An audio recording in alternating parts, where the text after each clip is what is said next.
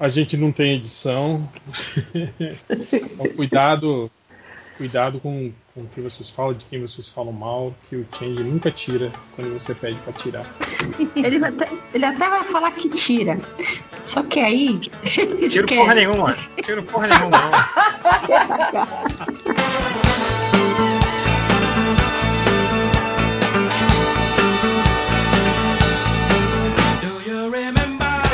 Alô, Verso.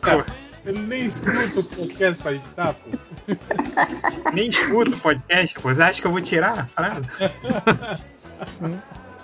Mas então, estamos aqui começando mais um podcast MDM, o podcast mais tecnológico da podosfera brasileira. E hoje estamos aqui já né, em reta final aí do ano com um podcast especial. Esse é o 600, Change?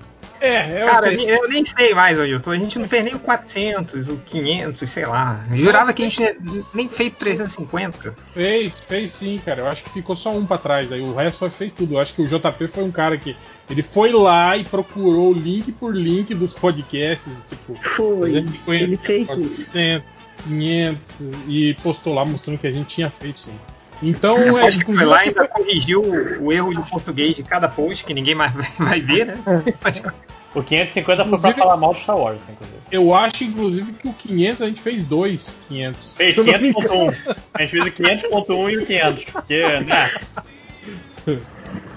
Não então sei é porquê. Quando é pra comemorar, a gente comemora. Mas então é isso. Estamos aqui hoje no podcast com uma pauta que a gente já queria ter de chavada aqui há um bom tempo que é falar sobre tecnologias, essas tecnologias maravilhosas, milagrosas que aparecem aí na ficção, nos filmes, e se isso teria aplicabilidade no mundo real. E para isso trouxemos uma convidada né, gabaritada, né? Ao cagar a regra sem conhecimento, é qualquer um de nós é capaz de fazer. Mas então, para falar sobre isso, a gente trouxe hoje aqui a Jay Carilo lá do Mundo Freak. E também do intervalo de confiança. Estamos aqui com ela, uma física, né, que vai aqui explicar esse tipo de coisa pra gente, como, como se a gente fosse idiotas, né, gente? Uhum. Ai, calma, calma. Vou calma. fazer um papel aqui, tá? Como se. Anos. Isso, era isso que eu ia pedir. Pra Jay falar com a gente como se a gente tivesse 5 anos. Não agora, mas pra frente. eu, eu, tentarei, tentarei. É, as minhas perguntas são meio como se eu tivesse 5 anos mesmo. Ai. Cara, pergunta tipo 5 anos é quem ganha o comandos em ação ou o He-Man? É isso? Não, né? é a capa do super-homem faz ele voar?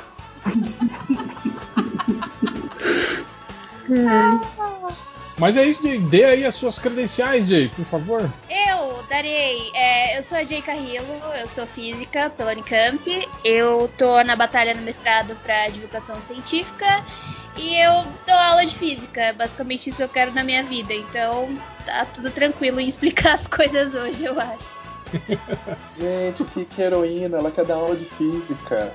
Então, né, todo mundo fala isso. Eu ainda quero ir pra, pra, pra rede pública, não quero ficar na particular. Então, é mais. Ah, mais é, é mais sofrível ainda, mas é. Não, acho que eu não consigo fazer outra coisa, sabe? Quando você fala, ah, eu não consigo fazer outra coisa na minha vida. É basicamente isso.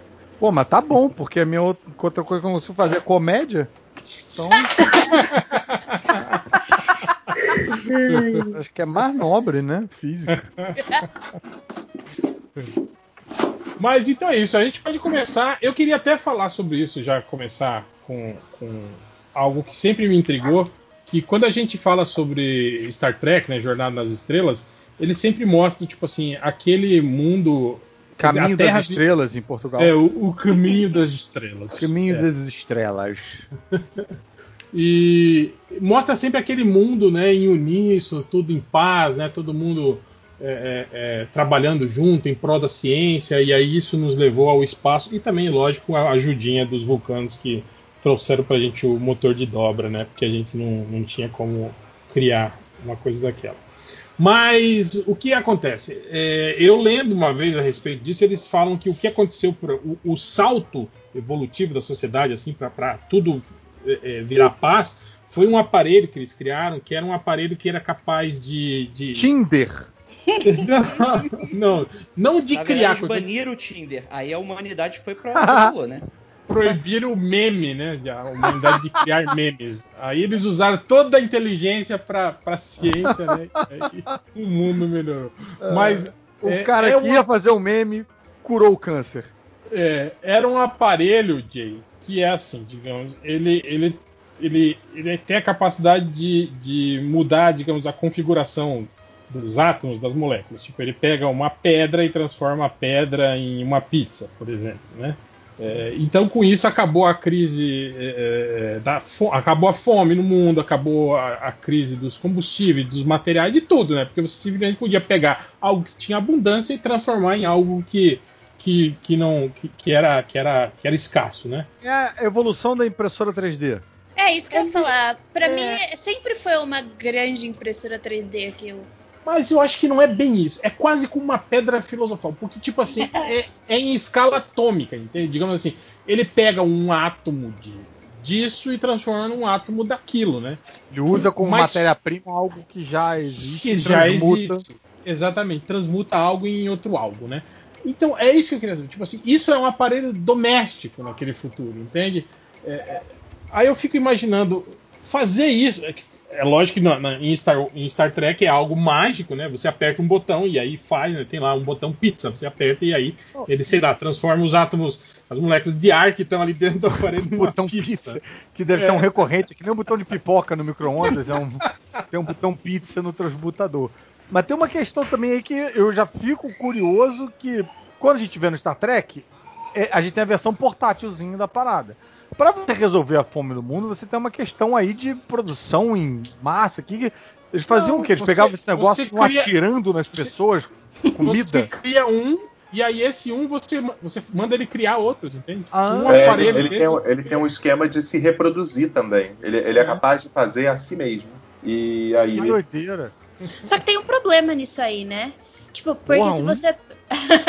se você pega uma pedra e transforma, transforma em comida, tipo, vai chegar uma hora que você não vai conseguir transformar mais nada em comida, né? Certo? E aí, o que acontece? Tipo, É, esse- o que, eu acho, o que eu acho bizarro disso é justamente o, o desbalanço de matéria que isso cria, né? É, então, é, você tá violando o princípio da conservação de energia, né? Você Mais não. ou menos, né? Porque se você transforma. Você não precisa sempre transformar a pedra. Você transforma a pedra em comida. Se transforma a comida em cocô, você transforma É. o cocô em comida. em pedra de novo, né? Transforma Em pedra pra depois transformar em É, comida. Pra Pra ficar mais higiênico. repor. Autossuficiente Depende. na sua melhor maneira. Dependendo do seu fetiche, você precisa nem transformar cocô em comida, inclusive. Mas, É, mas eu, mas quando eu imagino você- assim. Não, mas quando você faz cocô, você perde calor, calor água, não é? Tipo, você vai perder.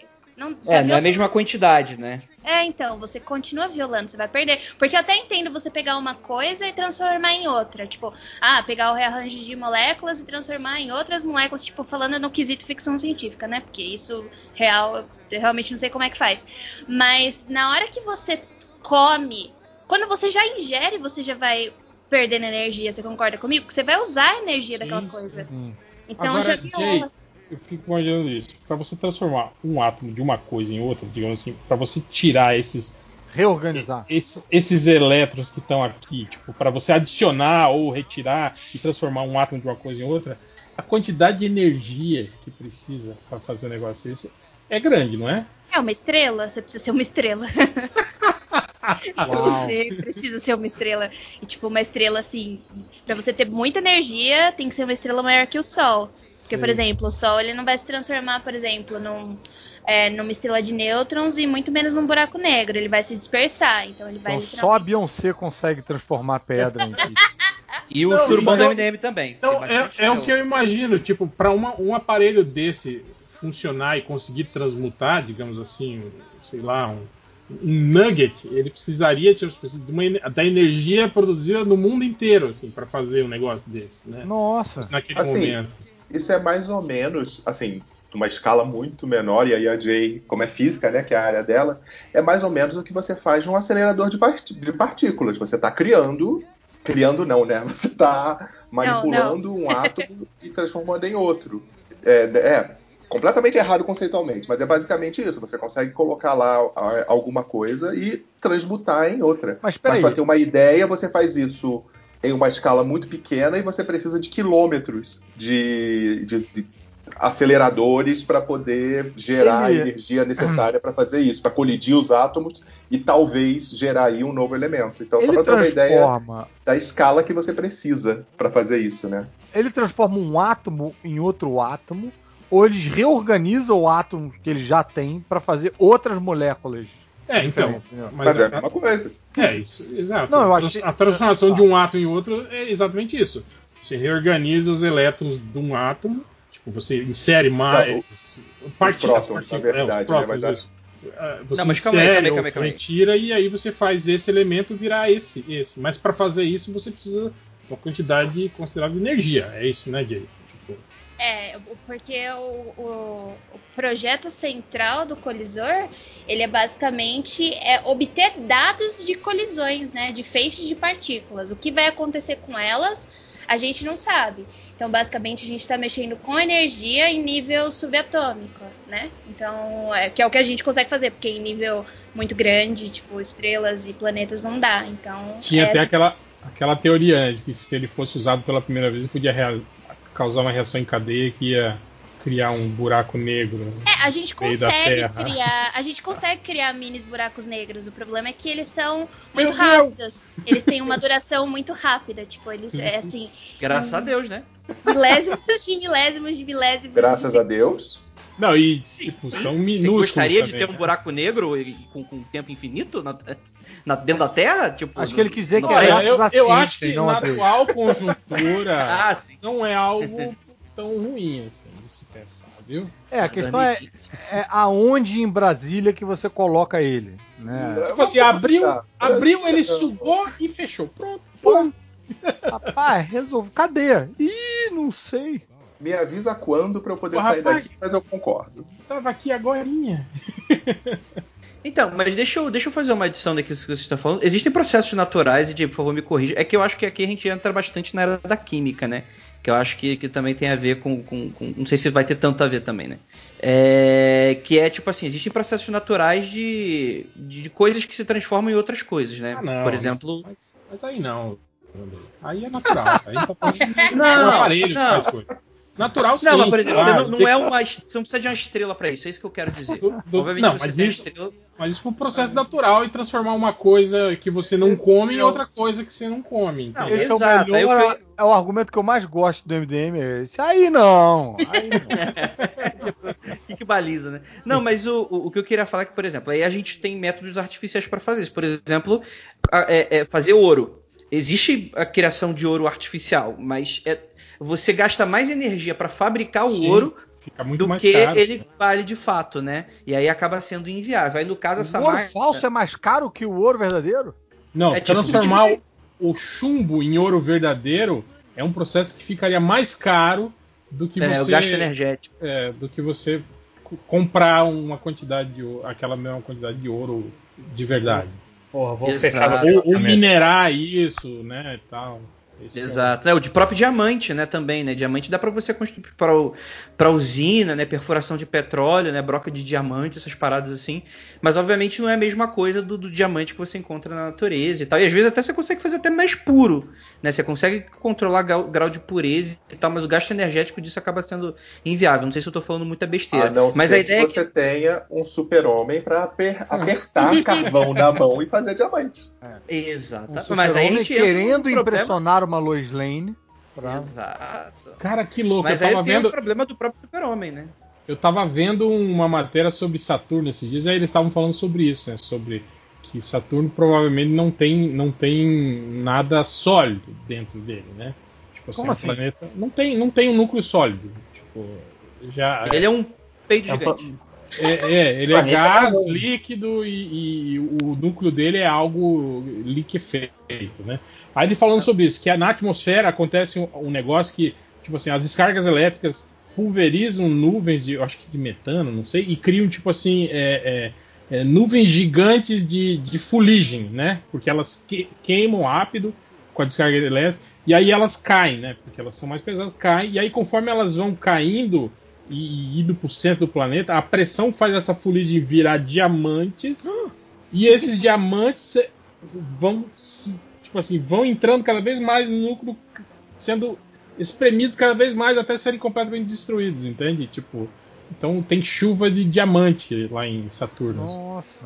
Aí é legal que, tipo assim, o pessoal falou, nossa, já pensou a gente minerar isso? Sim, já pensou? Você vai lá, manda uma nave e traz, né? É, 400 mil toneladas de diamante e o diamante não vale mais nada. Né? Exatamente. Não vale nenhuma, né? Diamante. Tem Não, que mas assim, mas ficar tá sendo- escondido usando um a cada. Mas tá é um sendo. problema, é um tá problema sendo. semelhante à tecnologia de Star Trek, né? Porque eu sei que não é o foco, mas essa tecnologia nunca seria tão é, distribuída ao ponto de acabar com o sistema fonte. da maneira como acontece, né? Exato, exato. Essa Mas- mas o- tecnologia de Star Trek foi usada para fazer a morte do Super-Homem, que geraram muitas edições e aí perdeu o valor.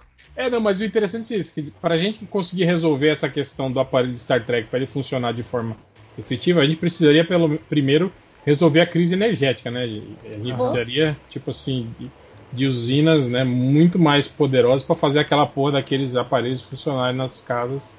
Imagina assim, no, no horário de Hum, pico, imagina no horário de pico, 6 horas da tarde, todo mundo fazendo pizza. Pô, Todo mundo pegando pedra. apagão.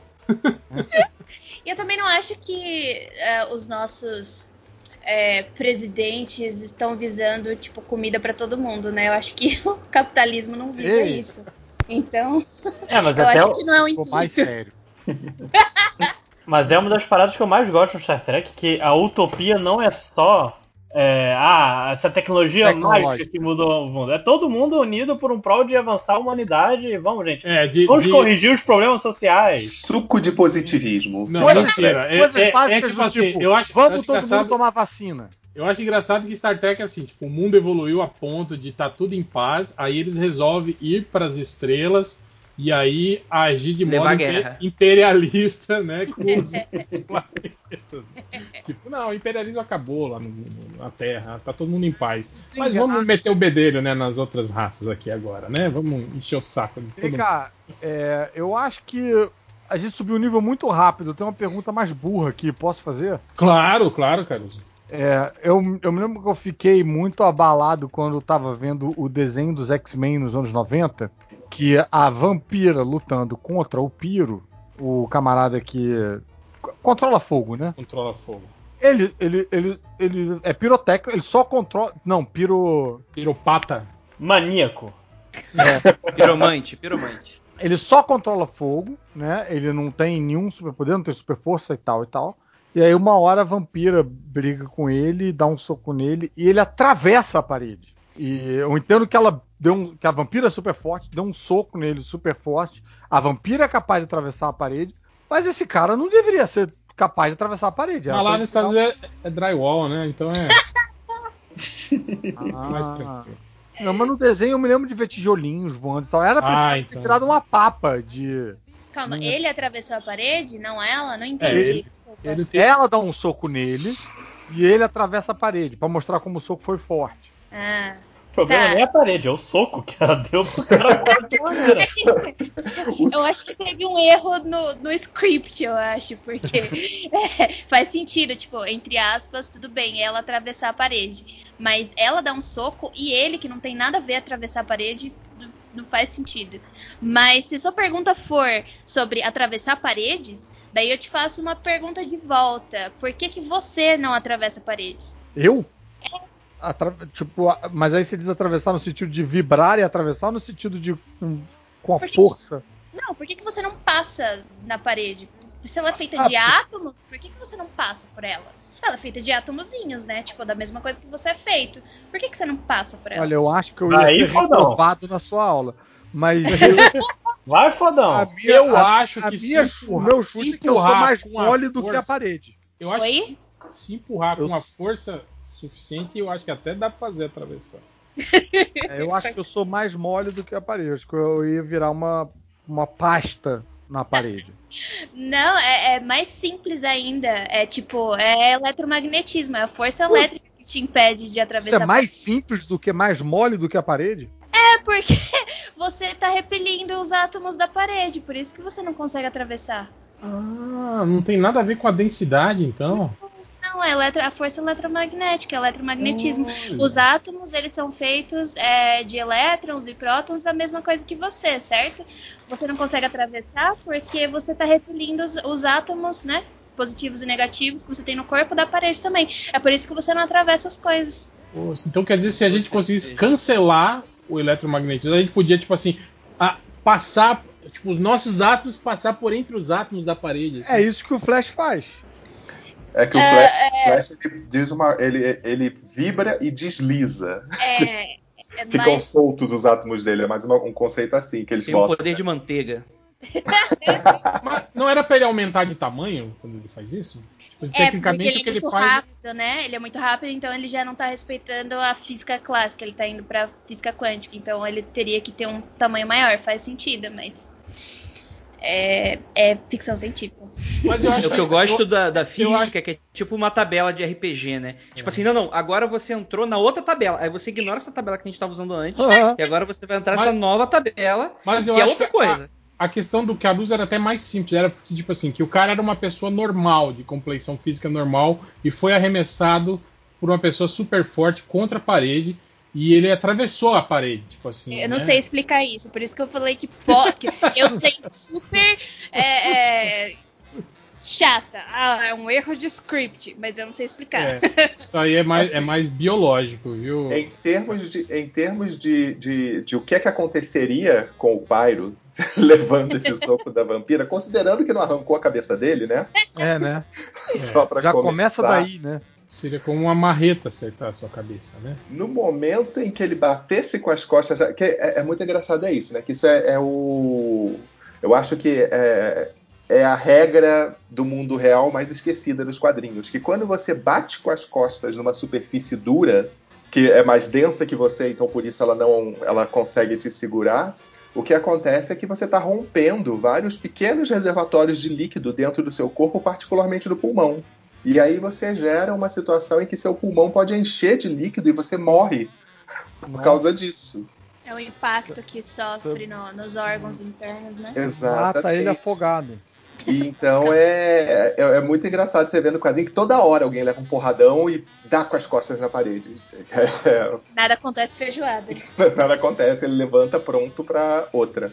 E, e é a mesma coisa que, por exemplo, o Homem de Ferro. Aí vou pedir para Jay também de repente explicar isso. Como é que funciona a armadura do Homem de Ferro para ele levar um soco e tá de boa dentro da armadura. Ele leva um Acho soco boa, de um Hulk e ele tá lá dentro da armadura de boa. Embora Mas aí eu acho que você pode explicar isso.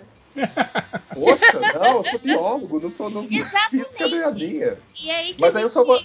Você sabe explicar melhor que eu, se bobear. é sério, porque. Não, justamente, existe o que acontece.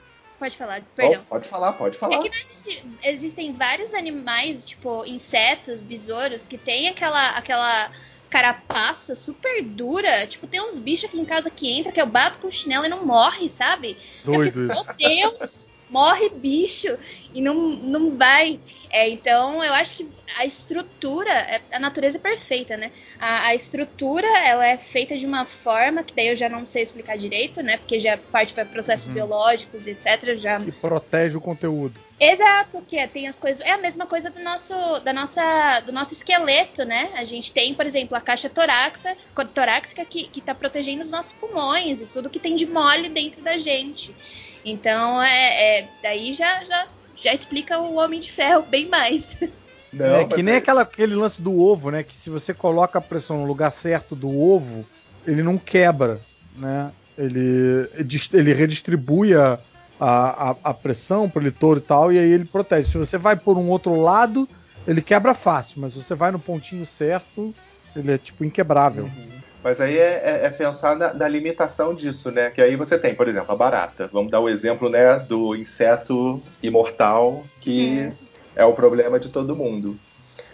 A carapaça da barata ela é feita de um material que é muito mais resistente que a nossa pele, por exemplo. Então, se proporcionalmente falando, você coloca em cima do nosso corpo uma pressão como a que você dá uma chinelada em cima de uma barata, a gente vira pudim. Você Eu não acho que é a carapaça da barata. Eu acho que talvez estruturalmente é, É. ela aguenta a porrada por dentro. Porque a, a gente não. A- a se a gente for com uma também. faca, Ah, ah, Por nunca fiz de o teste, impacto. tipo assim. Não, aí a gente tá falando de impacto, né? Dizer, tem Uhum. todas as diferenças. Em termos de impacto, o que acontece? A carapaça da barata, ela é feita de um material que ele é duro o suficiente para manter a integridade, mas flexível o suficiente para não quebrar fácil.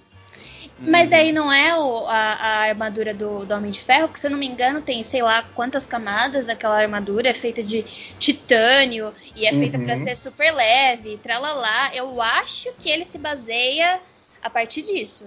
Sim, sim. Daí, daí eu vou falar uma coisa que provavelmente as pessoas vão me cancelar. Eu não sou muito fã do Homem de Ferro, então eu não manjo muito. Não, Nossa, ninguém ninguém é. vai te cancelar por isso. Capitalista Eu- safado. É, eu gosto, eu gosto do X-Men. Vocês começaram a falar de X-Men, deu yes! Vamos, fa- vamos falar sobre a tempestade. Mas é. é- porque é- ela, ela pra mim é, é bem legal, porque a gente tá falando de controle de clima, né? Então é uma coisa que é- todo mundo tenta. Mas enfim, o Homem de Ferro eu não manjo muito, porque eu acho ele bem Elon Musk, daí não rola. O que, O, o que eu Homem acho. de Ferro tem uma. Tem aquela. Aquela minissérie, né? Aquela Extremes, eu acho legal. Porque ela dá um pouquinho da ideia justamente disso, de o que é está acontecendo lá dentro da armadura quando ele leva uma porrada. Legal. Que, que, por exemplo, que aí sim, ela dá a ideia de que ele tá se machucando lá dentro, porque né, a energia ela, alguma passa e acaba machucando ele. É. E aí a armadura, por exemplo, ela injeta analgésico nele quando isso acontece. Uau, uau. É porque, por E exemplo, aí ele dá essa- essas ideiazinhas de como é que funcionaria. Eu acho que o corpo humano, ele também consegue. é, é, as- a gente consegue se adaptar, né? Por exemplo, eu lutei por sete anos. Eu fiz Muay Thai por sete anos. E durante esses sete anos eu levava umas pancadas na cabeça que não acontecia nada. Esses dias eu bati a minha cabeça na porta. Meu Deus, eu fiquei três dias com enxaqueca. Eu falei assim, como? Será que eu tô ficando velha finalmente? É, mas assim, eu acho que o nosso corpo ele consegue se adaptar, se adaptar também se ele faz aquilo sempre, né? Eu, eu Não, ele adapta até um certo ponto, tanto que você tem aquela, aquela doença que é meio que um Alzheimer que acomete muito lutadores de boxe, por exemplo, ou pessoas que têm muito essa questão de, de trauma. É a longo prazo, né? Acaba afetando. É aquela coisa de pensar, uma pessoa como o Batman, por exemplo, que tá toda hora levando um tiro, toda hora quebrando um braço, toda hora, de alguma maneira, se machucando. Chega um momento que o corpo não dá mais conta disso. Entendi. Eu só, eu, eu- eu, na verdade, o que me preocupa mais no Homem de Ferro, principalmente nessa versão cinematográfica, é, é a fonte de energia que ele criou para a armadura dele, que tipo assim, ele criou um elemento novo do nada que fica é, expelindo Estável, né? É, sem, sem nenhum tipo de, né, tipo, não, não cria radioatividade, nada. A gente não sabe que, que tipo de energia que é, se é calor, o que, que raio de, de, né, de energia é essa que aquele elemento é, é, é, fica, fica liberando, né? Tipo assim, teoricamente para sempre, sem, sem poluir, sem, sem contaminar. E ele usa aquilo para fazer a armadura dele funcionar e tipo. É aquele negócio do peito dele? Isso, Isso. exato. Mas então, daí vocês podem me ajudar nisso. Aquele negócio no peito dele, ele não criou porque tinha uma bomba lá dentro, Um alguma coisa do estilhaço. gênero. Sim, sim. E ele precisou usar. Daí eu acho que eu lembro mais ou menos da história. Ele usou eletromagnetismo, ou eletroímã, alguma coisa do, do Exato. gênero, pra fazer com que esses estilhaços não chegassem no coração dele, né? Uhum. E daí a partir disso ele criou tipo um super elemento e começou a gerar energia. É, tipo um reator. Ele criou um Depois- reator, né? Um- Nos É um filmes reator. seguintes, ele, ele, ele, ele refinou aquele elemento e criou algo, tipo, um, um mini reator de energia limpa que funciona para sempre. E é, e é isso.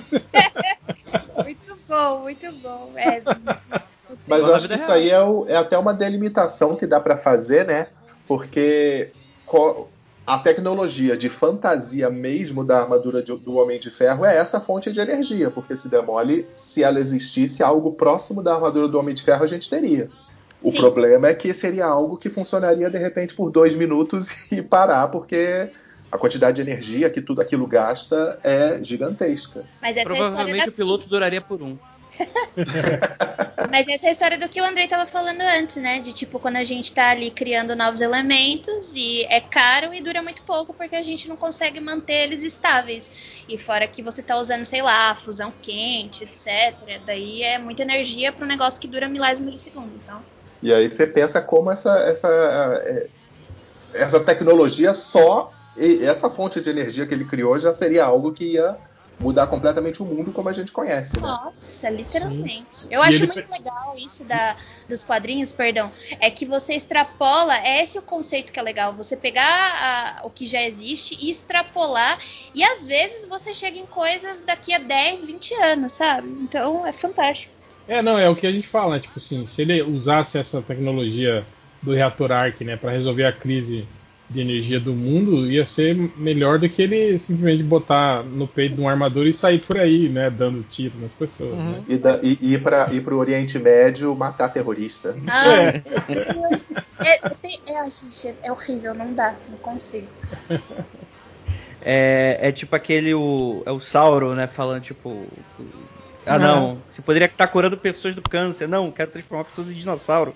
Foda-se. Mas, ô, oh, posso puxar um então? Que é, Sim, que é bacana, claro. que eu acho que pra física vai ser ideal. O Super Choque tem o bueiro que ele usa para levitar, né? Tipo, ele coloca alguma superfície de metal abaixo dos pés e ele se ergue com a força do magnetismo. O quanto de força ele precisaria gastar para erguer o próprio corpo? Tem um cálculo que dá para fazer? Tem um cálculo que a gente está falando de é, materiais supermagnéticos, né? Que tem a propriedade do supermagnetismo.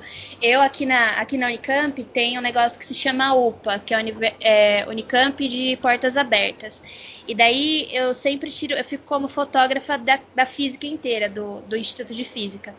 Daí eu tenho acesso a todos os laboratórios da, da física. Uns laboratórios que, tipo, eu nunca entrei, sabe? E daí um dos laboratórios que eu nunca entrei foi desses supercondutores. E tava tendo um. Aí foi tipo. E olha que eu já tava, sei lá, no terceiro, terceiro ano de física. E eu fiquei assim, encantada. Que é quando eles pegam mesmo um material que ele é super. super ele tem essa propriedade do, eletro, do eletromagnetismo, do, de supercondutor, né? E daí ele levita. Só que ele levita sim, Andrei. É, é milímetros, é quase nada. E ele gira. E ele fica girando muito rápido. E é muito legal. Só que assim, ele é um negocinho pequenininho, sei lá, deve ter polegadas, centímetros, vai. E ele levanta muito pouco.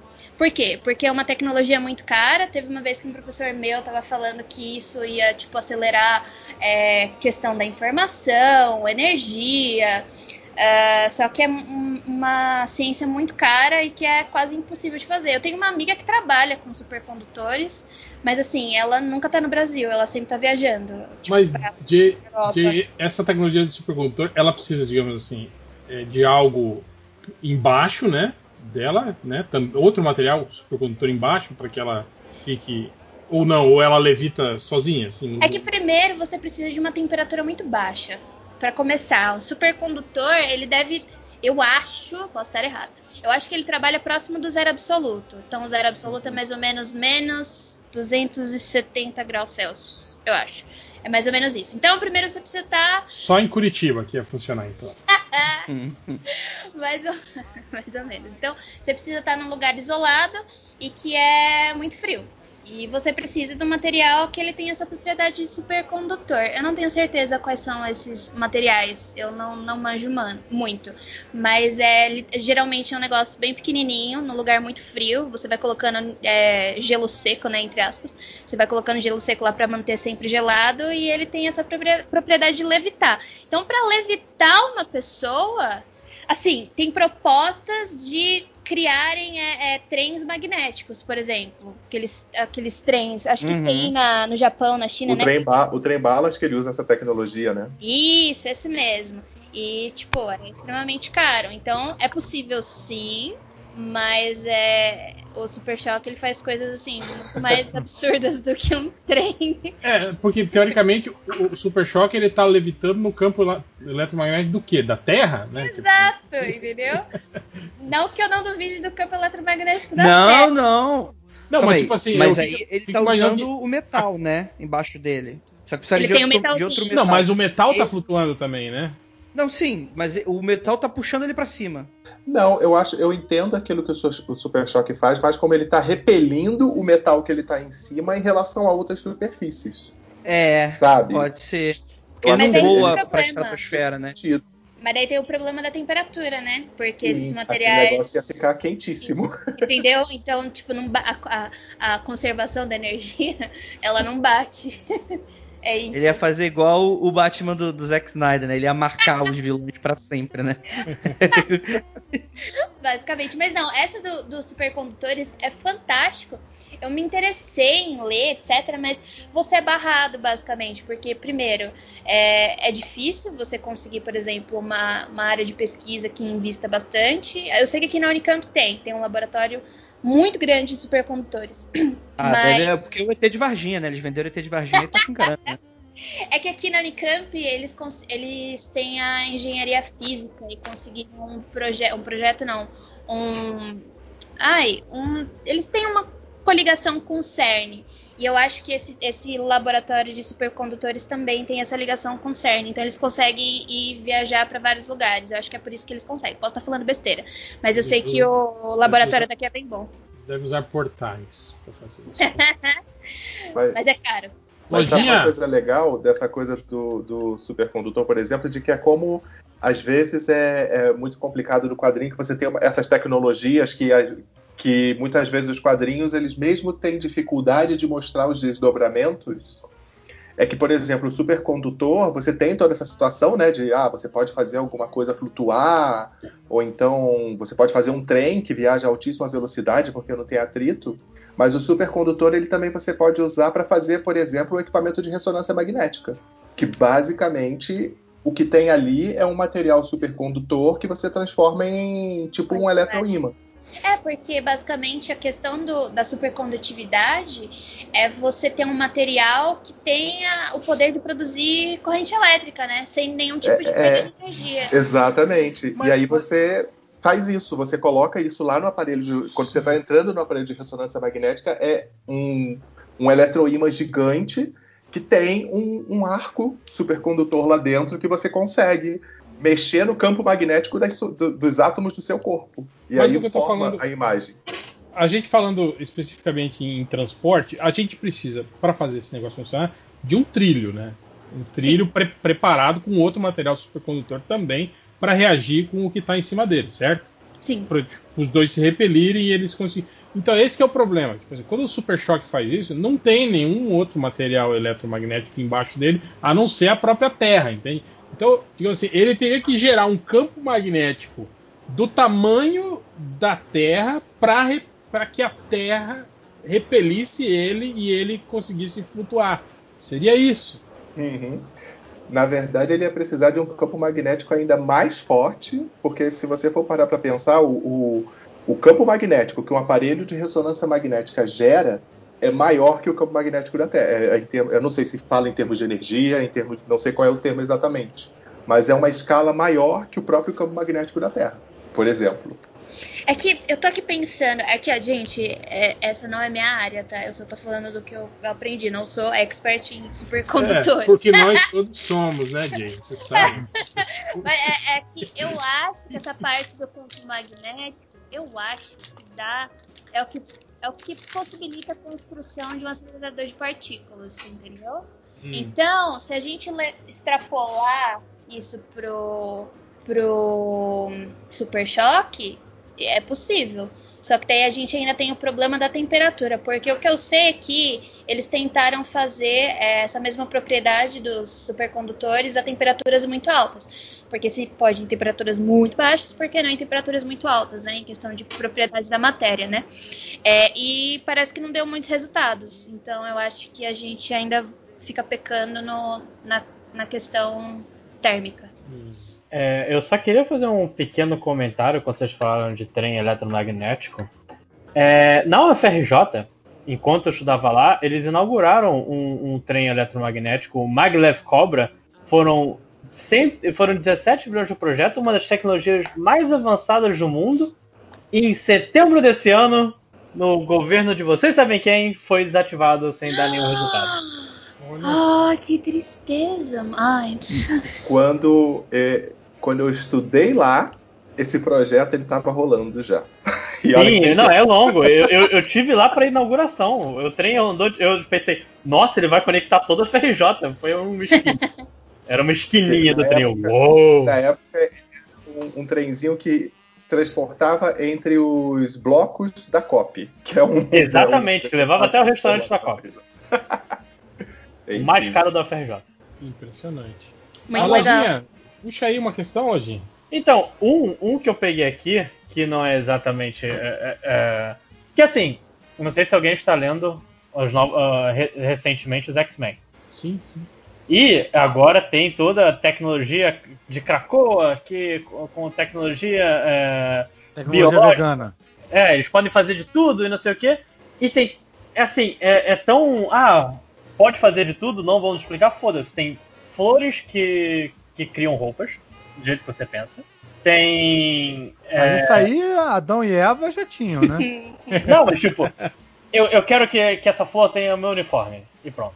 Essa flor pegou o uniforme. Tem a, a- um. Deixa eu, deixa eu pegar até aqui a, a página certinho. Um, uma gosma de bactérias que come todo, todo o resto do prato, pra você não lavar seu prato. É, mas isso existe, né? Essas, essas bactérias que, que comem resíduo. Tem bactéria que, que come petróleo, por exemplo, para vazamento de petróleo, essas paradas assim. Mas eu acho que assim, eu- o, o jeito que, que a a tecnologia, que é uma coisa que eu acho também no, nos quadrinhos, como tipo, se você é um cientista de algum. Você não é cientista de alguma área, você é cientista de todas as áreas. E Krakoa tem todas as tecnologias, em uma só. Tem armas, tem teletransporte, tem de tudo. Cracoalândia. O que eu acho estranho é isso, de uma planta criar algo do nada, assim, tipo, e que você imagina ainda, tipo, tem que ter uma ligação eh, psíquica. Planta, é, ou ela entende, você fala, ó, faz aí uma, uma calça 46. É, numa dessas você acaba vestindo um simbionte alienígena por, um- por uns 5 anos. Ah, Foi a planta essa, que essa fez. parada de Cracoa é que tudo muito se baseia justamente na ilha, né? Que aí é muito do que eles, do que eles que é estão uma, criando. uma ilha baseia- mutante, né? É, se baseia É. em coisas que eles encontraram lá na ilha. Mas se você for parar para pensar, isso é um campo que se começa a estudar. É, quando você olha organismos, é, quando você olha é, estruturas biológicas e você vê, por exemplo, é, enzimas e outras estruturas, os próprios vírus, a gente fica falando muito de nanotecnologia pensando em. é, e a gente não consegue, por exemplo, relacionar que uma proteína ela é uma nanomáquina. Então você pode, teoricamente, engenheirar proteínas para de- executar determinadas funções.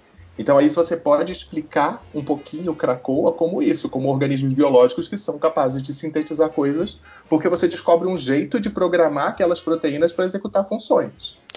É, o negócio é que é justamente a escala em que isso funciona, né? Enquanto a gente briga para poder produzir uma vacina, por exemplo, que basicamente é isso, você usa um bioreator para fazer uma vacina, enquanto você está penando para fazer uma única estrutura, lá em Krakow você expande para fazer tudo, né? Eles conseguem construir de tudo lá, E demora muito pra fazer uma vacina. Quanto tempo demora pra fazer uma vacina? dependendo do que você é, é, é aquilo. Anos, né? O tempo, o tempo de desenvolvimento é maior. Uma vez que você consegue desenvolver e que você consegue preparar o parque industrial para isso, é relativamente rápido. Uhum. Mas Mas- não costuma ser menos tempo do que o tempo que você demora para ler um gibi do Hickman. O que eu acho engraçado é, é aquela lógica eu simples. Tipo, o Átila por tanto tempo para não saber responder quanto tempo leva uma vacina. É 10 anos. 10 anos. Não, mas aí é 10 anos, Essas incluindo desde o, o projeto inicial, né, de você encontrar os epítopos, tudo isso, até ela sair. O normal seria isso, seriam uns 10 anos. É. É, quando você acrescenta Bolsonaro na dinâmica, vira uns É, não, 17, o- 15. Isso, isso que eu ia falar, tipo assim, essa, se você usar essa lógica simplista tipo, do Trump, né? Falando, ah, que água sanitária mata o vírus, da- coronavírus. Realmente, mata. Se o vírus estiver em cima de uma mesa e você jogar água sanitária em cima dele, vai matar o vírus. Então por que, que você não injeta água sanitária você. no corpo da pessoa para matar o vírus? Porque além de matar o vírus, vai matar a pessoa, entende? Mata o Nossa vírus, mas mata Senhora. a pessoa também, entende? É, é esse tipo de lógica simplista, assim, que às vezes no quadrinho funciona, né? Mas na vida real não dá muito certo, né? Dependendo da pessoa, não tô Exatamente. vendo contras aí na afirmação, não. E, de Cracoa tem justamente a tecnologia que mais me em todos os lugares, né, que é a tecnologia que é para mim é a menos compreensível que é o teleporte, né? Como é que funcionam aqueles portais deles? Ah, isso. E gente... tem também um esquema que eu já tinha visto em outros quadrinhos, mas que eu acho que é, é uma parada bizarra e que eu, eu, já vi que teoricamente talvez seja possível, não sei se, a, se vai dar para responder, mas é a parada de locais que são maiores por dentro do que por fora. Hum. Sabe? Um, você conseguir compactar tipo um grande. A, a, bolsa da minha esposa, por exemplo. pois é.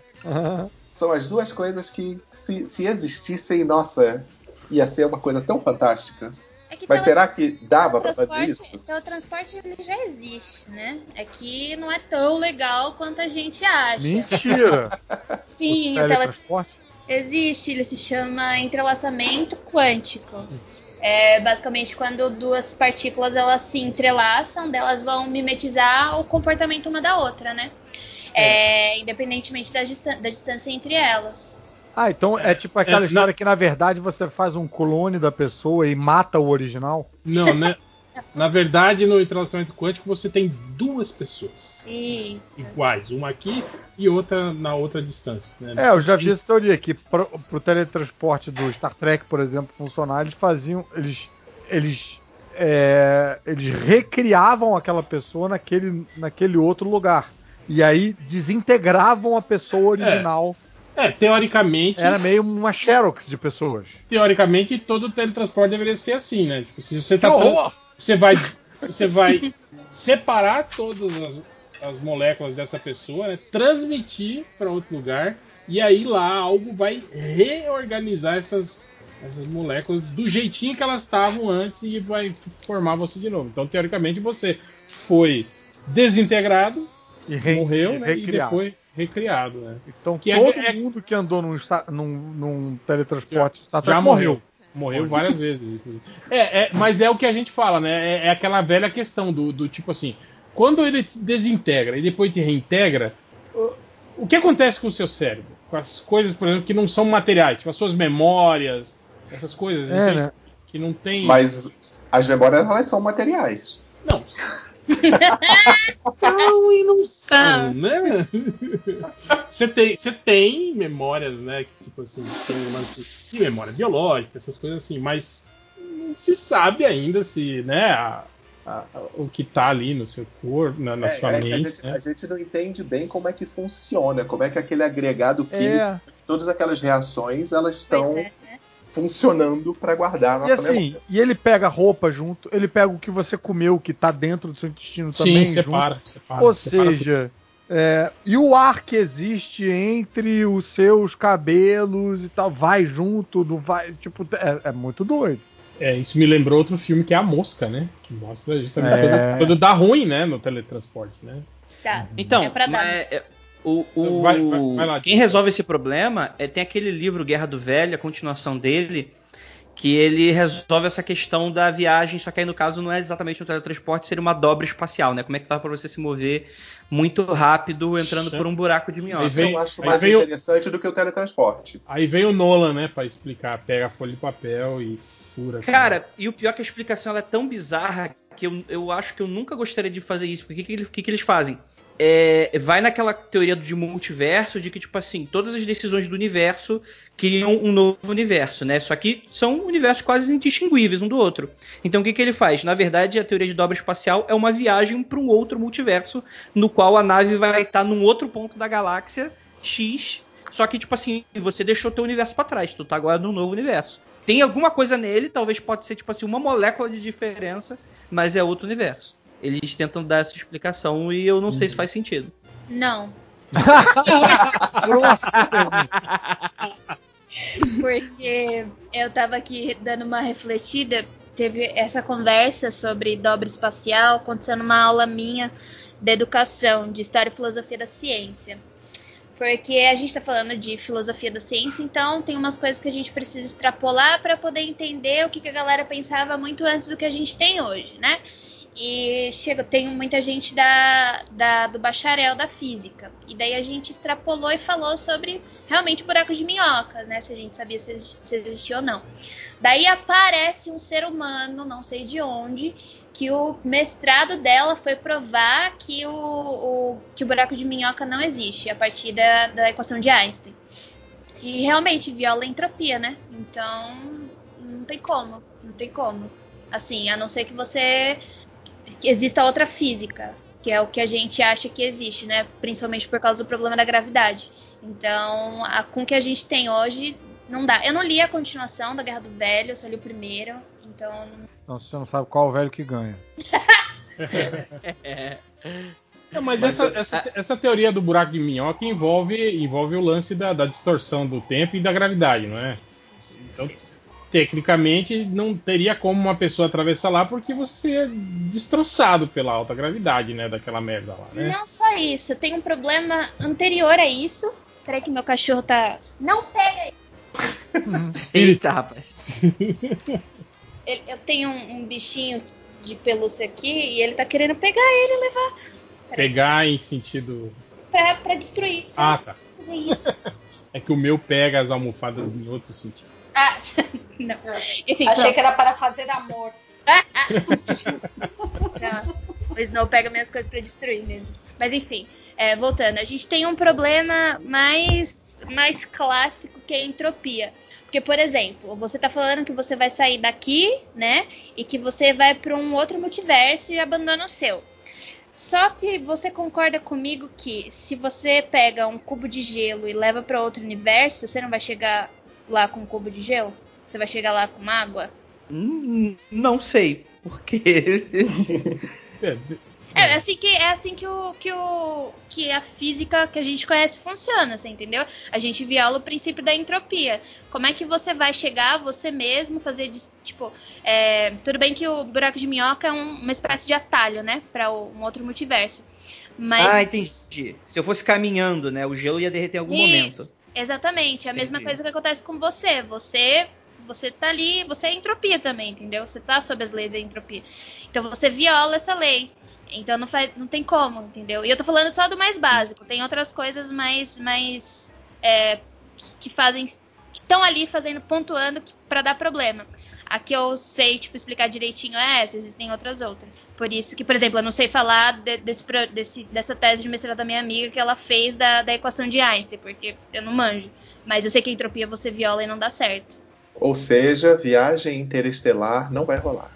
Vem cá, é, eu... é, não, com, não com pessoas vivas, pelo menos. pois é. É, e com um cubo de gelo, então nem pensar. Eu tenho, uma, eu tenho uma mais basicona aqui. Posso, posso fazer? Claro, claro. É, eu, eu, tenho uma, eu tenho uma certa questão quando o super-homem levanta coisas. Super-homem, ok, muito hum. forte, invulnerável e tal. Mas ele levanta um navio teoricamente, ele não deveria passar pelo meio, porque ele tá botando a força toda no mesmo ponto, certo? O, o, navio não devia se despedaçar, pro super-homem não seria como se tivesse como a gente tentando levantar, sei lá, um castelo de areia. Ele não ia rasgar o navio então, no meio. Você enfiando um alfinete numa almofada. Exatamente, Seria... vou levantar a almofada. Levantar uma pessoa na ponta de um lápis, por exemplo. É, é, é, é, é, empalar uma pessoa. Dá para pensar isso aí não só no Super-Homem, dá para pensar o Hulk levantando algo muito pesado e aí o que acontece com o peso adicional no chão que ele tá pisando. É, isso também. Também. O Super-Homem tem essa agonia porque assim, o, o Hulk, ele nunca pega as coisas ele, tranquilamente. O ele pega joga, né? o super-homem, ele pega, ele salva com todo navio, cuidado, né? E vai conversando com todo mundo, enquanto ele vai voando, segurando o navio com aquelas duas mãozinhas. Porque o Hulk ainda tem mãozona de Hulk, pelo menos. Dá uma enganada. Mas eu, o, o super-homem para o navio, tem aquelas mãozinhas de alfinete ali, entendeu? Que que, cara, o navio devia dobrar no meio com essa força localizada num único ponto. Você pensar o, o, o pontinho que é o super-homem em relação ao navio, a não ser. É por isso que eu gostava um pouco daquela desculpa esfarrapada do Superboy da telecinese tátil. Que na verdade não era, não era, não era que ele era super forte, ele tinha uma telecinese tátil que espalhava pela porra toda e fazia com que ele conseguisse segurar as coisas e, e, e isso carregasse as coisas tipo, para é esse, essa era a única vez que a, o, o, conceito de telecinese tátil funcionava, cara. Porque fora é. isso, todo mundo tem telecinese tátil. É, né? Chama tocar. Chama é, empurrar as coisas né, com a sua mão, né? Isso é, telecinese, isso é telecinese tátil. tátil. Mas é nesse sentido de você poder levantar algo muito maior do que você e muito mais pesado sim, do que sim. você, porque ele tá controlando com a telecinese tátil dele. Mas eu, eu tô certo de desconfiar do super-homem, né? Tá, Alienígena? Tem, tem, tem. você, tá, você tá falando de pressão, né? Pressão Isso, é força dividida por área. Acabou. Acabou aí. Acabou aí, super-homem. Te derrotei, filha da puta. Não, mas e eu acho uma questão, tipo assim, Caruso, se ele tá fazendo isso no chão, digamos, né? Uhum. E ele é super forte, ok. Mas e quando ele tá voando? Tipo assim, a, a força física dele, entende? É, né? Ele se fica aplica... paradinho. Exato, se aplica como, entende? Ele, ele tá lá levantando Apoiado um navio, voando, exato. Tipo, né? Eu acho que o mais intrigante é quando ele pega coisas que estão caindo. Porque, tipo, quem vai se ah, ferrar não é ele, é a pessoa que tá caindo. Você concorda inércia, comigo? Né? Teoricamente, para ele, as pessoas são tipo. É tipo você tentar pegar uma gelatina que caiu. É. É, digamos Cara, assim. vai despedaçar a gelatina inteira. Só, só uma vez nos quadrinhos a inércia foi respeitada, que foi na morte da Gwen Stacy. Exato. É a única vez. É o que acontece quando você liga a inércia do quadrinho, velho. As pessoas morrem, morrem. Né? Olha aí. A inércia no quadrinho é, é machista. Mas é. Eu só. É, voltando um pouquinho pro, pro, pro negócio de Krakoa, que lá eles, entre outras tecnologias maravilhosas, né? Ah. Eles têm a tecnologia da ressurreição. Uau. Que é. A gente entra mais ou menos no mesmo dilema do teletransporte, né? Que eles conseguem guardar uma cópia de todo o padrão mental da pessoa, lá usando o cérebro. Eles conseguem recriar um corpo para essa pessoa, porque eles têm todo o. Uhum. Você tem células, você tem toda a informação genética dessa pessoa. Já com a roupinha também, porque a gente sabe que eles né? fazem a roupinha. Não, mas eu não sei se depois eles aparecem. Da primeira vez eles nascem pelados. Inclusive é uma cena bastante interessante Isso que é um... eles lá peladões na frente de uma multidão. Isso é um furo de roteiro, porque se faz a roupa faz a pessoa, a pessoa já podia sair com toda a roupa lá, né? Estranho. Já podia. Ou um furo de roteiro, ou o Xavier não quer. Mas é, é, aquela coisa de pensar, e aí, essa pessoa que é uma cópia exata daquela que morreu, é você? Não, eu acho que não. Eu, quer dizer, isso já entra numa questão mais. É uma pessoal, questão mais filosófica do que tecnológica. É, é, né? é. Tem, tem, isso, é uma tecnologia que é, eu, eu me incomodo quando eu vejo esse tipo de artifício sendo usado, porque. Mexe. Fala, é. hum, tá fazendo coisa que não é pra fazer, não quero pensar nessas coisas. E você? É tipo o episódio do Rick e Morty, né? Que eles fodem com o próprio universo, eles vão pro outro universo, matam a si mesmo daquele universo e tomam o lugar, né? Sim. Tipo. É basicamente isso. Que é o que acontece nas entrelinhas do De Volta ao Futuro 1, né? Que tem um Marty McFly ali que, que viveu aquela, aquele passado que ele alterou, que o Marty McFly não lembra, e que teoricamente tem que estar em algum lugar. Por que, que o Marty McFly acorda cansado, virado na cama? Porque ele estava enterrando o corpo dele mesmo no quintal. Mas, não, mas ali, você, ali você explica pela nova linha temporal que foi, que foi criada, né? Isso, eu ia você falar pensa isso. que as duas são paralelas ali, funcionando. Isso. Mas ao A mesmo gente... tempo, isso é, é debelado no 2, quando fala que ele está no internato, no, no quando ele vai para ah, lá, naquele futuro do Bife, que ele, né, o Bife domina tudo, o cara fala assim, mas você está num, numa escola na França e tal. Eu sei que você está lá, acabei de falar com você lá, tem umas coisas assim. Uhum, aí... Que eles coexistem. Cara, eu fico com pena só do Einstein, do cachorro. Tipo. Por quê, Real? É, cara, porque, tipo assim, o cachorro some, cara, e ninguém tá nem aí pra ele, né? Ah, triste. Mas o, o, lance de Cracoa lá. A, a ilha tem no, o backup genético seu ali e tal. Você saiu da ilha, tá lá com o seu backup. Você cortou o cabelo, tomou um tiro na cara você volta com o teu cabelo cortado ou você volta com o teu cabelo do último backup da ilha? Ah, backup, né? Resetado. É, backup, não sei, eu não li. Aquele eu, filme eu, do Schwarzenegger, O Sexto Dia, fala, fala sobre isso, né? Vocês lembram disso? Eles faziam exatamente isso, faziam o backup da pessoa Aham. Quando ela morria, reinseria esse backup no corpo do, do, do Mas aí, clone então, dela. preserva a tatuagem não preserva a tatuagem? É o seu último backup. Se você tiver demorado muito pra fazer, perdeu. Mas aí agora eu tenho uma pergunta. Porque eu acho que o grande problema disso aí não é nem você ter seu material genético, ter tudo lá. O problema é o cérebro, né? Eu acho que a gente não conhece o cérebro direito. Tem muita área não mapeada, mapeada Uhum. do cérebro ainda, né? Porque pra mim, os Brasília. três.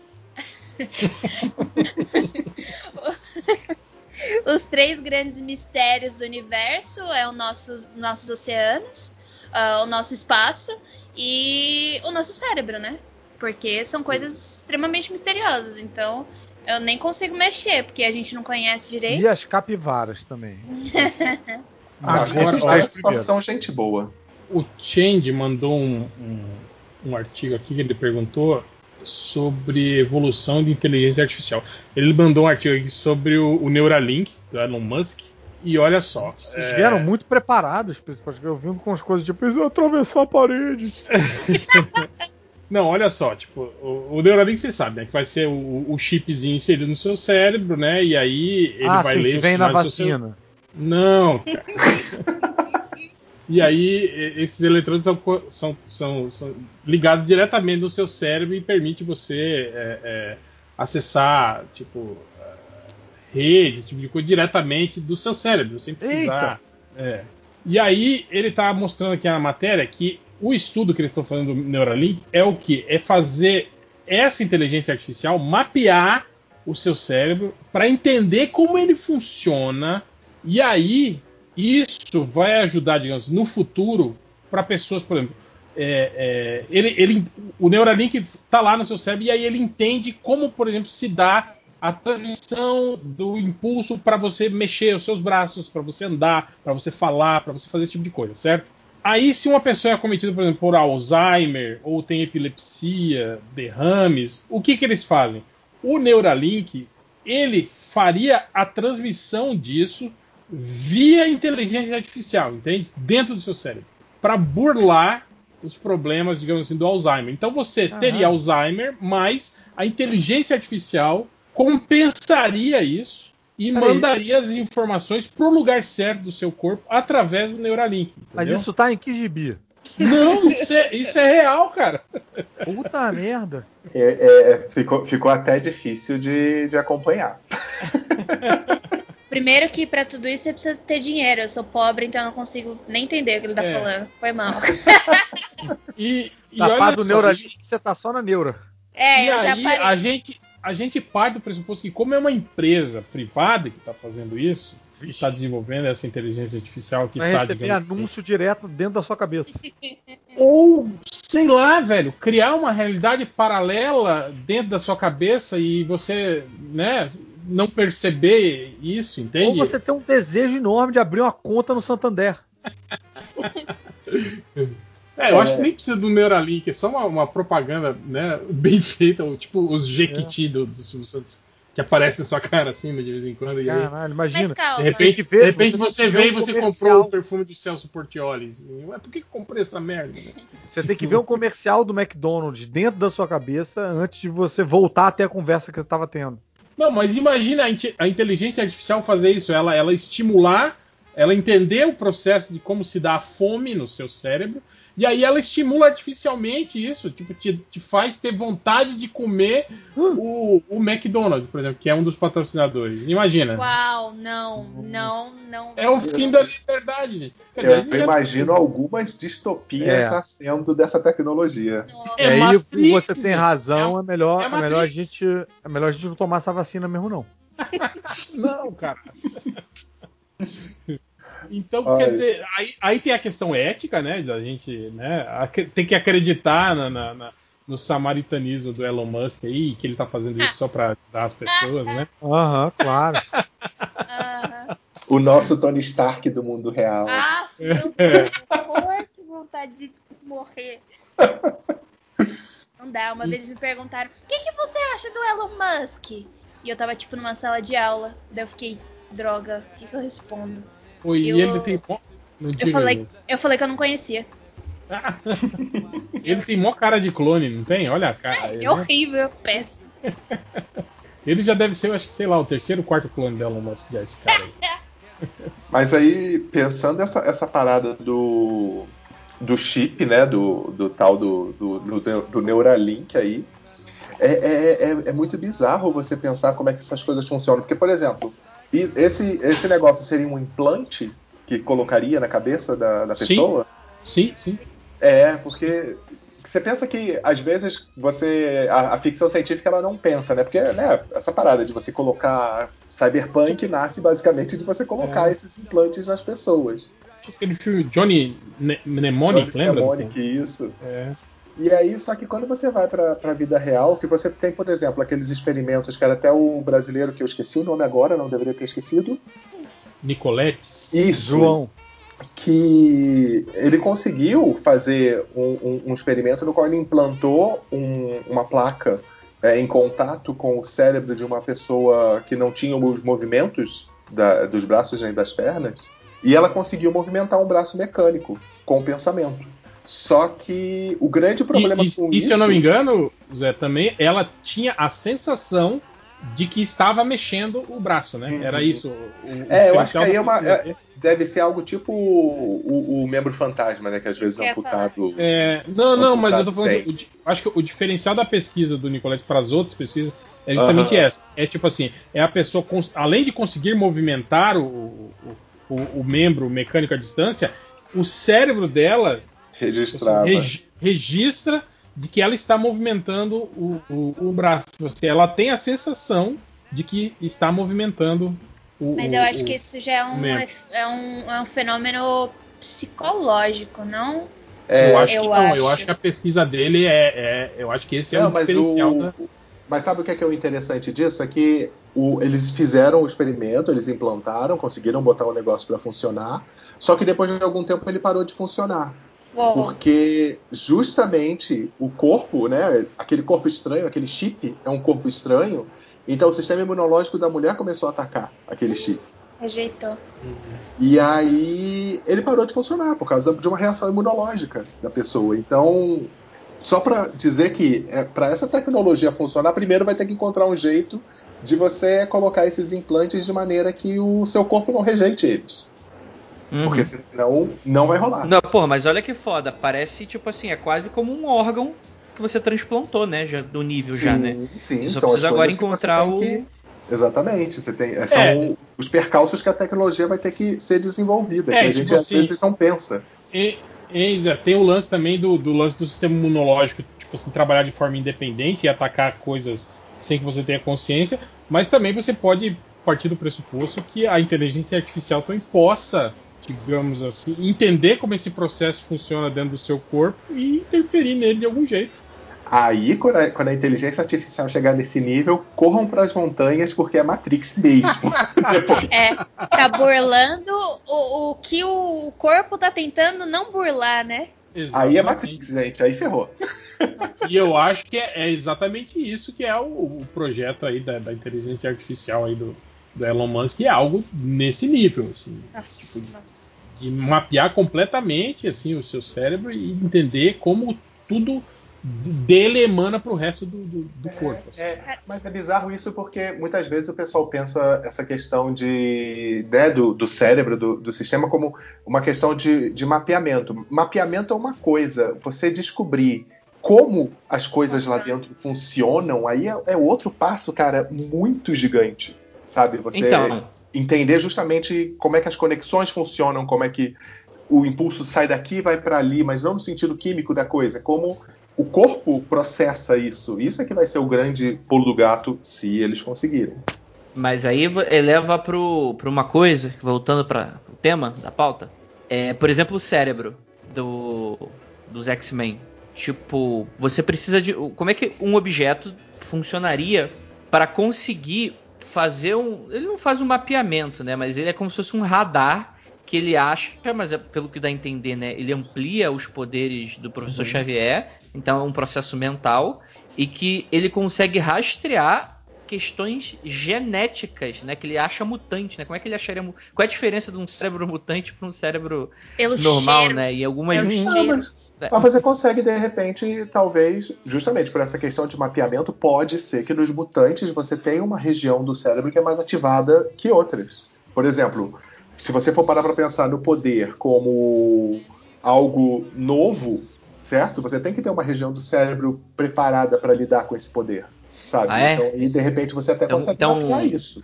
O cérebro mutante ele é mais desenvolvido que o cérebro humano? Não, ele só Seus funciona de um jeito Diferente. Ele pode funcionar de um jeito diferente. Não é que ele é melhor ou pior. Pode ser melhor se o seu poder for inteligência, né? Entendi, entendi. Você tem, no caso Mas não do faz forte sentido. da vida, ele é melhor. Mas como é que ele rastreia? Aí, meu amigo, você está funcionando. Ele, o, que, o que alimenta o cérebro é como você falou. Ele, na verdade, ele é um amplificador para o poder de um telepata. E aí o telepata ele consegue, de repente, Como é fazer a esse telepatia funcionaria na física, Jay? Telepatia na. eu dei uma bugada porque eu tava pensando em, no controle remoto.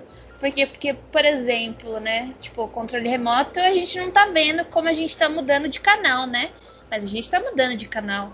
E ele meio que tá ligado. Eu tava pensando no cérebro do, do professor Xavier. Ele meio que consegue fazer isso, como se fosse ele fosse um controle remoto, não é isso?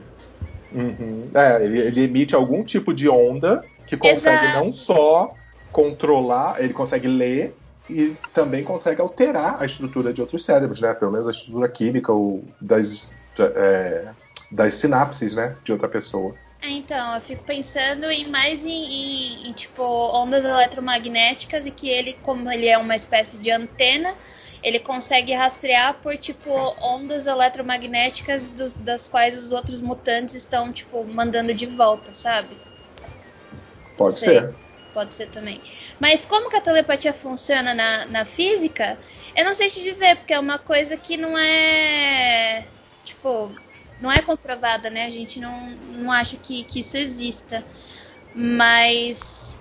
O mais próximo disso que a gente teria é, é, na verdade, comunicação química, né? Que existe É. realmente. Entre muitos animais, entre muito. Até um pouco entre seres humanos, você tem uma comunicação química acontecendo. Seu corpo, ele Chama exala. peido. Pode ser. O lance dos feromônios, as paradas assim. Sim, você tem feromônios, você tem várias é, substâncias químicas que seu corpo pode exalar que você está se comunicando com outros. Então, a comparação com o peido talvez seja bastante válida, porque o mundo dos telepatas seria um mundo de cheiros muito bizarros. Galera, melhor a gente Então, correr, talvez. porque o Jorge já mandou um peido sinistro aqui.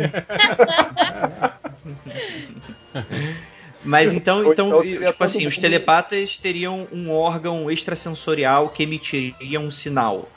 É, mas, Seria isso. mas aí a gente tem que partir do pressuposto primeiro, que pensamento, sei lá, ele teria que ser onda, alguma coisa assim, entende? Pra, pro cara não, captar. Transmitir. Lógico. É, captar. não, mas por exemplo, se fosse tipo um morcego, o, o telepata ele tem um órgão a mais dentro do cérebro, tipo assim, o, o terceiro olho. Como é que é o nome daquele glândula pineal? Ele tem a glândula pineal Jesus. sem estar Penial. engessada depois de doses pelo de, de, de reiki.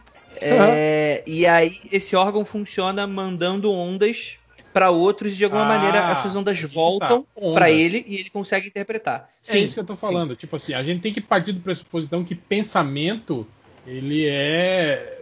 Ele tem uma projeção física, entende? Aí que entra Jay. Jay. Tipo, gente Então, é que daí a gente vai entrar num, num lugar que eu não queria entrar, que é na física quântica, né? que é a partir do momento que a gente fala que a física quântica ela dá respaldo para telepatia. E daí o bagulho fica louco, porque a gente não sabe se isso realmente acontece, entendeu? Então, de acordo com isso, é, as pessoas acham que tudo no universo ele tá ligado, né? Não, não existe coincidências. Então, vamos pegar o exemplo do elétron. A gente sabe que o elétron ele se comporta em forma de onda e partícula também. É, então, a gente pode dizer que a telepatia ela pode modificar a realidade se ela tiver consciência de todos esses elétrons, sabe? Então, ela entende que isso existe e a partir disso ela modifica. Tipo uma memória genética, alguma coisa É. assim, né? É, porque se tá tudo interligado e tudo é formado de ele, é que a gente precisa partir do princípio que tá tudo interligado, entendeu? Que não existe Uhum. nenhum tipo de coincidência. É, isso, isso é uma questão bem esotérica, né?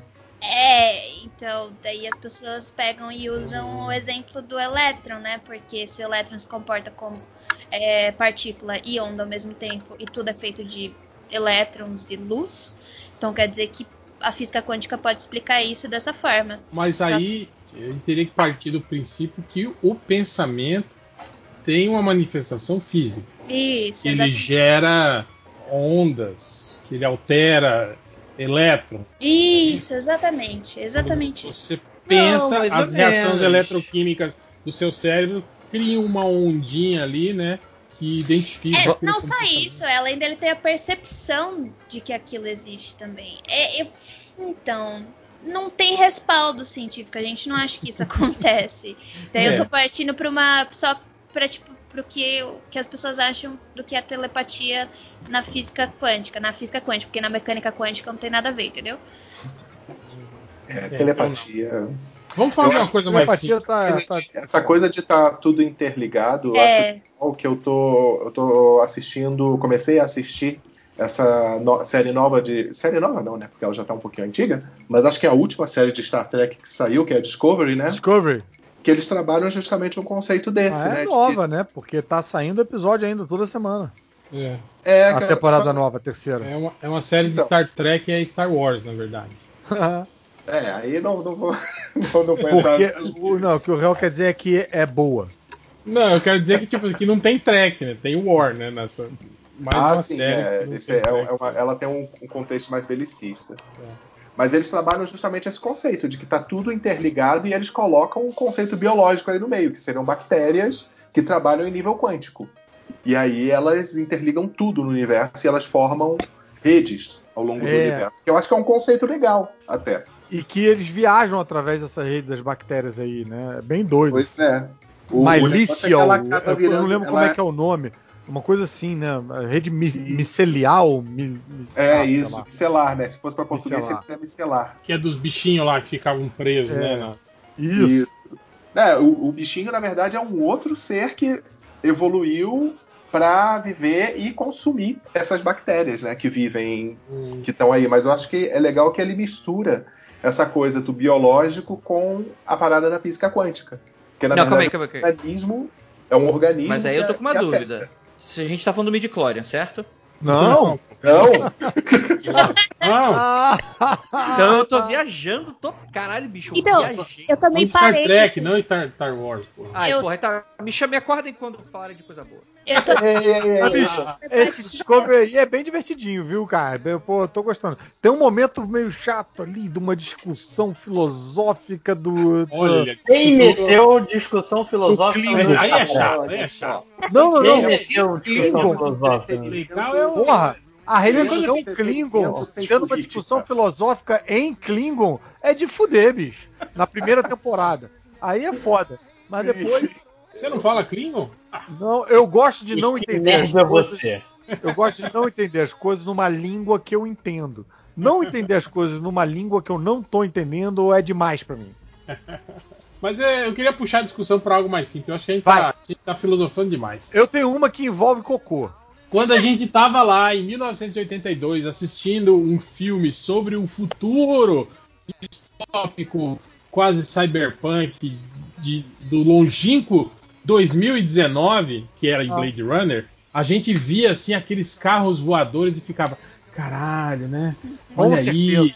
mano, 2020, carros Com voadores, isso. Já passou um ano, né? Quer dizer que Blade Runner já é passado para agora, né? Pra, pra gente.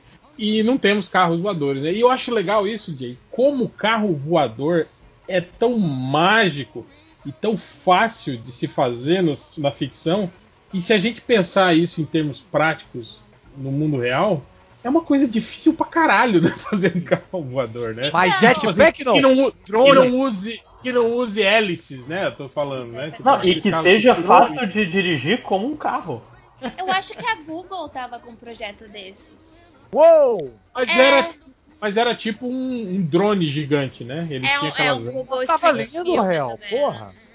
Vamos botar uma- um chassi merda em cima do drone gigante, vai parecer um carro voador, cara.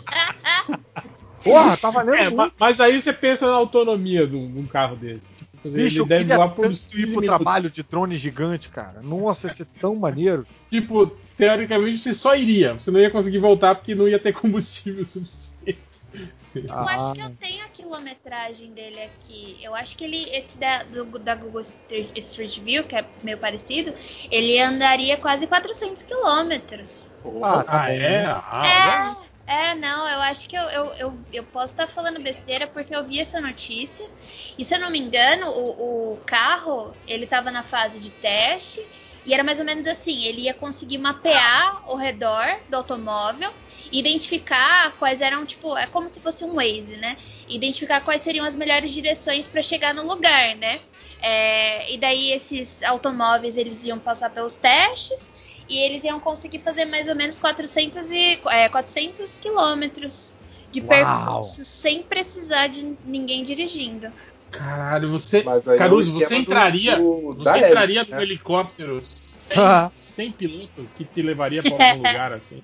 Puta Você chamou no aplicativo, chega o, o carrinho voador sem piloto. Rapaz, o jeito que eu vejo os carrinhos do aplicativo no mapinha, batendo, andando no mar. eu não sei Quando ele se teria começa coragem, não. Começa a rodopiar assim, né? É. É legal. Caralho, imagina, você lá dentro. Mas na medicina a gente já não tem alguns robôs que fazem algumas operações sem precisar de interferência humana? Na medicina tem muito roubo, né? A robô. Tem muita gente que morre também nessas coisas. Assim. É, então, eu tenho uma história sobre isso mesmo, de uma colega minha, que. É, foi da família dela. E passou por um processo desse e deu ruim. Deu muito ruim. Nossa, que bad. É, então, eu não sei se eu confiaria, não. Eu prefiro É, fazer minhas é, coisas. A Ana Maria também confiou e deu o que deu, né? É, no carro inteligente, né? Agora pode ser que o carro seja inteligente mesmo, não dá pra ser. Cara, e- esses dias a gente tava. Não, mas voltando ao carro voador. Aham. Jay, fisicamente, quão difícil seria pra gente ter um carro voador estilo Blade Drone. Runner? Ah, seria caro, né? Impossível não é. Impossível não é. Eu acho que Não é. já, já deve existir gente fazendo. A gente tava falando num episódio lá do, do Mundo Freak sobre uns jetpacks lá que a galera tá, tá testando e voando. É, então eu não acho impossível, porém eu acho caro. Então você precisa ser, ser muito. ter muito dinheiro e não fazer nada da vida pra ter um negócio desse, entendeu? Vocês viram a matéria daquele maluquinho da Terra plana que construiu um foguete caseiro É e resolveu, tipo assim, subir até, sei lá, acho que ele ia subir até não sei quantos quilômetros para provar que a Terra era plana e ele E morreu, cai- caiu o foguete e ele morreu. Sim, era um cara relativamente famoso até, né? Sim, do, dentre os terraplanistas, assim, ele era um dos papas assim, do terraplanismo. E aí eu tava lendo depois, eu li uma, a, a investigação. Ele morreu porque sobre- ele viu que não era, né? Aí ele falou. ah, Não, gente, não, eles pra- achavam. ele- Ca- Caruso, mataram ele. Quando, quando o foguete levanta voo, uma das portas do, do paraquedas de segurança se abre e ele perde um dos paraquedas. Não. De- de- Nossa. Que tecnicamente ia fazer abrir o, o, o- o paraquedas para trazer o foguete de volta pro chão. Aham. Ele sobe, né? E aí, quando ele atinge o, o pico, ele começa a, a cair e o paraquedas não abre e ele acerta o chão e morre, né? Aí eu tava lendo. Ah, a morreu matéria sobre- sabendo que estava errado. sobre. Não, não, não porque a matéria sobre a investigação concluiu que foi só um dos paraquedas que ele perdeu. Então ele poderia ter sobrevivido se os outros dois paraquedas abrissem. Concluíram que o, o botão de acionamento do paraquedas sequer foi apertado. Então eles acreditam que com a aceleração da subida, esse cara provavelmente morreu ou desmaiou, né? Na, na, na, na- grande aceleração do, do foguete. Ele ficou inconsciente o tempo todo e, e não viu nada, entende? Ele, ele morreu ali, né? Quando o foguete fez. Ele já estava inconsciente, ou provavelmente morto, né? E aí ele sequer acionou os paraquedas de segurança para trazer ele de volta ao chão. Então foi isso que aconteceu com ele.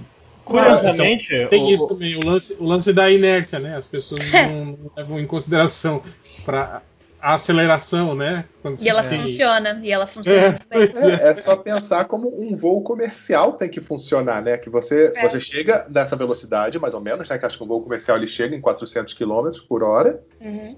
só que vai aos poucos. você vai acelerando aos pouquinhos para poder justamente quem está ali dentro acompanhar, né? Essa velocidade. Esse cara, É. obviamente, não é deve ter carrinho pensado das nisso. comidinhas não colarem lá no- na cauda do avião. E aí esse cara não deve ter pensado no projeto do foguete dele que É, levando em consideração É, que o ele- objetivo dele era provar que a Terra é plana, Ele não deve ter acredita. pensado. Primeiro que eles não acreditam Não em bateu a gravidade, conta, né? não bateu a Mas quando eu falo de carro voador, eu acho que eu penso muito num, num protótipo de drone, sabe? Ah, eu acho que ia ser tão maneiro. Umas plataforminhas, não precisa nem ser carro, carro você É. sentar, entendeu?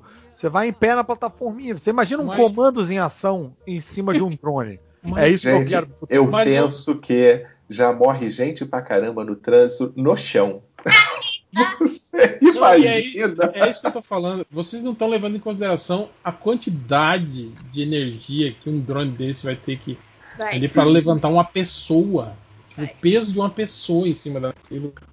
Vocês estão reparando é que o coisa- nosso problema é sempre energia? A gente sempre cai na energia. É, né, cara? Boa. É, o problema é, é uma fonte energética que seja viável, É melhor beber Red Bull. barata, né? Sim. E que tenha um grau de conversão e pouca perda, né? Uhum, é muito É, difícil. E, o- E e o que eu que- fico. e que esse, não esse problema, esse problema da crise energética eu vejo as pessoas falando, não, mas olha aí, a energia nuclear. não sei o quê." Se a gente for pensar bem, até a energia nuclear, na verdade, é o velho motor a vapor. Que ainda tá. É o mesmo princípio, né? Do motor a Uhum. vapor, que até hoje Uhum. é, é, move esses negócios, né? Então, esse é o problema. Tipo assim, a, a gente falou do Homem de Ferro lá e do reator arc dele, que produz energia que a gente não sabe que energia que é, mas é infinita e limpa, né? E- mas eu acho que o problema é esse. Tipo, o, o- o que seria capaz de fazer isso funcionar? Bateria elétrica, mas você teria que ter uma bateria elétrica de- com, uma, com, uma, com uma eficiência que, tipo assim, que ela não fosse muito grande nem muito pesada. É, que- não tem como, né, não fosse- tem como, porque você É. viola um monte de lei da termodinâmica. Tipo, nem rola. Então é isso. você Pode fazer minha fazer. pergunta do cocô? Você pode fazer baterias, baterias com vários humanos empilhadinhos com 300 andares de altura. É outra coisa também, né? Que como a Matrix, né? é tipo, eu acho que um, um dos piores, uma das piores coisas assim para ele, para ele produzir energia é, é isso, né? Usar o ser humano como como pilha, né? Tipo, Eu usaria de boa, tô nem aí.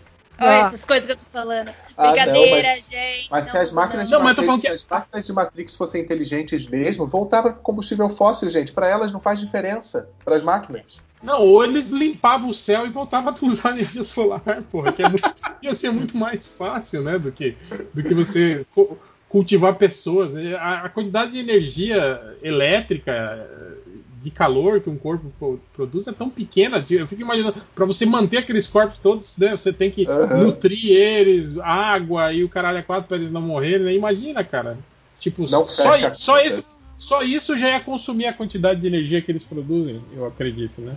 Tipo, a gente tem que acreditar que as máquinas conseguiram criar um jeito de, de comutar essa energia de um jeito tão eficiente que tornou o processo é, viável, né? Que não, é o não. grande. É maldade mesmo. É, é- é só pelo, pela Não. zoeira de E sacanear se o você for parar para pensar, a própria Matrix não teria sentido de existir, porque eles não precisam que essas pessoas tenham cérebro.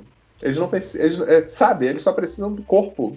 Podia ter, ser um monte de gente lá só com. Mas não é pra estimular, para as pessoas estarem, tipo, a- a- acionando aquelas sinapsezinhas e gerando mais energia, e achando que tá correndo, achando que tá transando e tendo. Ah, mas aí, aí Acho ia, ser um, ia ser um mundo, um mundo legalzão pra todo mundo de esportes radicais, não aquele mundo É. chato que a gente. Né? Mas é. Mas vem eu cá, acho que é, é legal isso, é pensar como a, é, a fonte de energia é o problema de tudo, né? Sim.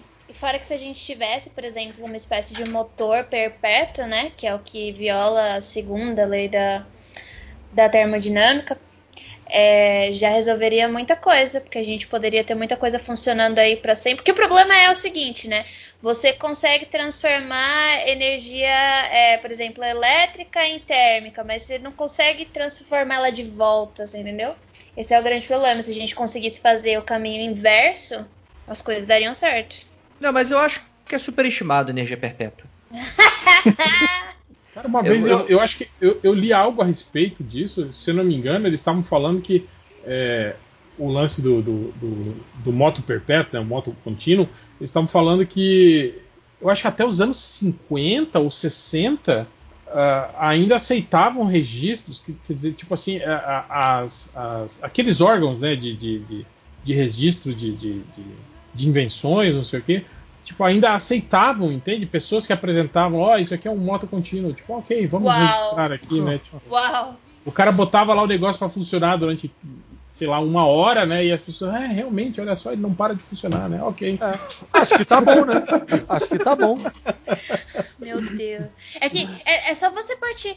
É, é, até lógico, né? É por isso que eu acho que o problema do ensino de física na escola é você parar de jogar um monte de fórmula na cara das pessoas e mostrar quanto as coisas é lógica. Porque, por exemplo, você, quando tem força de atrito, você atrita coisa e dissipa calor, certo? Você consegue pegar esse calor e transformar em atrito de volta? Não. Você não consegue. Então quer dizer que você perdeu energia. Então não tem como você fazer uma coisa infinita. Acabou. Entendeu? Chupa, cientista dos anos 60. é, e, e, e, é, e, é, legal isso que é, é, justamente tudo energia. Todas essas tecnologias você esbarra na parada da energia, né? O laser, a, a famosa pistolinha laser. Sabe? A, a quantidade de energia que você precisaria fazer para fazer aquele, aquela pistolinha laser, que tem a potência que aparece nos filmes, sabe? Ela teria que estar. Tá, aquela pistolinha e... deveria estar tá ligada numa bateria gigantesca. Ia ter que ser tipo aquele trabuco do, do, do Cable, né? ia dar um tiro, ia dar um tiro só e acabou. Não, mas, mas... aí. Ai, perdão. Não, é que agora eu vou trazer para vocês que a Marinha norte-americana ela tem um navio equipado com um canhão a laser. Caralho, e aí e para apontar para as coisas, ali é a Coreia. Ali. Ah, mega mas é, é uma aula de geografia. Mas gigante. você sabe que, que é exatamente assim, né? Que, ele, que eles. Tipo assim, quando os Estados Unidos vai bombardear um lugar, geralmente, um lugar que, tipo assim, que não é acessível através de satélite, alguma coisa assim, ou que eles precisam de uma precisão muito grande, eles deslocam a unidade terrestre, um soldado vai lá, ele pega aquela trolha, que é um canhãozinho, com feixe laser, e aí ele tem que ficar apontando esse feixe laser pro alvo, pro drone ou avião ou alguém ver o ó, é ali onde ele está marcando e fazer o ataque ali. Sabia disso? Ah, então, sabia. É, então é, isso acontece. Tipo, tem isso até hoje, assim. Mas tem um problema maior aí, ó. O, o, comédia o, imita a vida. O, quando a gente fala, beleza, laser precisa, o problema é energia e tal. Mas e quando o laser ele te dá um soco tipo o laser do Ciclope? Meu Deus. Ah, mas não é laser. É rajada não é laser. Adorei esse meu Deus sofridinho. Né? Não é laser. É rajada carregado de concussiva, seja lá o que significa. É força. De quem atura, sei lá quantos anos de aula de física, mas bastou duas horas de MDM para um. Tanto que agora o Cíclope consegue lançar raios curvos pelos olhos. Assim, ele movimenta a cabeça. Ele ficou vesgo! E os raios fazem curvas. Tipo a bala, a bala curva lá do, do, do, do... curado. Ele faz isso com, com um raio, pra você ter ideia, agora. Movimentando a cabeça. Porra. Muito bom. Parabéns pra ele. Qual a história dele? Tipo, ele, ele só solta raiozinho e acabou? Cara, a é. história dele, na verdade, ele é solta aquele raio pros olhos. É um é um, foi, é um portal para uma também foi traído várias vezes também. E, e, o personagem é chato. Ah, não.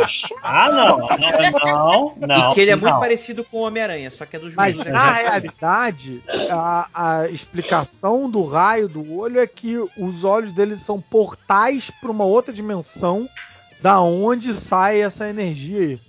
Tá Sério? Gente, eu perdi, mas, eu perdi essa explicação. Tá, mas, isso tá na mas, wiki da Marvel. Mas, mas, mas, mas, mas, e como que ele não é arremessado para trás? Exato, eu tô chocada. É.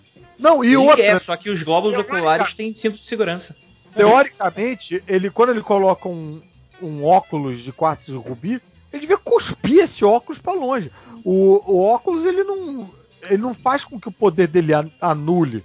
Ele só faz com que o raio não atravesse, né? Não, na verdade, ele, ele, ele reflete de volta, né? Ele Aí fica batendo. Eu achei deve... que ele polarizasse. É. Você, tipo, é, você pode enxergar de algumas maneiras, né? Como esse óculos como esses óculos funcionam. se ele reflete, acaba não fazendo muito sentido também, porque esse fluxo vai não vai dar certo ali dentro, esse fluxo de vai e volta. Mas os, poder, os poderes do Ciclope não, não afetam o irmão, também não tem lance de não afetar Não, não, é, é, não, isso é um Os princípio. irmãos não se afetam. é. Não, não é. Isso é um princípio do, do mutante, né? Que o, o seu poder não afeta você.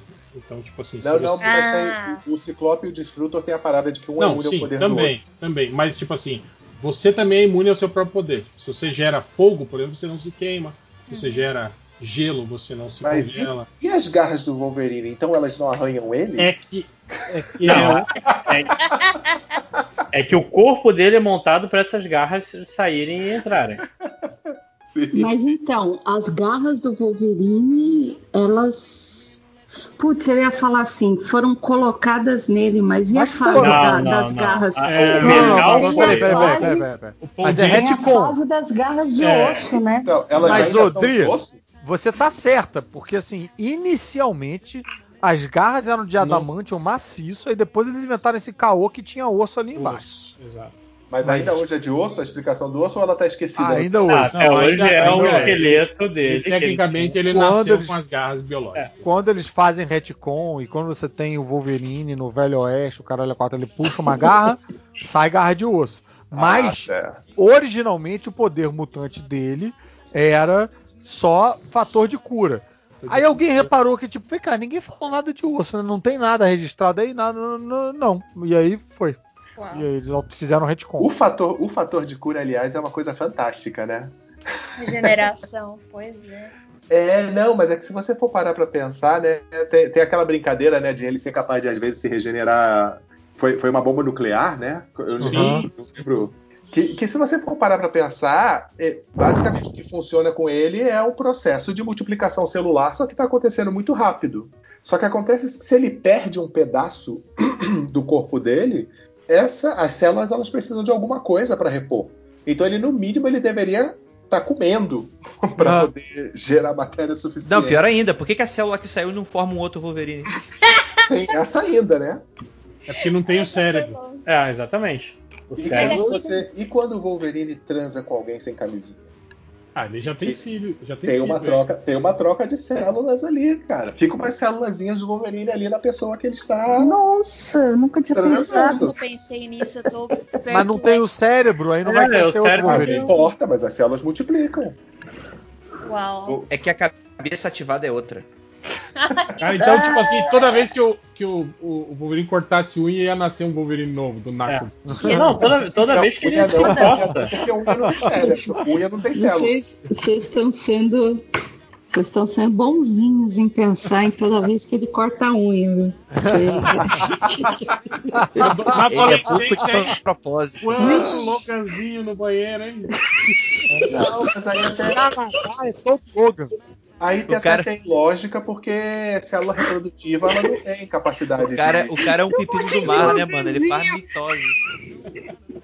Cheio de Loganzinho, né? No, no- sistema de esgoto lá do Canadá. Nas Mas- meias. Se você pra pensar, o Wolverine ele é um câncer ambulante. Que é um monte de célula se reproduzindo loucamente. E talvez elas possam se reproduzir mesmo fora do corpo dele. Ele é o Cancroju. Então, mas a que distância também, por exemplo? Se, se ele for despedaçado a distâncias muito absurdas. Não era pra ele regenerar, né? Como assim? Não entendi. Ele é tipo, sei lá, uma Não, ele cria um membro novo. explosão atômica de que ele é arremessado pra várias partes do mundo, sei lá. Então, o que é que define quem é que vai reproduzir? É o A cérebro? questão Não é É, se tem então. sentido cortarem, que seja o se cérebro. cortarem Não, o é. cérebro na metade. Como é que ele regenera? Essa é a questão. É, ele já, É, teve, ele, ele já teve né, danos cerebrais aí já no, no quadrinho e tal. Né? É, o Hulk derrotou ele uma vez por causa disso. Ele fez o cérebro dele ficar batendo no, no crânio que nem acontece com o boxeador. Caraca. Sim. Ele já foi partido. Tem aquela história também que ele foi partido no meio, né? É, mas aí, mas pela foi- lógica que vocês era no Ultimate, aqui, Era no Ultimate. Pela lógica que vocês estão estabelecendo, não tem problema ele ser partido no meio se for pela cintura. O problema é ele ser partido no meio. é, qual é o nome desse corte? Longitudinal? Aí, tipo. Porque aí você tem metade do cérebro pra cada lado. Aí nascem dois Wolverines. Pela regra que vocês criaram, partir bem da cintura para baixo, ele cresce as perninhas e as perninhas vão. As outras perninhas Então, eu Não coloco. não nada. eu Agora, se você coloco- cortar no meio, do, outro- nesse outro sentido, Eu, eu coloco pelo, pe- por, por esse lado, que qualquer pedacinho dele tem potencial de crescer, não necessariamente no novo Wolverine, mas de virar uma massa de células bizarra. tipo Mas não temos todos potencial para algo maior também? virar uma massa de célula Ó, o bizarra. coach. Deixa eu Coach fazer da regeneração. posso fazer uma perguntinha envolvendo. envolvendo. É o, é o seguinte: eu li um gibi uma vez de um, um camarada que vem do futuro e ele fica muito surpreso quando ele descobre que no passado as pessoas ainda fazem cocô, porque no futuro as pessoas descobriram como produzir alimentos que não gera, não geram é, excesso, resto, nada. Tipo, tudo é consumido, entendeu?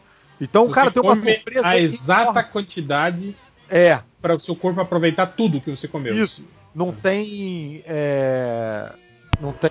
Qual é o nome Resto. disso? Resto. Não tem sobra, não tem, né? E aí o cara, porra, de repente ele come um hambúrguer aqui, acha uma delícia e tal, e aí se surpreende com a ida ao banheiro. Que, meu Deus! Tem coisas saindo de mim e tal. Desespero. É possível a gente sintetizar alguma forma de alimento que, se, que, que não gere sobras? Não sei. Não sei Não é responder. muito a minha. Eu tô muito satisfeito com essa resposta. Olha só, não é muito a minha área, mas eu vou chutar que você não consegue fazer isso só com o alimento. Você tem que mudar o corpo humano. Isso que eu ia te perguntar. Agora eu tenho uma pergunta. Porque, por exemplo, eu sei que a maior parte do intestino, intestino delgado, grosso, você tem a absorção, mas ao mesmo tempo você tem a parte que você vai excretar. Então quer dizer que seria tipo um novo apêndice? Você ia, tipo. Perdendo esses órgãos, porque evoluindo, né? Vai, você cria esse tipo de comida, daí esses órgãos vão ficando Atrofiam. obsoletos, é, e atrofia, e daí você vai perdendo, e você pode criar do- coisas Ia ter novas. A humanidade feita de pitinho sem cu. Não, é, é, a, a grande pergunta aí é porque se o cara. Peidou, meu amigo? Ele passou por isso, é, no futuro, ele não deveria ter os Explode. órgãos pra fazer. Exatamente, porque na verdade não é o alimento, é o organismo que teve que mudar para não produzir mais cocô. Exato. Então, primeiro é o organismo. E, então, como que isso poderia acontecer? Tipo, se o Como primeiro que o organismo. organismo ia absorver fibras, né? 100% das fibras. É, porque a questão é que o, o cocô ele vai ser composto de coisas que você não digeriu e Aham. coisas que o seu corpo não vai usar. E por Mas- isso ele tá colocando Mas, gente, que não é dizer Mas peraí, peraí, peraí, eu acho que a gente sabe. dizer Pera- que pera- agora eu tô me sentindo mais à vontade. mas agora isso eu tô não- no EPI.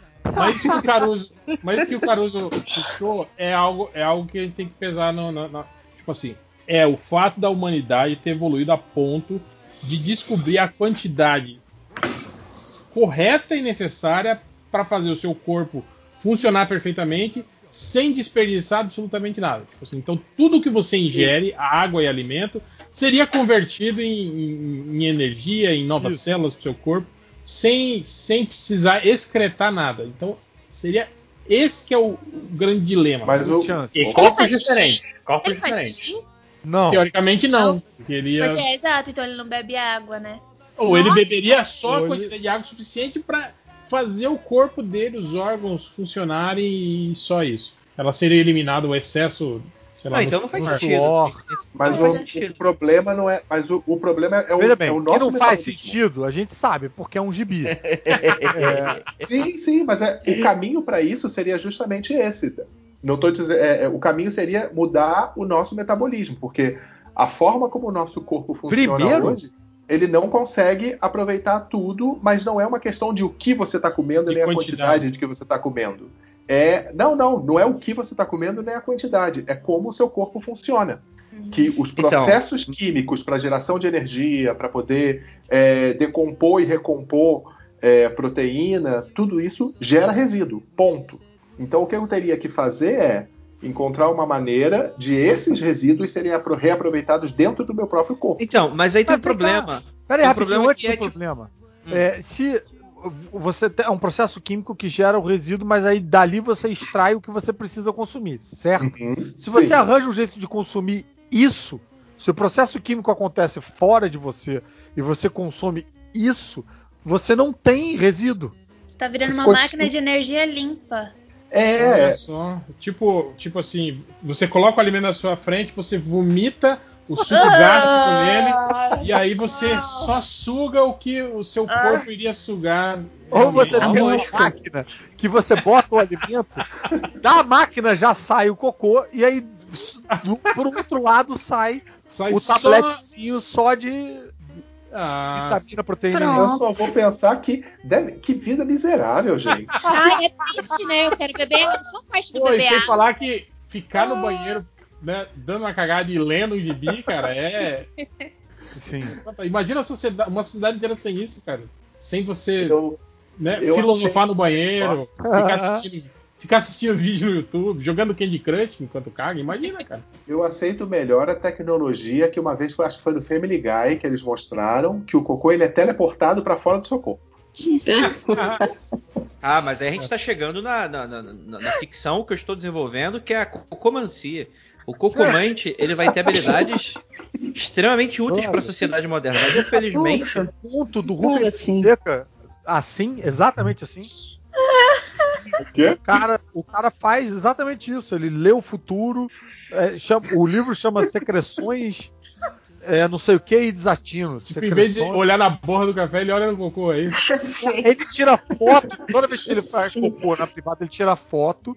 E aí ele aprendeu a ler o futuro pela forma do cocô. Pela e aí começa do a cocô. uma privada especial pro cocô não resvalar na louça, pra não alterar a leitura dele e tal. E ele tem uma sequência de fotos e aí ele descobre cagando que ele vai morrer. Esse é o mesmo Eu já gibi? sei qual vai ser o nome. Isso é um livro do Rubem Fonseca, cara. É, mas, mas, mas Emoções, secreções e desatinos. É coisa... descobrir que vai morrer ca- olhando seu cocô não deve ser muito, né? Tipo assim, sangue, por exemplo. né? Dá pra descobrir, pois é. Ou morrer. Sai um pedaço do intestino junto, né? Com seu cocô. nossa, que gostoso. Vou A dormir cor muito do bem seu essa noite. cocô fala muito sobre você. Não, isso é verdade. Aí é o nome do podcast dessa semana. né? E desatinos. Esse livro é bem interessante. Além desse conto, tem um conto de um, de um casal que, que é, é meio artificial, não se dá muito bem, os caras não conseguem transar e tal. Até uma hora que ele vai no, no, no banheiro, eles estão num camping, o cara vai no banheiro e aí pela primeira vez ele, ele a mulher não conseguiu dar descarga, não, não deu descarga, sei lá o que acontece, ele viu o cocô da mulher dele. E aí se apaixona terrivelmente, aí eles transam loucamente e tal. e tal. Eu tô bem tranquila, eu vou passar essa indicação, mas muito obrigada. Regressões, discreções e desatinos. Rubem Sabe o que, é que eu Fonseca. fico pensando do cara que não faz cocô? Pode ser, você pode de repente desenvolver algum tipo de bactéria para compor a sua flora e que ela vai dar conta disso e o cocô não vai precisar sair de você. Que ela Legal. come o cocô todo dentro Legal. de você. Mas ainda assim isso vai precisar ir para algum lugar. Exato. A, a própria bactéria vai, vai, Vira, Ah, fe- vai, vai ter um vira excremento dela, né? gases e ele Exato. volta pra sua boca. Né? Pode ser, ué, você, você, não, você não faz mais cocô, mas gases vão sair. Jesus Cristo. Não, mas aí o seu gente. organismo É, ele vai mas- consumir os gases. Não vale porque gás é resíduo, gente. Não vale. É, a gente Ah, mas tá tentando vejo- criar uma máquina perpétua pro corpo humano. De novo, não rola. Acabou. Pois é. Ué, mas não é em Duna, eles têm uma coisa parecida, mas para reaproveitamento de água, né? É, Aquelas mas- roupas daquela galera. Isso, isso. Mas daí eles consomem o que, os, o, o que ele tá produzindo. Ah, ele bebe a, lugar, né? é, ele É. bebe a água do, do suor, ele bebe a água das emoções. Do xixi. Ai, credo. exatamente. Até porque cagar em Duna é muito vacilo com quem tá embaixo, né? Mas se você pensar bem, tipo assim, o, rola, né? a- a- o suor do- do- da cara ele perde, né? Então, tipo assim, se ele ficar muito tempo no deserto, ele vai acabar morrendo, né? É, pois Assim é. como Aí, qualquer ser humano, né? aí a gente vai pra pergunta. por Não, te- a- te- a teoricamente não. Se a cabeça fosse coberta, você ia viver pra sempre, consumindo a, a água do seu Para próprio. É. quem. Se alguém, um ouvinte, por um acaso, ficou curioso com a história do gibi do, do cara que nunca tinha cagado na vida, é. Deadly Duo. Nunca foi publicado aqui, era um daqueles. É um dos coadjuvantes da revista do Savage Dragon. Tinha um camarada que voltava do. que voltava do futuro pra cá. E tem essa cena dele indo no banheiro pela primeira vez e gritando: Ah, meu Deus, coisas estão saindo do meu corpo. Mas essa, então, parada de, essa parada de viagem no tempo, isso aí que esse cara tá passando, é, é, é outro problema que a gente nunca pensa da viagem do tempo, né? Que eu ser capaz de voltar, por exemplo, para pré-história, a composição daquele ar, a composição daquele mundo pode não ser muito legal para mim, como eu tô Ainda acostumado a... com a como o ar é hoje. Ainda o nível de oxigênio de... pode ser outro, tem tudo isso. Não, e ainda tem a questão que nunca falam, né? Que você viajar no tempo, você precisa também de um sistema de geolocalização aí para saber onde é que estava o ah, planeta. É, tempo e espaço, né? No é, momento em que também. você quer voltar para você não voltar no vácuo, né?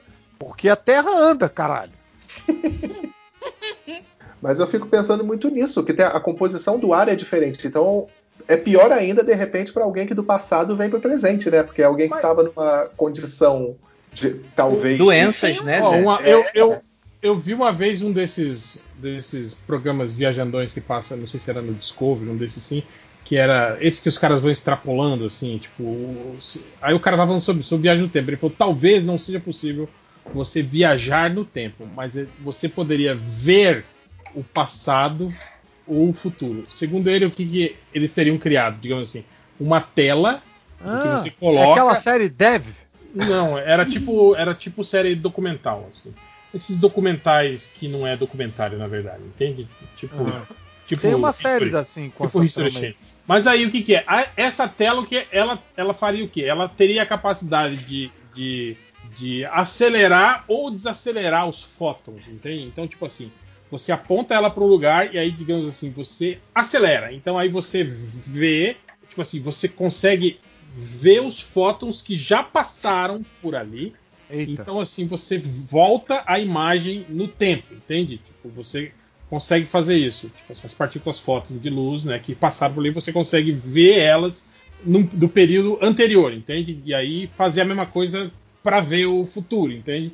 Então, tipo assim, você não seria transportado, mas você teria sempre sim uma imagem residual do passado ou do futuro fazendo isso. Tipo assim, fazendo com que os fótons que já rebateram ali naquela imagem e já passaram voltassem e atingissem os seus olhos novamente e você conseguisse ver a imagem, aquelas imagens do passado, entendeu? Uhum. É, tem um. Desculpa te cortar, mas eu lembrei de um livro da Connie Willis chamado é, O Livro do Juízo Final desse negócio da doença é que, tipo assim, você pode terminar seu TCC da faculdade voltando no passado para estudar o que você está estudando. Por exemplo, é, eu estudo a época medieval, eu posso voltar e fazer meu TCC na época medieval.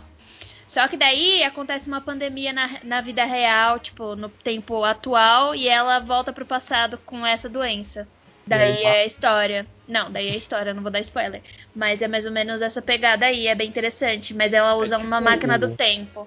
O som do trovão também, né? Esse, o é. Red Bull é sobre isso também, né? Que o cara. Isso, isso. Eles fazem é, turismo, né, no passado, e aí, tipo assim, é, é, uma cena só que eles podem ver, que é dois, se não me engano, dois dinossauros morrendo num, num poço de alcatrão, alguma coisa assim. Eles estavam brigando e morre ali. E aí, tipo assim, tem um, um trilhozinho que eles só pode andar por ali e aí acontece uma cagada. Uma, um dia, um dos dinossauros por acaso não morre. E aí ataca as pessoas, o cara sai do trilho, pisa e mata acidentalmente um inseto da pré-história. E aí isso, isso, alterou completamente o curso do tempo. É a teoria eles, do caos, né? É a teoria é, do caos. Quando eles retornam pro tempo deles, tá tudo fodido o tempo por causa dessa merda que o cara fez lá no, na pré-história. É, isso é legal. Eu gosto bastante dessa, dessa temática. Faz sentido, pelo menos. Sim, é. Afinal, tipo assim, todos os eventos que, que aconteceram, já aconteceram, né? Tipo, che chegou até aqui, eles foram desencadeados de um jeito, né? Apesar de, de, de não ter. de a gente viver tecnicamente num mundo caótico, mas, tipo assim, eles aconteceram e, teoricamente, se você voltar lá e alterar um deles, você é imprevisível, é, né? e são coisas pequenininhas, né? Você não Sim. precisa fazer uma coisa grande, tipo pisar no inseto. Literalmente Exato. muda tudo. Só respirar já pode ser o suficiente para oh. ferrar com alguma coisa. Oh, eu acho Sim, fantástico. só as bactérias que você está jogando lá na, na, na pré-história, né? Do, do, seu corpo atual, né? Sim. né? Não, É que e esse é, um, É é o um que eu problema da penso. viagem do tempo, ainda Ei. mais pra você encontrar outros seres humanos nessa sua Ei, viagem. Zé, Jay, quando eles vão nessas escavações na permafrost e fazem um buraco para retirar gelo de 50 mil anos atrás, e aí eles hora. vão observar as bolhas de ar para saber. Eita! oh, e saber a composição da atmosfera de 50 mil anos atrás daquele gelo. Já pensou se tem algum micro-organismo naquela merda daquele ar ali? E eles liberam essa porra, né? Provavelmente tem. Inclusive. Tipo, tem, foda-se. né? É abrir sarcófago. Abrir sarcófago também é igualzinho. É, é, é aquilo. Provavelmente tem. Se esse micro-organismo é viável, aí já é outra história. Sabe? É, eu vi uma Porque- vez um cara falando, não sei se você, como biólogo, talvez possa dizer isso, ele falou assim, ó, mas se você levar em consideração a escala evolutiva, é muito mais fácil nós hoje sermos imunes a vírus e Uhum. coisas que existiram na pré-história do que o contrário, né? Então, tecnicamente, né, esses micro-organismos aí da permafrost e tal, Mais ou Seria- menos! seria- Mais ou menos! É, é, né? Tipo assim. Eu acho que é um jeito de tranquilizar, né? Ele quis dizer isso, né? Tipo, ó, né? É, é talvez lógico que evolutivamente a gente já passou por isso, então, né? Não, o que acontece é que, mesmo estando lá no gelo, mesmo estando lá uma temperatura baixíssima, o que a gente tem que pensar é que vai ter, talvez, um micro-organismo ali, só que acontece que, mesmo ele estando congelado, com o passar do tempo ele vai começando a acumular defeitos. Quimicamente, o material genético dele vai começar a degradar, as próprias proteínas que ele precisaria usar para poder infectar uma pessoa hoje, elas também já estariam degradadas. Então é isso. Vai ter um microorganismo lá, a possibilidade dele ser viável, mesmo que ele fosse capaz de infectar a gente, a possibilidade dele ser viável é muito baixa. Até dá para fazer uma historinha aí de ficção, de um organismo sendo desenterrado e infectando seres humanos, mas aí, gente, é mais a ficção mesmo. Mas a dá possibilidade fazer a volta, na vida né? real. Oi, desculpa. Mas dá pra fazer a volta, né? Tipo, se a viagem no tempo fosse possível, a gente pegar uma coisa do presente e levar pro passado, né? Talvez desse. Mas aí é mais o. Mas e como é que fica a questão de conservação de energia nisso? Aí a gente ignora. Aí seria aquele ponto que convenientemente o autor não fala. É, esquece. A gente, a gente só tá escrevendo uma história, esquece a realidade. Não, mas é, é- é muito legal ver isso, né? Como na ficção científica você precisa dessas lacunas para poder trabalhar. Era o Asimov com o cérebro positrônico, é o, o Star Trek com o, o sintetizador lá. Você precisa ter um pouco dessa magia para poder a história funcionar, né? Se a ficção científica ela fosse muito realista também, aí é, é complicado, né? Mas a ciência precisa de magia também pra funcionar. Ei, olha, Hum. Ei, André. Não, Na mas verdade, a magia é só uma ciência que a gente não entende. Exato. Não, não. O que eu queria, o que eu tô, na verdade queria dizer é o seguinte: que grande parte dos avanços científicos são motivados por muitos desses instrumentos de ficção, né? É, e, e- e isso molda a forma como a gente enxerga como o mundo vai ser no futuro. Então, por exemplo, essa coisa de teletransporte, essa coisa de raio laser, essas paradas hoje só existem porque em algum momento alguém no passado tipo, flertou com isso na ficção, sem qualquer tipo de comprovação. o exemplo mais prático disso é o celular, né? Isso que eu ia falar, o celular. O foguete. Mais O foguete foi, foi- o foguete foi o design lá do Buck Alex Rogers. Raymond, do Buck Rogers, né? Ou Flash Gordon, Buck Rogers? Acho que foi qual Rogers. Acho que o Bucky Rogers é anterior ao, ao E Flash. que o pessoal da NASA fez tipo, ah, vamos tentar esse formato que o cara fez, e aí deu certo. É, pô, o, o conceito é- de você. mas aí, mas aí a, aí a gente começa a ficar meio nebuloso, porque o Não, cara, talvez ele não tenha tirado isso da cabeça dele.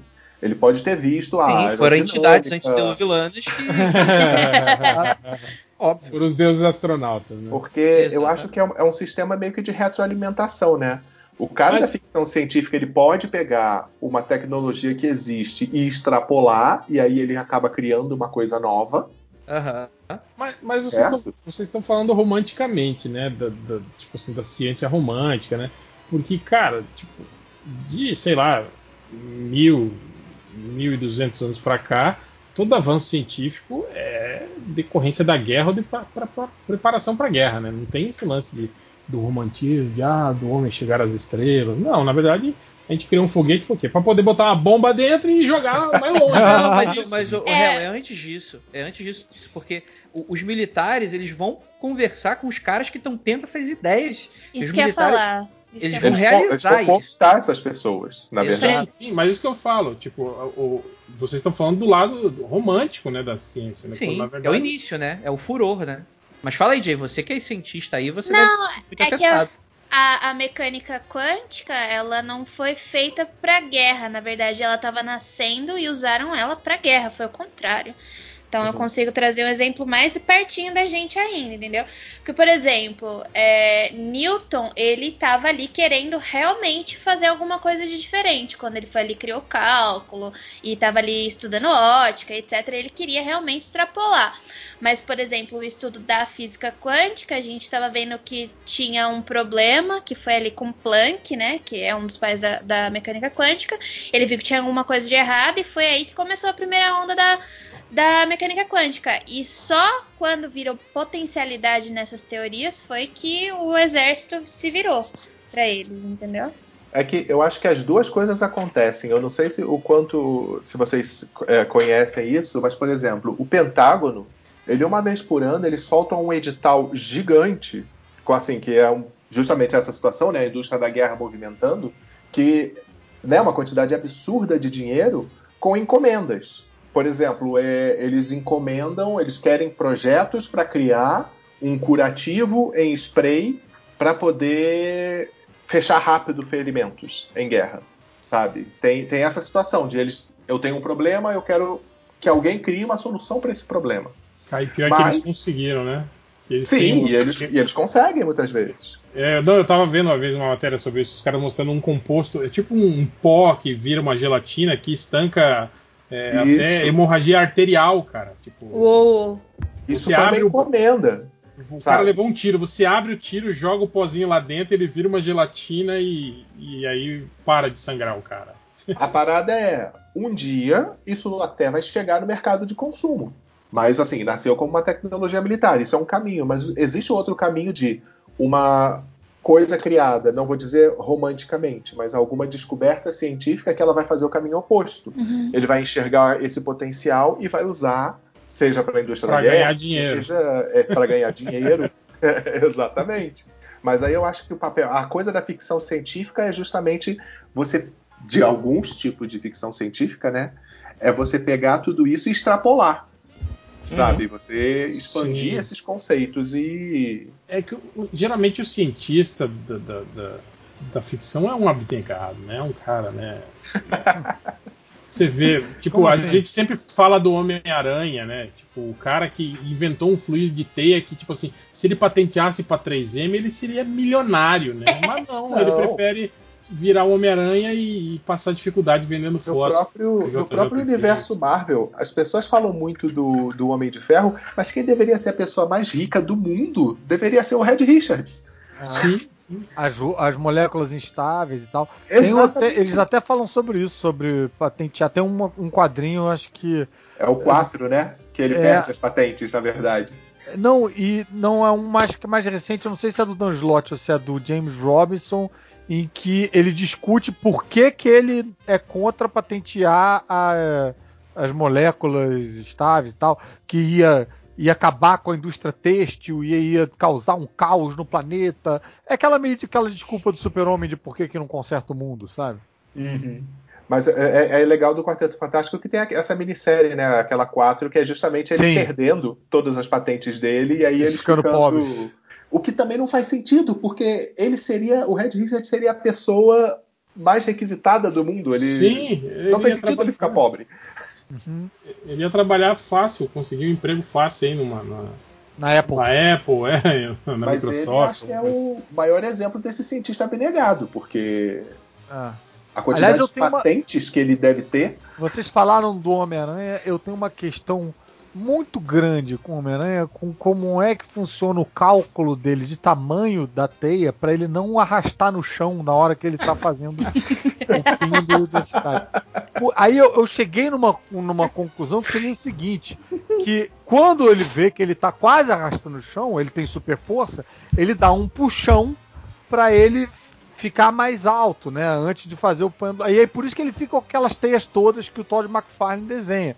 Mas aí também tem outra questão que os prédios estão nas laterais, então é, esse movimento pendular dele é meio complicado, porque ele tem sempre que tá indo. Ah, sei lá, é não tem, não consigo. Ele tem que ficar fazendo cálculo o tempo todo, em movimento, no ar, o tempo todo para conseguir se locomover. Complicado pra, pra caralho. O, Mas às vezes experiência, tá né? até antes. Isso que eu ia falar. Onde ele tá grudando essa teia? Que vidro é esse que tá aguentando o peso dele balançando ali? É, não, e se você considerar que assim, você pega lá Nova York, né? Tem uma rua no meio. E os prédios estão de cada lado. Os prédios não estão, tipo, acima da cabeça dele. Estão ou na direita ou na esquerda. Então ele atira uma teia no prédio da direita, ele vai fazer o movimento. Ele vai em direção ao prédio, né? Ele Exato. tá indo em direção ao prédio. Aí, antes de bater nesse prédio, ele tem que jogar do outro lado da rua, né? No outro prédio, isso. do outro lado da rua, para ir em direção ao outro prédio. Eu é. tenho experiência em relação a isso, porque eu nado, né, em piscina e eu preciso fazer aquela virada. Aham. Uhum. Então quer dizer que em piscinas diferentes eu tenho que calcular a minha distância ah, da braçada, tá. Isso. Eu tenho que, tipo, eu sei o meu tamanho, eu sei quantas braçadas eu tenho que dar para fazer 25 metros, mais ou menos mas é, o tamanho da piscina nunca vai ser igual à piscina que eu sempre treino, né? Então já aconteceu de tipo eu ter que ir para outra piscina e fazer a virada. Ela fica meio tortinha, mas ela sai. Então hum. deve ser mais ou menos como deve funcionar. Você acaba foi o que o André falou, deve ser uma espécie de experiência que você tem. Você conhece as suas medidas, então você consegue tipo olhar e calcular mais ou menos ali a outra coisa. Eu só fico puto mesmo com relação à teia, tipo, a quantidade de teia que cabe naqueles cartuchinhos. É, né? Aí, aí. e eles uma hora. Não, eles, mais ainda, uma hora eles é encheram o saco. Isso? Uma hora eles desistiram, porque no início, ali nos anos 80, direto a teia acabava. dele acabava. É. E ele ficava, não, vou separar mais cartucho. E aí ele tinha no cinto e tal. Aí uma hora, bicho, eles cansaram dessa porra e não, não acaba mais.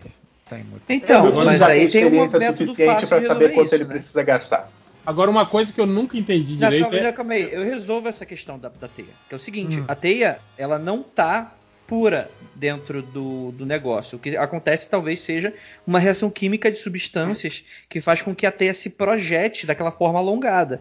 Igual, a, sabe aquelas reações químicas que a gente vê no YouTube, o GIF de Twitter, que tu coloca uma gotinha no negócio numa pocinha preta, aí do nada parece que sai um cutulo dali, né? É, o pessoal tipo... chama de pasta de dente de elefante. É, então, então na verdade, talvez possa ser algo assim. A teia é de Mentos e o ar é de Coca-Cola. Exatamente. aí, é, aí é mais. É. Não, uma, uma coisa que. Até vamos ver se, se, o, se o Zé consegue ajudar a gente nisso, mas é o, o lance que eu falo do. do.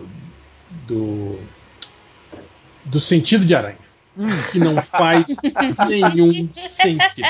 Tipo assim, quando eles explicaram no filme que, tipo assim, a, as percepções dele, né? Tipo assim, a, de, de ouvido, de não sei o que, se ampliam e aí ele consegue ter uma percepção maior do que está ao redor dele e identificar situações potencialmente perigosas, ok. Uhum. Nisso você consegue, ok. Tipo assim, a Mas visão periférica.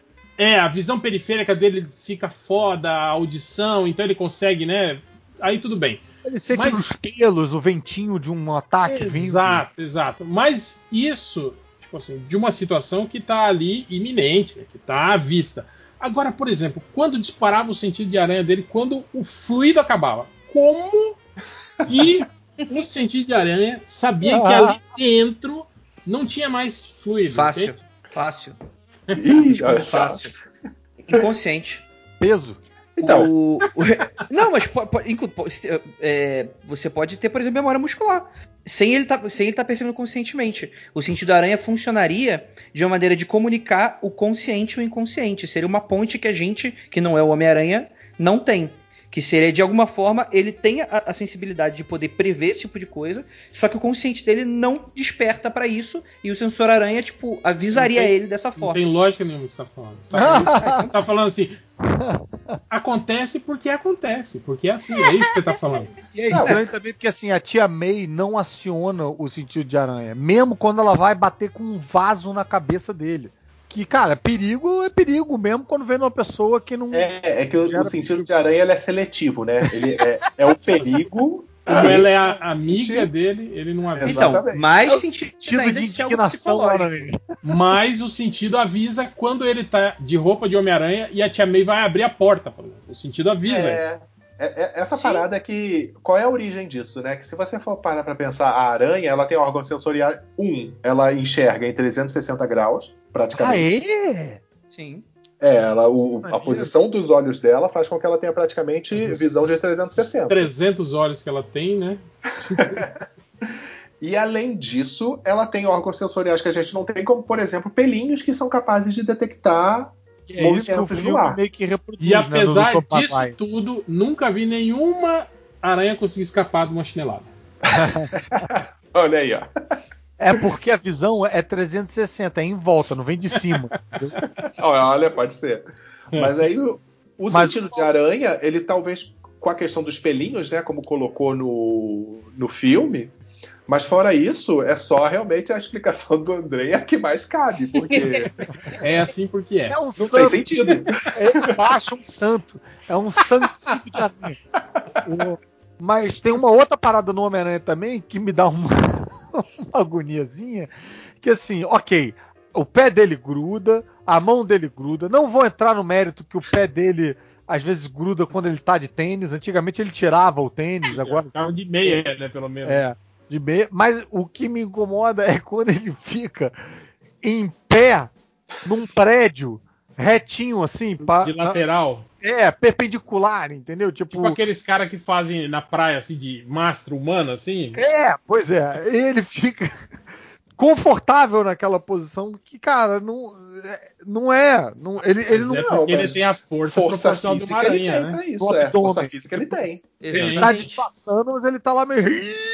Não, ele... Caruso, quando você vê uma aranha andando na, subindo uma parede, ela não tá ali amarradona, de boa, tranquilona? Mas tá com todas as patinhas na parede, ela não tá com só duas ali, as outras duas de bracinho cruzado. Você não sabe. Não, mas ela, ela pode ficar. Não, não, não, não, não, mas ela pode ficar entre duas patas, pô. Quando ela tá balançando na teia, ela tá usando só as duas patas traseiras para ficar se balangando lá, para ficar se segurando.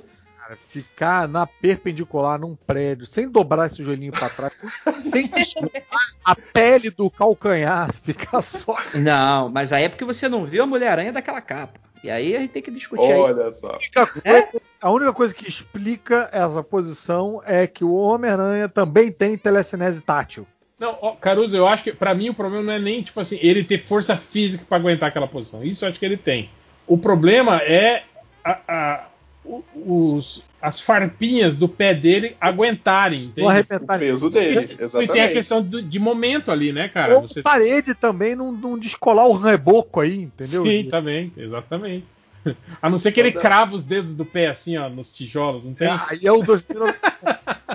Por exemplo, e aí, e aí é o Homem-Aranha sendo mais odiado ainda pela, pela vizinhança, porque ele destrói todos os prédios por onde ele passa. e era isso que fazia o Homem-Aranha 2099. O Homem-Aranha 2099, por definição, ele não podia ficar em determinadas posições porque ele tinha a garrinha dele, ele não poderia escalar é, de cabeça para baixo, por exemplo, entendeu? Não podia descer.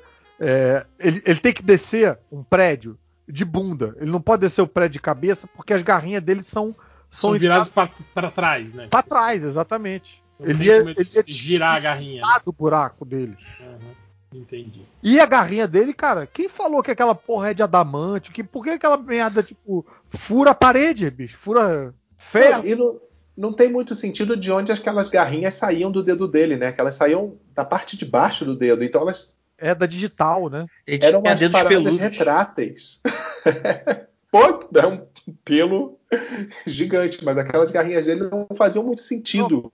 O dedo Elas poderiam ser osso, justamente. O, o do Homem-Aranha 2099 é uma garrinha mesmo. Tipo, ele arranha a cara das pessoas quando ele dá tapa e tal. Tem... É, mas no caso do, do Homem-Aranha tradicional do, do filme, tipo assim, a- aquela garrinha é grudada em quê no corpo dele para sustentar o peso dele, entende? Eu acho que é isso que o. É, eu tá teria uma querendo dizer. explicação, mas eu estou sendo boicotado nesse podcast. Então ficar quieto. Tipo assim, não, ele quer dizer que se ele, fin- se ele fincar aquelas garrinhas na parede e for levantar o corpo dele inteiro, na- assim, e arrancar as digitais dele, entende? É, o mesmo, é a mesma coisa que eu falo das garras do Wolverine. Tipo assim, as garras podem cortar tudo? Podem. Mas, tipo assim, o que que prende as garras Aham. no punho Na dele, carne. entende? É, que, que não faz a, a garra, por exemplo, é, soltar da mão dele, entende? Como é que é? Não entendi. Tipo assim, imagina que você tá segurando uma faca na, na mão, certo? A faca tá presa na sua mão. Você força ela contra um pedaço de carne, a sua mão consegue segurar a faca e você Aham. cortar o pedaço de carne. Aham. Agora, se você for fazer isso numa pedra e você forçar, o que, que vai acontecer? Ah, vai sair da sua mão, Vai é. sair da sua mão. É exatamente esse o princípio da garra do Wolverine, entende? Tipo, Não, se mas o é material é, macio, tipo assim, ok, tipo, né? Agora, e quando ele vai cortar uma parede de aço, por exemplo, o que que, por que, que a garra não, não, não, não solta da mão dele? É, o aço é mais duro Mas que, é a, que a carne. porque ele tá preso num, num osso de adamantium também, né? Não, calma, tem, tem duas coisas aí. Tem o, o- o mecanismo pelo qual a garra funciona. E a Então, lei aí a gente- física, chamada É. momento. Porque a gente pode pensar que aquela garra, na verdade, ela é uma estrutura retrátil, mas ela tá presa em outra coisa que é muito dura, que é o osso do antebraço dele. Que é de adamantium também. Não, ela, ela fica no punho, na verdade. É. Não, isso também é uma outra questão, que é o Não, mas tamanho ela, da garra. ela- acho que elas ficam que alojadas no antebraço. Pra ela dele. sair, Sim, no antebraço. pra ela sair Aí da ela onde ela sai, por ali. Ela é expelida até o punho. E como que Isso. puxa de volta? Não, e outra, para, para a garra sair da onde ela sai, teoricamente, ela teria que ter o tamanho só do punho dele, o tamanho da Uhum. garra. Para poder É, sair. ele e vai até retrair. depois do pulso, né? A não ser que ele tenha que encaixar o punho de acordo com o pulso num formato X para fazer o- a tubulação necessária para a garra sair do antebraço até lá na frente do, do, do pulso. O que significa que, se ele estiver desmunhecando na hora que ele solta a garra, ela sai do pulso, não sai do punho. Sim, Sim, sim. poderia Sim. ser isso. Não, e outra coisa, tipo assim, a garra deveria ter um palmo, né? Tipo assim, que é o tamanho do É, antebraço. palmo. Desse um palmo, pelo menos um terço dela deveria ficar dentro do punho. Sim. Pra, pra poder segurar bem, né? Aham. Então, tipo assim, as garras teriam, sei lá, 15 centímetros, né? E não aquelas espadas de um metro e meio que a galera desenha, né? Mas aí não é massa velho. É, tá, concordo com isso. Mas, cara, as garrinhas de, porra, de. né, não acho que nem 15 centímetros, né? Sei lá, uns 6 centímetros. Já daria pra fazer um estrago. Sim, com certeza. tá? Ah, é, É, um eu acho que- maneiro. É um problema que, resolver, que resolveram prestar atenção na X23, né? Que as garras dela são menorzinhas. São, mas já. Mas é porque é menina, a menina tem a garra menorzinha. Agora, a minha, a minha que a dúvida gente- maior é que a X23 ela é uma criança. E, E ela aí, a- tem os, os ossos de adamantium também, né? Então ela não podia crescer, né? É, você bloqueou ali o crescimento daquela pobre menina. A não ser As que ela vá de também? tempos em tempos lá no, no projeto Arma X pra dar uma. Pô, tem Agora, um adamantium aí de, isso de é 14 interessante. anos. Isso é interessante, agora que a gente tá com a Jay aqui, falar sobre isso, sobre o adamantio, que tecnicamente é um metal tão duro que é inquebrável.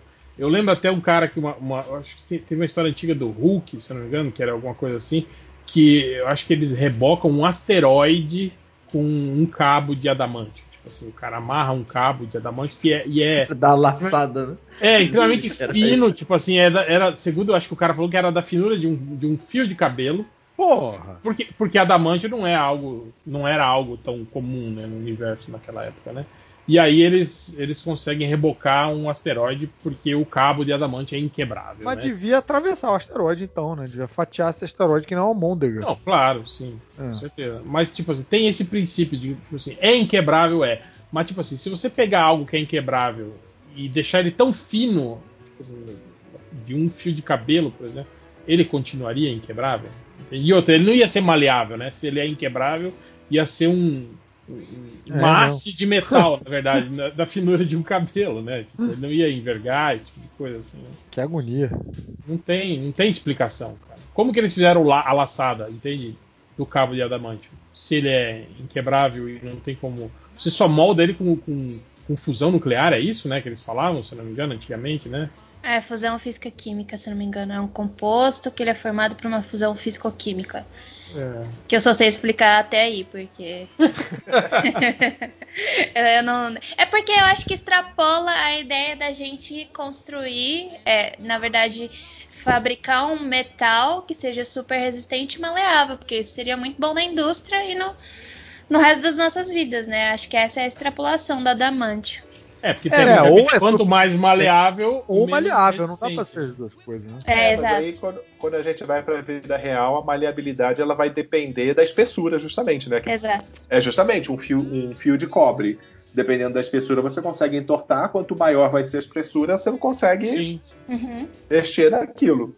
Aí talvez por isso o fio de adamante devesse ter o, então, a espessura de um fio de cabelo. Mas porque aí, aí ele tipo, se torna maleável. O problema é gerado naquela parada massa velha de quadrinho, que também tem mangá, tipo assim, a parada é a inquebrável.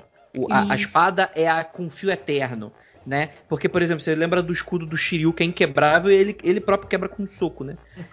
né? Tipo, só ele teria o poder para quebrar o próprio escudo. Tipo assim, é só não faz sentido nenhum, é só pra ser foda. Cara, se a gente entrar nos Cavaleiros do Zodíaco vai ser foda, hein? Principalmente no conceito de que a velocidade da luz do meu oponente é maior do que a minha velocidade da luz. tem isso. Mais do que a velocidade da luz em Cavaleiros do Zodíaco, você tem a produção infinita de sangue do corpo.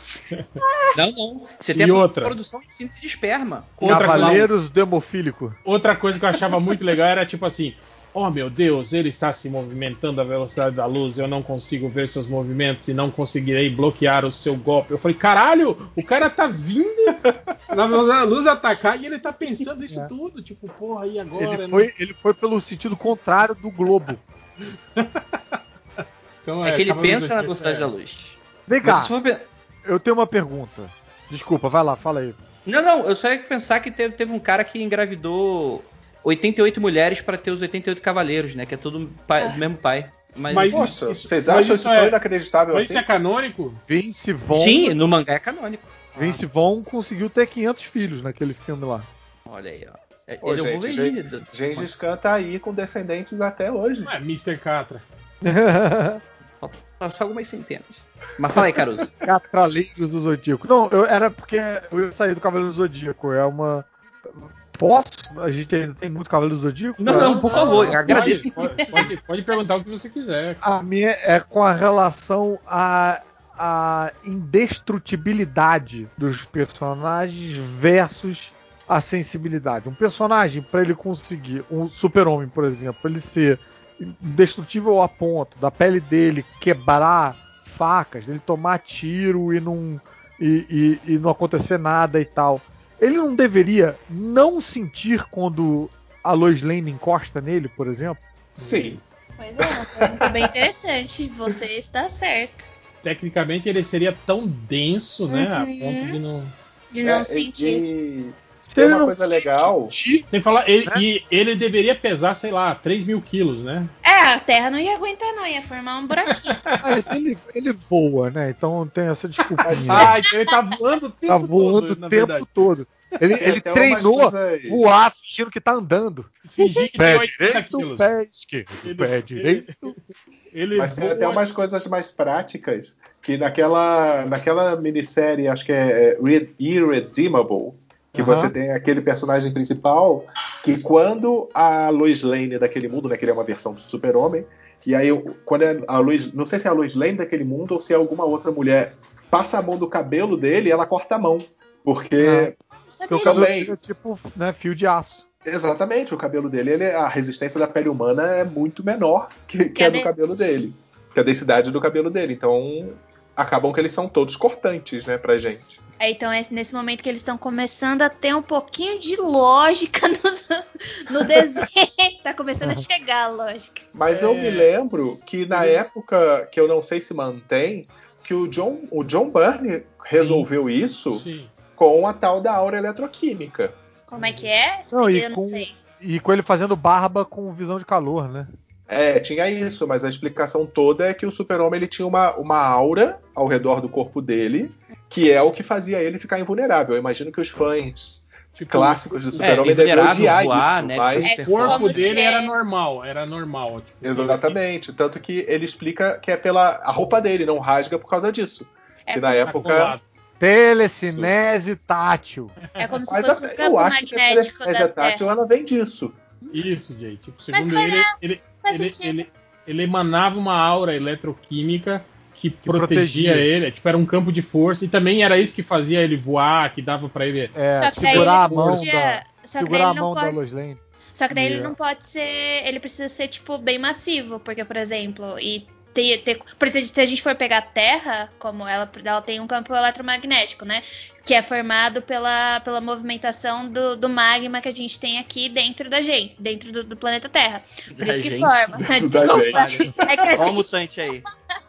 é que é, quando eu falo de terra, eu já me incluo que eu tô na terra, né? Mas enfim. É, então tem aquele magma ali se mexendo, a gente não sabe direito como é que forma a, a esse campo magnético, mas é por causa do campo magnético que existe vida.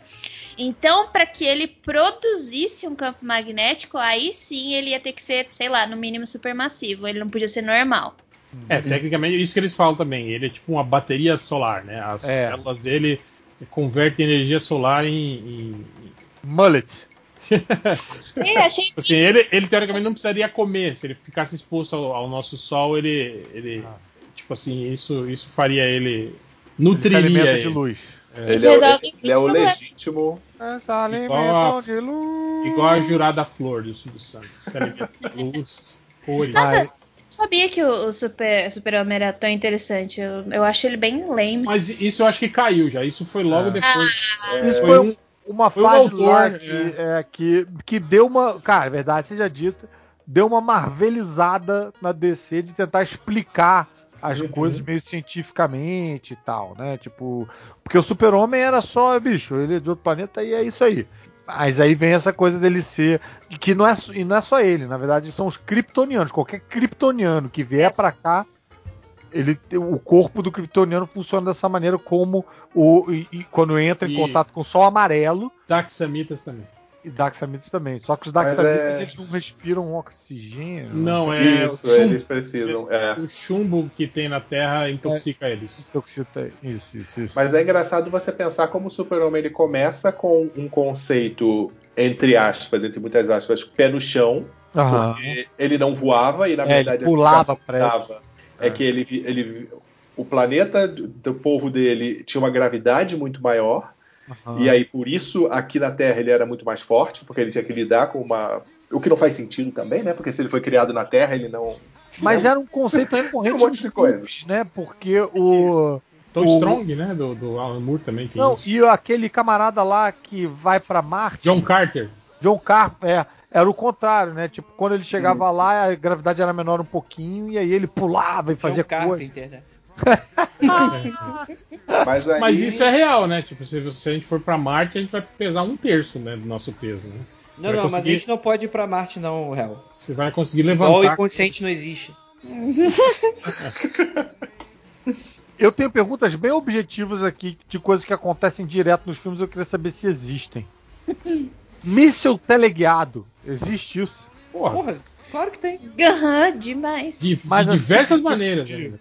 De, de perseguir o alvo, Sim. tipo, pelo, Sim. pelo calor, de fazer curva no. Não só de calor, hoje você já tem mísseis que, que, que tagueiam o alvo, tipo assim, pela, pela imagem digital dele, e tipo assim, as- faz a assinatura e persegue ele independente da- de- do calor que ele emana, de, de Mas qualquer a ponto coisa de assim. passar por ele e dar a volta? Não, né? Sim, sim, se você. Sim, é, é um princípio de, de- de- Os aviões caças, por exemplo, é Aham. óbvio que é, é, eles não, não, não conseguem fazer manobras tão fáceis como um míssil. Né? Um míssil é menor, então ele consegue fazer, teoricamente, curvas menores e mais rápido do que um avião. Né? Então é meio ilógico isso de dizer que o cara do, do avião caça desviou e fez o míssil passar reto por ele, né? Essas coisas. Assim, isso é meio, é meio É, ilógico. tem o assim, flare né? pra isso, né? Porque os É, esses exatamente. Ele- legados são térmicos, né? Então É. você tem um instrumento que joga um fogo atrás de você que deixa o, o Então, meio doido, né? Então, é, é, é, Andrei, tipo, além do flare que tem esse, tem, tem os decoys, por exemplo, que são esses outros mísseis que eu te falei que pega a assinatura, tipo assim, digital. Do, do não é pelo calor. Entende? Esse decoy o cara solta e, tipo assim, isso forma no ar uma massa de tamanho parecido com o do seu avião, entende? Então, então faz isso, faz o míssil, digamos assim, meio que ficar embananado ali entre os, o seu avião e, o, e, a, e, a, e aquela massa, né, que tem mais ou menos o mesmo tamanho, dando tempo para você fazer uma curva abrupta, por exemplo, e ele acerta essa, esses, esses decoys aí e explode sozinho no ar, né? Eu tô com medo do réu saber tanto de míssil, assim, assim. ah, não, é que eu, eu sou aficionado por aviação de caça, essas coisas. Ah, tá explicado, porque eu tô aqui O réu é aficionado por tudo, na verdade. Assim. Uau! Poucos assuntos que não geram interesse absoluto. Mangá. O que tá só... passando no Discovery Channel, o é, réu sabe. Mangá e quadrinhos ali entre 95 e 98. E vou dizer para você, a maioria dessas tecnologias fodas de aviões, assim, tipo empuxo vetorial, né, que faz os aviões fazerem aquelas manobras tipo que parecem impossíveis hoje em dia, é, inclusive esse sistema no, esses sistemas que hoje os Estados Unidos usam de, de, de, de, de locar, tipo assim, você não precisa mais de nada, tipo assim, a inteligência artificial faz tudo, você simplesmente olha pro, pro, seu, pro seu alvo e a inteligência artificial, tipo assim, já identifica ele como um, um inimigo e já dispara o míssil. Às vezes você não precisa nem olhar para ele, você identificando ele no radar do seu avião, a inteligência artificial, tipo assim, como já tem ele localizado no seu radar, já pode disparar o míssil para frente, o míssil vai fazer uma curva e vai ir atrás desse avião, seja lá onde ele esteja, entende? Tem tudo Caraca. isso, cara. Tudo isso foi desenvolvido na União Soviética. ah, malditos, malditos comunistas. Cara, tecnologia pra guerra, eles eram fodas pra cá. E mecanismo de autodestruição. Também. Isso é um negócio que eu acho muito estranho. Isso Ixi. significa que a, a pessoa construiu a, a base dela lá, a indústriazinha, o escritório, em cima de uma caralhada de dinamite. Pra em algum momento Ibis, estão vindo aí, vamos fazer uma queima de arquivo explodir tudo. Aquela porra pode explodir em qualquer momento. Choveu mais forte, bateu um raio. Deu um relâmpago. Alguém sem querer esbarrou no botão. Porra, nem esbarrou no, bu no botão. Tá, tropeçou e caiu de cara no chão. É, imagino que muitas das tecnologias militares por exemplo, avião. Avião, tipo, tem muito avião que é experimental, tipo, caiu na linha do inimigo. É. Deve ter alguma, algum, é, alguns uhum. circuitos, alguma coisa específica que. É, não, tipo, não, não o avião inteiro, não, né? É, isso que eu ia falar. Na verdade, eles têm só pra, tipo assim, pra, pra, pra aviônicos principais, né? Tipo assim, os, os componentes do, do, disso que eu tô falando, né? de, de, de de essas tecnologias mais, mais avançadas do avião, geralmente elas são inutilizadas né, automaticamente, né, quando o piloto ejeta o avião, mas geralmente para destruir o avião inteiro não tem. Tanto que, por exemplo, é, não sei se vocês lembram daquela missão em que eles foram matar o, o, o Bin Laden. Ah. Um dos helicópteros americanos teve, deu uma pane e não conseguiu decolar. Eles encheram de explosivo o helicóptero e explodiram o helicóptero lá no, no quintal do Bin Laden lá e fugiram todo mundo no outro helicóptero que estava funcionando justamente para isso, para que a tecnologia não fosse tipo assim, usada, explorada pelo. Tony Starkado. É, você faz, faz é, engenharia reversa e consegue reproduzir. É, o que acontecia, o Irã, por exemplo. O Irã, na época que é, é, o, ainda era uma, uma um, um, reino, né? Se não me engano, era, era um reino. O, eles tinham relações estreitas com os Estados Unidos. Então ele tinha frota de aviões comprados nos Estados Unidos. Então eles tinham o caça, por exemplo, aquele F-14 Tomcat, que era o, o que o Tom Cruise usava lá no, no, no, no Top Gun, o Irã tinha esse, esses caças. Quando deu a revolução e o Ayatollah retomou o poder, fica, ficaram, tipo assim, eles os, fizeram acordos com a Rússia, né? E aí eles cederam esses aviões para a Rússia fazer esse tipo de estudo. E a Rússia ofereceu para eles, tipo assim, novos aviões, né, tal, mesmo porque eles não tinham mais como fazer manutenção nesses, nesses equipamentos, porque eles não tinham mais relações com os Estados Unidos, né? Mas, tipo assim, rolou durante algum tempo a Força Aérea Americana tendo que enfrentar próprios aviões americanos, assim, né? No, no, no hum. céu do Irã lá, né? Tipo, é uma situação meio, meio bizarra, né? Se eu não me engano, aqui, a Venezuela, por exemplo, eu acho que tem F-16 também, né? Que são anteriores aos governos aí, do, do, do, os governos comunistas, né? Então eles ainda têm esses aviões ativos da Força Aérea deles ainda, né? Mas esse, esse negócio do prédio, do, da base secreta construída em cima de um monte de explosivo. Assim, desde que Eu, eu, eu, descobri, eu vi lá que quando a Alemanha nazista foi derrotada, que a galera começou a invadir lá, que descobriram um laboratório que ele estava construído, um laboratório secreto construído dentro de uma montanha, sabe, bem naquele estilo vilão De James verdade? Bond. Sim. De verdade, um laboratório construído dentro de uma montanha estilão filme do James Bond. Eu não duvido que em algum momento alguém tenha feito sim uma base deitada em cima de um monte de explosivo.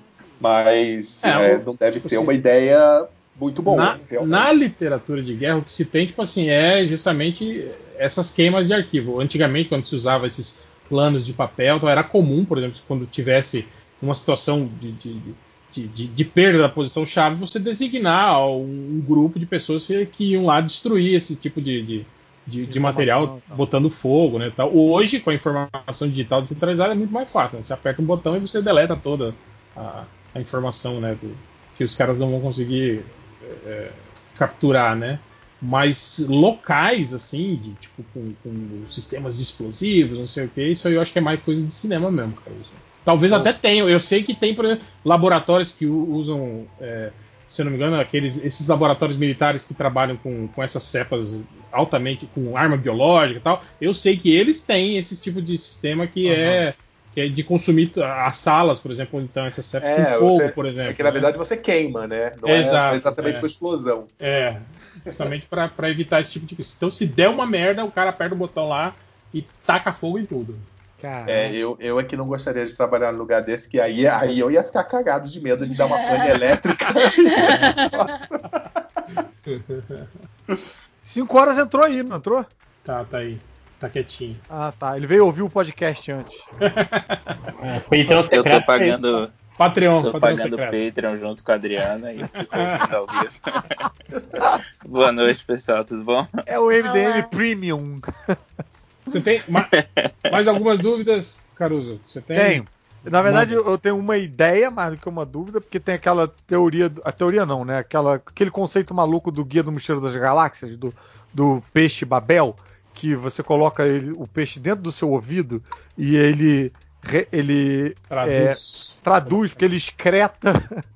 Deixa eu ia falar que eu vim, excreta nas- entrei nesse podcast só pra perguntar isso. Ele come, ele come as informações noutra língua e ele excreta na sua língua dentro da sua.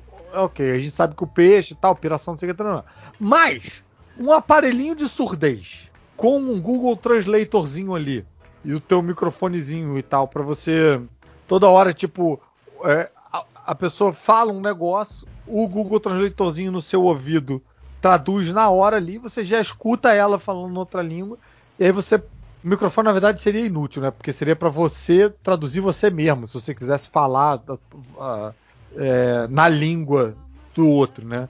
Mas não precisa, só o aparelhinho e tal para você. Mas, Caruso. Mas você faz isso com o celular. É, com o celular. Mas é, mas aí você.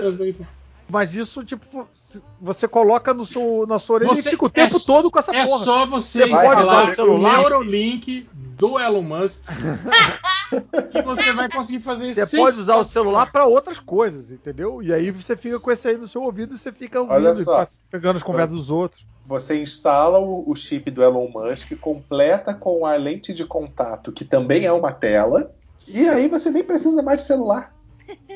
Eu já vi um aparelhinho muito famoso na Europa, pelo menos. É um aparelhinho mesmo.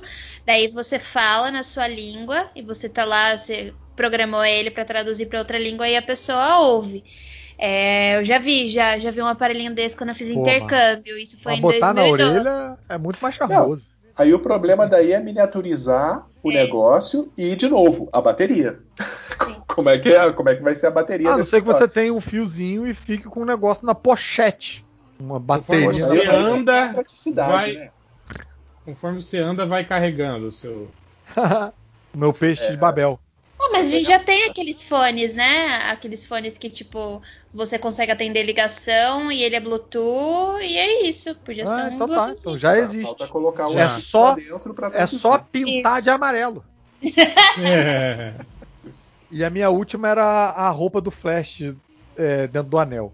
Eu, eu entendo ela expandir quando ela sai, mas não consigo entender como é que ela volta, quando que isso acontece, quando Mas- que ela volta pro anel. Eu não sei o Só- que, que é isso. é que o Flash ele guarda o uniforme dele dentro de um anel.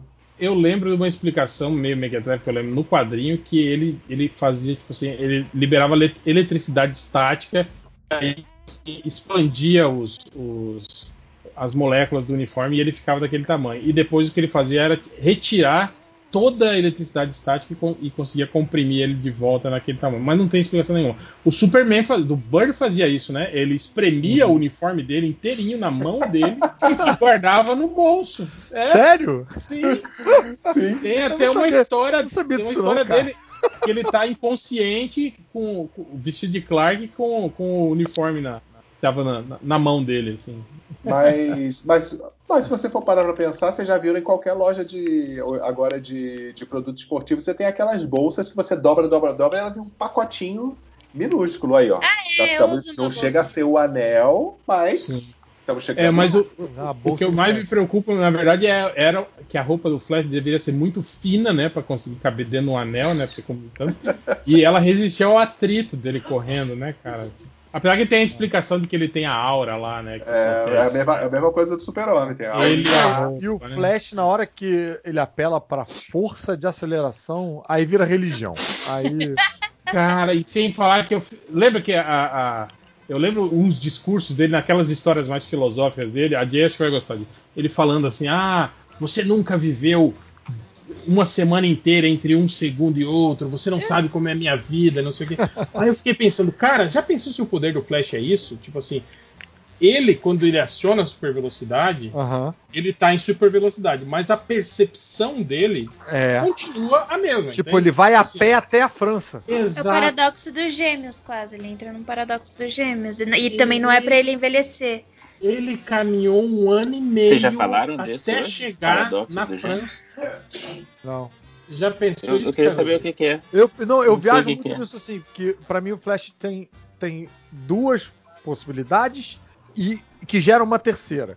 Uma possibilidade é, é, e eu acho que ele aciona cada uma dessas ao bel prazer dele, né? Uma é, é tudo fica parado e ele anda normal, certo? Tipo, é, ou seja, para as pessoas ele ele tá agindo em super velocidade, mas ele tá andando numa velocidade normal, com as pessoas tipo como se estivessem paradas no tempo. Essa é uma. A outra é, as pessoas estão fazendo coisa normal, mas ele tá tipo aceleradão, vendo tudo rapidão, tipo meio como se fosse videogame mesmo. E a outra é a junção das duas coisas. Ele tá correndo rapidão e tá todo mundo parado. E aí ele chega na França. Uma parada do Flash é justamente, e aí é, é de novo, né, é, ignorando uma lei física, é, é justamente se, se, ele está se movendo em, em, super velocidade, você está com uma arma na mão, e ele vai tirar a arma da sua mão, na verdade ele vai arrancar a sua mão. Sim. Com certeza, com toda certeza. É, é o problema e do. Aí entra... Continue, perdão. Pode falar, não, pode falar, porque aí entra isso que o Caruso falou, que na verdade nesse momento talvez ele não estivesse em super velocidade, mas Aí eu acho que tem pessoas que têm problemas com a, te... com a hipótese do Flash, na verdade, o poder dele ser temporal, né? Não é de velocidade. É, e outra, imagina o deslocamento de ar, né? É isso que eu ia falar, o deslocamento de ar dele passando ao lado de uma pessoa ali, cara, na, no, no tempo real, assim. Yeah. É não, gente, é, é, imagina, você já. É, é, aquele. É o Sonic Boom, né? Que é o, a, a, barreira do, do som sendo rompida. Deve ser um inferno estar perto do Flash. pra ficar ouvindo piadinha ainda. Por que piadinha, cara? É porque o Flash. Quer dizer, a época que eu li a Liga, o Flash era engraçado. Mas ele faz piadinha na velocidade da luz, você não consegue nem. nem... É. Assim, ele, ele, ele, ele contou 7.500 piadas e você nem ouviu. Foi o Zé que falou do, do, Não, pô, deve ser um inferno ficar do lado do Flash, porque quando ele dispara, ele faz um é. Sonic Boom que explode as coisas. E aí a preocupação dos 5 horas é. É, né? Ficar ouvindo piadinha. Você não vai ouvir mais nada, tá surdo, explodiu tudo. Mas então, o tempo não, não passa mais devagar pro Flash, não? Eu acho que ele então. tem essas duas opções, né? Porque ele, por exemplo, tem, tem aquela história do impulso, que eu achei bem doida, que ele ele toma um. Envelhece precoce. Ele toma, não, ele toma um tiro na perna, eu acho. E aí ele fica hum, traumatizado. Ele... E aí ele vai pra biblioteca e ele fica um ano na biblioteca lendo todos os livros da biblioteca. e aí ele volta sabendo tudo. Tipo, isso tudo num espaço de. sei lá, um segundo, entendeu? Então, quando ele tá lá na biblioteca, a sensação é de distorção temporal, porque senão ele explodir todos esses livros. É, tem que ter isso, porque é, pelo menos quando a gente fala, falando da física, né? Quando você tá em altas velocidades, o tempo ele passa mais devagar para você, né? Então, se ele está em alta velocidade, é, o tempo está passando devagar. E é esse o paradoxo do gêmeo. Se você tem um gêmeo que fez uma viagem na velocidade da luz, ele vai envelhecer menos do que o. Aham. Uhum. Não, peraí, o contrário. É, ele volta mais novo do que o, prof... o, professor. O que ficou tá mais velho. O que ficou envelheceu Isso. mais do que o. É, que... então eu acho que é a brincadeira do Flash é, é esse, né? Tipo, o tempo e a velocidade que ele. Mas aí tem muitos problemas, né? Eu tô refletindo. Será? Então, o Mercúrio do X-Men no filme, eles decidiram que é esse o poder dele, né? Ele é. para o tempo, para totalmente o tempo, assim, né? Ele parou o fogo de, de expandir, explosão, essas coisas, e ele anda devagarinho e tal. Mas não é só ao mesmo tempo, né? tempo, né? Porque ele também tem efeitos de velocidade como andar na parede. Então. Sim, exatamente. Tipo, ele, ele tá sobre o efeito da, da hipervelocidade dele, entende? É, aquilo não, é mais pra é. gente perceber o que aconteceu, né? Hum. Esse efeitinho. É porque é, não tem atrito, o filme né? ele para, tem hora que ele para e fica examinando as coisas e fala, cara, como assim você parou? Não, e ele faz coisas do tipo, eu posso estar enganado, mas acho que ele faz coisas tipo, com um empurrãozinho a pessoa alça voo, né? Uhum. Isso dá meio que a entender que ele É, o que faz sentido, né? Uhum. É. O que faz sentido.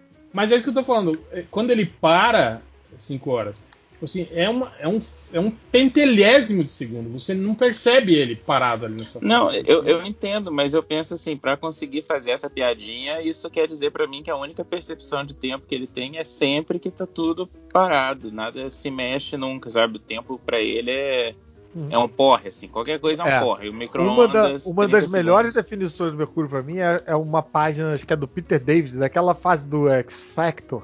Ele tá, ele tá montando um quebra-cabeça. Ele fica só o barulhinho das peças assim, tap, tap, tap, tap, tap. E enquanto ele tá montando, ele vai descrevendo, fala, sabe quando você tá no banco e aí na sua frente tem uma senhora para pagar as contas. Ela vai pagar cada uma das contas, ela demora com moedinha. pagar as contas com moedinha para cada coisa, e ela não entende como é que funciona.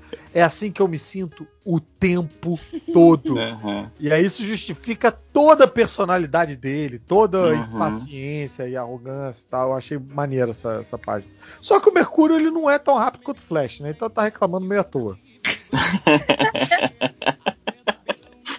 o Mercúrio é tipo um um Usain Bolt com cocaína. Assim. Ele é tipo. Meu Deus! Ele corre rapidão. ok. Mas não é Flash. Mas é, é, o Mercúrio é pior que o Flash, porque o Flash ainda tem a desculpa da força de aceleração, né? O Mercúrio, ele não tem nada protegendo ele, por exemplo, do atrito do ar. Ele ah, é mutante, né? É.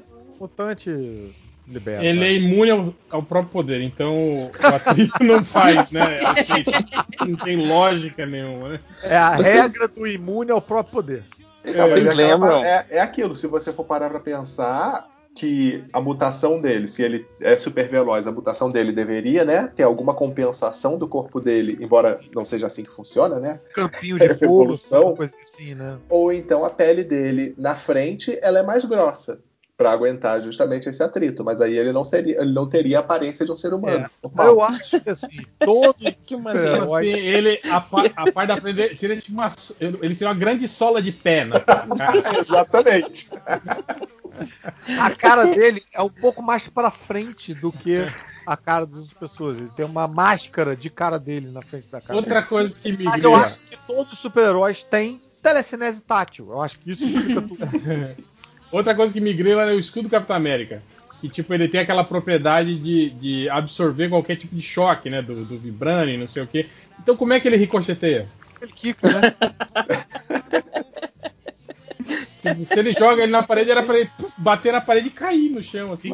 Ele, ele absorve todos os. Não, e tem, é igual e tem a situação, né? jeito que ele ganha um efeito meio, meio Bishop, que ele absorve e ele expele isso também de alguma maneira. Tipo, Então, ele eu ia absorve falar- no meio e aí na- nas, nas laterais ele, ele repele. Quando ele joga girando, ele talvez tenha esse efeito aí de- Bom, e esse Se ele- conceito é bom ele também. Eu acho que a, a. Jay, a Jay deve adorar isso, né? Que, tipo assim, um material que, digamos assim, abs- tem, tem um bom poder de absorção. Ok.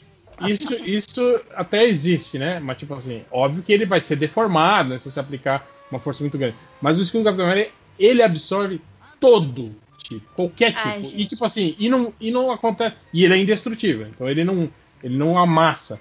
E tipo assim, e aí? E essa energia que foi. vai Então, pra eu- onde? Eu tenho a categoria de super-heróis apelões. Que são os super-heróis que eu geralmente não gosto muito deles. Que é tipo. É o apelão o- América. É, é, o Capitão América, o Superman, o, o, o Iron Man. Tipo, eu olho aquilo e eu falo, não é possível. Daí eu, eu Capitão sempre caio no.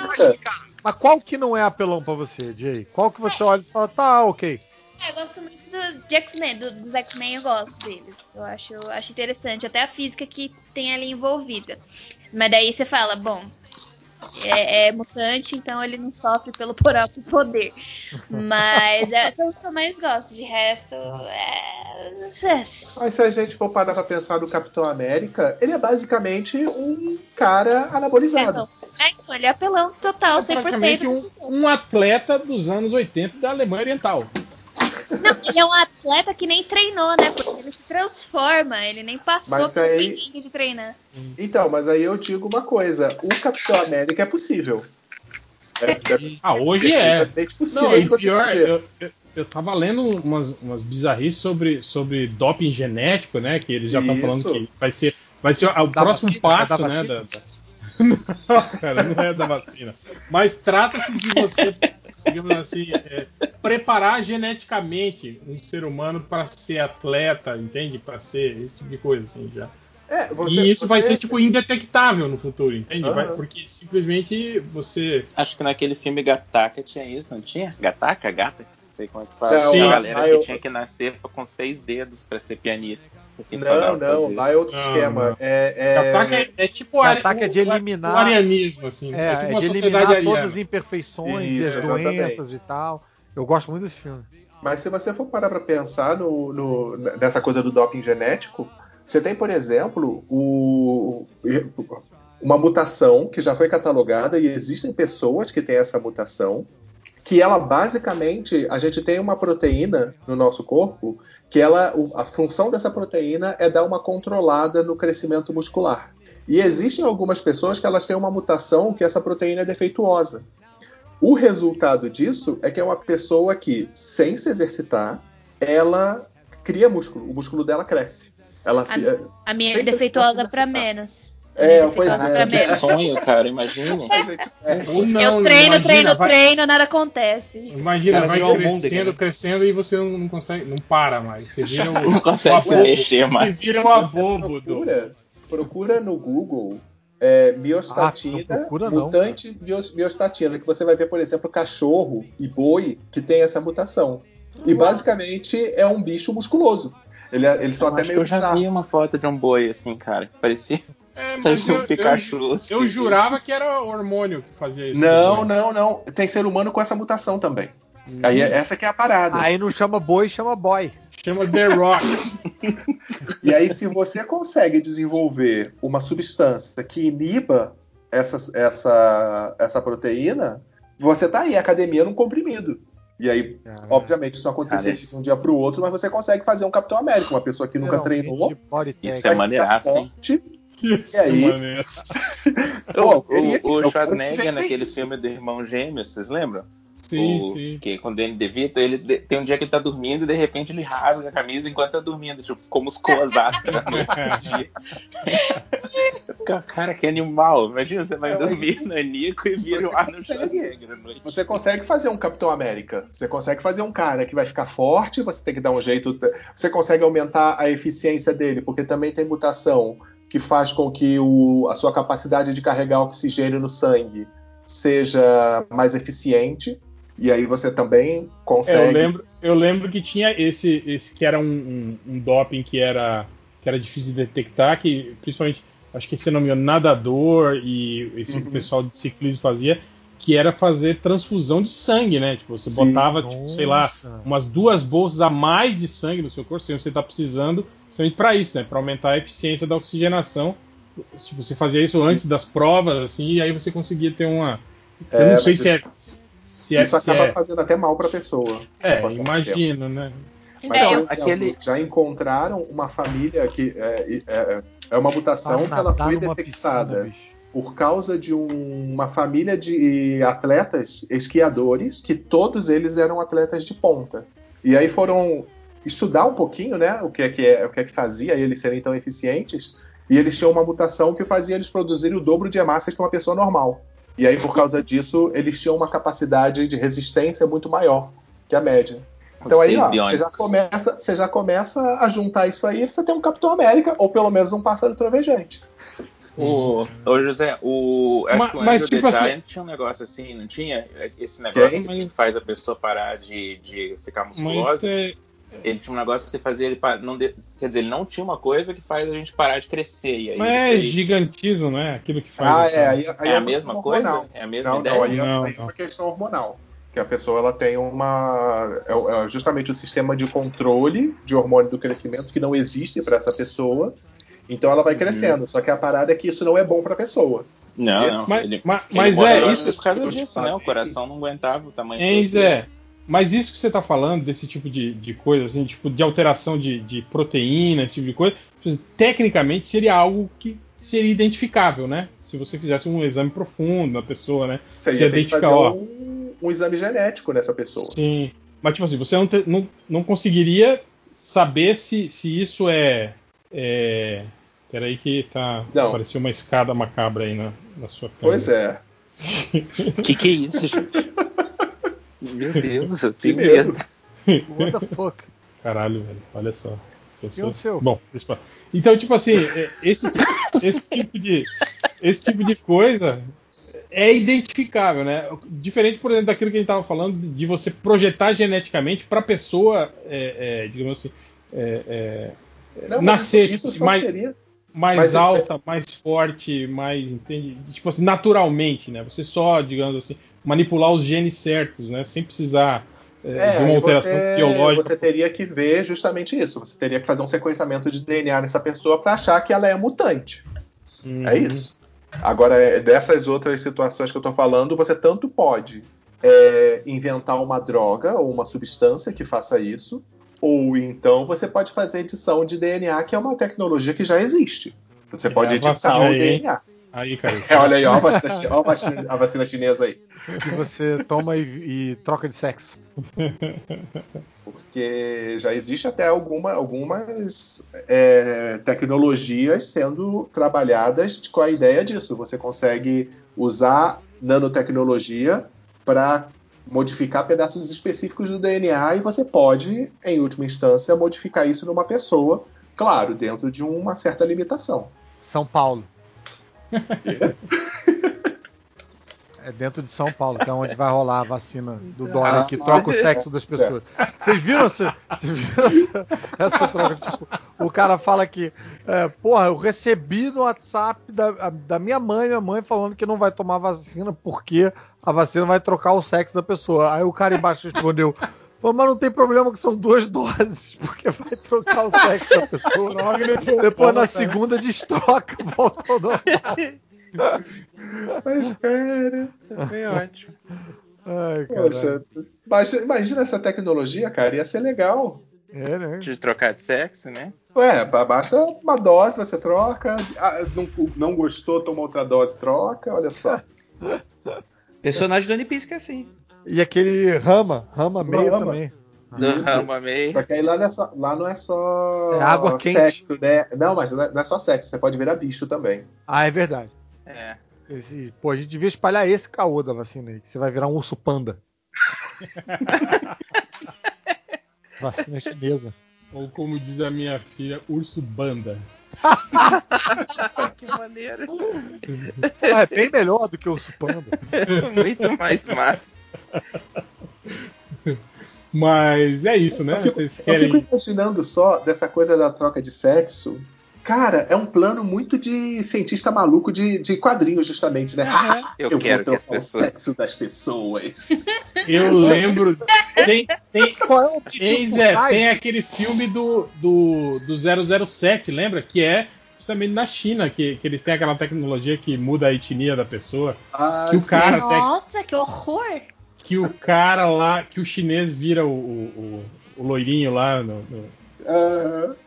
Mas e então, o, não, mas qual seria o objetivo de... do cientista esconder na vacina um negócio com de sexo?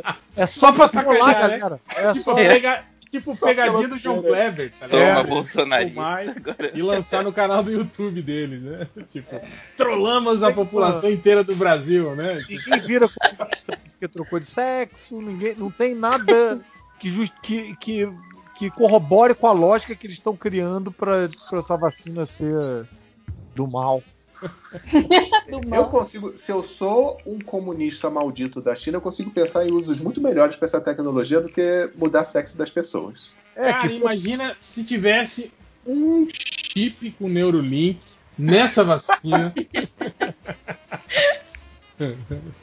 Só que ao invés de transformar as pessoas em capitalistas, igual o do Elon Musk, transformar as pessoas em comunistas. Como, como, é a China, né? A China é comunista, né? Não é? É, né?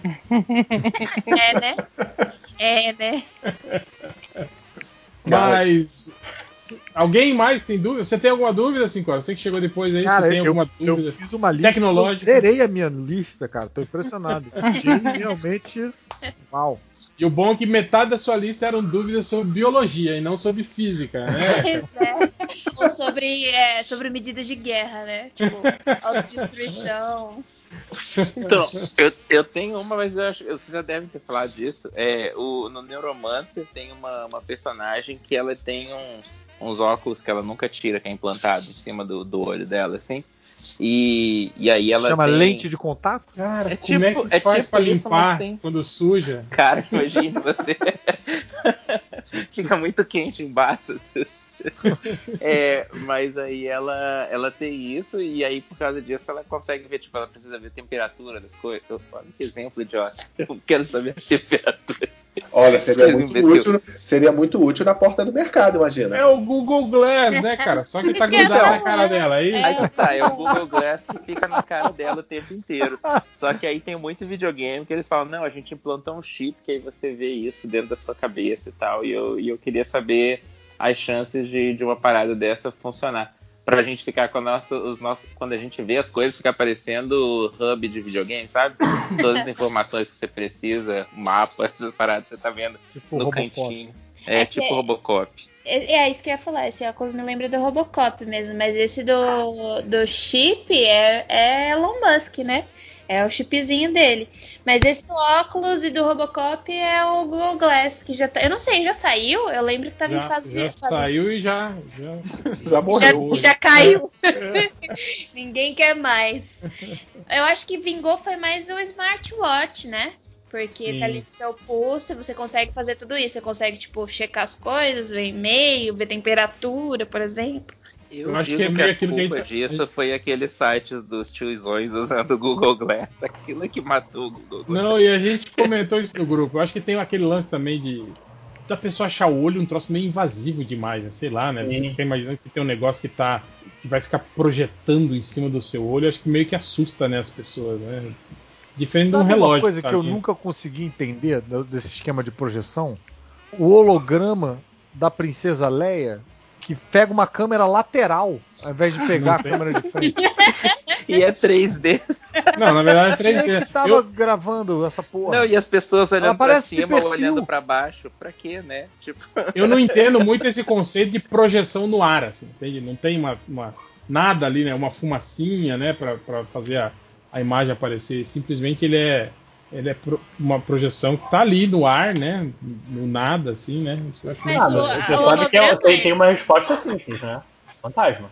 É, mas o holograma é isso, a imagem holograma é isso, pra você sair do 2D e pro 3D. Então você sai de duas dimensões e vai para três. Por isso que projeta. O que eu mas não entendo a questão no... disso é ele tá saindo, por exemplo, no caso de Star Wars, ele tá. É, o feixe ele tá saindo de um lugar único, Sim. né? Que é, É, sai lá do, do E ela do tá olho. olhando pra que câmera. você tá falando. Ela tá olhando pro, pra de- câmera do R2. Do R2D2. Só que ela é projetada Era de pra, lado. era pra ela estar de costa, né? Ela É. falando assim, né, de costa. Mas se, for, se você for pensar que é, é isso, é só de um lado, mas se fosse, de repente, raios de luz se cruzando, aí você entenderia melhor a tecnologia. Mas no caso de Star Wars é um negócio que tá. Eu vi uma É. ação que eles fizeram, acho que num shopping, eu não sei se foi na Alemanha, alguma coisa assim, que era pra pessoa não estacionar em, em, em- em local, local tipo assim, destinado a, a, a deficientes. Quando o cara tava chegando pra estacionar, tipo assim, eles disparavam uma, uma cortininha de, de, de, de gotículas de água, assim, tá ligado? Que é- e aí eles projetavam a imagem tipo de um cadeirante parado em cima da Caraca, vaga. velho. Você tá Caraca. entrando com o seu carro, aí faz um pss, né? E aí naquela névoa aparece um cadeirante na sua frente, assim, né? Aí os caras levavam um susto, assim, né? Freavam o carro. assim. Caralho. Mas é isso que eu tô falando, E- tipo assim, pra e- imagem ser projetada. Brother, e os cadeirantes que estavam dirigindo tentando parar na vaga? Não, era só quem não, não tinha, quem não era.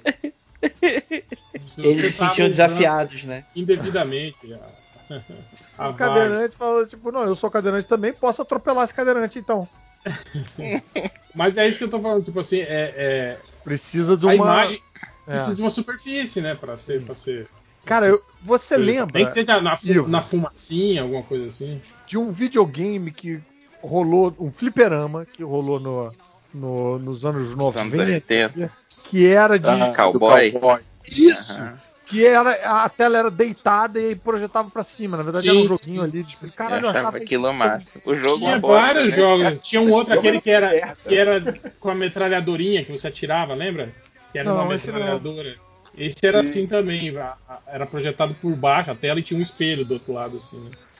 Cara, e você passava a mão. Assim, de holograma. É.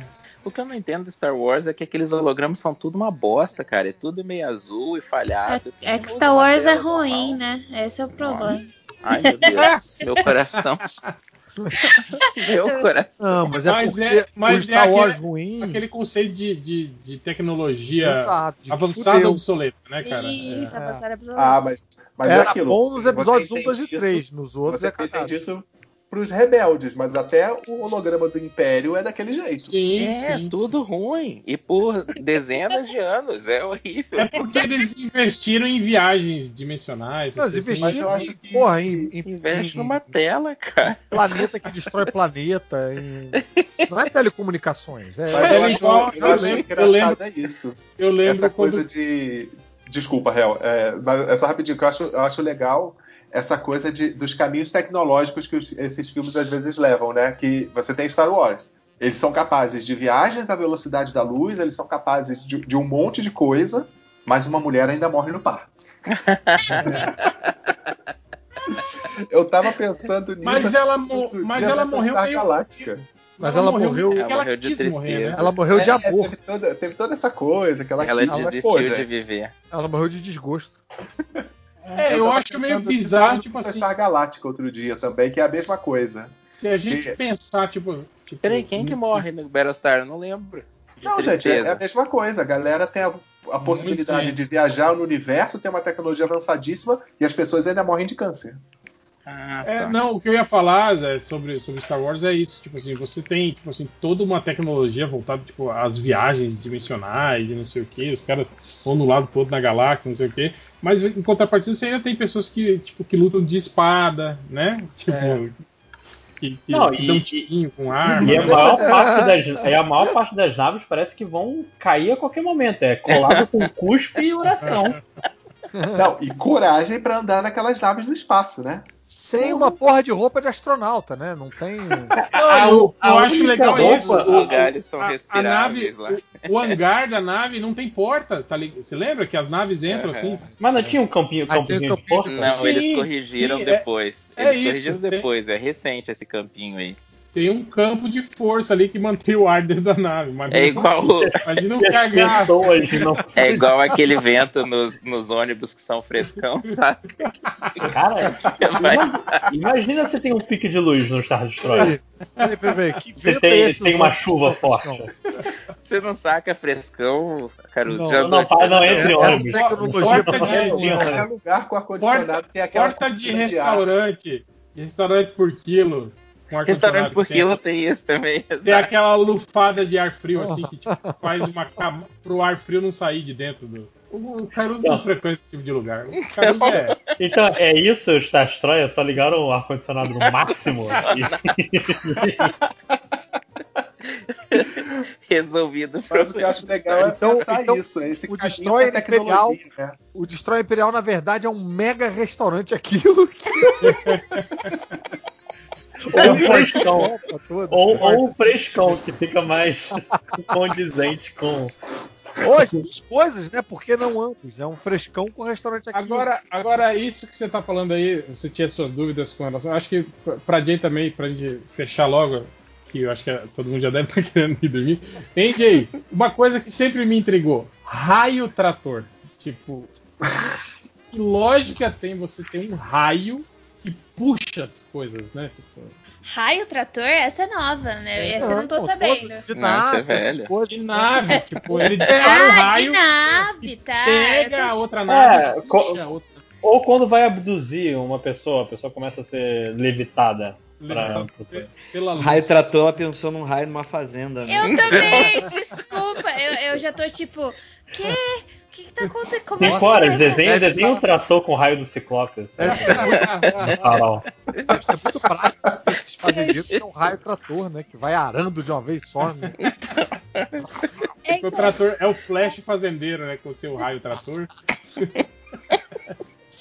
é, é, é o mecanismo de levitação, né? Só que daí, já eu acho que já existe, só que pra coisas pequenas.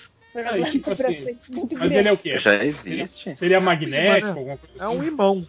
É como se fosse uma espécie de imã mesmo. Eu acho que tem até uns. Faça você mesmo, sabe? É, mas daí no caso, tipo, não, não é um, um raio, né? Não tem um raio, na verdade, né? Você É. acha assim? Se corta pra dentro do, do, do Destroyer Imperial nessa hora, tem alguém segurando um imã gigante daqueles de perna longa. Aqui é aqueles de ferro velho. É, tá vermelho, que é meio uma ferradura, né? Vermelho e, e cinza. É, não tem muita lógica. E ele funciona o quê? Só com coisas metálicas, né? Provavelmente. Imã de ferro velho funciona aqui à distância, gente. Nos filmes a galera, eu, eu sempre com acho que exagera né? um bocado. Hã?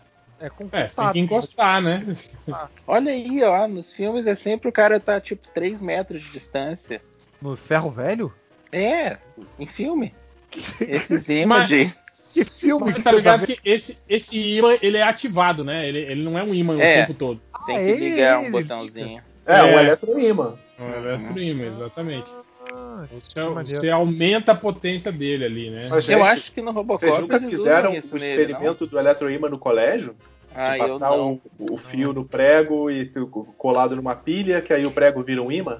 O fio no Não. prego e o outro prego no amiguinho, né? Eu já fiz isso. né? E joga a pilha na testa do.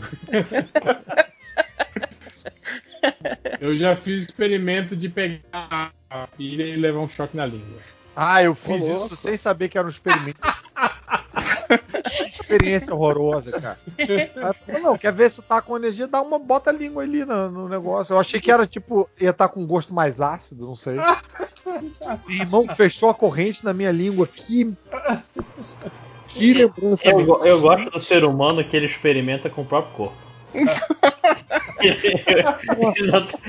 em Mas, prol cara, da ciência, ele, ele faz todo Vou, vou te falar, lojinha, que eu tava numa hashtag agora há pouco no Twitter, que era mais ou menos isso. Tipo, eu não vou tomar essa vacina enquanto não acabar os testes com os humanos e não sei o quê. Ah, brother, na moral, que é a mesma galera que não pediu teste pra cloroquina, que não queria saber de. Não faz sentido nenhum isso, nada faz sentido nenhum. Cara, é- é- no dia que o Bolsonaro escolher uma vacina dele pra combater a do Dória, o pessoal vai estar, opa, essa vacina sim, olha Agora só. sim. Não, mas onde é que tava essa galera que quer comprovação científica na hora da cloroquina?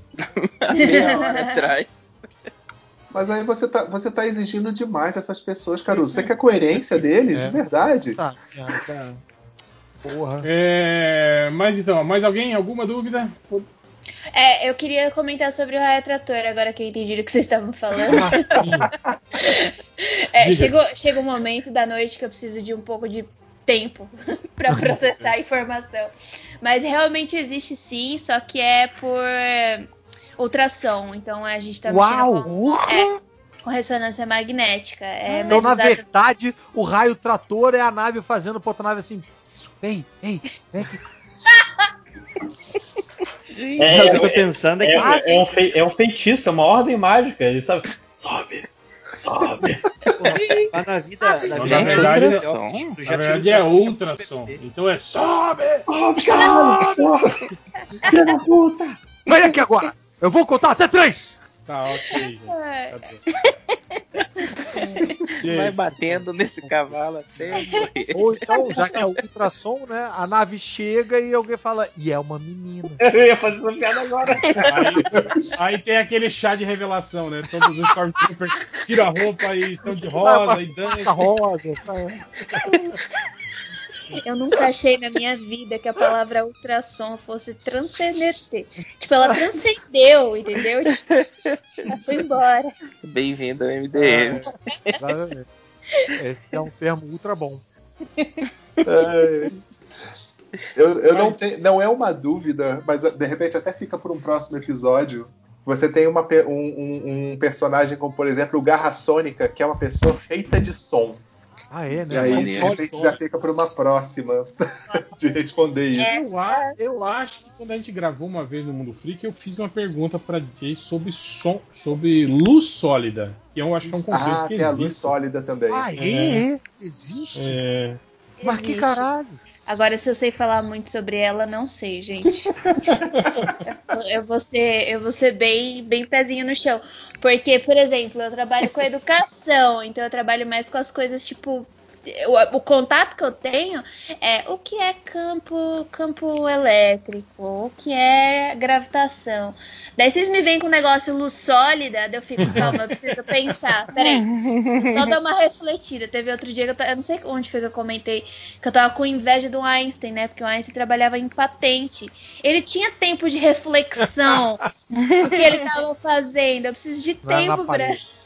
Pois E é, pra Você absorver. viu que o cara em Tocantins é, Fez mandou- BO. Não, É. Rio Grande do Sul, pô. Foi Tocantins. Ai, Eletrotécnica. Tocantins? Não. E a defesa dele era Não, do Foi Éter. Tocantins, cara. Não era Gravataí, não é? Lá no sul? Acho que é no sul, pô. Não, Tocantins. Quer dizer, bem, eu tinha visto no Tocantins que ele, ele questionou a, a relatividade e aí fez um BO, mandou prender o Einstein. Contra o Einstein. né? Tá de que sacanagem, gente.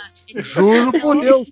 Mas Não, é ele, sério depois ele, ele falou, tipo, que não, foi consciente pra chamar a atenção para o fato e tal, de que ele debelou a teoria da.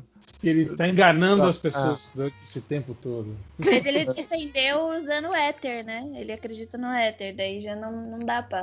Mas como assim? Não é, o éter não é. não é Vocês confiável? leram Não é a reportagem inteira. Eu li, eu li tudo. Sim, depois, sim. não, calma. Eu li o BO, eu li tudo. Tudo. É, o éter, isso aí é meio que coisa meio de. de- de- do menino do Acre, assim, essas paradas assim, quase. É mesmo? É, cara. Não, não, não, claro que não. Hel. É, Era uma o- teoria científica anterior à questão da física quântica. Não, mas O- caiu em desuso completamente já. Ah, não, aí sim, eu não tô falando que tem sentido, caralho, mas eu tô falando que é tipo ciência, tipo, é uma Ô, ciência primitiva que ele tá defendendo. Não é Gravataí, é Guaraí, no interior de. Guaraí, Por isso, isso. você confundiu. O, um eletrotécnico de Guaraí, interior Tocantins, procurou a Polícia Civil para registrar um boletim de ocorrências contra o Einstein. É, ele Tá comentou ao UOL. Medo de perguntar o nome Não, dele. eu gostei que na matéria tem até as coisas que ele fala. Inclusive, é, isso aí que o Einstein falou não é assim. Não, não é partícula onda. Não, é só partícula, não tem onda. Não, acho que é o contrário. É só onda, não tem partícula. Tá errado. Meu Deus. Ele comentou ao UOL que a ideia de registrar supostos erros de Einstein na Polícia Civil do Tocantins é para chamar a atenção dos cientistas sobre eventuais equívocos do físico alemão. Esse, Ih. bora, batendo no. Acabou.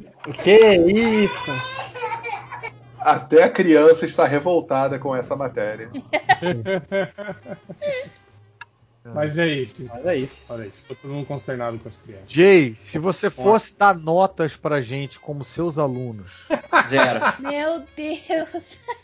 Eu vou dar, eu vou dar 10 pra todo mundo pelo esforço. Cara, isso é muito prêmio de consolação, né? Falar que pelo esforço, né? É Pois muito ele- assim aquela criança que fez um trabalho mó merda, né? Mas Eu tinha, eu tinha um professor de teatro.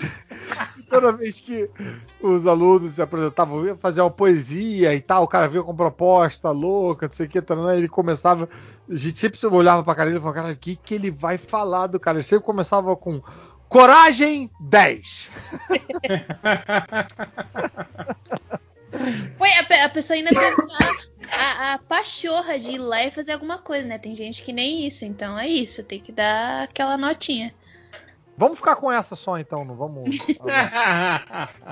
Mas não, eu, eu- eu- teve um monte de pergunta que eu nem sabia responder. Ainda bem que tem, tem o, o moço biólogo. Como é seu nome? Eu não. eu não José. José, porque senão eu ia estar na rua, porque tem umas coisas que eu falei. Hum, É, várias perguntas você podia virar e falar, e agora, José? perdi, perdi. Enfim, mas é isso. Bom, mas Gente, é desculpa, queria... o microfone tava mutado, aí eu desmutei quando ele começou a chorar, porque eu sou muito burro. Você fez o contrário, é isso? Nossa, sou muito burro. Bom, eu queria agradecer a presença de todos vocês e principalmente da Jay. Jay, se quer fazer aí o seu jabá, a hora é agora. Primeiro eu queria agradecer o que vocês me convidaram, uma honra estar aqui é, e ainda responder. Foi um desafio, né? Foi, foi- porque eu não conheço, não conheço muito, muito dos, dos super-heróis que vocês citaram hoje. Eu tava tipo, "Ah, meu Deus, como é que funciona isso? Mas enfim, queria agradecer. Pô, mas não parecia não, viu? Ah! Propriedade. Pô, já tem até o ranking dos, dos heróis apelões. É. É, mas daí são os clássicos, né? São os que todo mundo conhece. Eles colocaram uns aí eu já tava. "Ah, Meu Deus, me ajuda do que, que eles estão falando. Mas enfim, muito obrigada por essa oportunidade também. Fui testada hoje. É, e se vocês quiserem me ouvir falando sobre alienígenas e outras coisinhas assim mais insólitas, eu tô lá no Mundo Freak. É, ou se vocês querem é, me ouvir falando sobre física mais dura mesmo, é lá no intervalo de confiança. Daí lá a gente não, eu não, não meço muitas palavras não. Então já é um pouco mais pesadinho. É, e lá eu também tenho um spin-off que se chama Influencers da Ciência. E eu geralmente trato das fofocas do meio científico. Uou! Olha só. Quem brigou com quem? Qual foi a treta Olha de quem? Quem, Quem pegou no raio trator de quem? Quem roubou o trabalho de quem? Por quê? Cara, que máximo. Nossa, É, então, é, eu uso totalmente a história da ciência, porque, tipo, quando eu fiz uma matéria de História e Filosofia da Ciência, que por sinal agora eu sou monitora, é, eu fiquei encantada como todos os é, cientistas são pessoas normais. Uhum. E a gente nunca fala que eles são pessoas normais, que têm suas rivalidades, que tem picuinha, que tem gente puxando o cabelo do outro, principalmente o Newton, que era super treteiro. Olha aí. É, então eu, eu decidi falar sobre isso. Sobre, Levava tipo, as questões para um lado físico mesmo. Ele não era muito briguento porque ele, ele tava sempre mexendo com. Ele era alquimista, né? Então ele tava sempre mexendo com coisas tóxicas. Então ele era meio fraquinho, tadinho. É, e eu falo um pouquinho sobre isso lá. Principalmente eu falo sobre mulheres na ciência. Então é, é um- uma das coisas favoritas que eu tenho feito. E eu acho que é isso. Muito obrigada mais uma vez pra, pela visibilidade. Pô, obrigado a você, Jay. Bom, então é isso. Mais alguém quer fazer jabá? Caruso, você com Opa, você? eu quero. Pode fazer jabá? Eu, porra, achei que a gente ia gravar o outro de recadinhos e tal. Achei que o jabá era só pra, Ah, pra então nossa deixa. convidada de honra. Ah, então- Não, eu quero. não, não, de eu achei, Aparece que- amanhã. achei que você não ia aparecer amanhã pra gravar, só isso. Amanhã. Ah, eu vou aparecer amanhã sim. Então amanhã vai ter. Amanhã vai ter leitura de estatística? Por amanhã, Vai. vocês estão falando Então, sexta-feira ou estão falando Não, hoje, hoje, quinta-feira? Hoje, hoje. Só é amanhã quando eu vou dormir. Nove horas, né? Isso, a gente vai fazer. aí Então- você faz o seu jabá. Então vem amanhã de novo. Quer dizer, não, Então- então eu continuo nesse episódio até o final. Então agradeço a presença de todos, principalmente da Jay, até semana que vem. Ou não, né? Não sei, acho que semana que vem já é Natal, Ano Novo. Sei lá como é que vai ser a nossa programação de fim de ano. Até parece que a gente não vai gravar. É, mas, Mas fiquem o aí. mundo também não Mais sabe como é que vai né? ser a programação de fim de ano. Tem o RPG, gente. RPG pra combater o Jovem Ah, É Nerd. verdade, tem a fase final do RPG que vocês devem ter acabado de ouvir ou ainda vão ouvir no próximo bloco. Ou, ou não vão ouvir, porque o gente perdeu o arquivo. É, vou dar um spoiler. Se você não ouviu você ainda, vou dar, Você, fa- dar- vou dar um você spoiler. falou pra a gente- combater o Jovem Nerd? Sim, vai dar tudo certo. Eles têm 6 milhões, a gente tem. Nossos corações. Nossa dignidade. É, Esforço. o, se você não escutou ainda o RPG, vou dar um spoiler aqui. Todos a gente, a gente escapa no final e o sapo gigante morre afogado. É isso. Eita. Então até semana que vem e tchau. We would not be a wandering from door to door. Why don't you do right? Why don't you do right? Like some other chicks. Get, get, get, get out of here. and Get me some money too.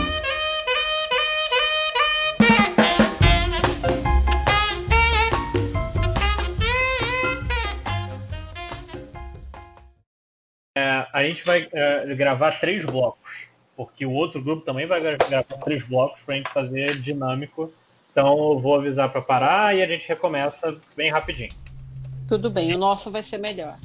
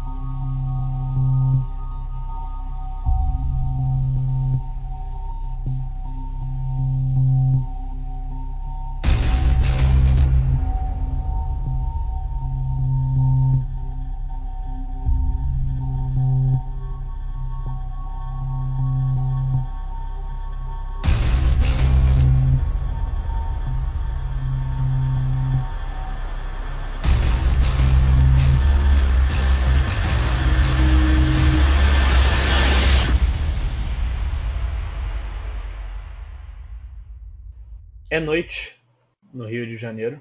O céu está escuro, muito por causa da- das nuvens de tempestade que ousaram cair nessa noite de sexta-feira. No bairro de Cosme Velho não há muitos pedestres, não há muita vida, pássaros, animais, tudo parece ter sumido das ruas, com exceção de um homem caminhando passos pesados até uma velha mansão localizada no fim de- dessa estrada. Jailson, armado apenas com poucos conhecimentos da noite anterior, olha E para sua o céu, simpatia? sua simpatia, olha para o céu, lembrando de duas semanas antes, quando fagulhas e centelhas tomavam conta da- do firmamento. A mansão da Barão da Taquara, do Barão da Taquara, localizada obviamente na Taquara, havia- queimara duas semanas antes e pouco se restou dela e dos acontecimentos que se passaram. Jailson recebeu uma, uma carta da prefeitura com pagamento pelo sua, seu trabalho, serviço, e não teve muito contato com os outros aventureiros que o acompanharam naquela noite fatídica. Lembra gritos de Johnny All quando ele estava sendo arrastado pelos companheiros para fora da casa flamejante? Mas pouco se passou, nada realmente surgiu das cinzas da casa da Mansão Taquara, que fez Jailson começar a pesquisar. E armado desse conhecimento, ele se dirige à casa onde reside atualmente o Barão da Taquara em pessoa. Aí insere aqui barulho de trovão. Não, a edição não vai tão longe. Vamos só A gente, a gente faz. Cabrum! O raio ilumina um pouco da, da rua, as lamparinas apagadas, e o homem de, de sobretudo caminhando sozinho. Ele para no- em frente ao- aos portões, perolados ele pensa, mas não só foi apenas um reflexo da luz, uma brincadeira divina. Está lá e antes dele fazer qualquer coisa, ele percebe que a porta está entreaberta. Antes que ele possa fazer qualquer outro movimento, contudo, ele repara em outros sons naquela noite escura e silenciosa. dois pares de passos se aproximando do outro lado do Cosme Velho. O raio se ilumina mais uma vez e metade dos aventureiros, quase metade na verdade dos aventureiros que estiveram naquela noite da, da, da, da casa, da mansão queimada, se encontram, trocam olhares. Edith e Maxwell encaram Jailson sozinho. E agora vocês podem começar a falar. Eu... Jailson, você por aqui? Já? Wilson! Desculpa. Eita, rapaz. Tem, tem uma. Vocês ouviram uma voz do além? Eu ouvi um Ou barulho. pode ser apenas impressão minha? Se bem que as noites cariocas desse ano estão pra lá de. é, inclusive, eu pensei que vocês dois iam colocar os rabinhos entre as pernas depois de tudo aquilo que aconteceu. O que, que vocês estão fazendo aqui? Eu tiro um cigarro da boca, que já tá no finalzinho, dou um peteleco e jogo ele na lama. Eu falo, eu estava com o rabinho entre as pernas, mas eu fui contratado para estar aqui hoje. Pois é, eu contratei o Maxwell para me acompanhar aqui, porque eu não queria voltar sozinha, eu estava um pouco receosa, mas eu tive uma mensagem pedindo para eu voltar aqui. Pedindo não, mandando, porque, né, não Voltar, pode pedir nada. você já, você já teve aqui? Já. Não, você tá no Cosme Velho. Ah, então tá, eu tô confundindo as casas. Então aqui eu nunca tive. Bom saber que você nunca esteve aqui. O que, Ufa, afinal eu de dou contas, uma engolida em seco. não responde Eu minha você pergunta. Pô, Qual o seu objetivo aqui? É que eu tive uma mensagem de uma pessoa muito, muito, muito, muito, muito, muito, não muito legal, mas que, né, pediu para vir aqui. Então eu estou aqui. O Johnny All me mandou uma mensagem dos mortos pedindo para voltar Dos, e eu. dos mortos? O que? Dos O que está acontecendo? Ô, caraca! Não Eu me confunde. Você não, você não avisou, você não avisou, dois. Você não avisou pra ninguém. Mas eles não sabem? Pra mim era uma. Era uma. Era... Todo mundo sabia, mas não. Então tá. O Johnny All morreu. Johnny All não está mais entre nós. Depois do que Espero que não aconteceu, tenha sido queimado. ele não resistiu aos ferimentos. É sério isso? É Nossa, verdade. tanto trabalho. De- Deu, deu trabalho, viu? Deu trabalho mesmo. Mas não, não teve jeito, não resistiu e ele me mandou uma mensagem pra voltar, pra voltar aqui. Ah, pô, por que, Eu, que eu eu, falo tava, voltar? eu tava no meio de tirar o chapéu e fazer o sinal da cruz. Aí quando ela falou que ele mandou uma mensagem, eu faço umas três sinal da cruz. certeza. Bem, E aí ele é, falou. Fantasmas não existem. Depois de tanto que eu já investiguei por aí, nunca recebi nenhuma mensagem de nenhum deles. Mas cada louco com as suas loucuras, não é mesmo? Só Tá me espero chamando que. de louca? Não, impressão sua. Ah, bom. Só pra saber. É apenas um, uma expressão, um modo de falar carioca que. Uhum, uhum. Enfim. é, Mas o que. Ele pediu pra vocês virem aqui. Isso, essa história não está me cheirando muito bem. É, eu também queria entender o que está acontecendo para estar aqui. Eu não quis vir sozinha, eu fiquei meio com medo, por isso que eu contratei o Maxwell para me acompanhar, porque a curiosidade foi mais alta que o medo. É, eu não Entendi. posso dizer o mesmo. Eu só preciso de dinheiro. Eu sei muito bem o que você faz por dinheiro. Mas vamos deixar essas picuinhas do passado de lado, porque estamos aqui para resolver essa história. Eu mandei né, cartas para o, para o escritório, onde o pessoal da redação recebe todas as histórias, com algumas teorias e algumas coisas, e eu creio que depois dessa noite eu teria colocado, eu terei colocado um ponto final nisso tudo. O que, que vocês sabem, afinal de contas? Maxwell, você tem alguma informação? Eu sei que eu acho que vai chover. E é só isso que eu sei. Eu sei o que o Johnny All me falou, suspirou para mim, para estar aqui. Agora, o que, que a gente vai encontrar aqui? Eu faço tô- sinal da cruz de novo. Certo. Ai, ai, caraca. Só eu ouvi, ninguém mais ouviu? Ah, esse, isso que você está escutando, não faço a mínima ideia do que é, porque esse podcast não terá edição. Mas de O- qualquer o- forma, O é Johnny é All tá achar. falando. O Johnny All tá falando. e e ele, ele é um pouco chato, ele é insistente, ele tá falando para olhar para dentro da casa. Vocês estão vendo alguma coisa? Vocês estão. Caraca. Eu tá acendo, bom, Johnny All, eu já entendi, a gente já tá olhando. Espera eu um acendo pouco. outro cigarro e abro a porta. Pelo que eu, Eu vejo, tô- pelo que eu vejo, tá entreaberta, né? Estava entreaberto. É uma. Desculpa, como é que é a casa que a gente tá? É uma grande casa mansão. mesmo? É, é uma É mansão, mansão. na verdade. De, ela, ela tem um, um átrio longo na entrada e ela se desdobra. Na escuridão você já consegue ver até onde ela se desdobra, mas são várias, várias alas e vários espaços. É uma coisa realmente monumental de tamanho. Mas é no meio da cidade, assim. A gente tá num ambiente. Urbano, Ah, é isso. Vocês estão no ambiente urbano, embora esteja vazio. E tem uma entrada, tem portão, assim, ou já, Tem, um- já tem um portão na, na frente de rua? vocês.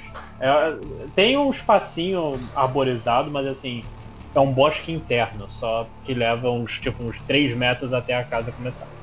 Eu, eu tô com isqueiro e com. eu, eu vim preparado com fogo dessa vez. Mas Vamos aí eu, entrar? Vamos olhar mais pra dentro? Tá aberto. eu falo depois da senhora. Espero a gente passar. Maxwell, você não fica longe de mim, pelo amor de Deus. Não, eu Vamos. tô logo aqui atrás. Então vocês seguem, então, vocês. Enquanto vocês estão atravessando esse pequeno bosque interno, quero que cada um role um D100 para escuta. Você se lembra exatamente como é? A, por exemplo, a Edith tem escuta 20%, ainda tem que tirar um número menor que 20 para acertar. Só que o Jailson, por exemplo, tem 50. Por que, que o meu não foi? Tá demorando que, que mesmo. eu fiz? Você que que eu rolou o dado ou você só copiou? Ah, você só copiou o texto. Clica lá no dadinho do, D, do D100. Hum, É, 5 horas, você não tá aqui, eu vou, vou rodar pra você, tá? Beleza, tô abrindo aí. Tá, você tirou 36 e você não passou.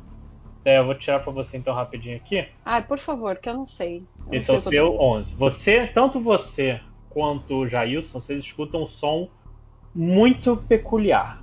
É, Parece que é o- o- a coisa mais próxima que vocês conseguem é, associar é, uma, é o estalo de uma mandíbula ao ser aberta. Um som molhado e um som meio co- cortado por alguns estalos. O som ele vem meio da posição de vocês para o noroeste de dentro da casa. Bem, Você eu, você- você tá ouvindo também? eu, eu posso fazer uma. Eu posso fazer um teste de investigação aparente, assim, de como é que tá as coisas, se, se tem alguma coisa de errado, alguma coisa esquisita na casa? Pode ser. Tem aqui. é, Deixa eu ver sua ficha rapidinho pra ver alguma coisa que você consegue fazer com os paradas normais. Você tem encontrar 60. Você pode rodar. Tá. Você é, repara que, embora a- essa porta da frente esteja entreaberta, o portão a- aonde você em frente não está. Você não sabe ainda se ele não está aberto ou não, só sabe que tem o, o portão da frente está fechado, não entreaberto, e tem uns passos vazios, espaços vazios seguindo a casa, seguindo o perímetro da casa, tanto para a esquerda quanto para a direita. Além disso, você eh, separa um pouco mais para prestar atenção no som que você ouviu e você repara que, lembrando suas memórias, que ele ecoou dentro, de dentro da casa. Então não é um som externo, é um som interno. Certo. É, alguém quer fazer alguma mais ação? Porque eu vou. Eu vou adentrar, vou avançar. Vai indo, vai indo. Vamos, vamos. Eu vou fechar o portão aqui. Eu vou fechar o portão. Ok, vocês então adentram a porta. O, há, há vitrais acima que ajudam a revelar a luz lá dentro. Vocês conseguem ver um grande ato com duas escadas que levam ao andar superior e um corredor escuro levando até em frente. E é, há- há um- um- uma coisa que vocês não estavam esperando: poeira dançando na luz do- da noite. Parece que realmente pô, há muito tempo que ninguém entrou aí. Mas os sons que vocês ouviram, no caso, vêm do andar superior. É, Eu só é, vi a poeira, então. Vão continuar seguindo para o corredor à frente ou vocês vão ouvir, seguir o som do andar de cima? A gente vai seguir o som, né? Que pode ser alguém. Eu subo essas Com escadas. certeza. Vamos lá. Vamos lá, eu na frente, né? Sim, com certeza. Bora. É isso aí, Ok, então. você- vocês seguem um pouco, vocês encontram outro corredor no andar de cima, mas conforme vocês vão caminhando, vocês reparam que o, parece ter ultrapassado o som. A casa, o- o- a arquitetura desse andar de cima parece levar a uma sala no fundo dele um- com um grande portão iluminado pelas janelas. Mas o som vem da direita. Vocês reparam que Eu tô um pouco confuso com o mapa da, da casa. é, é um- é um corredor, deixa eu desenhar aqui pra você. Vocês estão num corredor no andar de cima, algo mais ou menos assim. E tem várias portas na direita, várias portas na esquerda, mas o corredor parece levar até essa sala em formato de trapézio, com janelas iluminando uma porta, uma única porta no final do corredor. O som vem de algum ponto à direita. Tá, Johnny, tá, eu tô te ouvindo. Calma. Hum, Ah, que isso? é o Johnny. Johnny All é, continua insistente até na morte. Pelo amor de Deus, cara chato. É, eu, eu, eu- que horas, que horas da noite é isso, mais ou menos? Umas 10 horas da noite, não está Ah, tão nossa, tarde. tardão. É, Não, pra mim é tardão. tão tarde, mas- Eu, eu tomo meu leite e vou dormir às 7. Eu tô pesado aqui. É, então esse som tá vindo de uma dessas, dessas. Eu tô ouvindo agora, eu tô ouvindo o som, eu continuo sem ouvir. Não, você, ia falar, você nessa distância você já começa a ouvir alguma coisa. Não tão claro quanto os outros. é, o que vocês estão procurando tá em- atrás de alguma dessas portas aqui? Eu não tô entendendo. O som tá vindo daí. Acho melhor a gente começar a olhar essas portas. Eu vou na primeira ali e dou uma batidinha com o indicador assim. Tá, Ok, rola um, um, um, um escuta de novo, vocês três. Tá? Eu gosto que o Jailson não precisa tirar números tão baixos, mas ele continua tirando. É porque quando eu precisar tirar números baixos, eu vou me mais. fuder. A, a Dit também, olha só, tá todo mundo com. é, com números. Enfim, vocês, vocês escutam não apenas o, o som mais claro. Jailson, ele tá. É, o Jailson, não, o Maxwell, ele tá meio ouvindo, mas parece algo mais dentro da cabeça dele, mas vocês percebem, inclusive, que uma dessas portas, o, ela, o, a maçaneta acompanha o vibrar do som.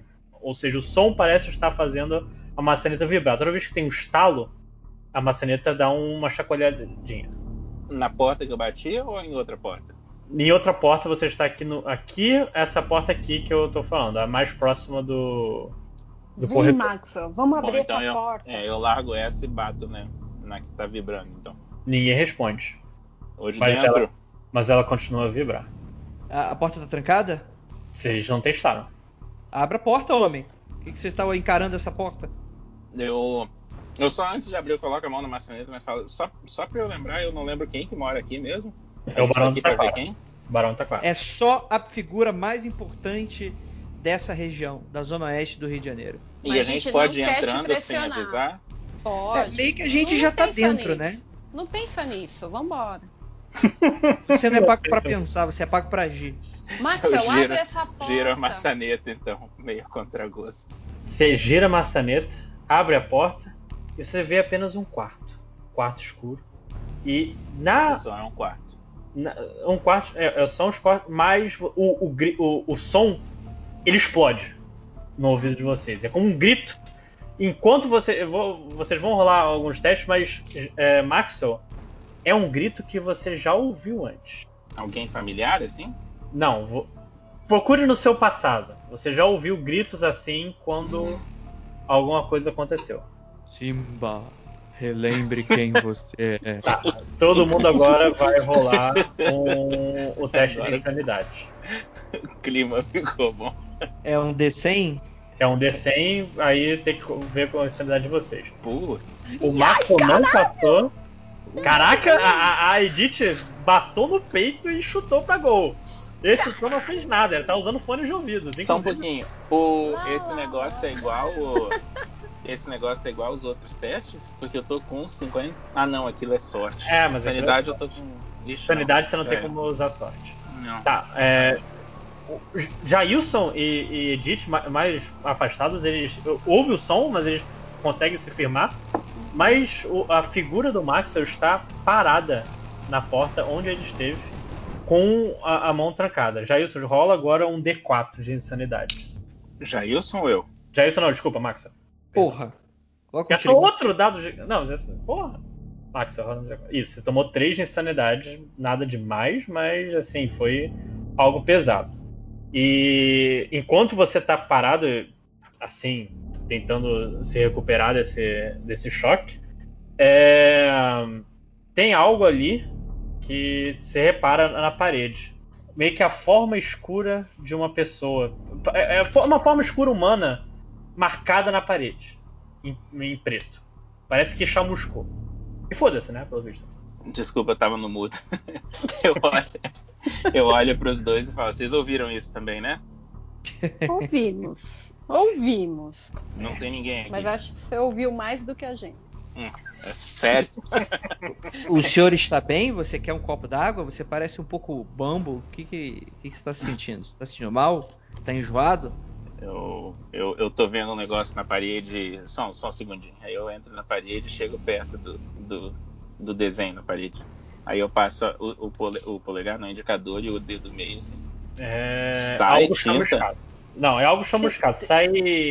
Tem algum cheiro? Cinzas. algum cheiro? Queimado. Edith chega pra cheirar. Eu, dou- eu ponho os dois dedos na frente do nariz dela. e não Eu consegue falo, cheirar nada. é, é, eu, enquanto eles estão. Um tá lambendo a parede e o outro tá cheirando, eu falo. Vocês nunca reconheceram fuligem na vida de vocês? Vocês devem ter vindo de um lugar em que casas não pegavam fogo. Mas vocês não reconhecem essa, essa- Aí eu paro de falar no meio do caminho. Hum, É, fuligem. Bato o fuligem da mão. Que forma que tá, lojinha? É, é, cara, é, é uma. fo- Parece que é uma pessoa deitou, assim, no chão com as costas encostadas na parede. Só dá pra ver a forma das costas, mas parece, assim, uma pessoa de estatura mediana pra baixo. Certo. Então temos um caso aqui de anão explosivo. Mentira. É, eu dou uma olhada no, eu dou uma olhada no quarto, consigo ver se tem algum foco de incêndio, alguma coisa, se foi só aquilo.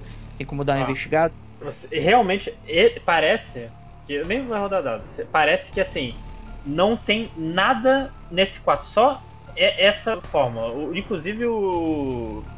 é, é, são os armários, é, são alguns armários aí, todos fechados, todos normais. Só que quando você olha pela janela, você percebe o, é, a mansão tem meio que um jardim interno e os corredores distantes. Você vê piscando, não nem tenho certeza se você viu de verdade, um vulto na janela lá do outro lado. Certo, mas a gente tá no segundo andar, então quer dizer que eu vou É, estar mas lá embaixo. também tem segundo andar lá. É tipo. é, Imagina assim, a casa. Vocês estão aqui e você viu o vulto aqui. Opa, Eu viu o vulto aqui, entendeu? Cara, não dá pra entender porra nenhuma, mas tudo bem. É, é uma janela também. que ela tá aberta, o vidro tá fechado. Não, janela fechada. É igual o, clipe da Taylor Swift, assim, tem alguém na outra janela lá e a gente Eu tá tento, eu comunicando. tento abrir a janela. A janela tá aberta? Tá aberta. Ah, até agora tá aberta. Eu abro e tento perseguir o, o vulto pela direção que ele foi. Você vai cair? Não, porra, você não falou que o jardim tava no segundo andar, ô caralho? Não, eu. Presta atenção. O, o- tem um jardim interno. Só que vocês estão no segundo andar. A casa, ela meio que, que se- circunda esse jardim interno. Você vê do outro lado. Entendeu? Meio Certo. como se o coisa tivesse um formato de ferradura. É, do, do ponto de vista da janela que eu tô vendo, eu consigo ver alguma coisa? Agora você consegue ver só o resto da mansão e algumas árvores. Nada é muito chamativo, são as árvores são bem sóbrias por, por si só. Mas o vulto que estava na janela, iluminado por um feixe traiçoeiro da lua, não está mais lá quando você abriu a janela de novo. Certo. Eu consigo tentar descobrir se aquele vulto é foi só visão ou se. O que, que a minha experiência fala? O que aquilo é coisa da minha cabeça ou é ou é real? Ou Você aprendeu a não não discordar das coisas que você vê. A única coisa que você repara é que o vulto parece ter se... quando ele sumiu, ele se encaminhou até na, na direção da porta no fim do corredor que você tinha visto antes. É uma, é uma porta de saída da mansão ou é de outro cômodo? Dentro de outro cômodo, é como se essa porta que você estivesse vindo, tivesse a, a sala que ela está escondendo, tem uma porta de trás que leva até o resto da mansão. Certo, eu vou falar o seguinte, eu acho que eu vi alguém, e aí eu, eu só falo isso e vou correndo, desço as escadas e vou até aquele cômodo. Tá ok. Quando você faz isso, Calma aí, o pessoal veio comigo, pra depois não falar que É, veio como eu for tô- conveniente. Eu tô, eu tô confuso, eu vou, vou falar que eu sigo, porque eu fiquei confu- confuso com o mapa. Eu, Eu Eu queria bem- olhar os outros quartos, mas eu não vou ficar sozinha, não. eu bem grosseiro, eu pego no, no cotovelo, deixa disso. Vou, vou, vou. Ah! Sai daqui. Vocês, então, vocês seguem. vocês descem os corredores. O, o som dos passos de vocês, um pouco mais rápidos, eles acompanham. Eles são uma das poucas coisas que estão realmente nesse. é, ne- nesse. nessa mansão. E vocês atravessam o jardim interno, passos encontram grama, e vocês chegam do outro lado da mansão. O seguidos, é, o Jailson toma a direção, chega até o, o, o, o cômodo que ele tinha visto antes. Nada parece estar diferente, nenhum som, nada diferente, nada estranho. Quando ele chega, é outro quarto apertado, outra, outra janela fechada, nenhuma forma, contudo, nas paredes. Contudo, você dá para ver a na direção da sala que você tinha visto antes, a sala do corredor, do fim do corredor.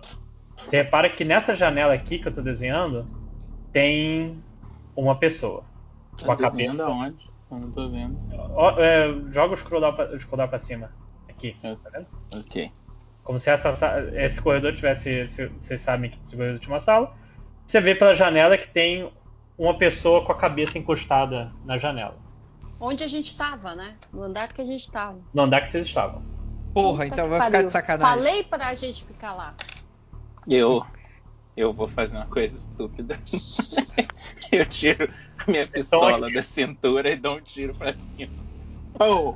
Tá ok. Você abre a janela pelo menos ou você já tira pro céu? Não, bem louco, eu só aponto pra cima e dou um tiro. Vamos resolver um caso de fantasma com um homicídio. Né? E aí eu aponto, eu dou um tiro pra cima, tipo, ó, essa arma tá carregada, e aponto pra janela, assim. O que que tá acontecendo ali? O corpo não se moveu, mas seus, seus acompanhantes tomaram susto. Max, você é maluco? Eu, eu, eu tremendo com a mão assim. Eu não, eu não sei, dona. Bem, não tem ninguém no cômodo que a gente foi ver agora, né? Ninguém. Certo. Edith, é, fique aí conversando com, com os fantasmas e as coisas da sua cabeça. Dá sentida se tem coisas aqui. Eu vou lá em cima. Eu volto pro cômodo de cima. Ah, não, É, vamos fazer eu- um. Só seguindo o mapa aqui, Vamos vocês fazer podem um seguir por esse cômodo do corredor até essa sala. Vai até o topo do desenho aqui que eu tô fazendo. Tá, tanto faz. Se eu escalo, se eu de uma pirueta, eu, eu- Ok. eu alcanço lá em cima. Você você abre essa, essa sala então, que tava no fim do corredor? Jailson, aguarda. Oi. Não, não, não vai, não vai, tá perigoso. É, eu acho Não que assim, vai, Jailson, pelo amor se de você Deus. for pro outro lugar, quando você acenar pra gente, você levanta três dedos. Você junta o polegar com o mindinho, que aí eu vou saber que é você e não vou atirar. Fazer um sinal de ok. Ok, mas Certo, eu tô indo. Eu falo pra, pra Judite. Qual, qual, o nome, qual é o seu nome dela mesmo? Edith. Edith, isso aí. Edith. Com a Edith. Minha queridíssima Judite. É... Se você está com medo, você não deveria nem ter saído de casa. Eu não tenho medo, eu só tô sendo avisada aqui que tem perigo. Só tô te dando um toque. Você está no Rio de Janeiro. Você está num perigo. Tá, então vai, então vai lá. Tá ok. Você sobe até a sala, você vai pela porta de trás. E você repara que assim, é uma sala. É, é um grande escritório. Tem uma mesa grande no meio, algumas poltronas, armários. Tudo parece estar revirado. Mas não é isso que chama sua atenção de imediato. É aqui na janela onde você viu, você repara agora que a pessoa apoiada na, no vidro não está viva. que? É um corpo. É um corpo ressecado de uma figura que ja, é, Jailson, por seus tempos, mesmo assim, ele consegue reconhecer. É o corpo do Barão da Taquara. A gente não viu isso, só o Jailson tá vendo Só o isso. Jailson. E não antes dele ver, eh, de entender o que aconteceu, pela janela aberta, todos vocês ouvem um som, uma voz conhecida. É a voz de Paulo Cúrio dizendo: Estamos preparados para entrar aí. Mãos ao alto quem estiver na mansão. Eu, Eu abro a janela e grito: É uma bilada, Sino. Parar eu só queria dizer que eu levantei as mãos, eu não quero morrer levando tiro. Cara, é muito covarde. Eles nem estão vendo a gente ainda, o cara já tá com Vai, vai saber. Eu tava dando tiro agora.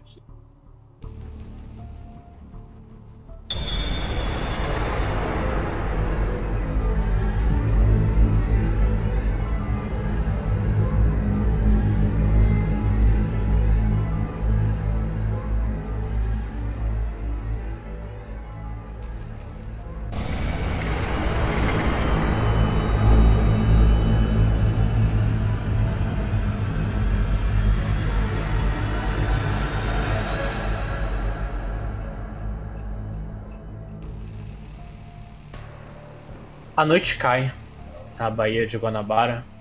O pequeno porto, pou- pou- pouco menos movimentado do que o costume do Rio de Janeiro. O grande navio se prepara para zarpar. Céu nublado. Ele é, mantém-se escuro com poucas dimensões da, da lua acima. Lau- José Lautaro, vestido com todas as suas posses e com e com um- uma, uma sensação de dever incumprido, prepara para zarpar para a Inglaterra. Pouco, o, o pouco que havia a ser feito naquele, na- no Rio de Janeiro já terminado. Ele olha para cima, lembra da- das centelhas flamejantes da casa do, do Barão Taquara queimada, percebe que certos mistérios nunca seriam resolvidos.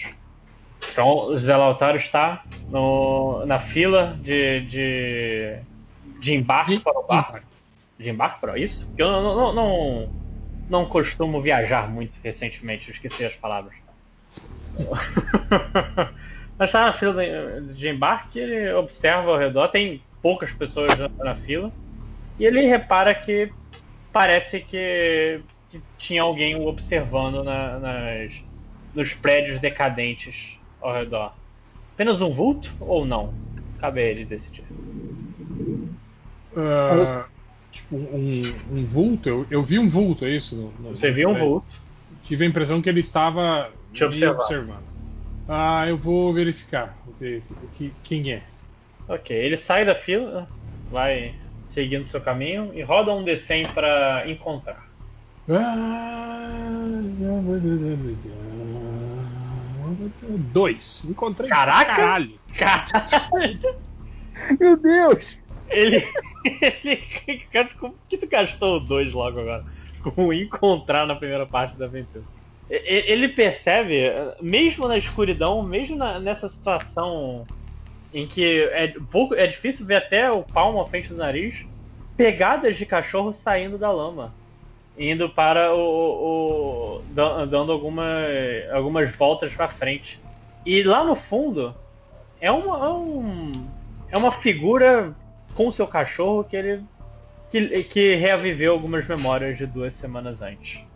Bem-vindo e seu cachorro, o chefe. Eu ok, eu me, me- me aproximo do, do- do bem-vindo e pergunto que diabos você está fazendo aqui? Eu vou pegar esse navio. Não é isso? Para Inglaterra? Não, eu vou parar no Ceará. Eu quero fugir daqui do Rio de Janeiro. Eu acho que você tá no pier errado. Quê? Não, No o navio, o navio vai parar. O navio vai parar. Tem uma escala na- no Nordeste. Ceará. Isso. Eu não falei Ceará, mas pode ser Ceará. O Nordeste. Eu escolhi um lugar. Tava pensando em Pernambuco, mas tudo bem, mano. É, e por que diabos você não tá na fila então? Por embarque? O chefe queria ir no banheiro. Eles permitem cachorros a bordo? Ah, permite. Não permite, Matheus? Permite, permite. Permite. Ok, vamos pra fila então. Então bora. Eu tenho. Eu tô agora, eu carrego. Eu tô com mala, tô com essas coisas, Matheus? É, você tá com seus pertences. Ah tá.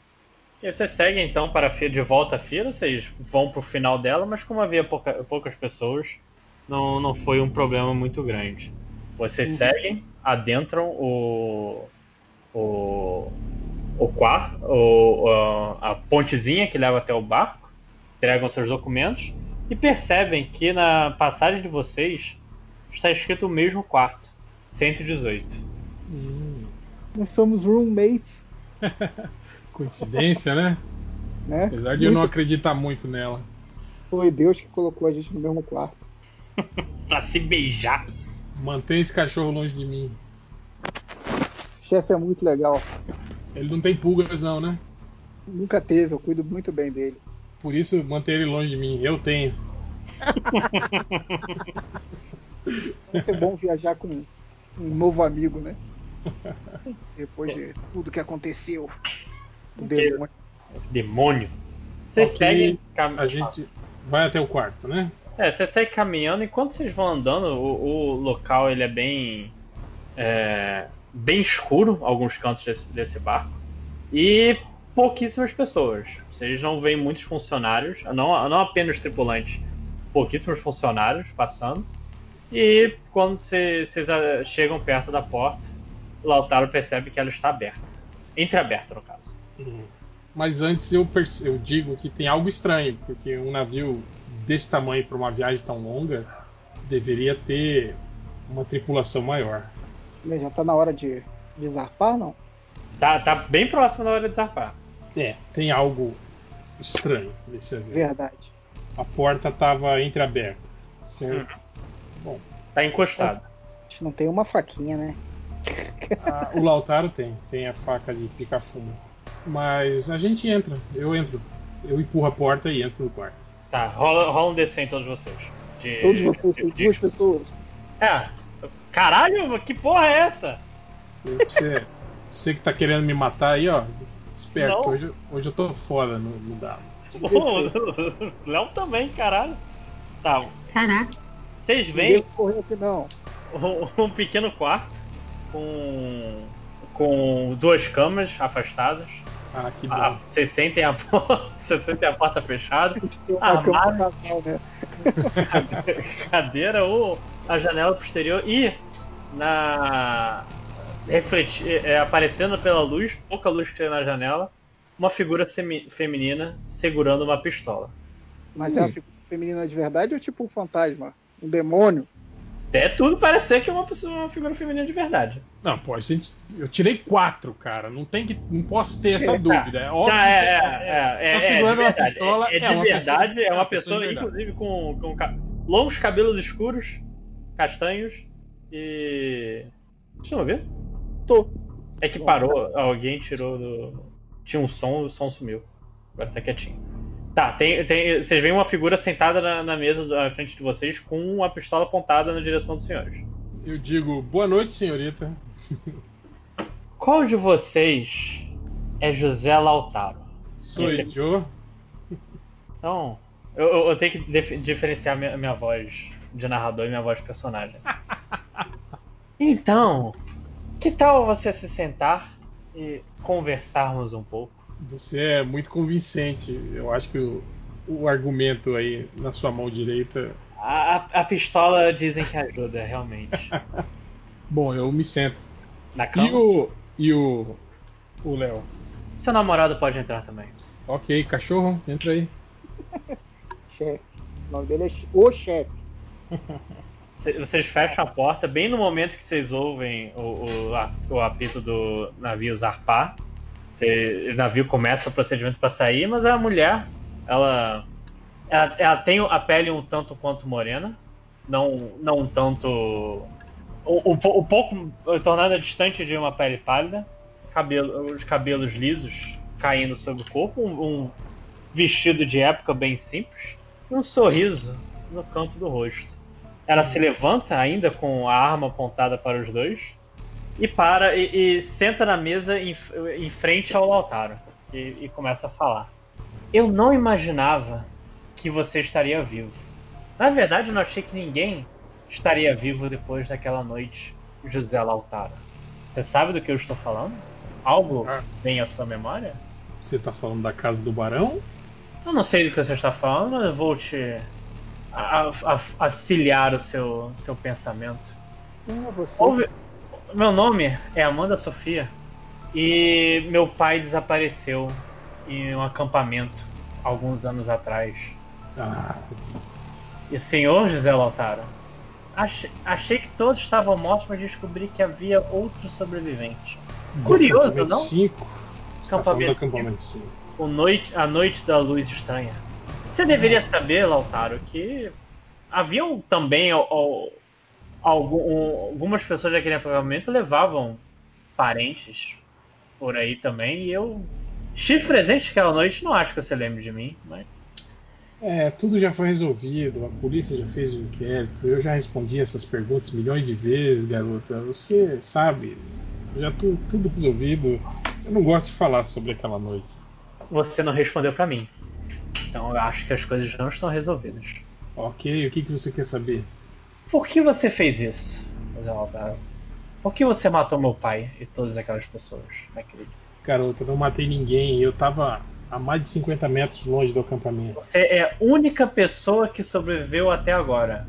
Curioso, É. não? Talvez seja isso. Aí eu mostro para você o meu colar indígena. Foi um presente de um pajé mapuche. Disse que ia me proteger de todos os maus espíritos. Crenças. É, eu acredito em tudo e não acredito em nada ao mesmo tempo. Então, és um poeta, senhor Lautaro? Não apenas um.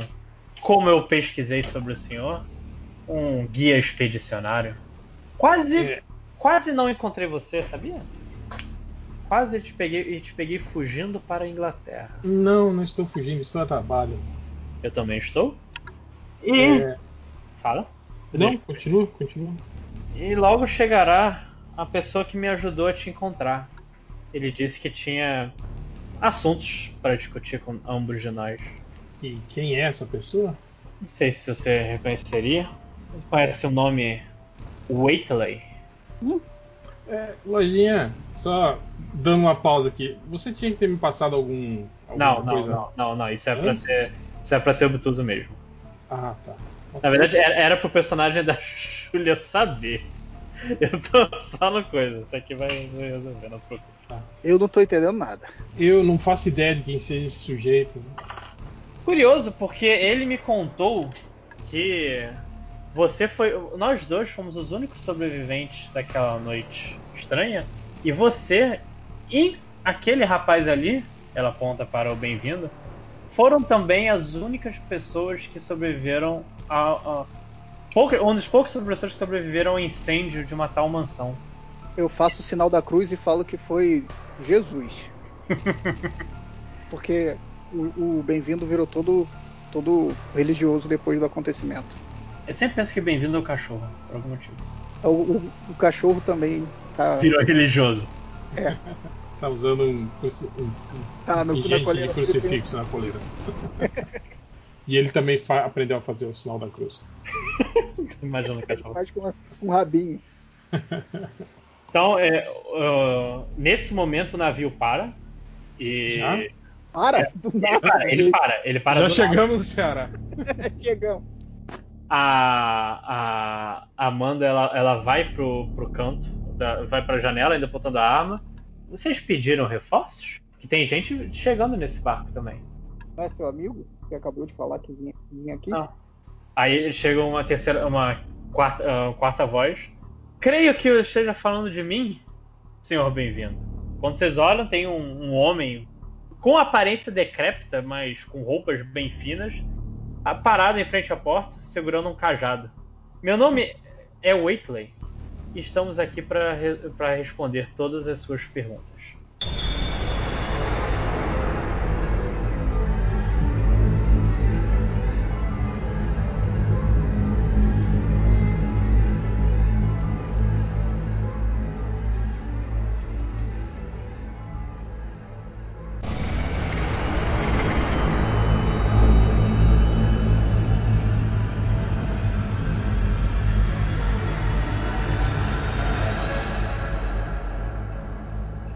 Pois bem, na mansão, voltando à mansão do, do barão, Paulo Cury, a voz de Paulo Cury se ouve nos corredores enquanto eles adentram o portão externo. Recolham tudo! Homens, peguem tudo! Recolham tudo de importante! Agora! Vão, vão, vão! A gente reconhece a voz? Porque faz duas a voz semanas do que a Paulo gente não ouve o cara falando. É- Era, era uma voz chamativa. Tá. Esse cara não é o pau no cu que a gente que falou com a gente na praia? É só Paulo Ah, é daí que eu lembro dessa voz. É Ele, ele, ele é trabalha ele. com polícia? Eu coloco Ele- a, a Ele cara é da- autoridade. da prefeitura. Eu, eu, É eu vou até a janela e eu falo. É uma cilada! Calem a boca! É, ra- é, rastrei uma saída segura pra gente. E eu vou fazer. an- Enquanto que eles estão procurando, eu vou dar uma vasculhada no corpo do Barão da Taquara pra ver se encontro alguma coisa útil. Eu procuro uma janela mais longe possível da voz do Paulo Cunha. Ok. Enquanto o Jailson e, e, e Edith eles ouvem é, passos no, no andar inferior, o Jailson começa a revirar o corpo do barão. Ele encontra. é, o co- antes de se aproximar, você sente que o corpo tem um cheiro estranho. Você já, já sentiu o cheiro putrefato da morte, de carne decomposta. Mas esse é um cheiro mais azedo. O cheiro da burguesia carioca. Aproximando-se, você vê que há uma mancha escura no paletó dele. Você decide mexer nisso? Lamber. Sim, mexo, vejo, tento deve ver o estar que, que muito é. fedido, muito fedido. Derrubou Ok. um ketchup. Você, é, indo, tendo ido direto para a sala do barão antes de não passar por, por outra coisa, ou direto para o corpo do barão sem ter visto outra coisa, você encosta um pouco no paletó e é como se vermes escuros estivessem carcomendo a carne. Vermes assim, totalmente negros, até etéreos. E um deles chega a, a encostar na sua mão quando você tenta puxar o, o interior do. o que tinha no interior de- da paletó dele. Você tira a mão, mas roda aí um, um teste de sanidade. Hum. Calma aí, é um D4, né? Não, é um D100 pra ver se Ai, você caralho. vai- Meu D4 já foi. Você tirou menos de 45? Deixa eu botar aqui. Não, 59. É, você tomou um, de- um só umzinho dano de, de insanidade, não foi realmente muita coisa. Você bate a mão, assim, larga o, verme que se decompõe no ar antes de encostar no chão, mas a carta está na sua mão. Certo. Eu coloco a carta no bolso. Eu consigo pular da janela? Não. É- é- são dois andares, você acha que vai. Assim, pode tentar. Mas é alto. É, tá. É, eu, a- as escadas estão mais próximas da entrada do que da saída, certo? Certo. As pessoas já entraram? O... Você você ouve passos, assim, é, mas elas estão no, no primeiro andar ainda. Porra, mas até eu vou ter que passar por eles pra chegar até a saída, né? Sim. É, Mas é uma tá. grande. Eu vejo se eu vejo se tem alguma forma de eu ir pela parte de fora pendurado. Tá, rola um teste aí de search. Você tem. Deixa eu confirmar aqui. É, encontrar 60. Você tem que chamar menos 60. 51. Tá, você. Você encontra. é, Assim, há um. Há poucos canos, mas há uma árvore que ah, tá relativamente próxima. Você pode tentar se jogar nela e descer pelo tronco, tronco normal. Mas você também encontra outra coisa. Outra carta. Em cima da, da mesa do barão, perto, inclusive, de um pote de tinta. Certo. Eu pego a carta e me jogo na árvore. Tá. Antes de você pegar a carta, você repara que assim o triângulo invertido está, está gravado na mesa. Você vai se jogar pra, pra, pra coisa, deixa eu ver só os suas habilidades aqui. Você vai rolar um teste de escalar. Rola aí, você tem que tirar 50. Menos de 50 no caso. Ah, 36. Tal qual Tarzan, o rei da floresta, você se joga em um- uma sequoia. Sequoia existe no Rio, gente? Sequoia. Não, você rola numa samambaia gigante. Eu não sei, Esse aqui existe no Brasil. Eu não sei o que existia naquela árvore, uma árvore sóbria. Você corre pra dentro, você, você corre pra ela, joga, ah, pula. Você, por um momento você brilha no, no, num fiapo do luar, mas consegue alcançar os galhos, inclusive bem próximo da janela onde estava Jailson. Certo. Onde estava Maxwell, desculpa. Certo. Eu tento, eu tento escalar da árvore e vou até eles pra, pra sair do- da mansão. Tá ok. Você tá próximo o suficiente pra você conseguir. Você chega pela janela e os outros dois observam ah, adentrar o quarto. Certo. Eu acompanho eles. Os outros não vão fazer nada? Chegou o cara pela janela? Vocês- Tá ok, show. Não, eu quero entender o que, que o Jailson tá aprontando. Pergunta pra ele. Gente, a gente precisa achar uma saída. O que, que vocês estão fazendo? Desculpa, eu tô no mudo de volta. É, a Ah, gente não pô. tá procurando uma, uma saída mesmo? Caralho. Por que, que, por que, que a gente, ele vai entrar ao invés da gente sair? Tá, ele entra e encontra vocês no corredor, vocês procurando um caminho pra descer por aí. É, enquanto você- vocês estão seguindo, vocês começam a ouvir tiros. Que Eita. isso? Tem uma, tem uma cozinha próxima? Vou- descendo realmente tem uma, tem uma cozinha, assim, no andar, no andar superior onde vocês estão Não, mesmo. mas são três andares? Eu tava no terceiro andar. Não, desculpa, desculpa, desculpa. É no mesmo andar que vocês estão. Tem uma cozinha. Uma cozinha pequena, assim, meio que para lanches. Certo. Eu tento. é, Eu aponto pra algum lugar que provavelmente tem uma saída, seja uma porta ou seja uma janela que possa ser quebrada. Mando os dois. é, Posso fazer um teste de procura? Pode. Pra, pra... Beleza. Vou fazer um. Tiro 3. Caralho, mas você encontrou, assim, Ora. até fio de cabelo.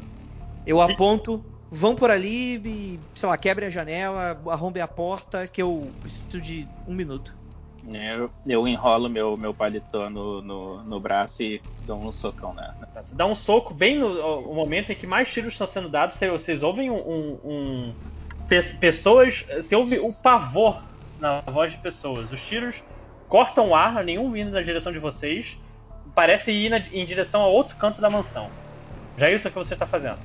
Certo. Eu tô procurando alguma maneira de incendiar aquela parte da mansão pra despistar os nossos passos. Certo, você encontra não é, não nos equipamentos de cozinha, mas você encontra um, um combustível de lamparina que está guardado no, num dos armários de baixo, perto inclusive de uma lamparina.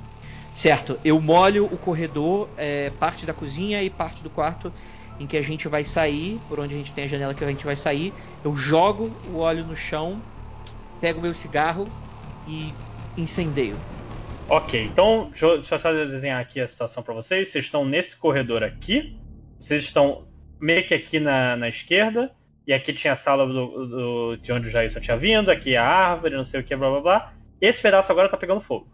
E a gente sai da mansão, correto? Não, calma, vo- vocês agora têm que descer até um dos perímetros internos da mansão. Contudo, enquanto vocês estão, vocês estão descendo as escadas, procurando um caminho, vocês ouvem um, do, um das pessoas falar: É ela!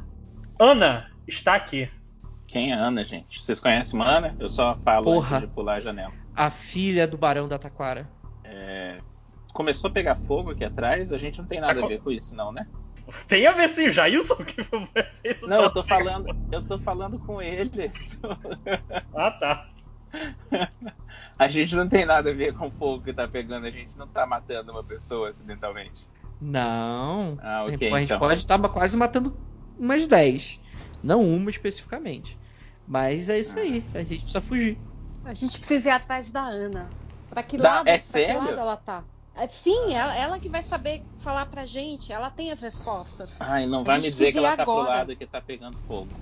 Não, É pra não, lá? não é o lado que tá pegando fogo. Ótimo. Que ajuda alguma coisa. Ai, finalmente. Vamos, É. gente. Vamos, eu só sigo vocês agora.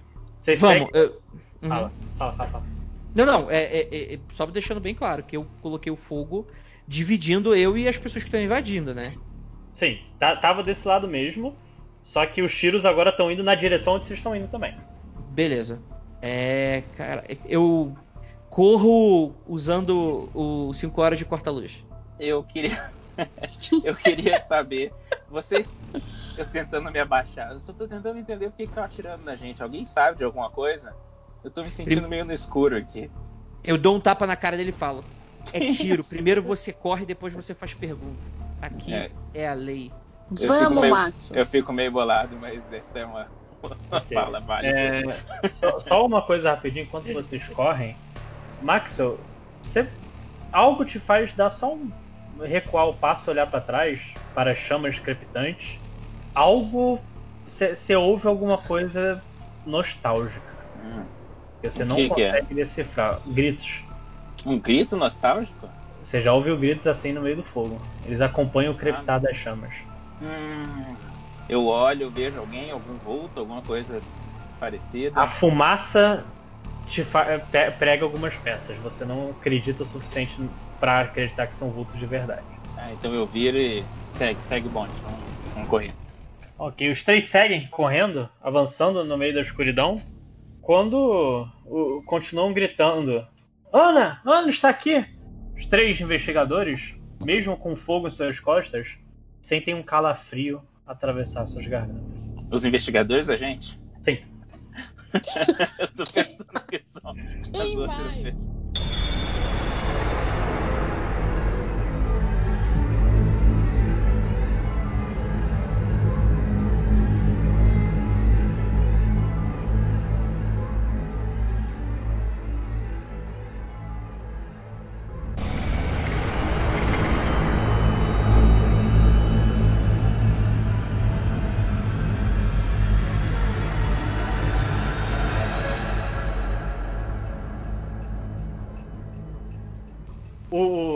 Porta se fecha.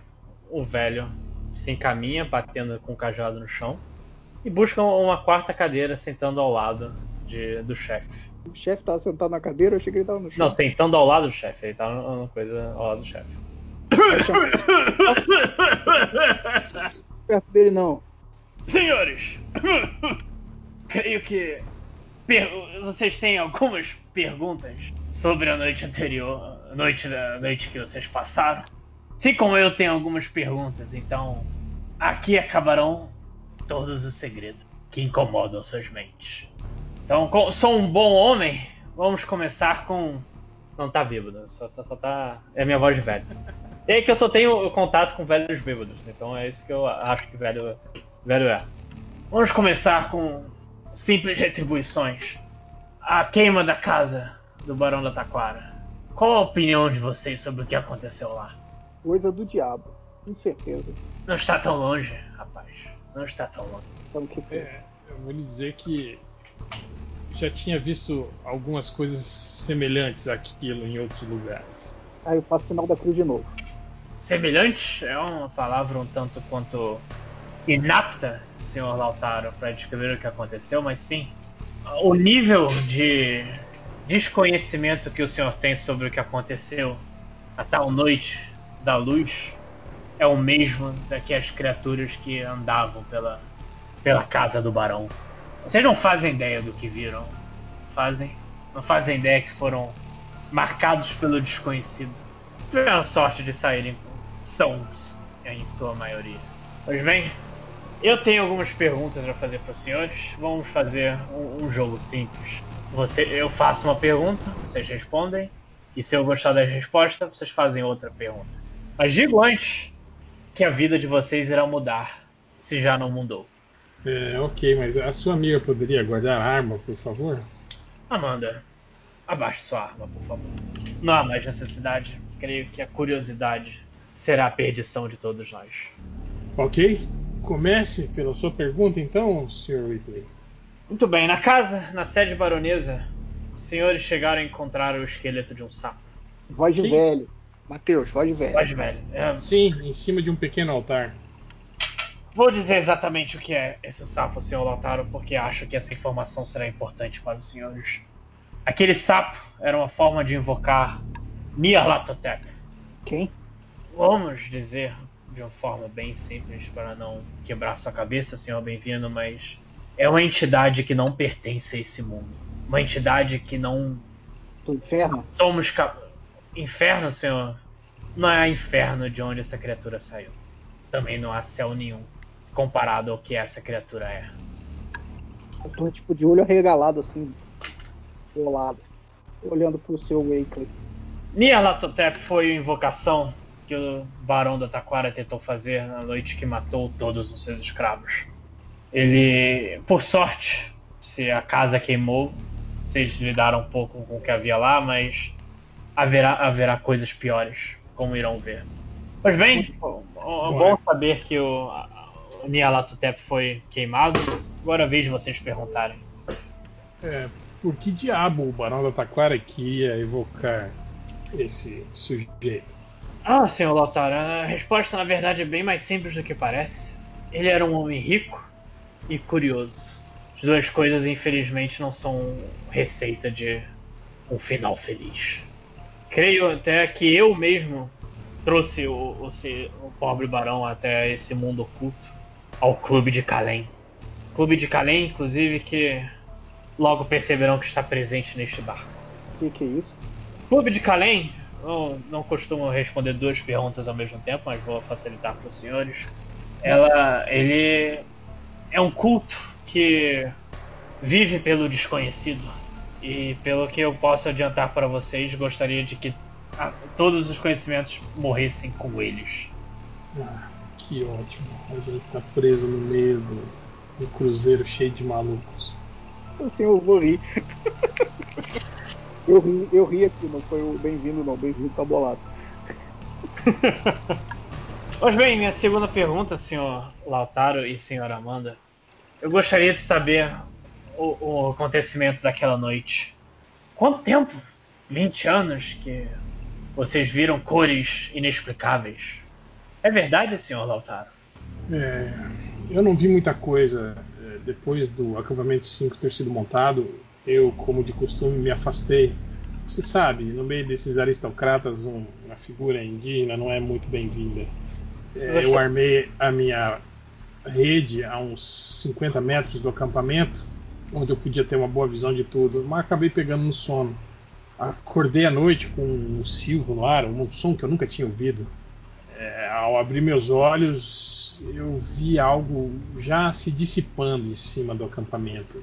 Algo que era realmente, parecia uma cor, mas já quase desaparecida. Ela tomou a forma de uma criatura e eu tive a nítida impressão que ele olhou para mim e se não fosse a distância tão grande, eu poderia jurar que ele me sorriu e me acenou a cabeça e desapareceu na escuridão.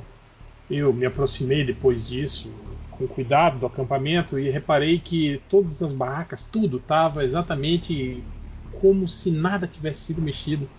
E ao verificar a parte de dentro das barracas, notei que todas as pessoas estavam mortas, mas não mortas de um jeito normal. Elas simplesmente estavam esqueletificadas. Seus corpos estavam sem nenhuma carne no corpo e seus esqueletos estavam lá secos, como se tivessem ficado lá por anos. É, eu, para evitar qualquer tipo de problema, imagine, eu, um Hellis, guia de, de exploração indígena, certamente para não ter problemas com a lei, passei o resto da noite enterrando as ossadas em pontos distantes da floresta. E o que eu contei para a polícia foi que simplesmente as pessoas haviam desaparecido no meio da noite. Foi isso que aconteceu. Mas não tenho nenhuma lembrança dessa garota. Você estava realmente lá? Você enterrou meu pai. Diz a voz feminina, bem feminina. Você enterrou meu pai! Puxa vida! Vou fazer a voz do Marcelinho. É, Sim, enterrei todos eles. Amanda, ela abaixa um pouco a cabeça. Eu estava lá, mas infelizmente não há tempo para isso. E você viu também isso, Amanda? Senhor- senhorita Sofia. Ela acena a cabeça. Não fala nada mais porque o narrador não quer conversar consigo mesmo com vozes diferentes. Mas porque Como, você escapou de virar esqueleto? eu estava longe. Eu acho que é a mesma. Foi dar uma cagadinha, né? Foi. Eu tenho uma arma, lembrando para os senhores. Estávamos na mesma posição. Mas é interessante, senhor Lautaro. Não, não sou um homem de acreditar em destino, mas é engraçado como os fios de nossas vidas acabam se entrelaçando. Você não sabe, mas a mesma pessoa que trouxe essa luz para este plano também esteve muito próxima dos senhores naquela sede baronesa. Confesso que eu imagino que vocês conheçam o nome de Ana. Eles é familiar? Ana. Eu só, só saindo do. Era pra gente lembrar desse nome? Ana é filha do barão. Ah, tá. Não, não, eu tô perguntando em off, não precisa fazer Não, sei, a voz eu do sei. velho, não. É, é- é a filha do barão, é a filha do barão. Mas a gente ouviu isso lá na, na casa? ouviram, vocês ouviram, vocês estavam. Vocês tinham. Você tava, inclusive. Ah, as, as vozes, você tá falando lá do, do porão, foi isso? E os ela? documentos, os documentozinhos que vocês encontraram lá. Ah, tá. Eu não, realmente não, não lembrava. Mas ok. E o que que. Então. Ah, sim, Ana. Ana, filha do barão? Sim, claro, lembro dela. Ouvimos sua voz por trás da porta. Também vimos alguns documentos com o seu nome na casa do barão, que foi. que pegou fogo. Muito bom saber que sua memória continua a mesma, Lautaro. Interessante. Isso. Começam a ouvir alguns gritos ecoando. Peraí que picotou sua, sua gravação aqui, não entendi nada do que você falou. Nisso vocês começam a ouvir alguns gritos ecoando pelos corredores. O Waitley se levanta, apoiado no cajado, e começa a se aproximar da janela. Eu tô chocado com esse cajado. Não é o bengala, não. Não, é um cajado. É um Caraca. cajado. É, Mas é um cajado, é um cajado, inclusive, bem estiloso.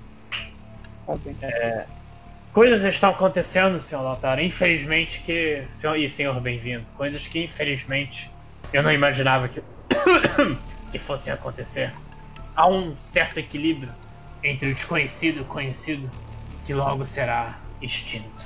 Digo a vocês que a- o que você e a senhorita Sofia viram naquela noite irá acontecer de novo. Muito pior. Pois a mesma garota que trouxe aquela coisa a esse mundo não pretende parar. Foi ela? É, Sofia, espero que você saiba usar direito essa arma. Eu não estou entendendo, Sr. Waitley. Você me disse que. Foi ela que trouxe. Eu não estou entendendo, Sr. Waitley. Você me disse que eles estariam aqui para responder minhas dúvidas. E agora vem me dizer que ao- o mundo irá acabar, é isso? Você tá falando com a voz, Eu tô falando- do velho. tô- tá cara, fazendo a mulher com a voz do É. velho. Você está me falando que o mundo vai acabar, Sr. Waitley? É isso? Aponta a arma pra ele. Eu não gosto de brincadeiras. Infelizmente, garota. Não há mais tempo para mais nada. Peraí, você tá querendo dizer que ela, Ela que fez. há 20 anos atrás, ela devia ser uma pirralha de uns 8 anos Sim. de idade? Foi Não. ela? A, a? Ana, foi a Ana. Ah, tá. E Ana, senhor Lautaro, é o fim de todos os caminhos que vocês conhecem. Bem-vindo. Não há empregador no Nordeste. Lautaro, não há ninguém na Inglaterra o esperando. Eu- Sofia, senhora Sofia, não existe nada que, seus pe- so- que irá sanar suas dúvidas por enquanto. Eu estou aqui porque é import... o único arma que vocês terão para decidir suas vidas a partir de agora é o conhecimento. E nesse momento o céu se torna escuro, tão escuro que você- é, vocês não conseguem ver nada. E quando a lua retorna, o Waitley não está mais lá. Ok. Eu pego É. a minha Bíblia no bolso e falo: todo o conhecimento que eu preciso tá aqui. Pega o quê? Seu Minha quê? Bíblia. E começo a ler um salmo que eu não conheço. É, eu, eu abro a minha faca de pica-fumo, fico com ela postada na mão e abro vagarosamente a porta para dar uma espiadela. Ah, Abre o quê? Desculpa, a porta? A porta para dar uma espiadinha, mas É. só aquela frestinha marota. A porta tá trancada. Essa é a surpresa. O chefe Ah, tá, o chefe tá tranquilo. olhando, olho pela janela, então. Ok, você olha pela janela. Você olha pela janela, mas a- isso atrai a atenção da, da, da Sofia. O que você tá procurando? Abrir a porta não atraiu? Ué, a gente acabou de ouvir gritos lá fora. Você não tá preocupada com o que possa estar acontecendo nesse navio? Não são os seus reforços? Não, eu não tenho reforço nenhum. Ah, meu Deus, ela vai até a porta enquanto o Lautaro vai, vai até a, a janela. Ele percebe que, assim, tem um. me- meio que um- uma varanda um pouco abaixo. O chefe É, tá é de um- do- do Matheus. Ele, ele tá com. ele tá quietinho no canto ganindo. Ok, então a gente abre a janela e tenta chegar até a varanda. Sim. Se quiserem. É, eu faço isso. Os outros eu não sei. O que você tá fazendo? Pergunta a Sofia. O que- Quer se matar agora? É, eu não pretendo ficar trancado nesse quarto enquanto pessoas morrem. É, eu vou tentar sair daqui. E a- ela, ela se adianta, ela vê a, a- varanda mais embaixo. Você quer pular pra lá? São tipo uns dois metros de distância na diagonal. Sim, é um pulo fácil. Qualquer coisa, a gente vai cair na água. E aí estaremos fora do barco. Uhul! Estaremos mortos, nesse caso. Não tenha perdido sua sanidade. Ela começa a pegar a cortina. Pelo Você- menos faça um. Você não sabe nadar?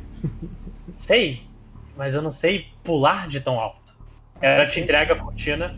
Faça uma corda, pelo menos. Ok, A gente faz uma Teresa. E aí a gente. Lençol também. tenta- Hã? Usa o lençol também. Sim, sim. E aí a gente providencia uma corda pra descer até a varanda. Ok, como vocês vão fazer com o cachorro? Ué, ele, pô- o, ele põe o, o chefe dentro da, da- do colete. Prende ele no colete. Tipo Vincent adulto, mano. Não, cara. Ah, eu tive, eu tive uma cena muito mais engraçada na minha cabeça. o que, que você fez? Paradinha de, de neném que fica na, na frente, assim, sabe? Sim, sim. Sim, então isso que, isso que eu imaginei. Você enfia o cachorro assim. Não, ele pensou no Vincent Adultman, do BoJack Horseman. Ah, tá. Não, não. Eu tô falando que ele, ele faz isso. Ele enfia o cachorro assim, as pernas do cachorro pelo colete e as patinhas da frente ficam do lado de fora. E o cachorro fica preso no colete. Ok, vocês, vocês começam a descer, o, a corda ela facilitou a vida dos senhores, ninguém precisou pular. E quando vocês chegam a- até a varanda, vocês começam, vocês- vocês- a porta dela está, a porta do quarto dela está aberta, vocês percebem, ouvem melhor os gritos que tomam conta do barco. Faz os gritos aí pra eu entender como. Esse U aí foi. Pois é, é uma Hermes Renato. micareta, né? É, tipo. Como é que é o nome? Tela Class. É, agora sim, eu me aproximo da porta entreaberta e dou uma espiadela lá pra fora. É só um, é só grito, tipo, ah! Ou alguém fala alguma coisa, socorro, ou que porra é essa? Alguma São gritos de, de dor, é isso? Não, gritos de, Desespero. grit- gritos de desespero completo. Ok.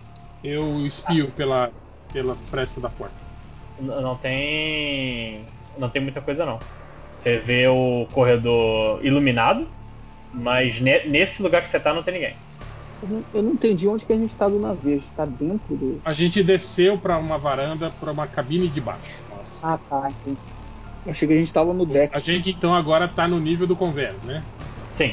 É, Bom, a gente se tranca no quarto e espera tudo passar. Não, sacanagem. A noite inteira. Ah, ah, pode, ué. É isso que o grupo decide fazer, eu tenho planejado. Eu falei antes que era esse, é Aventura Playground. Não, cara, a gente tá tentando sair do barco. Óbvio que a gente vai pro corredor. O corredor tá vazio, já é um bom sinal, né? A gente tem que chegar no barquinho de. no, no bote salva-vida. Sim, sim, é isso. Até que você parece mais inteligente do que eu pensei. Eu, eu não defini a personalidade dessa mulher, que foi muito em cima da hora, mas ela é sarcástica agora. É, ok, Sofia, você está com uma arma, você podia ir na frente. Vamos ver que a o cavalheirismo não morreu, não é mesmo, senhores? Ela segue. Vocês seguem então pelo corredor, seguindo a. a Pera aí, mas o corredor vai pra dois lados, né? Pra qual dos Vai para dois lados. Um, um assim, vocês reparam que é. Um é pra proa e outro pra popa do navio. Vocês estão mais próximos da popa, Aonde que estão os barcos salva-vidas? do outro lado do barco. Do outro lado é o quê? O outro lado da É, do outro- ou da proa? No- Vocês estão no bombordo, ele tá no estibordo. Tá.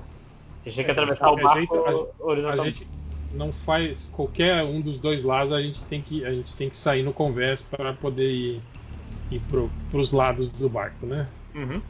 Ok, vamos lá, né? Sofia, e aí, Sofia? Dá a sua opinião aí, cara. Minha opinião? A Sofia segue o, e a gente segue vagarosamente com ela até o final do corredor. Uhum. Aí a gente Pressupondo que o corredor sai no. no- no- A gente vai pro, pro, pro fundo do barco. Ok. Você. Mesmo, que eu não lembro mais. Oi? O que é? A gente tava mais perto da onde? Da proa ou da popa? Da popa. Então, Ah, então beleza, vamos lá. É menos coisa pra gente andar. Tá ok. Você, vocês seguem assim. Vocês chegam num local onde tem, tem uma escadaria para o andar de baixo, que é o andar que vocês estão. é, vocês conseguem ver o lado de fora. Mas é, é uma cena um tanto quanto é, macabra. Vocês veem vários corpos jogados no chão, sem nenhum sangue, sem nenhum sinal de, de feridas, sem, é, corpos apenas com o- as bocas abertas e o- o- as faces é, retorcidas. E abaixo, do, do lado de fora do barco, vocês veem uma mutirão de pessoas com capuzes. Todos os capuzes que vocês já viram. do lado de fora do barco, na água? É, não, você dá- pra ver assim o, o lado externo do barco de onde vocês estão. Ué, e onde esses caras estavam? A galera morta. Tavam no, tem uma escadaria que desce, ele falou. Sim. Elas- eles estão no, no andar de baixo ali. né? No andar de baixo. No, no pé, no pé da escada. Desencapuzado. Tá tudo descendo a escada. É, cê- deixa, eu, deixa eu desenhar Não, aqui. esses encapuzados estão. Tão, você falou fora do barco? Eu não entendi. Eles estão na água? É, não, estão na parte externa do barco, na verdade. Flutu- flutuando? Aqui. Vocês estão. Aqui tem uma escada. Vocês estão aqui no segundo andar. Os, ah, os corpos estão aqui no primeiro andar. E aqui tem, aí tem a parede do barco e um espacinho do lado de fora do, do convés. Pô, mas a gente tá vendo pra cacete de onde a gente tá aí. É, pessoal. essa entrada é, é alta, é tipo um. decorada pra ser, pra ser bonitinho. Hum. E aqui estão os caras. Inclusive, bem-vindo. Vários desses capuzes estão com, com o símbolo triângulo invertido que atravessa. Cada frio passa pela sua coluna. Não, eu já tô, eu tô fazendo o sinal da cruz já desde que eu vi os corpos estendidos. Pô, deu, eu orei um Pai Nosso aqui, Pai Nosso está no céu. Santificado seja o nome. Pô, Tá doido. Sabe nem completar, mesmo. O que, que vocês fazem? É assim, no lugar que vocês estão, vocês estão num. Do- dos encapuçados, tem alguém que tipo, pareça ser um líder ou que esteja Não, comandando não. o culto? Todos, todos eles são vestidos da mesma maneira e, e espalhados da mesma maneira. E entoando cânticos, alguma coisa assim? Fazendo alguma coisa. Ou só estão parados? Estão agitados, eles estão vendo. é, alguns estão segurando alguns corpos, deitando eles no chão. É, eu acho prudente, caro, bem-vindo e nobre Sofia, irmos para o outro lado do barco, né? Ó, presta atenção. Vocês estão. Tá vendo esse último desenho da ferradura que eu botei? Sim. Aham. A escada desce pra cá e vocês estão aqui. E tem outra entrada aqui. Só contornando. A escada desce pra cá aonde? Não, tá saindo aqui dos lados. Ah. Tá vendo? Desce pra cá. Desce Não, pra a, gente direita. não, a gente não pode agora ir pro outro lado do corredor e se direcionar pra frente do barco? Pode. Mas também pode passar por aí. O que, que seja definido? Só, só, só dando opções, playground. Você quer que a gente desça ali no meio dos corpos e do, Não, da, eu não da quero. galera que sinistra, eu não quero porra? que vocês desçam. Eu só tô falando que existe o, o corredor que vocês vieram e esse novo corredor aí. que- Quantos, quantos caras são encapuçados? Cinco. Cinco? Ah, vamos descer então, porra. Tem quantas Cinco. balas O nessa revólver, o revólver tem seis balas. Pressuponho que a Sofia tire bem. Qualquer coisa eu tenho uma faca. Qualquer coisa eu corro. Você quer mesmo descer? Não é melhor ir pra proa? Sim, claro que é. Então, Nós vamos voltar no silêncio. eu? Vocês descem então, voltam ao corredor antigo, percebem agora que sons de tiros ecoando pelo navio, assim Sim. como outros, outros gritos mais de desespero. E do outro, do, do outro lado, do fim desse corredor, tem a porta para o restaurante, marcada como restaurante. Tá, pera aí. Voltando, a, gen- a gente escuta barulhos de tiro lá na frente do navio, é isso? Não, vocês escutam ao redor. Ele tá ecoando pelo, pelas paredes. Vindo de baixo, vindo de cima, tá vindo de todos os lados. Tem uma janelinha pra ver se o restaurante tem alguém dentro ou não? Não, do ponto que vocês estão, vocês não conseguem ver o restaurante. Só a porta. É difícil saber também se esse restaurante tem saída, mas provavelmente tem. Geralmente as- os restaurantes são ligados à cozinha e a cozinha é ligada à área externa do barco. Fazer um spot hidden aí pra ver se a gente acha uma passagem mais de chavada? Tá, pode aí. Encontrar de novo. Quê? Rolar Isso. D100 pra encontrar. Não, é, não encontrei nada, eu sou um. Não viu a porta, inclusive. É, acabou, acabou o encontrar. Não, eu- não. O que, eu, o que eu falei é alguma, um lugar mais de chavado, não a porta do restaurante, que isso aí a Que gente que- já que viu, que eu- né? como define Pera aí, Ro- Sofia, Sofia tem que Ah, é. também. Ela tem, deixa eu ver aqui, encontrar pra ela é. É. 25. Vou tirar um. 31, é, não deu. É, vamos entrar no restaurante devagar. Sofia na frente. A Sofia segurando a arma com as duas mãos, ela, ela livra uma delas pra abrir a maçaneta e empurra com, a- com o pé. E vocês veem as mesas ainda sendo montadas, posicionadas ainda que estavam sendo montadas, grandes janelas iluminando o local e uma figura solitária encapuzada no centro, vendo vocês.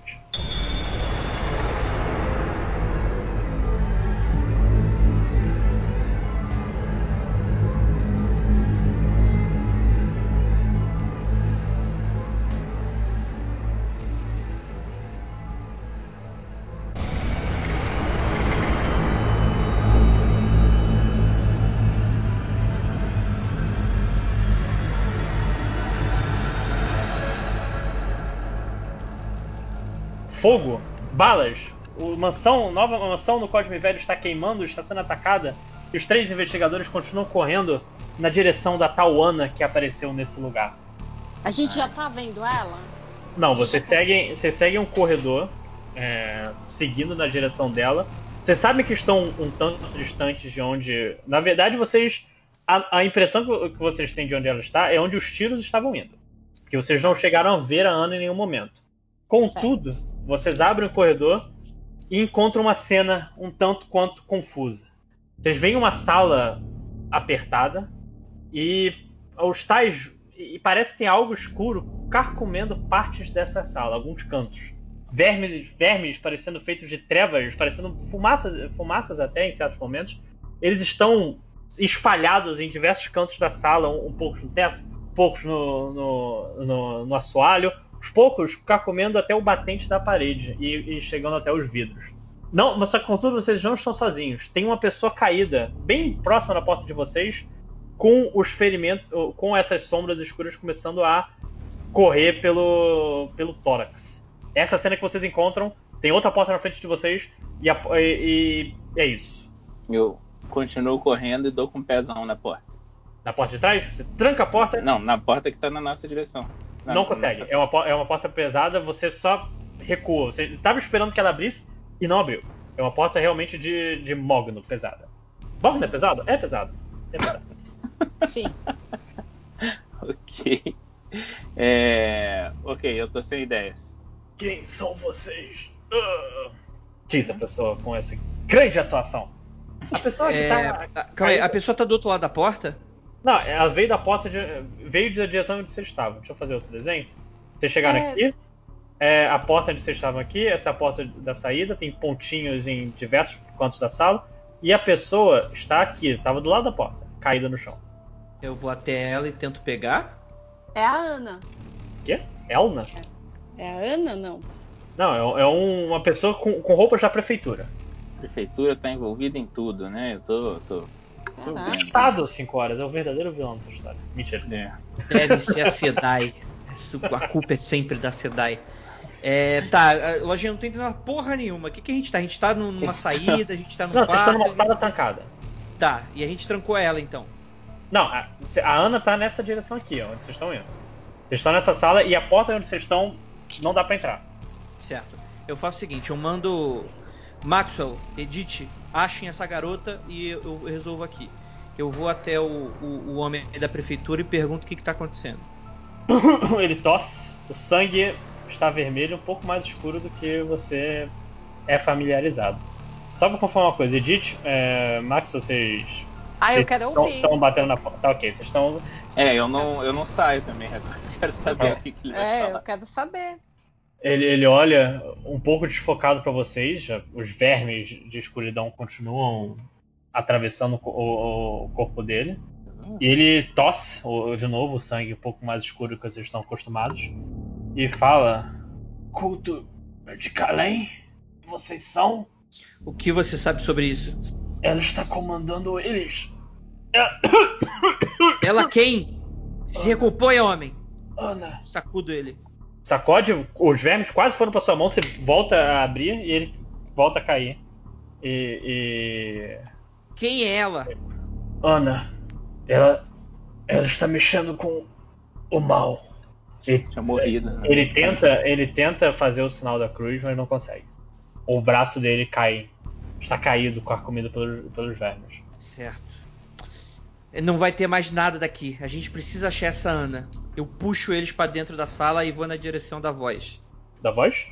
Da Ana? Que gri- a Ana não Ah, tinha tá, gritado? E, o, o cara, o cara só chega, calma! E ele tira um, um molho de chaves do, do paletó. Só que tá, os insetos já começam a, a passear pelo molho. Ele estende até vocês. Dá tempo de fazer mais uma pergunta? Dá. Pra saber se ele sabe quem é o mascarado? Eu não sei. Faço ideia, mas. O culto, ele. Peguem, por favor, ele continua com a chave, né? Com o molho de chave. Eu dou um chute na mão dele pra fazer com que a cha- a chave voe longe fora dos vermes. Tá, ok, eu vou tirar um ponto de karma aqui seu, porque isso foi bem escroto. Mas ok, foi uma solução inteligente. E os vermes eles caem na sua área e você pega a chave. Essa foi boa. Ele, dá- esse cara tá morrendo? Tá, os vermes estão começando a continuando a comer o corpo dele. Assim como outros cantos da, da sala. Certo. Maxwell, você sabe o que fazer. Eu aponto a arma na, na cabeça do homem. Falo, é isso? É isso? É isso mesmo que a gente tá fazendo? Eu olho pro Maxwell e falo: Maxwell, se você estivesse agonizando até a morte e alguém te desse a opção de acabar com isso de uma vez, o que você escolheria? Eu dou um tiro antes dele falar alguma coisa. Porque ele fala, não, não, não é isso.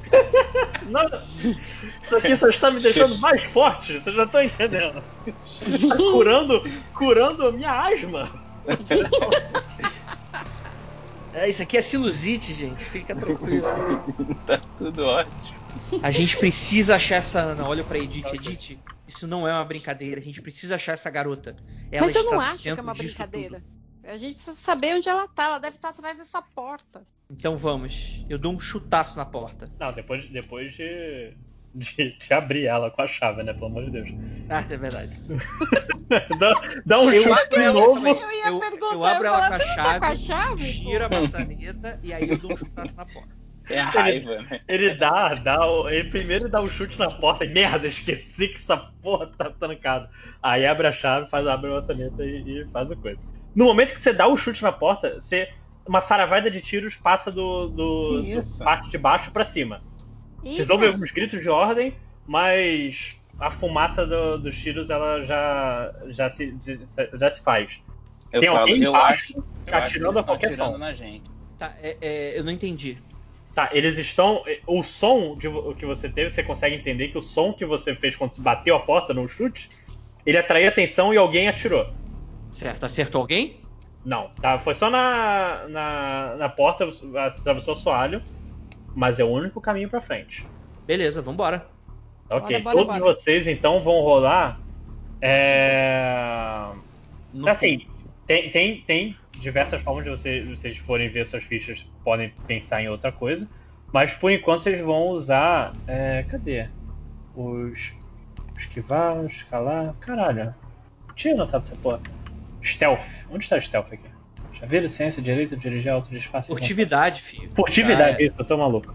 É, tá, vocês rolam furtividade, lembrando que o Edith tem 40, Jailson tem 40 também, todo mundo tem 40. 32. É o D100, né? Peraí, peraí que eu vou rolar. O meu é condizente com o tamanho do Max. Eita. Tá, Que deu erro, hein?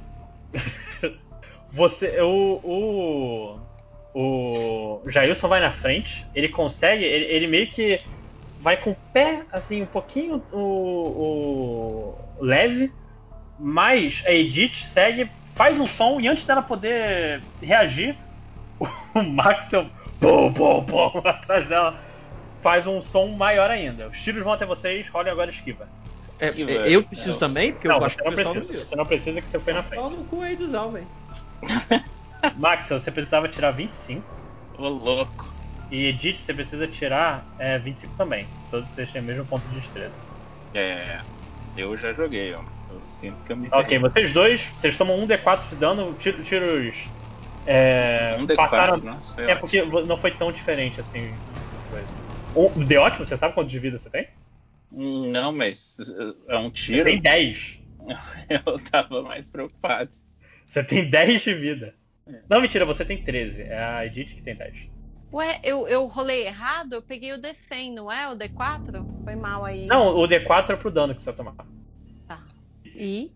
Quer que eu role pra você? Não, não, acho que eu tô. Ah, Foi. Ok. O, o tiro foi assim, bem, bem de raspão na Edith, ela, ela machucou a, a mão esquerda, mas o tiro tá um pouco assim, foi um pouco mais, mais forte no, no Maxwell, que a perna tá. Como é que um, um tiro é mais ou menos forte? Não, pegou, pegou, pegou com mais vontade no Maxwell. Ui, nossa. Ele, ele acertou sua perna e assim, a Edith consegue. é, A situação é essa: o, o, o Jailson chegou até o fim, a Edith se machucou, você tá mais atrasado, e a Edith pode ou levar você com a furtividade dela, ou ela vai na frente e deixa. Ela consegue já estar próximo o suficiente pra passar sem rodar outro dado, ou, e deixa você pra trás pra você rolar o dado de furtividade. Eu falo pra ela, vai, vai, vai que eu me viro. Não, vamos lá, Maxwell, vamos. Tá. E, e o que que eu faço? Eu rolo o dado então? Não, só a Edith rola o dado por vocês dois. Agora você tem que tirar de novo menos que 40, Edith. Ai, mas é o D100? Você tem que me falar. É o D100, porque é o eu- D100, é o D100. Tá. Uh! 72. Cagada, hein? Tomou outro tiro, Edith. Então, Caraca. Você percebe mano. que vai dar merda, sai correndo, então todos vo- vocês dois vão, vão rolar esquiva. Vocês dão um salto eu final. não sou bom nisso. Talvez pra seja- menos de 25. O que, que eu tenho que rolar? Descende de novo. Caralho! Ai, ai. Sério? Nossa. Porra, Caralho! A gente mudou de jogo, virou Matrix agora. A gente Edith estava abaixa, carregando. a gente passa. Edith estava carregando o, o, o, o Max, o ferido, o Jailson já estava abrindo a porta, e quando ela vê, ou oh, oh, oh, fiz um barulho alto demais, ela empurra ambos para a porta e consegue esquivar das balas assim, pá, pá, pá, pá, pá, passa pelas pernas de vocês, passa por entre. Tão próximo assim que, que chega a rasgar algumas das roupas, mas vocês estão sãos e salvos é, do outro lado da porta. Show. E quem tá com a gente? Então, é uma escada, é é uma sala com uma escada e bem no fundo da escada vocês veem cabelos, cabelos morenos, uma, pe- uma pessoa de vestido e um capuz. O ca- O cabelo tá saindo da frente do capuz, eu não sou idiota. Deixar isso bem claro. Aham. ok. Tá, essa, essa cena que vocês encontram. Tem uma pessoa embaixo de vocês. Ah, tem uma. Ela, essa pessoa tá embaixo da gente. É, cê- é assim, tem uma escada em espiral e você consegue ver ela lá no fundo. Ah, tá, agora eu entendi. Eu achei que ela Ah. tava realmente Eu embaixo. também, eu pensei, a gente tá pisando. Puta, caímos, caímos em. E ela dela. parece estar acordada, desacordada. Não, ela, ela tá gritando e. e- A, a mão dela, assim, tá escuro, mas vocês vocês estão vendo uma coisa estranha. Na mão dela? É a mão dela. Ela tá, ela tá trajada com aquele mesmo capuz que vocês viram na casa da, da mulher morta. Tá, se é uma escada descendo, então é um porão. Não, vocês estão no segundo andar. Esse, esse é o primeiro. Tá, ok. Eu vou até ela então. Ok, você desce correndo, mas você- ela te vê e, e sai correndo também. A O gente cara- tá aqui pra te ajudar, eu grito ela. Tá ok, você Oh! tenta gritar, mas. Tá, tá, tá, tá. Fogo já chegou nesse lugar que vocês estão. Comendo o bosta. Co- tem que correr atrás dela. Vambora. Vamos. Teste. Meu, é. Tá, Só te- pode ser a Ana. Só pode ser a Ana essa daí.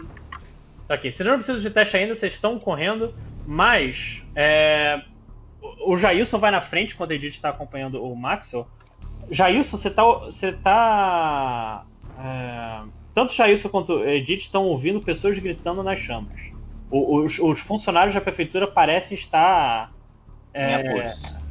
mo- morrendo. Não em apuros, morrendo. Nossa. Eles É. estão, Agonizando. estão agonizando, gritos e- quase etéreos, e Maxwell, você ouve no meio desses gritos vozes. Maxwell, Maxwell, socorro. Maxwell, Ah, eu, eu. Eu olho pro, pro, pro pessoal. Eles também estão ouvindo o que eu tô ouvindo? Vocês estão ouvindo isso? Enquanto vocês Não. estão correndo, você, você grita, vocês estão, estão ouvindo. É, eu, eu- gente, eu tenho alguém que eu conheço ali, eu vou ter que. Eu já encontro vocês. Maxwell, tome tenência, homem. Você não sabe o que lugar é esse. Não tem ninguém que você conhece aqui. Você deve estar sendo influenciado por esta.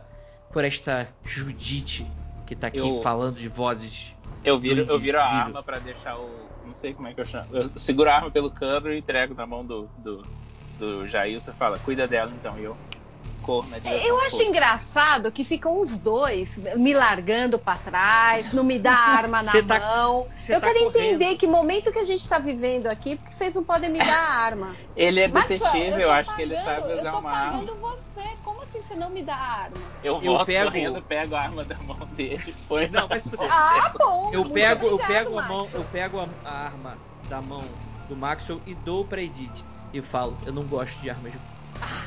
Mas eu, Mas eu dava um tirinho perto do pé, ó. Só dava um tirinho perto do pé só pra ver o Jailson pulando. Ai, ai. Tá ok. Vai, vai isso então? Vocês vão se dividir?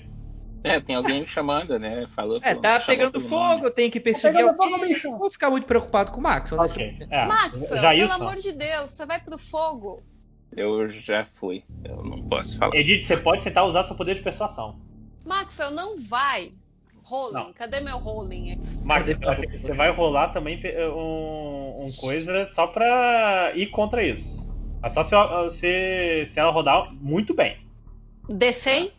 D100, e você tem que, deixa eu ver aqui o seu. Você vai usar, na verdade, não intimidação, você vai usar. É, intimidação é a única coisa que, que é boa. Intimidação ou charme? Qual dos dois você quer usar? Intimidação, porque o Maxwell Intimidação, tá, você tem tá que tirar demais. menos não de tá 7. dando. Eita, então acho que eu vou de charme. Tem que tirar menos de 12. É, você não conseguiu. Você gritou e ele pegou, foda-se. Foda-se, ninguém me ouve. Eu pago ele, ele não me ouve. Nem precisa rodar o dado aí, Max. Vai, vai com. Não, é um padrãozinho.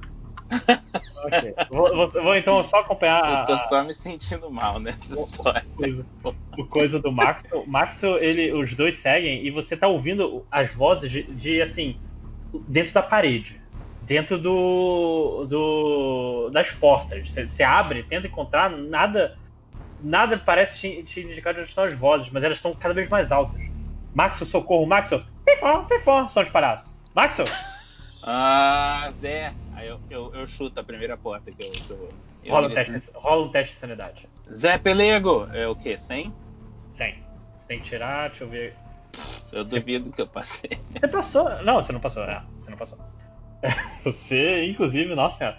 Você agora rola um teste de inteligência pra saber se você vai ficar com sanidade com isso. Tem que. Deixa eu ver sua ficha de novo. É, sua inteligência era 50, você não passou. Você vai rolar. Caralho. Caraca, quantas rolagens? Não, é porque agora. Porque você ficou com insanidade assim, temporária, que nem a gente tava falando antes. Rola um D10 de, seu dano de insanidade. Puta que pariu! Eu acho que isso não é bom, né? Isso é, isso é terrível, porque agora sua insanidade é uma insanidade permanente. Ah, eu falei pra não ir. Porque você tomou coisa demais. Você. Max está ali no, no. no fogo, numa sala fechada, e vê. Tem sombras de circo na, nas chamas. Você vê eh, dançarinos eh, brincando com bolas e animais. Você vê. É eh, brincando, eles não estão pegando fogo? não, nas sombras, tipo, como sombras brincando nas paredes por causa do fogo, sabe? Você vê palhaços animando a plateia, você vê é, pessoas em acrobacias voando pelo ar. E a fumaça, ela tem uma forma, Maxwell. A fumaça. Eu, eu coloco um dos joelhos no chão e, e abaixo a cabeça, assim, pra ver se, eu- se é quem eu tô pensando. É quem você está pensando. Ah. Eu Ele- falo, É só a forma dele, Maxwell. Ele, Maxwell, eu tô aqui. o que, que é pra eu fazer, Pelego? Eu tô muito confuso desde que começou isso tudo há duas semanas atrás. O que que eu faço? Fala pra mim o que que eu faço. Mate ela, Maxwell. Mate ela. O quê? A mulher que matou a gente. Ana. Eu levanto e saio correndo na outra direção, nem dou tchau pro Zé Pelego. Tá, deixa eu só. Eu tô fazendo aqui uma coisa de quanto você, você tem agora, é só sua loucura, agora você ouve o Zé Pelego, tá? Tá.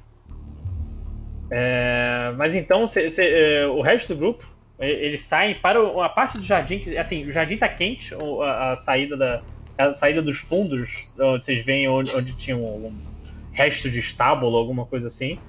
É, tanto o Jailson quanto a Edith, eles, adentro, eles saem da, da mansão, a mansão pegando fogo atrás deles, e lá no fundo, é um- é, abrindo a porta da mansão, uma mulher de uns 40 anos, rosto contudo limpo, nem foligem encontrou no rosto dela. A lua se abriu para que vocês vissem tudo isso.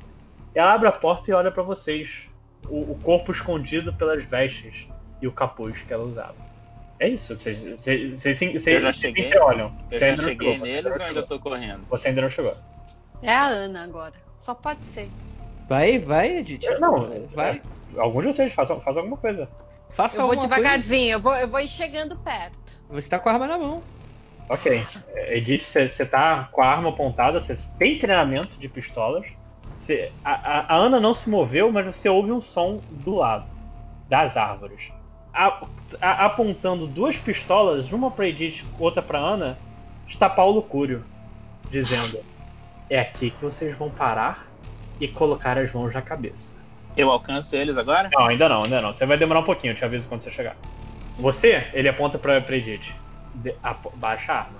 Quantas pessoas tem? É só o Paulo Cúrio. Mas ele, Ele tá tem, com uma arma? ele tem duas armas, uma pra Ana, outra pra Edith. Porra, mas isso aqui o cara tá em desvantagem, né? É, mas assim, é ainda uma pistola. Tudo bem. A Ana vai falar alguma coisa pra ele? Eu quero que ela faça algo antes de eu jogar minha arma no chão.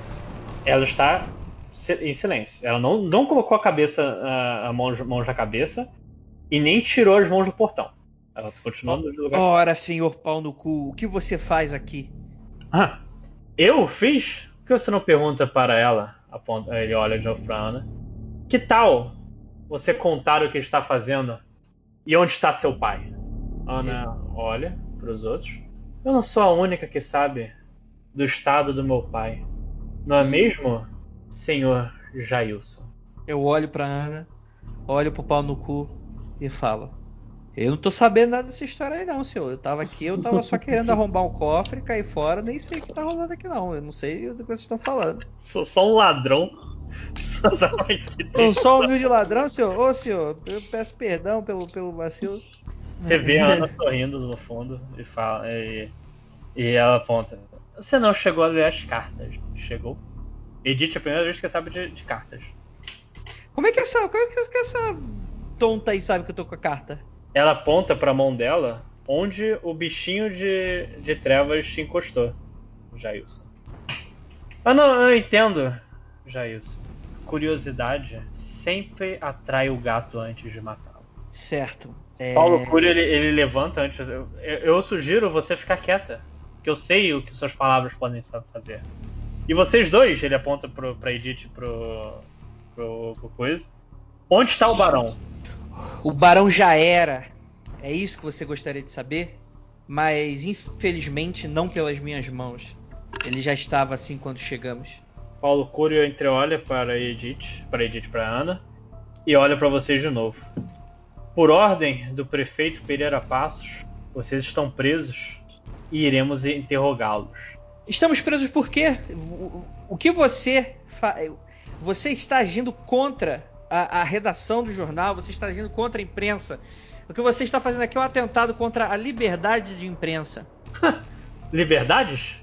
Imprensa? Você está lidando com forças muito maiores do que você consegue entender. Senhor sem nome. Não lembro do seu nome. E Nem é por isso que essas cartas vão direto para o jornal local. Você vê ele, ele mexendo a pistola. Vou dizer o que vai acontecer. Você não vai chegar ao jornal. E mesmo que chegue, ninguém vai publicá-lo. Você sabe o que Pereira Passos está fazendo? Sabe o esforço que nosso prefeito está fazendo para tornar essa cidade diferente? Uma Paris dos trópicos. Então, infelizmente, não apenas forças terrenas irão ajudá-lo. Ele olha de novo para Ana. Os dois ficarão aqui, irão apresentar seus serviços ao Sr. Pereira Passos e talvez deixemos viver. Eu já fui muito ameaçado na minha vida. Você não tem ideia com quem você está lidando. Você quer essas cartas? Então passa por cima de mim, seu otário. Quem responde não é Paulo Curo. É Ana, sorrindo ainda na porta. Você não chegou a encontrar coisas estranhas na casa antiga de minha família, chegou? Há um nome que vocês já deveriam encontrar. Nyarlathotep. E o, a, não foi o suficiente para vocês tirarem da sanidade, mas tremeram. Paulo Cúria volta a apontar a, a, a arma para Ana. Fique quieta, mulher. Ah, creio eu que o direito autoral quanto a esse nome está em outro podcast, mas eu posso estar enganado também. se, se foi, o nome agora é Zezinho. É, eu fico, eu olho pro relógio, tô aqui fazendo com que o cara fale. Quando é que o cara vai chegar aí? Tá. Pra, não, é... Tem umas pernas longas e não chega nunca. Só, só, só, só, então terminar, ela fala, a Ana termina a frase. Meu pai tinha uma mente pequena assim como a de vocês. E veja isso onde o levou. Nesse momento, chega Jailson a ponto. Uh, no uh, corpo. Uh, Maxwell. Maxwell. Então, o corpo dele tão grande, tão chamativo no meio do fogo que o, o Paulo Cury aponta as duas pistolas para vocês. Ninguém se mexe. As duas pistolas para quem? Para vocês, os três. Ah, eu continuo seguindo tal qual um trem procurando a Ana. Eu consigo ver a Ana de onde eu tô? Você consegue ver a Ana? Eu não paro de correr. Você não para de correr? Rola esquiva. correndo. Esquiva, eu não vou me esquivar. Não, não, não é você. O cara tirou contra o Maxwell? É, porque ele tá correndo. Eu vou pra cima do cara. Tá, mas vamos primeiro as ações. Primeiro vem o tiro. 16. Cara, de novo, você tá um Matrix filho da puta. Você conseguiu esquivar com 25. É 25, você tirou dois dados. Você passa correndo, tira, você perde na escuridão. E antes que o, o Paulo Cury consiga atirar novamente, chega o, a figura de Jailson derrubando ele. Jailson, você tem que rodar é, um teste de, de força. É, você tem É, é, é bem simples. Você tem, você tem aqui 60 de força, você tem que. Vamos ver os números, comparar os números. E eu? Não, você ainda tá correndo, deixa eu só ver Ah, essa tá. força rapidinho. Não, a Edith, ela tá, ela tá com, a- com uma arma de cosplay, né? Que ela, que ela tá. É, ela não decidiu fazer ela pediu arma. tanto essa arma pra ficar porque é bonito, né? Eu não vou ficar tirando de qualquer Ah, jeito. Você tem que tirar menos uma. de 60 e você consegue segurá-la. Arma de cosplay. já é isso? Ai, foi mal. Vamos lá. Tem que tirar quanto? Menos de 60. 29. Ok? Você consegue prender o, co- o- ele antes, enquanto o Maxwell sai correndo em direção a Ana, que só fecha a porta, fecha a porta do portão e fica entre o portão e o e o Maxwell. Que olha só, a, tranca, a, a, a, porta está fechada agora. Eu continuo correndo. Não, na você bateu na porta. É uma tem grade nem de ferro, um uma grade de ferro. Rola um teste de força pra ver se você vai derrubar ferro. Você não Acho que não. Acho que não. Tá, você- bate, você, eh, você, você tá tentando alcançar a Ana entre as barras de ferro, mas ela só deu alguns passos pra trás e assim, tá bem próximo você de agarrar ela, mas você não consegue. A, a Edith tá perto de mim? Edith tá, tá, tá no meio da, da, da cena lá. Eu falo, Edith, você é boa de mira? Sim. O Então, que, que eu tenho que fazer? Atira. na testa dela, Edith. Tá, Edith, você tem uma distância assim, razoável. E pela escuridão, você vai ser mais difícil. Você tem de tiro de armas de fogo 50. Você tem que tirar menos de 25 pra acertar o tiro nela. D100. Tô indo. Peraí. Menos de 25. Ah! Tiro atravessa a Errei. escuridão. Você sentia que poderia ter acertado em um dia comum, mas ele passa ah, do lado da, da Ana. Que sorri, que não, não faz nada, apenas sorri na frente do, do Maxwell, se aproxima um pouco dele e, e fala: Descobriu alguma coisa no fogo, garoto do circo? Eu faço. pra tentar cuspir nela. Ela, ela, ela tira um pouco do, do Cada um catarro. tem arma de fogo que merece. Ela não tem um pouco, não é? E só fala. Foi. Eu não deveria nem me preocupar. Você, naquela noite, deu uma excelente exibição. Uma pena o que no- nossas aventuras nos levaram, não é mesmo? Eu tô bem confuso com tudo que ela tá falando. Eu já vou começar a juntar saliva de novo pra outro.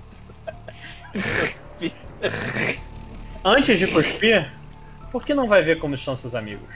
E Eu- tanto o, o, o, o Jailson quanto o Edith veem formas escuras ao redor dos pés deles. Os pés. É, embaixo deles. É aquelas vermelhas escuras. Vocês vão desviar. A Jailson, você tá ainda atrelado ao, ao Paulo Cury. Você, você, você se afasta dele? Me afasto dele e jogo o cara na direção do negócio. Tá ok. O, ambos de vocês rolem é, esquiva. Caralho, bicho. Quanto? Ah, não, precisa rolar esquiva não. O, o 89. Jailson, não. O Jailson jogou o cara. pro negócio. Jailson jogou o cara. é, Edith, só rola aí um, um coisa. Opa. A Edith conseguiu fugir. Jailson, em vez de fugir, ele jogou o Paulo Curo pra morte. É, ele começa a ser carcomido pela coisa, gritos correm pela coisa, e quando o Max olha de novo pra trás, Ana sumiu. Típico. A gente não Enquanto vai isso- conseguir pegar ela. Paulo Curo está gritando: Não, salve vocês! Não, não, não! E sai gritando. A parte de baixo do corpo dele já está coberta pela- pelos insetos. Eu olho de novo pra eles, olho. A gente tem que cuidar desse cara? Eu não lembro. Ele é amigo? é, agora não faz muita diferença. Ele é informação. Vocês vão deixar ele morrer? Ele tava atirando em mim, né? Eu faço assim com o braço. É um buraco isso onde ele tá indo? O que, que, que tá acontecendo? criaturas do da vocês conseguem ver agora por causa do fogo criaturas aqueles vermezinhos que você, que você tinha falado antes eles estão cercando ele e começando a comê-lo Eu tô vendo É, isso então agora? não é um inseto, tá vendo? né? é Nossa. são, são vermezinhos escuros vocês cara vocês não vão conseguir descrever o que é isso direito pra vocês Não, é que eu não, não sabia que eu tinha visto isso. Porque é indescritível. é bem indescritível. A gente pode tentar salvar ele ou é, você pode tentar conversar é uma boa ação nunca fica, né? Conversar Parece que com o ele. jogo virou, não é, queridinho? Fale o que estamos querendo saber. Dou um tapa na cara dele enquanto ele tá sendo consumido. Vocês não sabem o, o que ela quer. Golgoroth. Fale! Golgoroth. Ela vai invocar Golgoroth. Seus idiotas deixaram escapar. Deixaram escapá-la? Você tava armado e não atirou nela? Que... Dou um outro tapa na cara dele. Ele tenta, ele tenta alcançar o Jailson. O Jailson tá um pouco longe, mas ele tenta, ele olha pra você. Pra mim? Você quem? Jailson, no Ah. caso. E aí? Vocês precisam impedi-la. Precisam contê-la. Você Ela precisa não de alguma pode ajuda? sair- ela não pode sair daqui e concluir seus planos. Caralho, tô me sentindo no terceiro Batman do Nolan. Eu não esperava, assim, eu tô lidando com a situação porque ela correu um pouco diferente do que eu tava planejando. Porque um, um mamute começou a correr no, no cenário. O cara, o cara, o único momento que ele, ele se torna corajoso é pra fazer merda, né? É. Contenham ela. E ele morre. E a gente fica assistindo ele ser consumido. Ele... Pode dar um tiro. Horrorizados, horrorizados. Eu vou lá e dou um tiro na cabeça dele. Eu, eu tô de boa agora. Nada mais me Já- assusta. Já tá bem. Caralho. Ok. Vocês saem um pouco pra, da mansão, o suficiente para vocês não perem- serem pegos no fogo. E estão os três sozinhos na, na, na rua, cansados, um pouco feridos. E Jailson sente o peso das duas cartas em seu paletó. Pesado. Caralho, bicho. Assim, É, a única pessoa que sabe dessas cartas além de você é a Edith. certo. É, alguém tá, quem tá em hotel, algu- al- alguém de vocês tem algum lugar onde a gente possa se reunir? É, eu abri um escritório aqui perto faz uma semana. Certo. Aqui perto é o quê? É perto. Você pega, você pega ônibus? O mestre define quão, quão perto é. Tá, é perto. Suficiente pra pegar um ônibus, então. Ela, ela foi. Ela se foi, gente. Não, ela pera aí se que, foi. pera aí Ela que a se gente consegue foi. pegar Ela ela. se foi. Ela partiu. É- Essa daí é a filha do Johnny All, é isso que a gente tá, tá fazendo? Não, aqui? não, é a filha do Barão. filha do Barão. Não, eu tô perguntando pros outros Filha do personagens. Ah, tá. Eu nunca sei quando você tá pensando personagem perguntando pra gente. Ah, você caiu nessa conversa. Sabe, garota já morreu. Essa aí é a Tauana da Taquara. Essa é a Ana da Taquara? Ana da É Taquara. Nunca ouvi É a falar. Ana. Muito Tá, Vieira, você, investigador. Não conhece a Ana da Taquara. Tá indo bem, Max. Ainda bem que você é forte, viu? Eu, pra ser totalmente sincero, eu tô me sentindo um pouco mal, porque eu acho que quem me pagou pra abrir esse, esse escritório pra onde a gente tá indo foi o cara que morreu ali atrás agora. Bem, Não ao menos ele serviu pra alguma É, coisa, é. né? Ele sabia com que ele estava mexendo. Aliás, ele sabia mais do que a gente. Eu, eu não sei de nada até agora. Eu tô só no instinto. Salsicha. Vamos que vamos, Max. É, Bem, o que, que a gente tem que É, fazer? a gente agora? já chegou no escritório? Ah, vocês estão andando, assim, não passam ônibus nem bondes nessa situação, mas vocês estão andando, caminhando pelo, pelo luar. Vocês, ou- vocês ouvem, assim, gritos distantes, um som de, de cavalos, mas nada que os faça olhar para trás. Ainda está escuro. Até vocês finalmente chegarem no, no, na- no casebre que Jailson tinha encontrado. Jailson, caralho, toda hora. Max eu tinha encontrado. Enquanto seu, sua sala de detetive, não seu escritório não era montado. É, só tem, eu aponto pra plaquinha na parede, assim. Maxwell Bandeira, sou eu. Eu tiro a chave e abro, então assim. Muito bom, o tropeço sabe ler. Vambora, a gente precisa se reunir e contar essas informações. Tô, tô aqui. Vocês adentram, então. Ai, tem um café, uma água? Ô, tem. Café sempre. Tem um biscoitinho? E biscoitinho não. Ah, Eu olho pra câmera e falo, eu odeio meu trabalho. quebrou a quarta parede. Caralho, agora a gente tá no The Office completo. Não, parece quebra da Michael Scott. Começou a musiquinha tocando.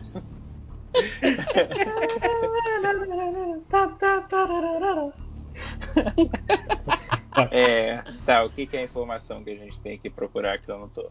Eu, eu, eu, não, eu não tava junto de vocês agora há pouco. Tem uma Certo. coisa que eu preciso saber? Eu acho que eu preciso contar essa história desde o começo. Show. Eu vou servindo o cafezinho pra eles. Existe algo de muito podre no Rio de Janeiro, no qual a burguesia da Zona Oeste estava praticamente toda envolvida e, quiçá, o prefeito da cidade e até talvez o governador e só Deus sabe onde toda essa conspiração vai parar. Dentro da sede da baronesa, no qual queimamos e que infelizmente nosso parceiro Johnny Al não sobreviveu, ele que estava atrás de sua filha, ao que entender talvez usada como sacrifício ou talvez perdida como uma cultista, mas o fato é que dentro da sede da baronesa diversos rituais estavam sendo feitos, sendo elas ministradas, lideradas que seja pela família taquaresca que comanda a zona oeste do Rio de Janeiro. Assim é, como em algumas décadas será a área da milícia, mas isso é papo para outra história. o cara tem informação privilegiada. Mal sabem vocês que no futuro vai piorar. Vai piorar. E teremos Crivella. Não, é, e aí eu falo.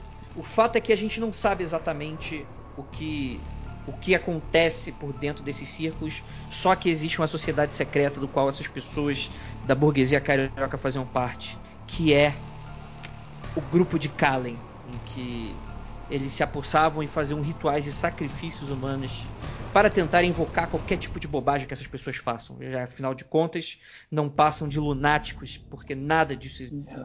Eu, eu tenho um amigo que trabalha nas barcas e de Niterói. Famoso King Size, King já ouvi falar de suas histórias. Nunca tive a oportunidade. Ai, meu Deus do céu. Ai, caralho. Eu não, nunca mais vou fazer nenhuma aventura no, no Rio de Janeiro. Eu não acredito que a nossa história é igual a do King Size. Só que infelizmente aqui quem lidera não é a Juboquete, como diz o King Size.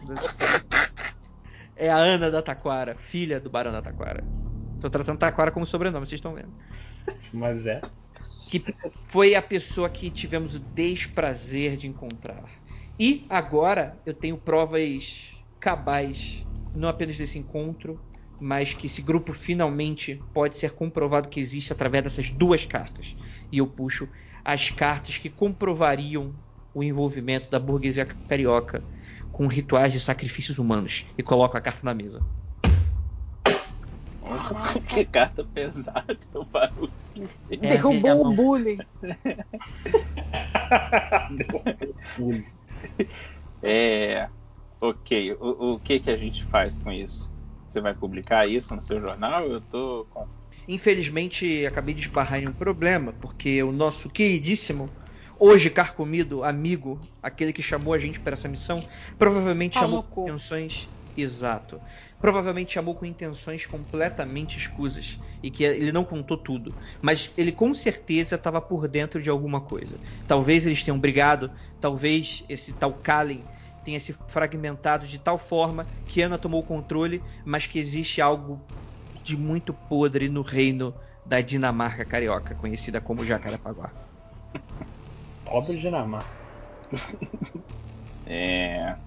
Tá, eu, eu preciso de informações um pouco mais diretas. O que, que é pra gente fazer agora?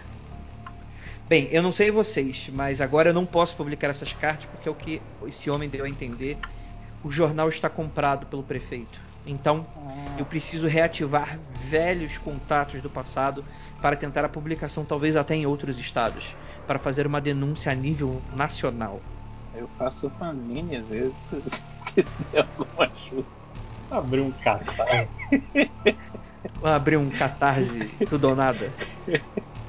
Tudo ou nada não, muito mais fácil você fazer.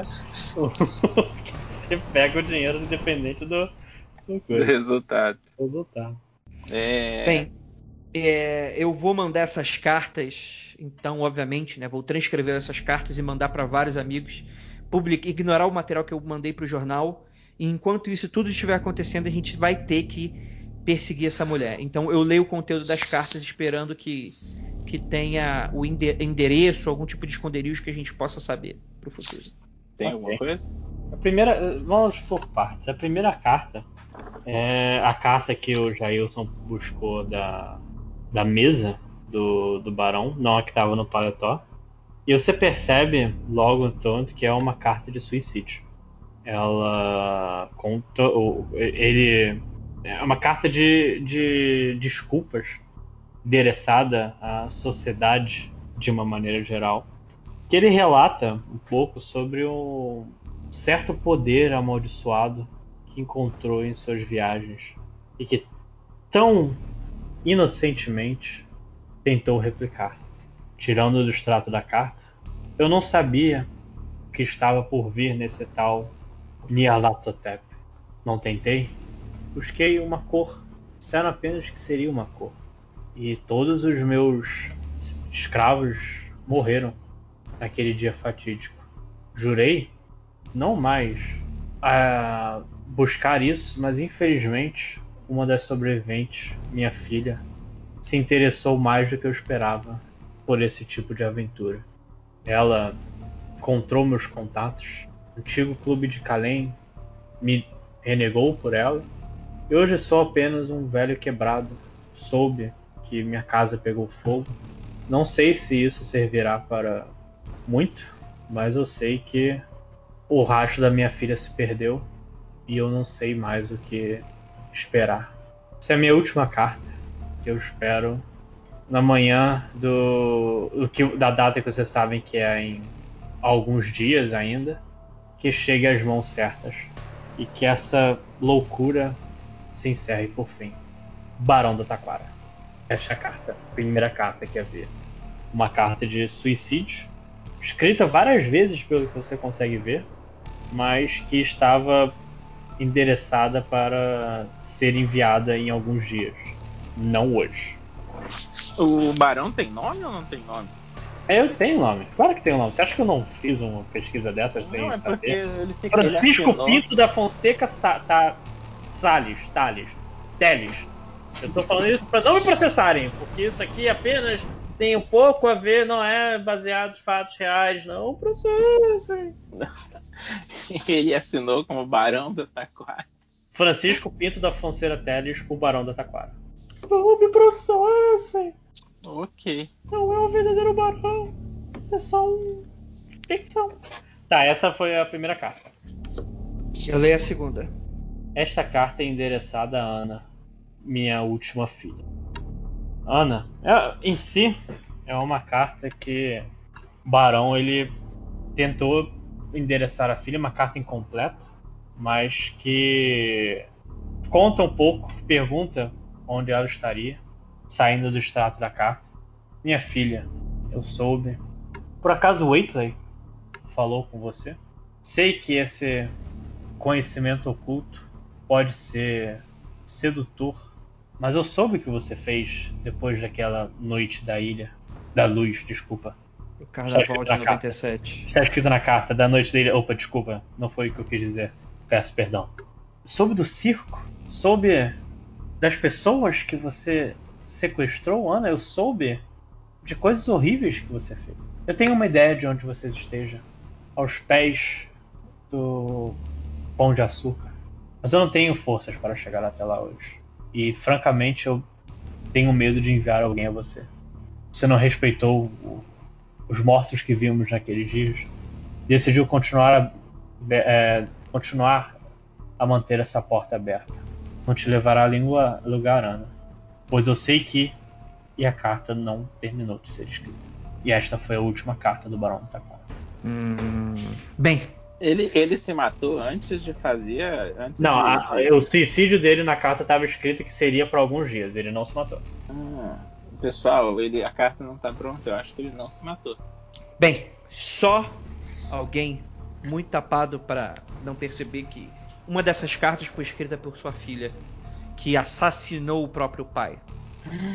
Forjou uma carta de suicídio. Ah, isso faz mais sentido mesmo.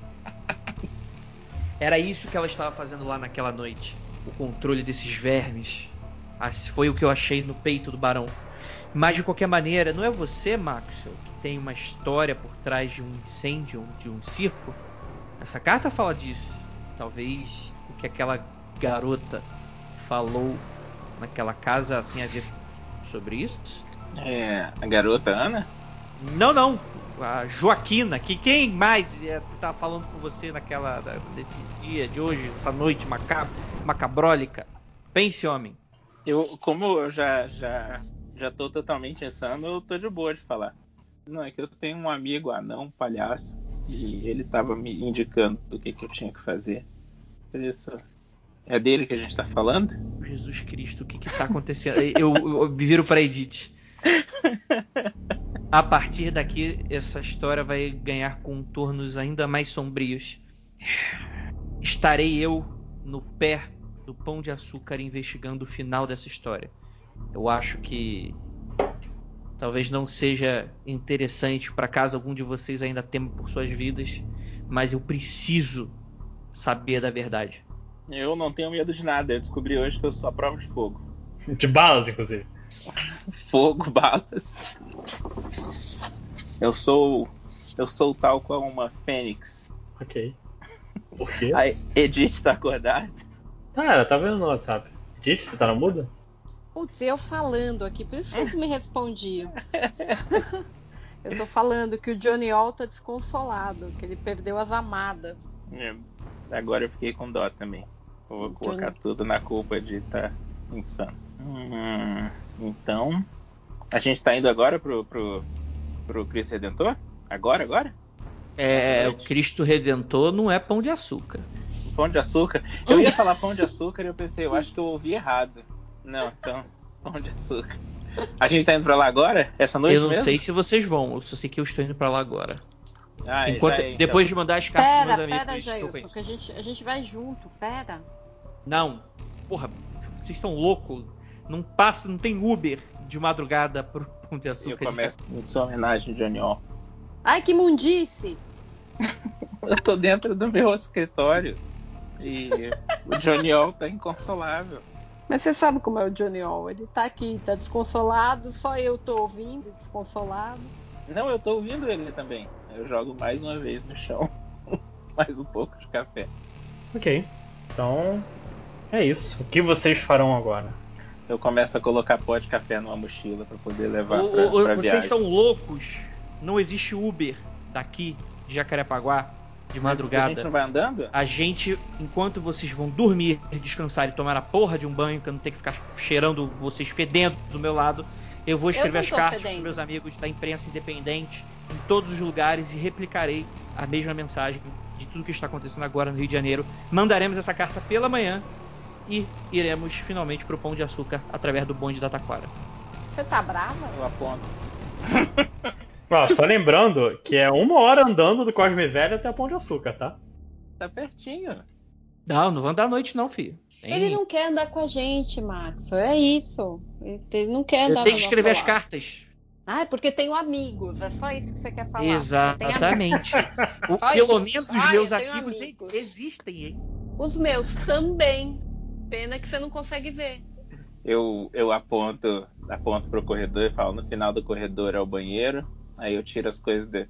Eu tenho um, um, um sofazinho mequetrefe, eu tiro as coisas em cima. Judite, se você quiser dormir aqui. E eu empurro a papelada da mesa e deito em cima da mesinha pequenininha que não cabe eu. E começo a roncar já. Deus do céu, que rápido. Que alma pura. Porra, o cara, cara ouviu Palhaços de Fumaça das Trevas e dormiu rápido. Isso aí é uma É skill. paz, é um homem, né? Paz no coração. Ok. Então a noite cai. Vocês. Arruinando. Ruinando. Vocês decidem então ir lá no dia seguinte. O Pão de Açúcar, onde o fim os encontrará. De uma maneira ou outra. Então, enquanto vo- vocês se preparam para dormir, um sopro corre pelo ar. Golgoroth está vindo.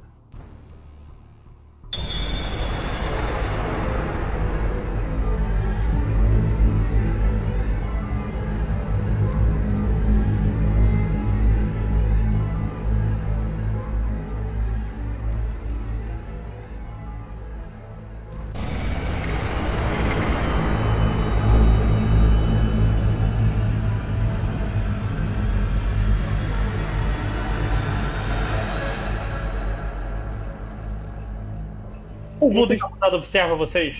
Vocês observando o vulto encapuzado, todos se viram? E chega a opção: lutar ou fugir. Não tem como conversar com o cara? Perguntar quem é ele, o que ele quer, qual que é. Tá. Porra, 20 Não. anos de curso, porra. Não, é que eu, eu falei lutar, desculpa, era agir ou fugir. Vamos tentar estabelecer um colóquio verbal com o sujeito. Ele aponta uma adaga pra vocês. O que estão fazendo aqui? É, eu ia lhe fazer a mesma pergunta, senhor. Aliás, bonita roupa, hein? É, pode me dizer é, onde fica o banheiro? atira nele, Sofia, atira nele. Não era pra ter uma conversa? tendo? Pô, o cara tá apontando uma adaga pra gente. O que, que tem em cima das mesas? Tem tipo alguma garrafa, alguma faca, alguma coisa Já assim? tem algumas mesas que estavam sendo montadas. Tipo, 50% tava já com garfo, talher e, e copo. Não tem uma garrafa, não, né? Pega Não. a faca, faca, faca, faca, faca, faca, É, então tem que faca. pegar a faca, mas deve ser faquinha de serrinha, de porra, passar manteiga. Não, cara, é, isso aí é 1900, cara, não existia faca de serra. Faca, faca era faca mesmo nessa época. É que nem você ir no, no, no avião em 1970 e achar que não tem talher de metal. Então, na, na encolha eu vou pegar uma faquinha ali pra mim, sem o. Enquanto ele- o, o Lautaro tá conversando com. Pega mais, é de prata. Pega mais, mais. Você tá conversando com o maluco, cara. Você nem tá me vendo pegando. Sossega aí. Eu vejo, cara, eu sou o Lautaro, eu sou um cara que observa as coisas. É. Calma aí. O senhor poderia me dizer o que, que tá acontecendo nesse barco? Vocês não deveriam estar vivos. Isso vai. O, o mascarado não vai me deixar vivo se vocês não, não morrerem. É, ok, o mascarado. Uhum. Quem, quem é Então devo pressupor que você deixar a gente atravessar isso aí por aquela porta não seja uma das opções viáveis. Não, não será. Aí a, a- a- a Amanda ela aponta a arma. E se eu pedir, por favor? O, o- ela vai rodar um check aqui de intimidação. Ela tem 70. Ah, fu- funcionou, o cara, ele só. O cara Levanta- peidou pra trás. O cara levanta os braços. E eu digo pra ele: adaga, adaga, solta a adaga. E, o os Lautaro. dedos dele dançam um pouco sobre a adaga, mas ele deixa cair no- é, perto do pé dele. Eu digo pro Lautaro, dá um soco nele aí, deixa ele desacordado, porque senão ele vai dedurar a gente. É, é, você pode fazer isso também, você sabe, né, Léo? Não, Mas eu, a, a princípio, primeiro eu pego a adaga. Ok, ele, ele chuta a adaga pra você sob as ordens de, de Amanda e ela cai no, no pé do Lautaro. É uma adaga assim, bonita, um tanto decorada com coisa. Fala. Não, é melhor do que a minha faca de pica-fumo, né, porra? Ela tem um D8. É. Tá. A minha faca de pica-fumo é o quê? De 4? D6. 6, tá. Ok, eu a fico com a. faca, assim, Sua faca é um, D, é um D4. É, ok, eu passo a minha faca pro. pro bem-vindo. agora tem duas facas. Dei uma pro chefe. A faca na boca, né? Cachorro com a faca na boca. Eu mudei o nome dele agora pra Zoro. Ok, quando a gente vai passando, eu, eu agarro o cara, dou um mata-leão pra deixar ele inconsciente. Tá ok. Deu um soco e o Não, não, não, não, Não, foi um soco, Mata não. foi uma Eu, eu, eu não brigo, gente, eu sou uma pessoa da paz. E ele cai no chão tombado. A, a, a Amanda ela mantém a arma nele por um tempo, até ter certeza que ele tá inconsciente. E Aí eu, fala, pergu eu pergunto pra Amanda, você quer que eu finalize ele? Aí eu, quando eu falo isso, eu, eu passo a minha mão no pescoço. ela, ela brinca um pouco com, a- com o revólver. Acho que vai ser mais rápido. E, e mais silencioso. Nossa. Ah, ela quer, então quer mesmo. Ok, então eu mato o cara, corto a garganta dele. Caraca, eu fiz uma oração, hein? Sangue, ele, ele, ele cai no assoalho, começa a pingar entre as flechas da madeira. E rola um, um escutar todos vocês. Eita. Escutar é de quanto? Um maluco, é, É, o, o Lautaro tem Não, é, 40. de, é de 100? É D100, D100. Ah, ela tem 40 e deixa eu ver aqui o do Léo que eu perdi. Pô, que isso? É 40 também. Tá, joga joga 40 aqui. O mesmo, mesmo número. Ah, quais são as chances? Uma em 100. Tá, tá de sacanagem isso aí. Tá viciado. Tô viciado, sei lá. Caralho, meu, o meu Chrome travou. É... Quer que eu rode aqui pra ela? Roda aí, por favor. Eu tenho que tirar menos que 40 também. Nossa, não adiantou. 68. Tá. Ninguém ouve o que aconteceu. Todos, todos vocês preocupados vendo sangue pingar mais abaixo. Acho melhor a gente daqui. Não, ó- óbvio, né? a gente matou o cara justamente pra isso, pra gente seguir em direção à porta que dá provavelmente em direção à cozinha, que vai dar daí para o lado externo do barco, onde estão os os salva-vidas. Sim. a- é, tem duas saídas é, do, do restaurante. Uma em frente, maior, que é, dá pra ver que é a entrada do. Do. Na verdade, três saídas. Uma em frente, que é a maior, que é a entrada normal. Outra parecida com a que vocês, vocês saíram. E uma, e uma última que é a central pra trás de vocês, que é a direção da cozinha, aparentemente. Pra trás não é da onde a gente veio? É, atrás, tem, é, na direção de vocês tem três portas. Imagina que o lugar é assim.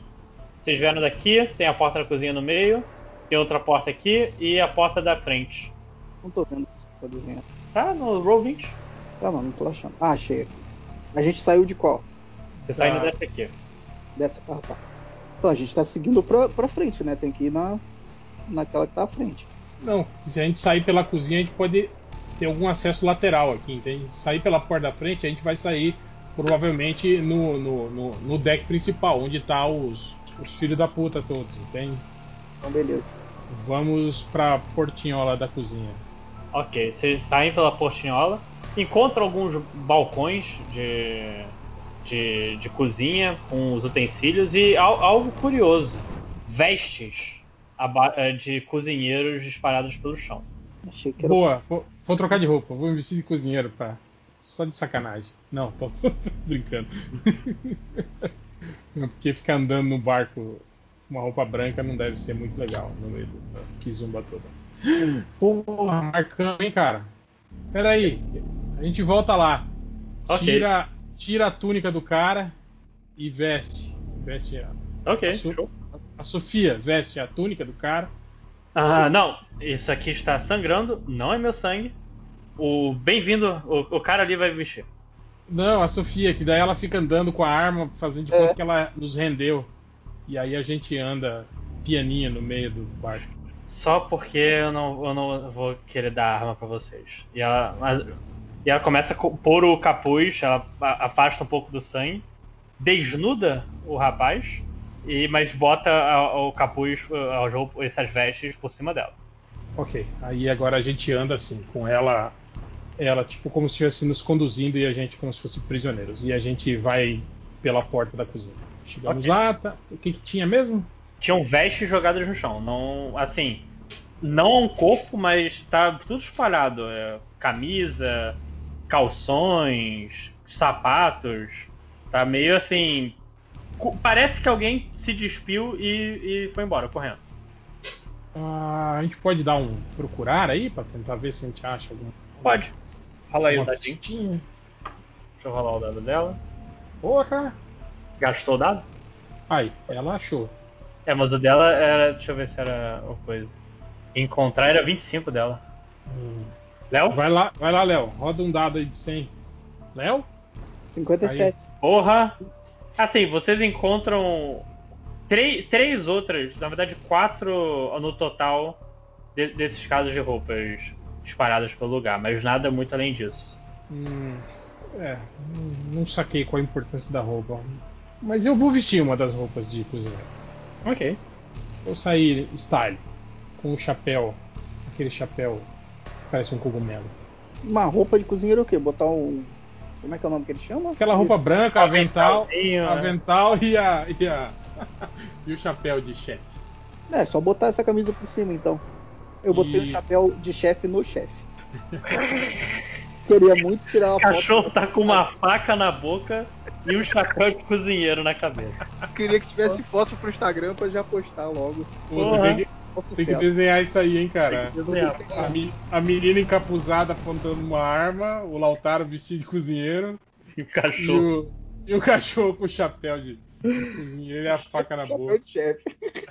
É, ok. E, e, e tem outra saída dessa cozinha? Tem, Tem, uma porta? Tem. um- um- na verdade, um, tem.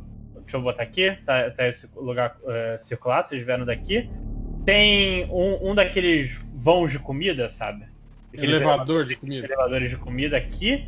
aqui do outro lado também e uma outra saída pra cá, no fundo. A gente precisa descer, né? Pro, porque na verdade os, os barcos estão no andar de baixo, né? É isso, Lojinha? Sim, tá um andar abaixo de vocês. É, o que, que vocês acham da gente descer pelo elevador de comida? A gente cabe? Eu cabo, você pode perder alguns quilinhos? É, o Lautaro não é uma pessoa grande. Não, o... se cabe os três, é isso que eu tô perguntando. Não, Ah, não. acho que- acredito que tem que, ter- tem que descer um por, um É, por um, vez, né? um de cada vez. É, e aí? Descemos pelo elevador? Eu, eu sugiro que sim, mais fácil do que eu tenho certeza que por lá não encontraremos ninguém. Então, primeiras damas! Ok, tá, rola de novo todo mundo, assim que ela abre a, a portinhola, rola todo mundo escutar de novo. Eu escutei. Tá, ela também. E é um som assim, é um coachar. Eita, é o. Ela escutou, ela se afasta e o, o, o bem-vindo também parece ser escutado. Eu, O eu achar que vem de eu- dentro do, do- me afasto fazendo o sinalzinho da cruz já É, tradicional. pelo buraco do elevador? Sim, mas você não viu. É o. Ah, mas eles podem me contar, né? Que eles ouviram. o- É o, o que o Sr. Wakely falou. O, o que aconteceu? do sapo. O Minha lata. Você escutou um esqueleto? É isso? Como não, assim? o barulho do sapo. Que o Sr. Wakely, o demônio sapo, o diabo sapo, o Sr. Wakely Bom, falou. isso é uma boa notícia. Isso significa que o sapo tá vivo ainda. Então o demônio ainda não foi conjurado. Certo? Hum, hum, hum. Sei, Hum. não- Eu não. Eu confesso que não é a minha área de de expertise. Não, eu só tô usando a lógica. Se na casa do barão o sapo estava morto e eles tinham conjurado um demônio e agora a gente ouviu o sapo vivo, acredito que o sapo não tenha sido sacrificado ainda para conjurar. Golgoroth é o nome do sapo. Di- di- Diz, diz Amanda. Golgoroth é o nome do sapo. Lembrei agora. E como você sabe? Porque eu prestei atenção. Não é porque eu tenho um caderno aqui que eu percebi que deu o nome errado, não. Calma aí, então o nome do cara não é o. o nome Não, do- não, o sapo era o Golgoroth. Nyarlathotep era outra coisa. Sugiro que a gente desça rápido, então, antes que esse sapo Não, seja não, não. sacrificado. Eu não vou agora ser a primeira a passar. Você não viu o mesmo que eu ouvi. É, ok, então eu desço primeiro. Ok, rola agora um escalarzinho só pra ver se você. De 100 Consegue. também? De 100 e você tem que tirar. Você tem que escalar. Tá, é 20. Olha Chupa! só! Olha só, você, montou muito bem, cresceu com as perninhas que nem com a criança subindo no corredor. Mas não é o elevador? Por que ele escalou? Não, mas o elevador é só cabe a coisa da comida. A gente tá descendo, na verdade, né, Lojinha? A gente não tá escalando. É, mas escalando pra baixo. Só pra você. Você não jogou, você não se jogou. Ok, ok. Eu desci igual o, o- o menininho do, do- do cemitério maldito. Isso.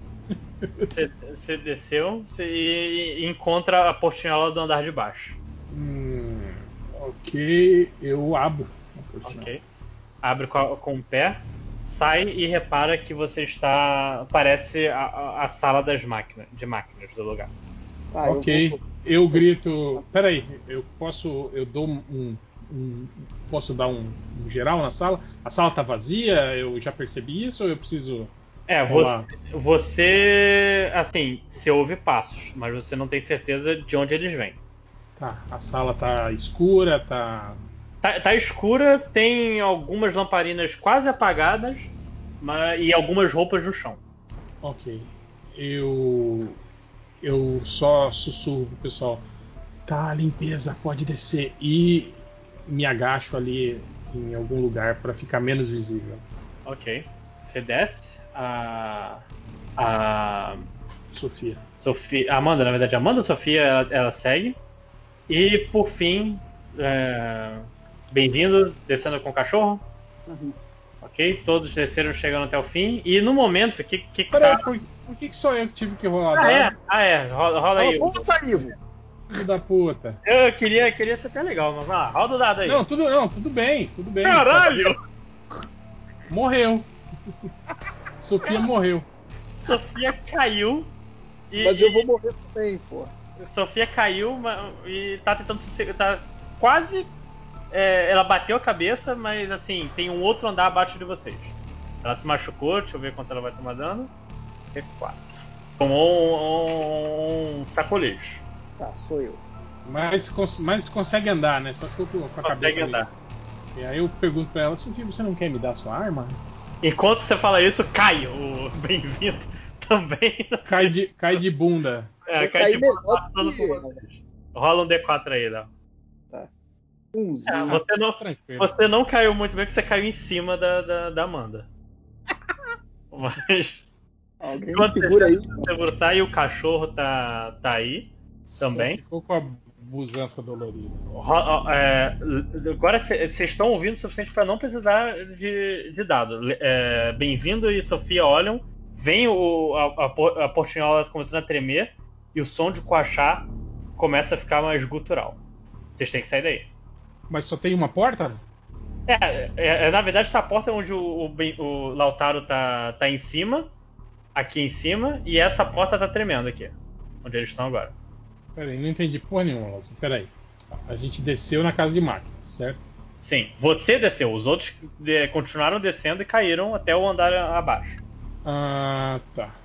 Aí, tipo, eh, vocês estavam no segundo andar no restaurante. Ah, eles eles estão no lugar onde, onde tá o- ouvindo o Coachar, é isso? Eu tô Isso. no andar de cima. Na você tá no andar de cima seguro. Se fuderam. É, é, eu procuro se tem alguma corda. Ah, não, eu posso puxar eles pela corda do próprio elevador, porra. Pode, mas você consegue fazer isso um de cada vez, incluindo o cachorro. Tem, tem um cachorro? Tem, tem que levar o Eu, cachorro. Eu puxo o bem-vindo primeiro, porque daí depois ele me ajuda a puxar ela mais rápido. O cachorro vai comigo. Sim, o cachorro vai com ele. Tá ok. O, o, enquanto o Lautaro, com a ajuda das polainas, consegue levantar ah, o, o bem-vindo, a, a, a porta a porta tá tremendo bem forte na porta da, das- da Amanda Sofia e ela vai precisar fazer um teste de força pra segurar. Vamos ver aqui, 60. Ela precisa de 60. Caralho!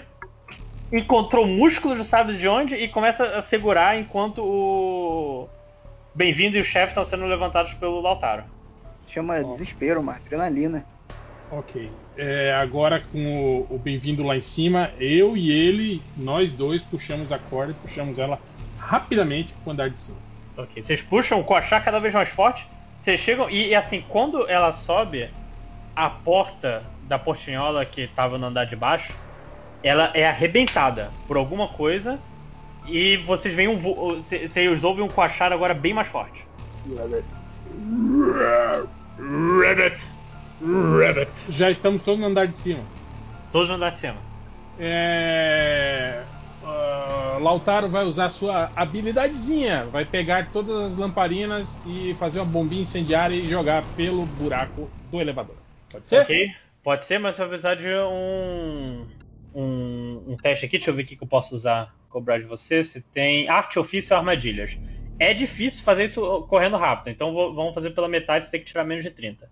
Porra, Senão, não senão você, menos de mas menos você, de 30. você consegue fazer, mas a questão agora é se você consegue fazer rápido o suficiente. Ah, tá. Não conseguiu nem fazer coisa. Tá, você, te- você tentou pegar as lamparinas, elas começam a cair, co- coisa parece não estar dando certo. E a, a porti- é, dessa vez a portinhola do andar de vocês começa a tremer. É... é, E aí, Léo, vamos lá, gente. Proatividade. Corre! Diz Amanda. Vamos, vamos para a, porta de saída. É, você tem um, um- pequeno labirintozinho assim. Esse labirinto não tem saída. Tá aqui. E, mas vocês saem correndo através da coisa das máquinas. Vocês ouvem o coachar cada vez mais forte. O, o o próprio chão está tremendo. Mas o Lautaro tinha ouvido o passo. Vocês se deparam com, com outro membro do culto. Ah, já chega dando uma bica. Tá ok. Rola aí Fight Brawl. Não, pô, a Sofia tira nele. Pra que a gente vai. Ah, é, sempre esqueci. Tá, ela tira, vamos ver, ela tem que rodar uma coisa de destreza pra ver se vai acertar o tiro. Ela tem que tirar, deixa eu ver a coisa de arma de fogo dela. Ela tem que tirar em movimento 60, então ela tem que tirar 50 porque vai vai rolar um dado diferente. Tá 35, ela dá um tiro, o tiro eh, ressoa na, na, na, Certeiro na testa do cara. na coisa de máquinas, o corpo cai e eh, vocês chegam na porta. O, o som de coachar é cada vez mais forte, vocês olham. você- quem olhar pra trás consegue ver, ver a forma de um sapo gigante. Mas quem vai olhar pra trás? A Amanda Sofia, porque eu queria que alguém olhasse pra trás. É. Pera aí, onde é, que, onde é que a gente tá aqui nesse, nesse labirinto aqui, Lojinha? É, vocês chegaram até o fim aqui, com a porta de saída, e o corpo do cara aqui morto. Aqui, tá. Esses desenhos seus são dose, hein? Porra, né? E o sapo tá onde? Aonde que a gente viu o sapo? Aqui. Maluco, saiu do jogo, calma aí. Ah, É aqui. porra, é grande esse sapo mesmo, né? É, é grande esse sapo. É. Bom, espero que ele esteja com fome aí e perca um tempinho comendo o corpo do cara aí. É, então tá, saímos pela porta, né? Correndo. Vocês saem pela porta correndo, vocês encontram outro corredor grande, mas você já, você já vem a, os- a luz vinda de uma das portas à frente. Uma luz do quê? Tá de Uma porta noite? lateral? Não, mas é lu- luar. É uma porta lateral. Não tinha ficado tudo escuro no céu lá fora, naquela hora que o seu Waker Ah, falou? Mas Sim, voltou. Sim, mas tem, tem, uma, tem uma luz.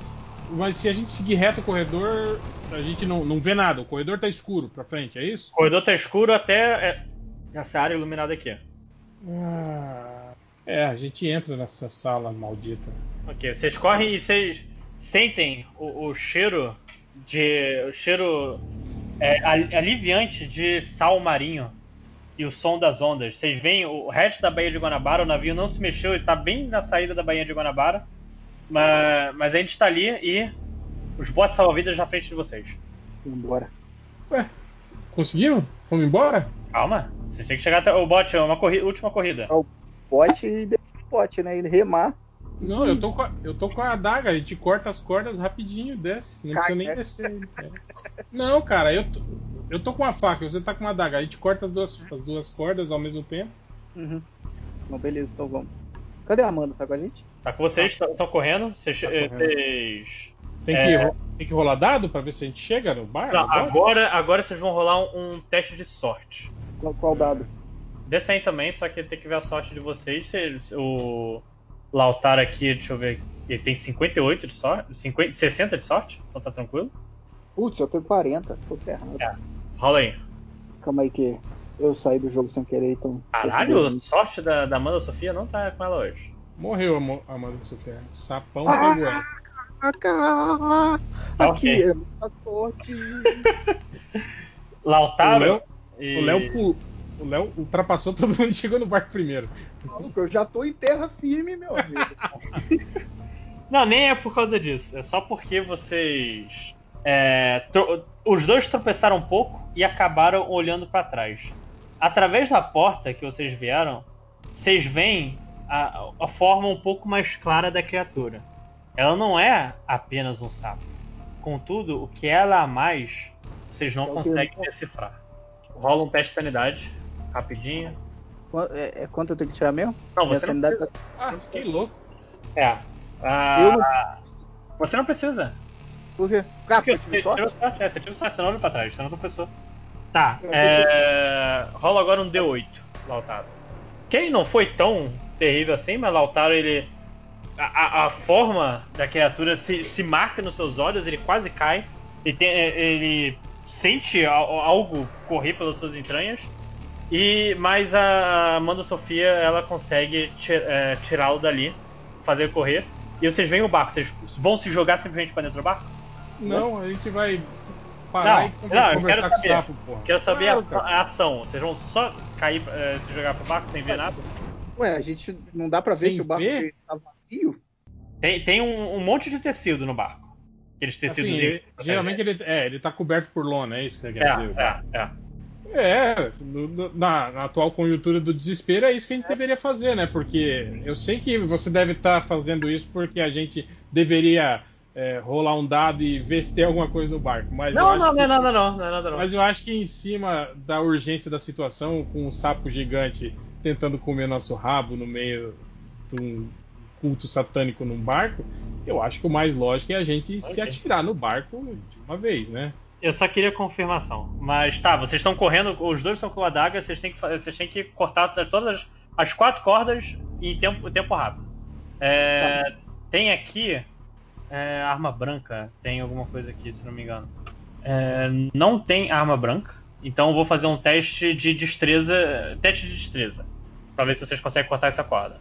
De um de. um D100. O Lautaro tem que tirar destreza dele menos de 80, tá seguro?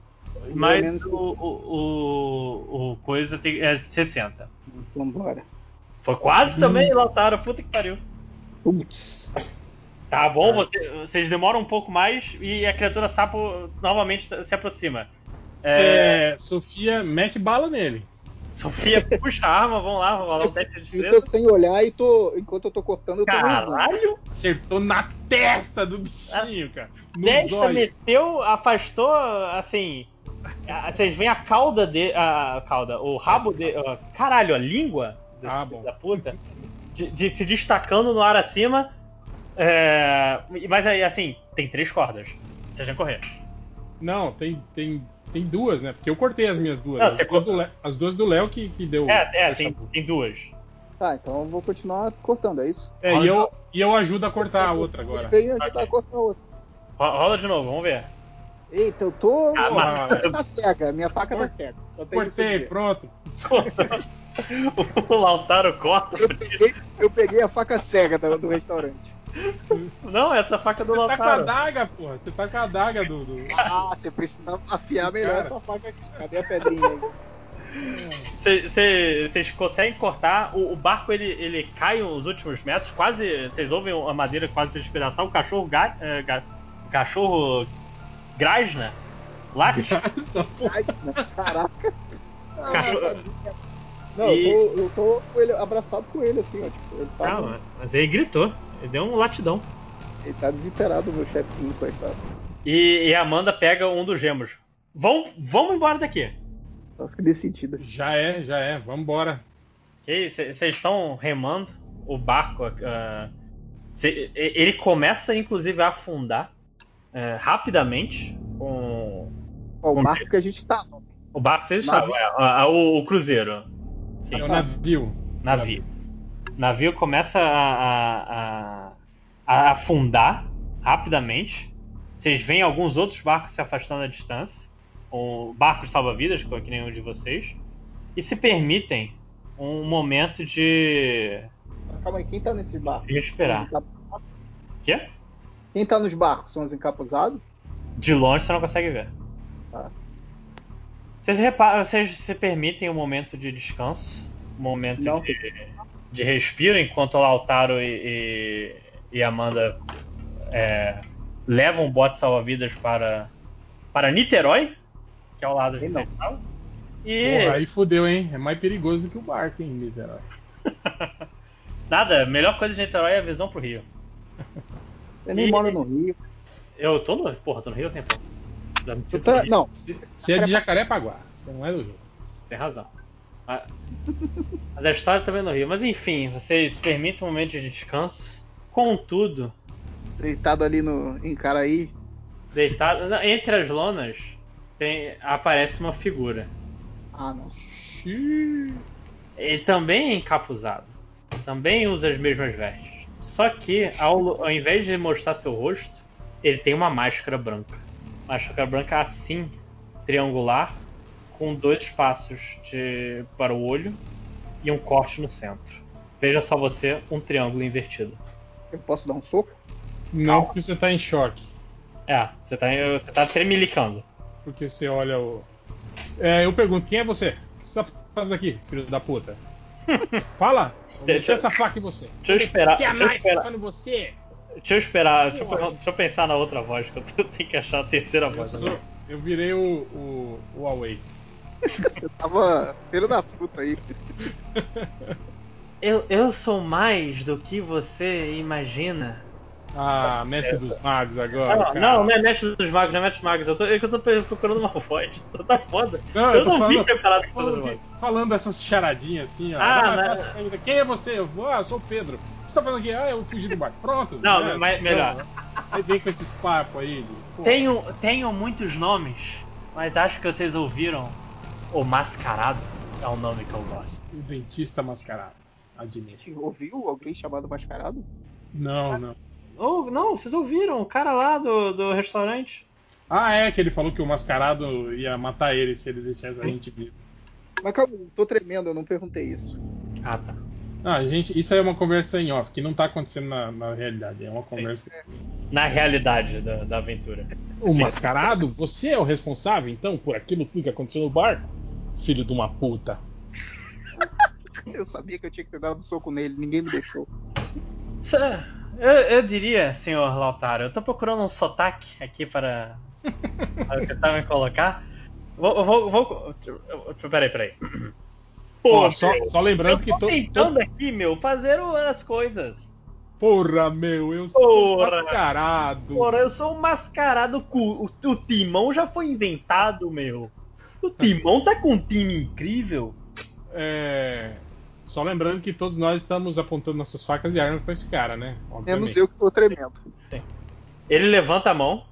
Pô, meu, eu acho que. Lojinha numa boa, com Não, não, essa voz aí. Não vai dar, não, não vai dar, não, Eu só ia dar uma bica na, na cara dele se ele falar.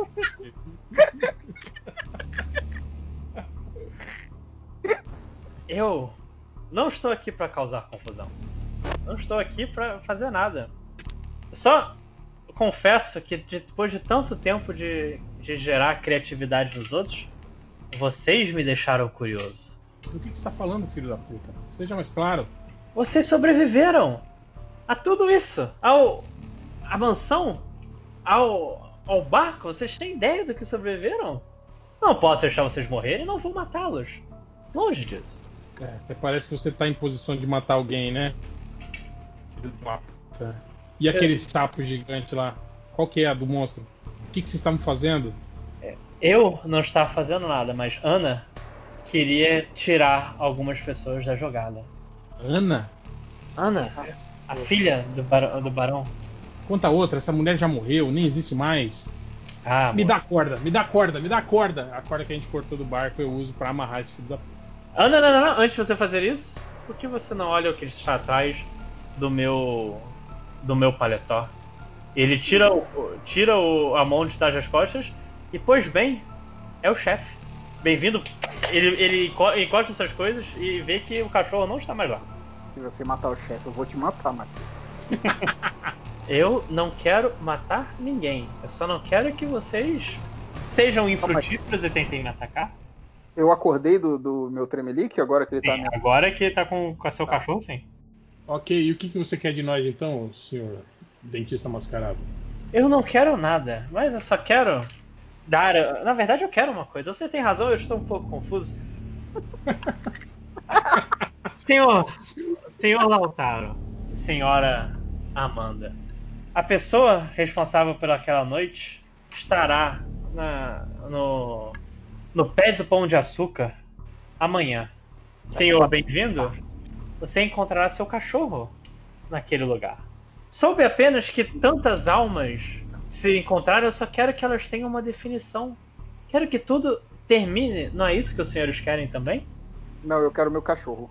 Então vai ter que ir pra lá. As regras são claras. Não, como você, como você vai sair daqui? Você que realmente quer fazer essa pergunta?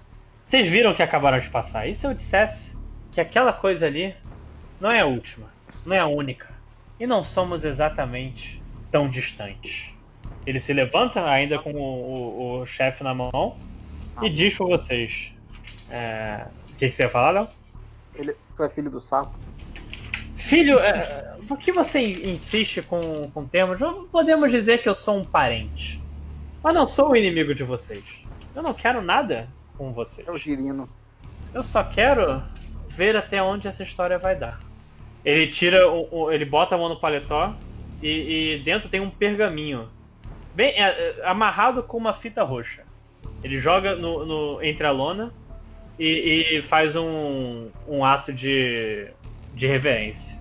Ana irá invocar algo que não pertence a esse plano amanhã. Que vocês têm é uma forma de invocar isso primeiro. Nyarlathotep será levada para cá.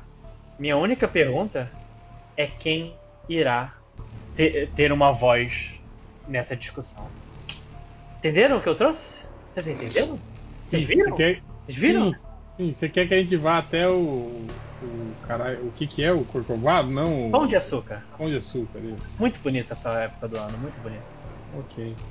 Ai, ai, bom, estamos salvos. A gente já sabe pra onde tem que ir. Vamos matar esse cara? Ô, mascarado, rala peito. pula do barco. Vamos, vamos, vamos, vamos, vamos, vamos, vamos. Não, aí, o chefe. O chefe, querido bem-vindo, todos aqui tiveram motivos para estar onde estão. E esse é o seu. E novamente fica escuro. E quando vocês conseguem chegar algo de novo, não há mais mascarado e nem o chefe. Estão Ah, apenas agora- os três no barco. Agora o Léo ficou bolado. Wick. quando acabar esse vírus, Vai virar, vai virar John Wick. lembrar quando acabar, quando eu tomar a primeira vacina. São duas vacinas, são duas vacinas. Não, não importa. A primeira vacina já vai garantir metade do caminho. Eu tomo metade aqui, aí chego no, no Jacarepaguá, te dou um soco e tomo a outra metade. Olha que a gente- agora a gente vai ter que vai ter que resgatar o cachorrinho. É, agora tem uma missão de verdade. Agora tem uma missão. Agora todo, tudo está. tá- Agora, agora você tem uma motivação, né, pro jogo. Quem sabe agora você manda a- as informações do seu personagem pro, pro Lojinha. Não, agora Mandei- eu mandei há muito tempo, ele que não leu. eu, eu mandei e eu não gostei, não, não ajudou pra nada na informação, então eu tive que sequestrar seu cachorro. Pra fazer você ter um investimento. Mas Tá então, você, vocês seguem o pergaminho, ali está, com a tal invocação que vocês. é, de Nyarlathotep. A noite é Ah. escura. Vocês querem falar mais alguma coisa? Não, não. Que Deus nos proteja. Noite escura e caso Amanda não apareça na próxima aventura é porque ela caiu do barco e morreu afogada. Isso é canônico. Único. Você você- você é bem burro, né, Lojinha? Você podia ter sumido com ela, né? Em vez do cachorro agora. Mas vocês não iam atrás dela. Não é, não é, não é recompensa. Assim, eu, eu dei pro Lautaro a, a coisa lá por causa da Ana. Eu não tinha pro Léo. Precisava de algo pro bem-vindo. E o cachorro, quando sumiu, ele tava com o chapéu de cozinheiro e a, e a faca na boca. Eu vou manter ele assim, que é assim que eu imagino agora. Ele já não deve, ele não tá com a faca na boca há muito tempo, né? O cachorro vai ficar com o negócio na boca. Bobeira. É, é isso. Bem, tchau. Que a próxima aventura será a nossa última.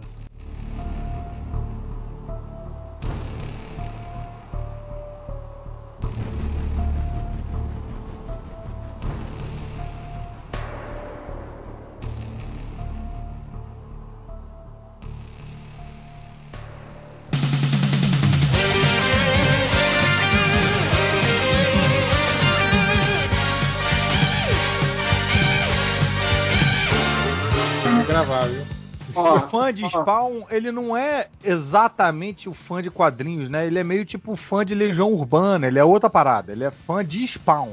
Ele provavelmente é fã de Spawn e Renato Russo. Cara, eu acho estranho, porque é verdade que você tá falando do Garoto. Eu conheço, tipo assim, uns três caras que são fãs do Spawn e que só leram Spawn, sabe? Não, não É. conhecem nada de quadrinho, assim. Não migra pra outra coisa, mer- não quer É, saber. só leram essa merda, cara. Tipo, eu acho Eu muito acho- estranho isso. Eu acho que ele namora com uma coisa meio heavy metal, sabe? Essa coisa meio.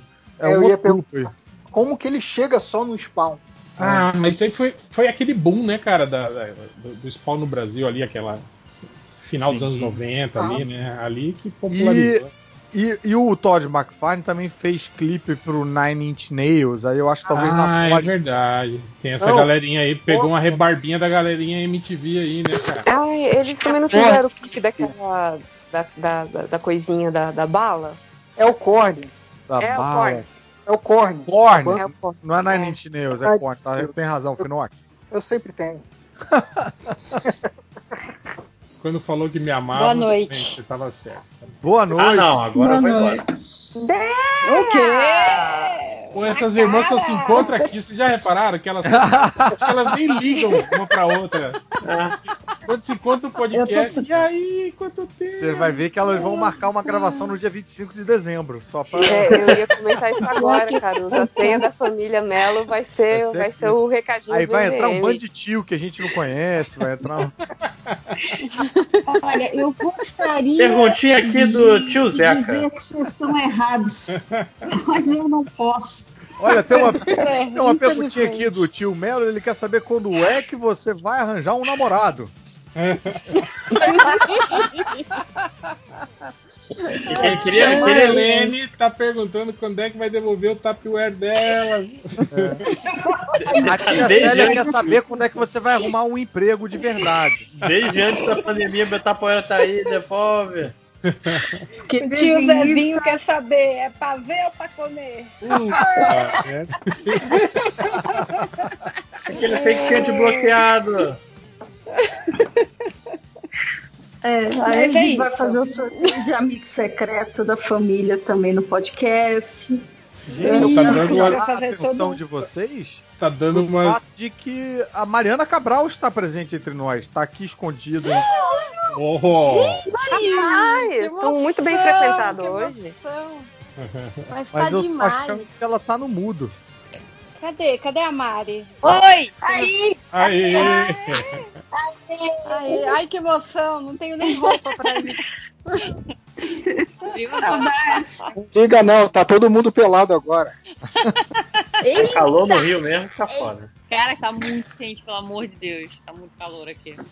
E aí, gente, o que vocês estão falando? Bobagem.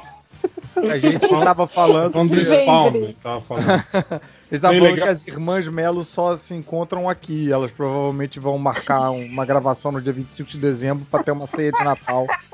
Não, e eu acho engraçado que elas se encontram com a mesma empolgação. Elas se encontraram ontem, na gravação de ontem. E foi essa mesma empolgação. Ah, ai, uh, é. Tipo, né? É de verdade, tá vendo? Não é É sempre um encontro. É sempre um encontro meloso. É tipo cachorro, não tem? O cachorro que você. Tipo, você pode ter ficado uma semana fora ou, ou 15 Ou minutos fora. minutos, quando é. você volta, ele, ele tá, né? Daquele. Uhul! Ele tem sempre certeza de que você abandonou ele completamente. Cada vez que você vai no banheiro. É hoje que ele não volta. É, É uma- hoje que ele não volta. Ô, Mari, Todo cachorro se Mari, o odeia. Marcelo, o Marcelo veio com você? Porra, com certeza. Adoro! Adoro! Adoro As seus vídeos. menininhas! As menininhas. Bota o contatinho aí no chat, Priscila.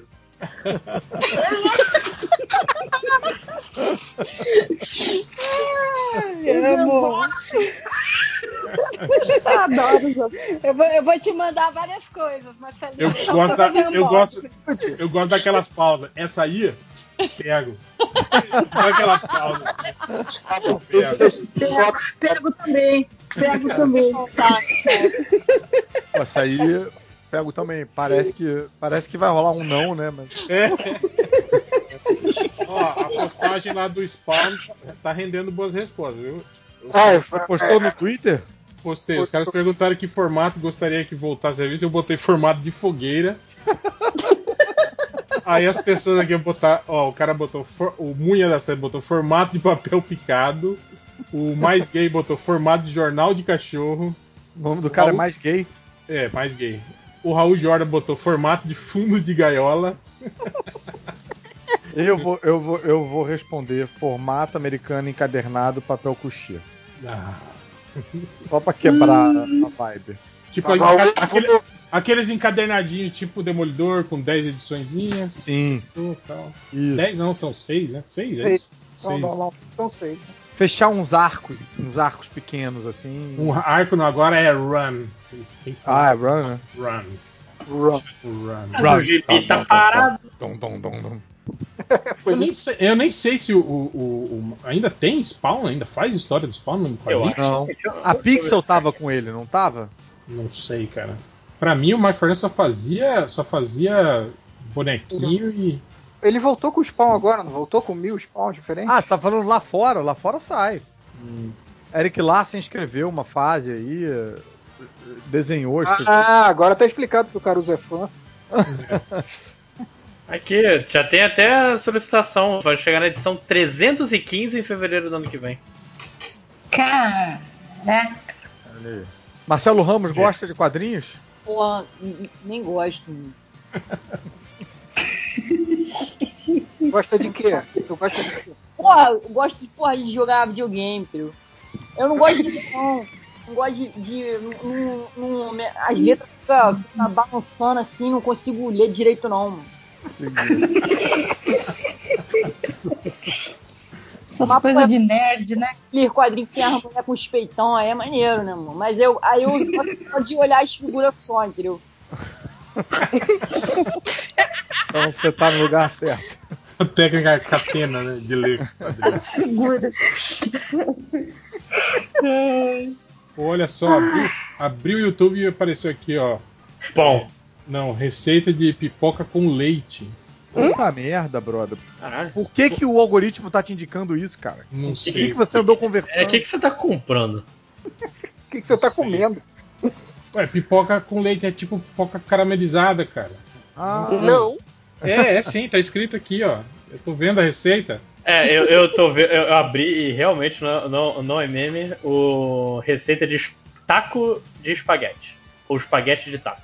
Aí, tá vindo a receita pra todo mundo. Eu acho que deve, alguém deve ter pago aí pra, pra, pra sair pra, pra canais de culinária. Podia estar destaque. vendo o último filme lixo da temporada pra todo mundo, mas o algoritmo me soterra e promove pipoca com leite. Eu já vi o. o- Não, o meu é Bradesco e logo depois é Carnaval de 83. Ô, ô, Caruso. Por quê? Não Cara, sei. eu- Caruso, eu tô- assisti. Eu tô achando Eu bizarro. assisti também. Eu- a gente. Caruso, a gente precisava falar daquele filme brasileiro que aparece no final. O que, o que mostra assim, o, o, o apocalipse no Brasil. Ah, sim. É, tem os jatos, os jatos. Muito bom. Os Os jatos voando por Belo É. Horizonte. Os caças, os caças É, voando por, por Belo Horizonte. Parece que esse cara tem uma porrada de né, filme, né? Por que, que ele tava destruindo aquela vizinhança tão pacata? Todo mundo na sala, assim, né? Tipo, almoçando. É. O que é isso? Olha, olha, meu Deus, caças. Ah. Atuação nota 10. Pra merecer isso. Cara, se eu não me engano, esse cara é um, é um mesmo maluco que fez um filme tipo de. de. É, tipo com dragões e não sei o que, que é uma parada que ele acredita, assim, sabe? Né? Uma raça superior, não sei o quê. E, cara, eu acho que foi o último papel que o Antônio Bujanra fez, cara. É Não é triste. possível. Sim, cara, antes de morrer. Mas, tipo assim, é um filme horrível, assim, parece desse naipe. assim, filmado, celular, né? é, exato, filmado com celular e tal. E eu acho que tem o. Além do Abujan, tem também aque- aquele que era bolsonarista lá, o. O velho também, que sempre faz papel de, de, de vilão. Caralho. Que eu não lembro o nome. Paulo Cintura. Não, porra. O Cintura é. Não, o cara é ator bom, cara, mas eu não lembro o nome dele. Mas enfim, foda-se. Ah, Que que é- fala um papel que ele fez aí que a gente. Que a Cara, galera- novela de época, ele sempre era o barão de alguma coisa, assim. É um que tem um bigodinho? Não, não é o Rubens de Falca, é mais recente. É das novas versões. É, eu tô meio parado de novela de época recente. aí. Deixa eu dar aqui um, uma puxa aqui, ator Bigode. velho bolsonarista. Porra! Apare... aqui achei, Carlos Vereza, isso, Carlos, Carlos Vereza. Nossa. É, nó. Ele é bolsonarista mesmo. É, eu, eu acho que ele agora tá na- na- nos bolsonaristas arrependidos. Ah. Arrependidos. Que é um, um número que só aumenta. Ele, inclusive, parece o Olavo Carvalho, né, irmão? Nossa, é um reconhecido que vai votar de novo em 2022 se for contra o PT. É. né? Isso. Ah, e o Lula? Lula? Não, não posso votar no Lula. Maior quadrilha que já teve no As Brasil. pessoas vão desbolsonarizando até alguém falar No PT. PT. é, é o Bicho, meme do. aí- É a tirinha do Salimena. Aí volta full blown, né? Total a tirinha do Salimena. Total. Eu não sei porque eu só vejo os primeiros quadros da tirinha de Salimena, então eu nunca São sei, muito bons. nunca sei a conclusão da tira. fazem, me fazem pensar. Melhores quadros de. Melhores tiras de um quadro são do Salimena. Mas vamos pros recados antes, né? Vamos. gente? Tá todo mundo Vamos. aí. Então, quem tem recado além do Caruso? Eu, Eu tenho. Então vai, tenho Então vai lá. Léo. Começa aí, cara. O meu é o mesmo da semana passada. Os livros do Pacho Urbano, Lojinha. do filho, filho do Freud, ainda estão em pré-venda. Está lá no site www.filhodofreud.iluria.com. Não se lembro se é .br, mas eu acho que é só .com. Filho do Freud escreve filho do Freud, não escreve errado não, ponto .com, ponto, não, ponto .iluria.com. Compra lá. Aproveita que tá com descontão. Parabéns. Finoc, pelos 200 HQ Mix que você ganhou. Obrigado. Porra, achei que fosse ter mais celebração. Não, Parece que o foi Léo, um o Léo parto, né, mudou, ganhar, né? o Léo mudou, É, como mudou. diria. Eu mudei muito. Mudou muito. Mudou muito. E, e ganhar prêmios pra ele agora é algo corriqueiro, sabe? Então ele- Ah, Ele nem comemora. Ele reclama, porra, não tem espaço pra guardar em casa. O Léo, o Léo mudou muito. Quem, gente? O Léo era, era de um jeito, agora, meu, sei lá. É, e o próximo projeto aí de quadrinhos, né? Já, já vai divulgar alguma coisa? Não, né? Não, não tem nenhum, não. É que você comentou que vai, fa- vai fazer. Tipo, Eu comecei a escrever o roteiro, quer dizer que eu tô tipo, na- nas primeiras páginas pensando ainda como vai ser. boa. Mas não tem É, nada pra falar. Não. Lojinha? Eu, eu tenho um, um podcast para recomendar de, da, da Ah, Chegosfera do Lojinha, crescendo todo dia. Da o que? Esfera do Lojinha? Chegosfera do Lojinha. Chegosfera. Dos seus amigos de verdade, né? Sim, não, não, não meus colegas de trabalho, como os senhores. é, é um podcast Detetive do Sofá, que tá, que tá no, no Spotify, já tem qu- quatro episódios. Ah, que é um podcast Spotify, sobre. Eu não, se tá no Spotify, eu não. Não, Não é podcast de verdade. Não. É, ganha dinheiro, certeza. Aí mudou muito, mudou muito. Você Qual é tá o exclusivo? Lojinha? Quê? Você- Oi? O Lojinha tá exclusivo do Spotify? Não, porque senão não tava aqui. Qual a treta Você do acha Spotify? que eu iria gastar quatro dias de semana gravando podcast aqui se eu tivesse sendo pago em outro lugar? Provavelmente sim. Organizando RPG. Você acha? Qual a treta com o Spotify? Aí você tem que perguntar pra outra pessoa aqui no grupo. Nenhuma. Considero pra caramba. Uso muito. Eles nem pagam a gente. É.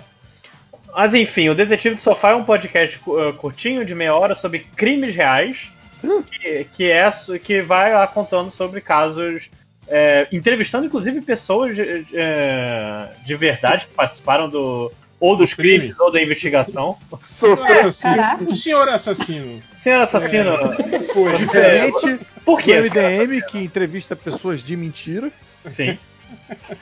Não, Aí, eu- eu, inclusive, eu tenho spoiler do que vai ser o último episódio do ano. Vou, vou dar aqui, eu nem pedi permissão. mas vou- que são casos que foram resolvidos, que eram casos fechados que foram resolvidos em 2020 graças à tecnologia do DNA. Uou!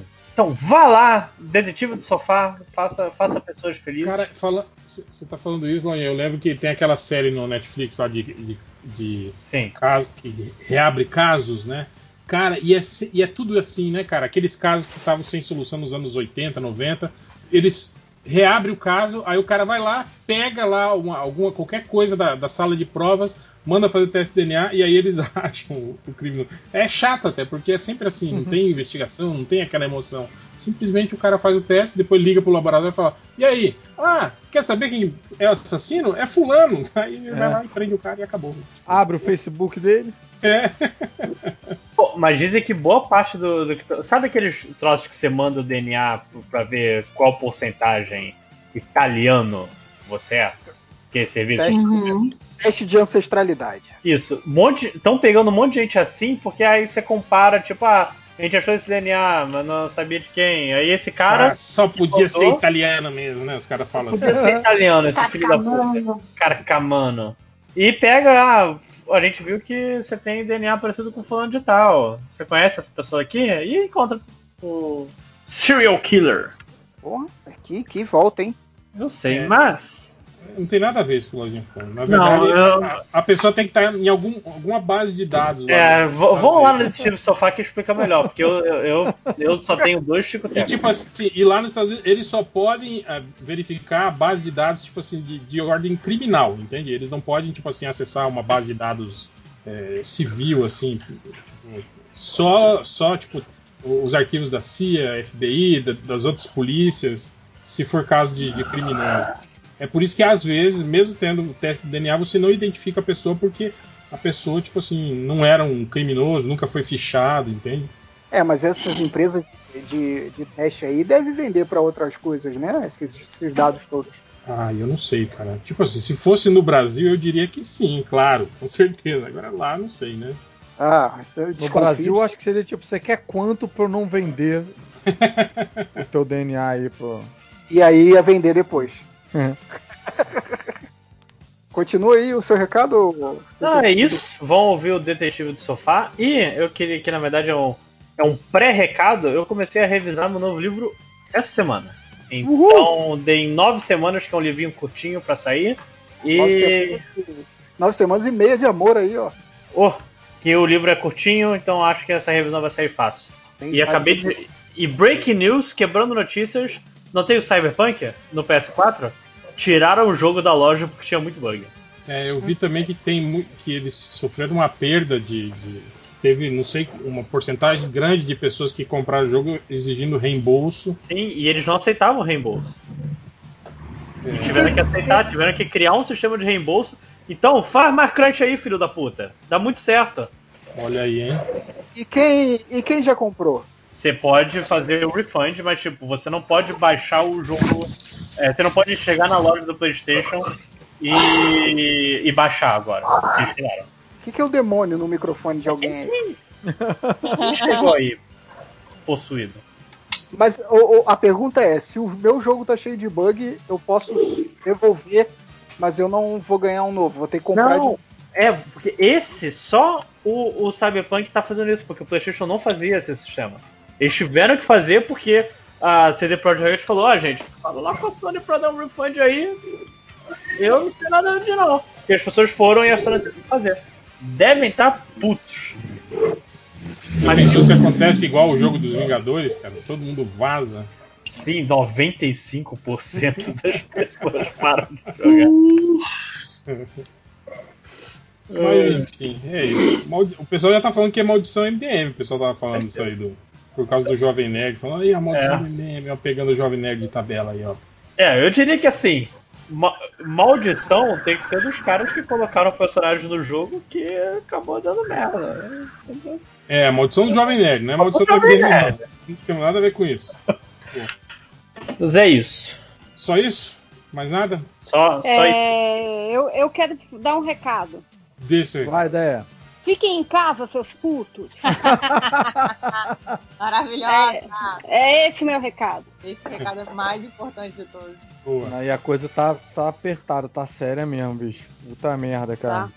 Ah. Tá, e, tá- e tá- e tem gente maluca, doida, que, que aparece, que aparece muito Ih. mais do que o povo que tá se cuidando. E aí. Vai na academia. Não, o Léo não esquece, né? Não esquece, né? Já faz Não, três semanas. Daqui a pouco é um mês. Um mês aprendeu, eu não mudei nada. Tô Eu flácida, agora, mas- tô flácida. O meu bumbum na nuca nunca mais, tá bom? Tá bom? Tá bom pra você? Que coisa. Eu tô me cuidando. Acho bom mesmo.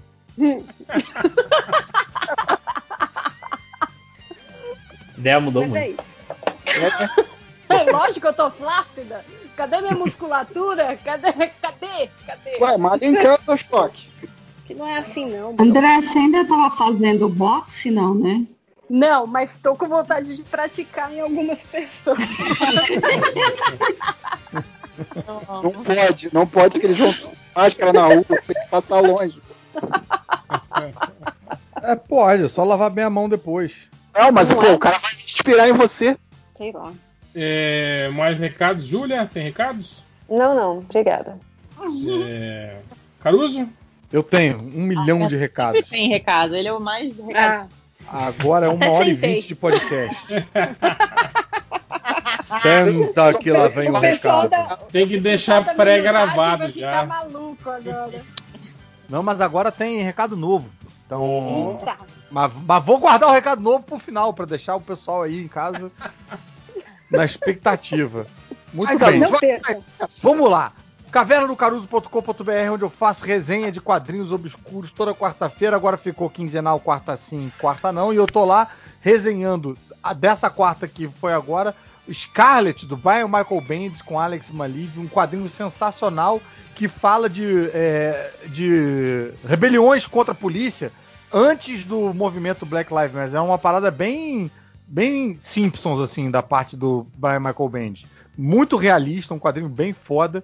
E queria convidar aí os ouvintes MDM a aparecerem lá, deixar o recadinho na área de, de comentários. É, pessoal também para visitar o meu canal no YouTube, que tem vídeos toda terça-feira, tinha vídeos toda quinta-feira também, era toda terça-feira três elementos, toda quinta o filme lixo, o filme lixo acabou nessa quinta-feira. Ah, Ah, obrigado, foi minha esposa, né, que falou. Ah. Acabou essa, acabou essa temporada só, né? Acabou essa temporada, acabou- mas igual- a gente, a gente gravou a primeira toda, de uma vez só e tal. Então a gente vai fazer um projeto, a gente pretende fazer um projeto de financiamento para conseguir fazer uma, uma segunda, entendeu? Ah, Mas tem que acontecer isso aí, né? Tem que sair vacina, essas coisas. O capitalismo. O capitalismo. É, e segunda-feira agora, não sei se eu devia anunciar isso aqui, mas segunda-feira agora vai ter peça de final de ano da minha turma no Ah. Zoom.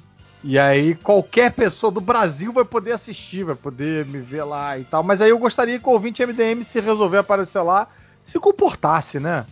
É, viesse na moralzinha e tal. Que segunda-feira às 9 horas da noite. Mas eu não sei, não sei se eu vou. Bem.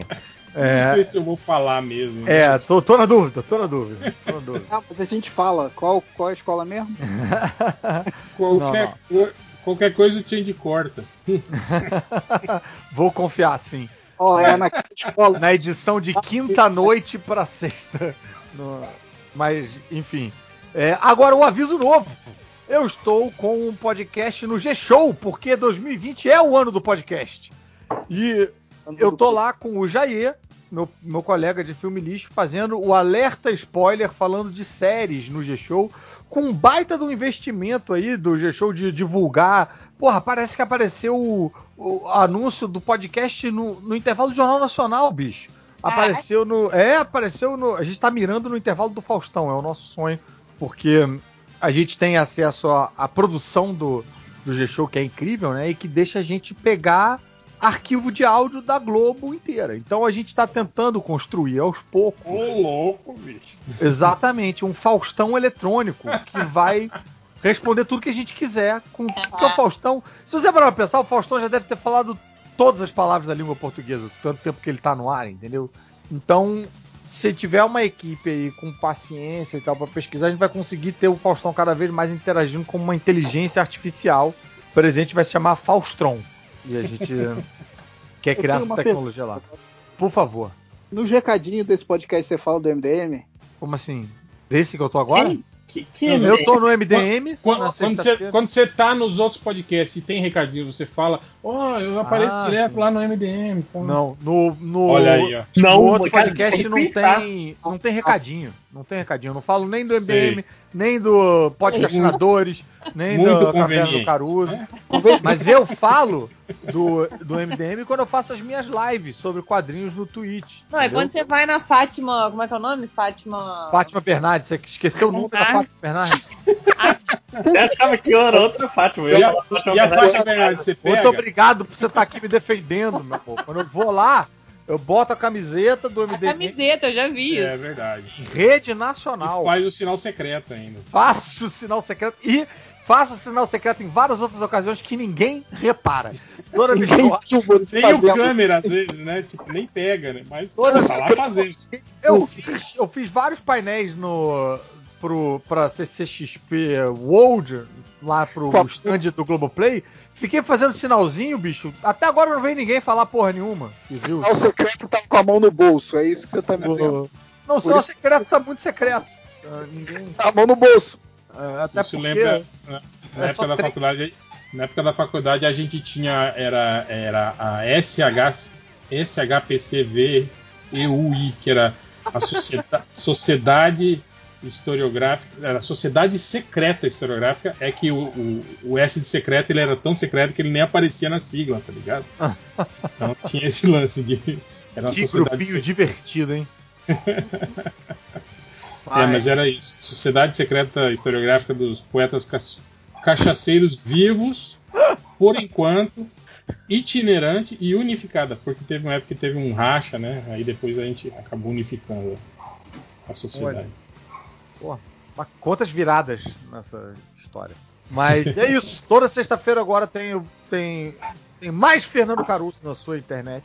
Além do Podcastinadores, É quinzenalmente. lá no, no, no Glo- Globoplay, a aba de podcasts. Não, tá em tudo quanto é baixador Ah, de podcast de, aí. de- tá de no- graça, então. Tá, tá nos graça, agregadores tá aí. tá no- Ah, é, boa, tá no. Deezer, no Spotify também, tá no.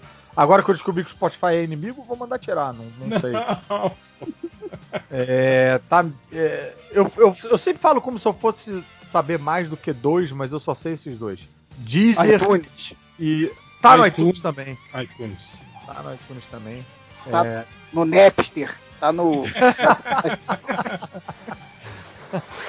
ah, no Emule. É. E, é- e é isso. É isso, além dos podcastinadores, do, da Caverna do Caruso. Tem o Geek Mix também, mas acho que eu vou ficar na minha, não vou falar nada. É. Mas a, a Mariana tem recado. Olha só, que beleza. A gente se ajuda, né, amor? É isso aí. Não, meu recado é só pra quem gostar de bagaceira e a, a coisas do gênero, me seguir lá nas minhas redes sociais, no Instagram, Mariana Cabral, e no TikTok, a Mariana Cabral. Ah, e no Twitter também é. A Mari, Ela é uma TikToker Eu agora. É, agora eu tô. quero contar que a Mari ela faz a melhor curadoria de imagens, de, de memes. É maravilhoso o Twitter dela. Quem não segue está perdendo. Cara, e no TikTok, bicho, a gente tá aqui zoando aí, mas ela tem uns vídeos que bateram 2 milhões, cara. Ela. Ela virou a celebridade da casa, bicho. Ela fez um vídeo comigo e as pessoas ficam falando. É aquele maluco da grande família? Bicho. É, filha, Parece o Beisola, tipo umas paradas. É, é sem brincadeira, não é, não é um número inventado, não. É 2 milhões, tipo, mais, 2 milhões e 300 mil. É tipo bizarro, cara. E eu fazendo Mari. live sobre carnificina total pra 30 pessoas. Mas aí a culpa é sua, né? É, assim, você não se ajuda. É, Ai, caralho, eu ouvi isso do Lojinha dói mais do que eu Dói, ouvi.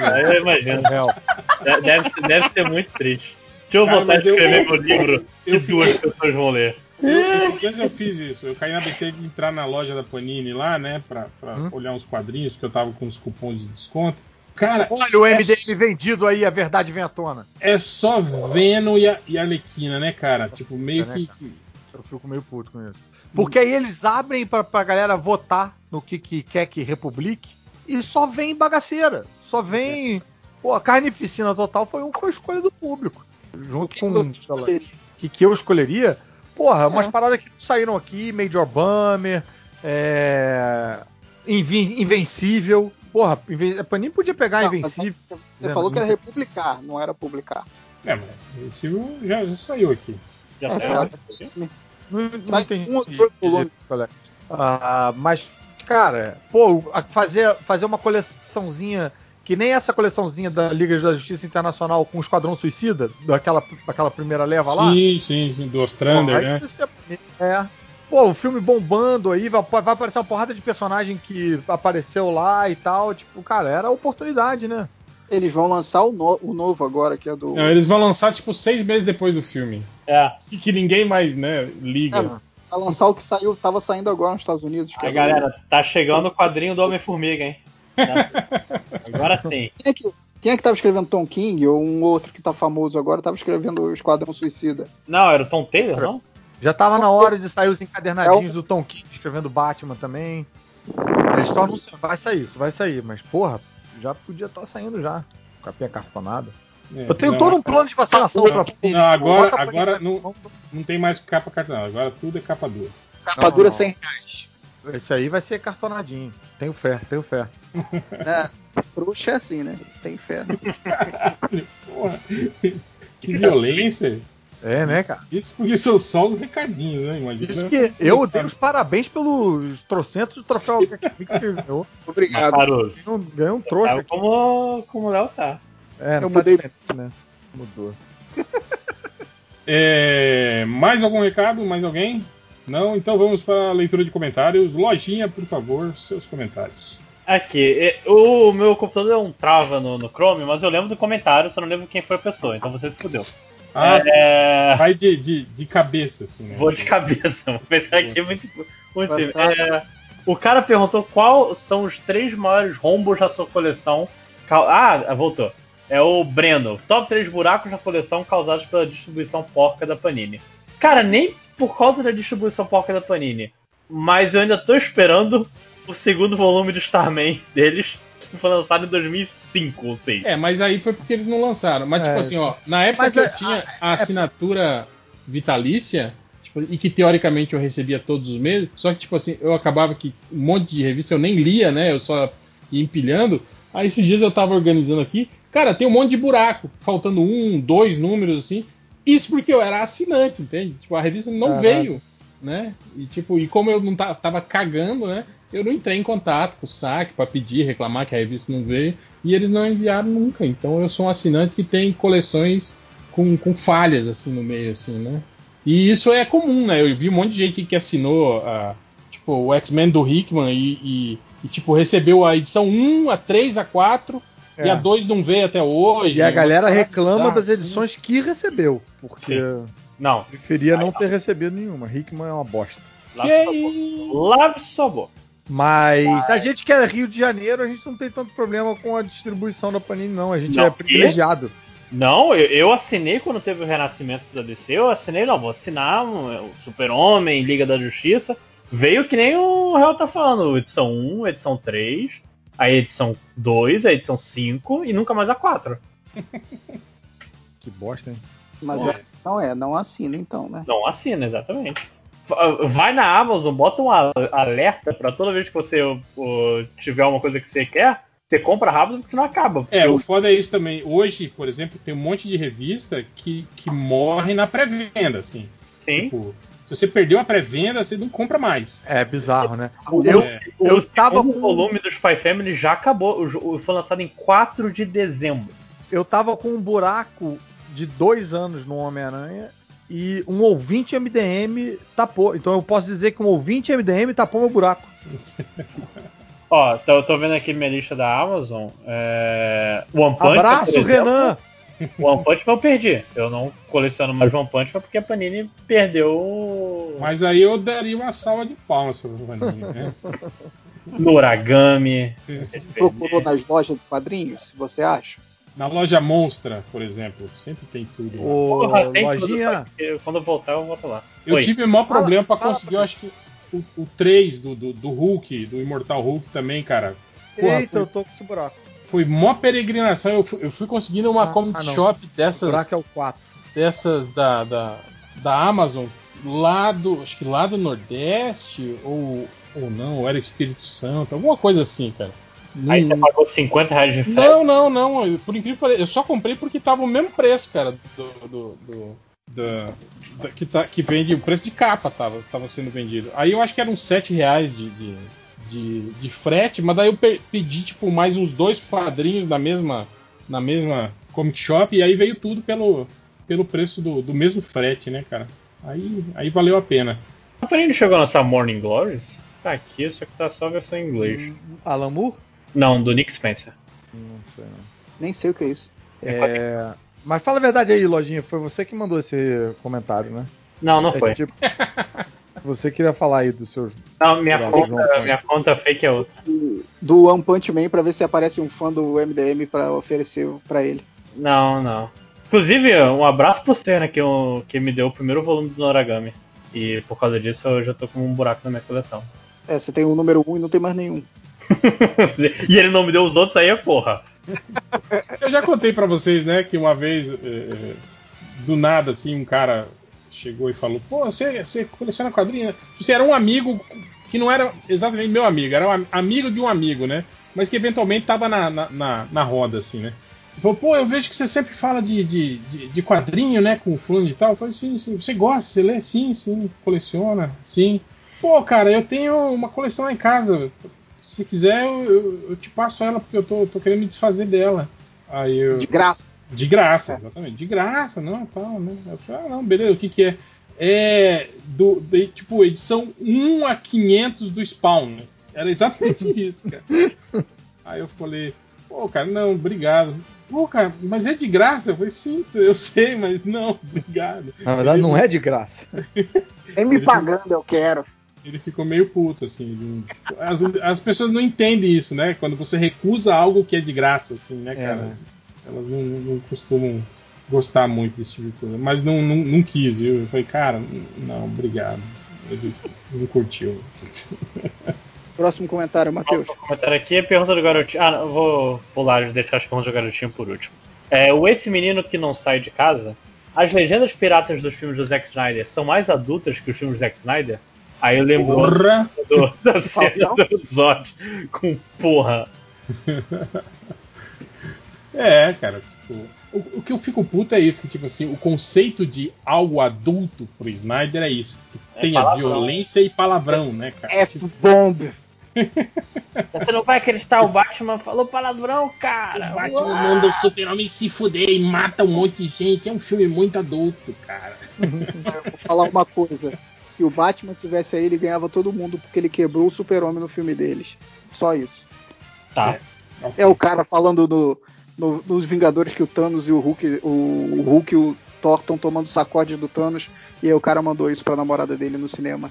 Ah, é verdade. Você, você ouviu isso, né, Léo? Foi isso? Eu ouvi isso, o cara falando, se o Batman tivesse aí, ele, ele ganhava o Thanos fácil porque ele quebrou o super-homem no filme deles. Eu gosto que o Léo fala como se ele estivesse na cabeça dele. Ele passa coisa, não sei. Aí, tá. Vocês não lembram que eu mencionei isso em julho de 2016? Não. Não, foi, foi 2019. Ah, agora- 2018. Mas 2020 teve três anos dentro dele, então. É, mas eu lembro que ele comentou assim.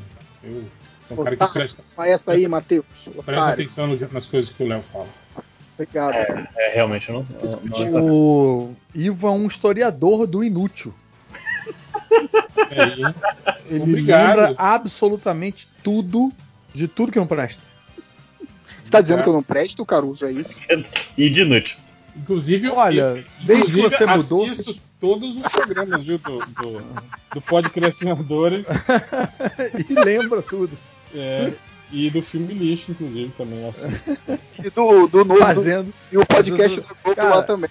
O réu é o vigia, cara. Ele tá eu, vendo pa- tudo. eu parei de comentar lá só, né? Eu sempre comentava, falava. É, né? Mas eu, eu, parei. lembro. E aí, porque começou, era que nem tipo Fafá de Belém indo assistir uma peça. Tipo, começou a gerar mais atenção o comentário do réu do que o vídeo. Tipo, Não, o réu não tá é aqui, verdade. Não é o réu tá verdade. aqui e tal. Aí ele fez o favor. Não de- é verdade. A audiência de você nem sabe quem eu sou. Tipo assim, a gente Sabe, é, é nicho do nicho. Não é, não. A audiência, a audiência do senhor é, é, é gigante. Assim, Aham. é plural. É coisa de, de, de global, né? É outro Claro, nível. sim, claro, claro, claro. Mas comentários, Lodinha, comentários. Comentários. continuando, o Benício Ernesto, o carro da pamonha é uma entidade de Goiás com alto-falante no talo. Benício Ernesto. Qual Parece carro- nome de. Benício Ernesto parece Benício Ernesto, de, esse cara tava na minha live da Twitch hoje. Não parece nome de ator de novela mexicana do SBT, não parece? Benício Ernesto. Parece nome de é, ator da era do rádio. Também, também. Benício é um nome bem velho. Tipo, Com os talentos vocais de Ah, Benício Ernesto. Mas ele, ele falou que o carro da pamonha é uma entidade de Goiás com, com, com alto-falante no talo. Qual o carro que passa vendendo onde vocês moram? Porra, Aqui é centro-oeste, né? Aqui é meio tipo assim, meio que o ralo do, do Brasil inteiro, assim, né? Tipo. Então aqui tem muito. Aqui tem. Aqui já, já teve, hoje não tem mais, é o carro do, do, do troca panela por pintinho. Já tinha. já. Como é que é? Troca panela, panela velha por pintinhos. Pintinhos. Animais. Frangos. IDM aí. Caralho, mas que troca bizarra, bicho. É, alumínio, Né, eu- né? Eles trocam alumínio. Capitalismo não chegou no centro-oeste, né? Tá indo de escambo. Não, isso mas, faz cara, tempo. mas Isso- ainda, mesmo escambo, Isso era no final dos anos Mesmo moeda 90, estranha. por aí. É, eu, eu, eu, eu, eu tinha, eu e André, a gente. Tinha pintinhos. Porque trocava as panelas no Samuel. gente. Mas aqui o mais clássico, como aqui é quente pra caralho, é o 10 bolas de sorvete por apenas 5 reais. uau! Porra, tá valendo Exatamente. aí. Aí, na gravação fala: venha, traga uma vasilha e confira os nossos sabores. Tipo, você tem que levar a vasilha, né? Pra, pra pegar os- Porra, mas as por 10 cinco bolas. reais tá valendo a viagem pra Cuiabá. Cara, vai, vai ser só gelo. É, é aquele sorvete, né? Feito com água de rio e tangue, né? Mas Aí você tá tomando desde sempre, tá, É, tá tranquilo. Tá imunizado. Anticorpo. É o processo da vacina. No, na praia em Henriot, um maluco não era carro, era de bicicleta, e ele, ele mandava assim. Ele vendia banana cozida. Ô banana! Ô banana, toma uma, come uma banana dessa, toma um litro d'água, tá alimentado, ô banana! Eu lembro ali no, no centro também, lembra do Olha o Corel, olha o Corel, os caras de sobretudo vendendo programa, lembra? O, o, É, eu aquilo- lembro crescendo, tinha o cara que, é, que amolava a faca. Ficava fazendo o barulho de amolar a faca. Caralho, velho, isso aí não era serial killer. E tem, tem muito Não, cara. que rola muito é o cara da vassoura também. Vassoureiro! Vassoureiro! Vassoureiro! Agora, uma coisa que sumiu, aqui pelo menos, o caminhão do gás não tem mais, né, cara? Aqui pelo menos não tem mais. Caraca, que sorte sua. A gente, tá- a gente voltou à Idade Média aqui no Brasil, é só fogueira. É, não, acho que gás agora é por causa das distribuidoras, né? Que você É, pede e aí o cara entrega. Nossa, mas aqui caminhão. continua direto. Continua aí? Ah, legal, pô. Legal. Então vai ver isso, tá tudo ali. Ih, pamonha. Desculpa. Pa- Pamonha tinha aqui também. Pamonha, o cara era só. Ó, pamonha, eu não tinha criatividade. O, o criatividade tinha o caminhão de ovo, que era ovo que a galinha chorou, chorou! Você lembra, amor, do carro da pamonha? Crescendo? Cara, não, não tenho essas lembranças. Eu, eu tinha um, um, um cara a na minha teve uma infância mais abastada que a minha.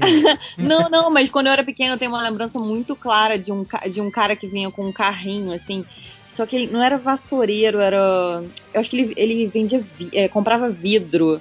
E ele, e ele passava fa- falando assim, tipo. Ah, mas é que eu não lembro qual era o bordão dele, mas ele, ele- eu lembro que tinha um negócio assim, não sei o que, não sei o que. E aí ele ficava assim, muito tempo. E na mesma nota. Eu lembro eu pequenininha, assim, tipo, no- na cortina. Eu ficava, porque aquilo me- eu tinha muito medo, mas me fascinava. Eu ficava assim com o olho, só com o olho assim na cortina, olhando. E o cara ia passando, falando não sei o que, não sei o que. É, na nossa infância, de bordão tinha o bala, bala, bala, bala, chiclete. Tinha Era clássico.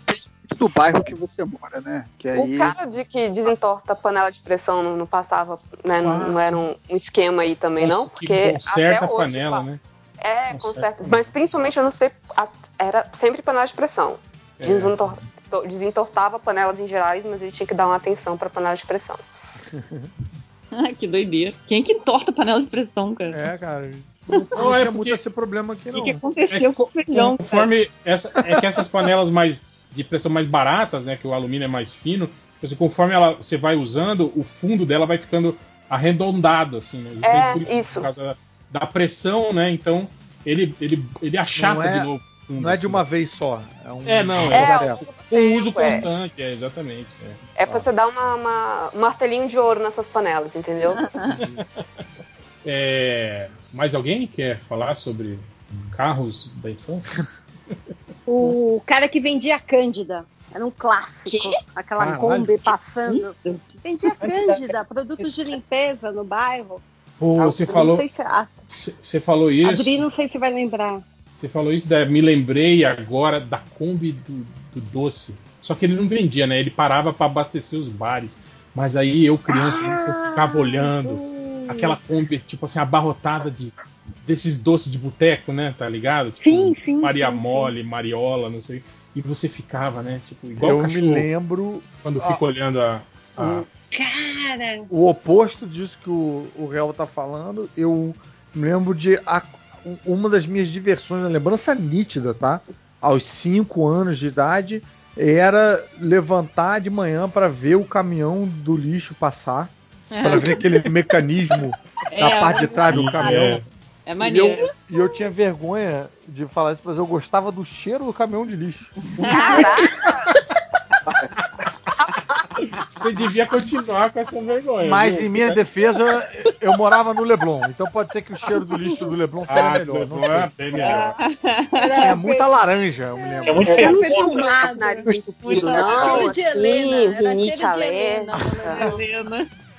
Mas, mas é porque eu acho que misturava com essa adrenalina de ver. É, cara, era a parada que tinha. Cinco horas, mas não tinha, tinha Netflix, não. Tinha. É, eu vou te falar que quando eu tinha também 5, 6 anos, um dos meus brinquedos prediletos era uma tampa antiga de tanque de combustível do carro da- que foi da minha mãe, que era um Fusca.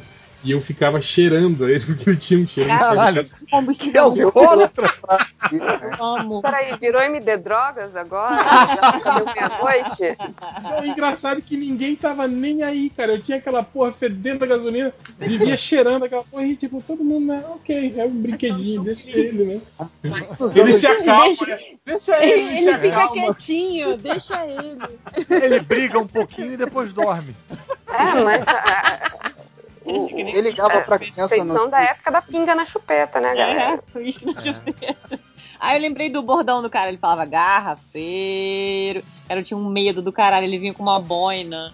Mas eu amava ficar olhando ele de longe, o garrafeiro. Mas não, não tinha pamonha na minha rua, essas paradas, não. Mas qual bairro? Eu morava no Leblon também. Aqui tinha, lá no centro de Cuiabá, tinha um. Eu acho que morreu já, mas era um velhinho que ele vendia limão e ele andava com, tipo, com uma barra de ferro, né? E ele era meio maluquinho, assim. né? Eu lembro que a gurizada de rua, tipo, né, ficava é, é, provocando ele, né? E ele batia aquela barra de ferro pá, no chão, assim, né? Bem, bem forte. Mas ele vinha e ele parava na porta das, tipo, das lojas, ou do, do, do fliperama que a gente vivia, eu, né, vivia naquele fliperama. Ele parava na porta, olhava pra ele e gritava: Ó, limão! Só uma vez. Só uma vez. Aí, Quer, quer, não quer, não quer. Não, é só. Ó, limão! Com a barra de ferro. Aqui a gente, no Rio, na praia, na, a praia tinha uma caralhada Ah, de é, na cordões, praia, né? é. E um é uma célebre era o abacaxi. O cara assustava todo mundo falando: Ah! Abacaxi!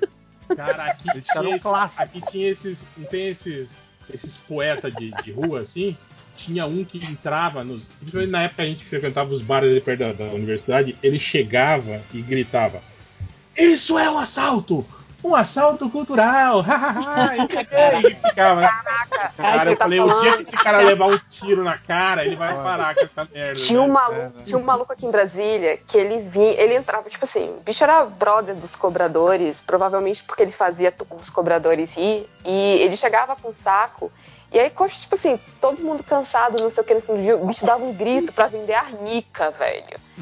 E assim, todo mundo cansado de 6 horas da tarde voltando do trabalho, e o cara começava a gritar, tipo, quem quer arnica, que não sei o que, e você viu o ônibus inteiro pulando sabe?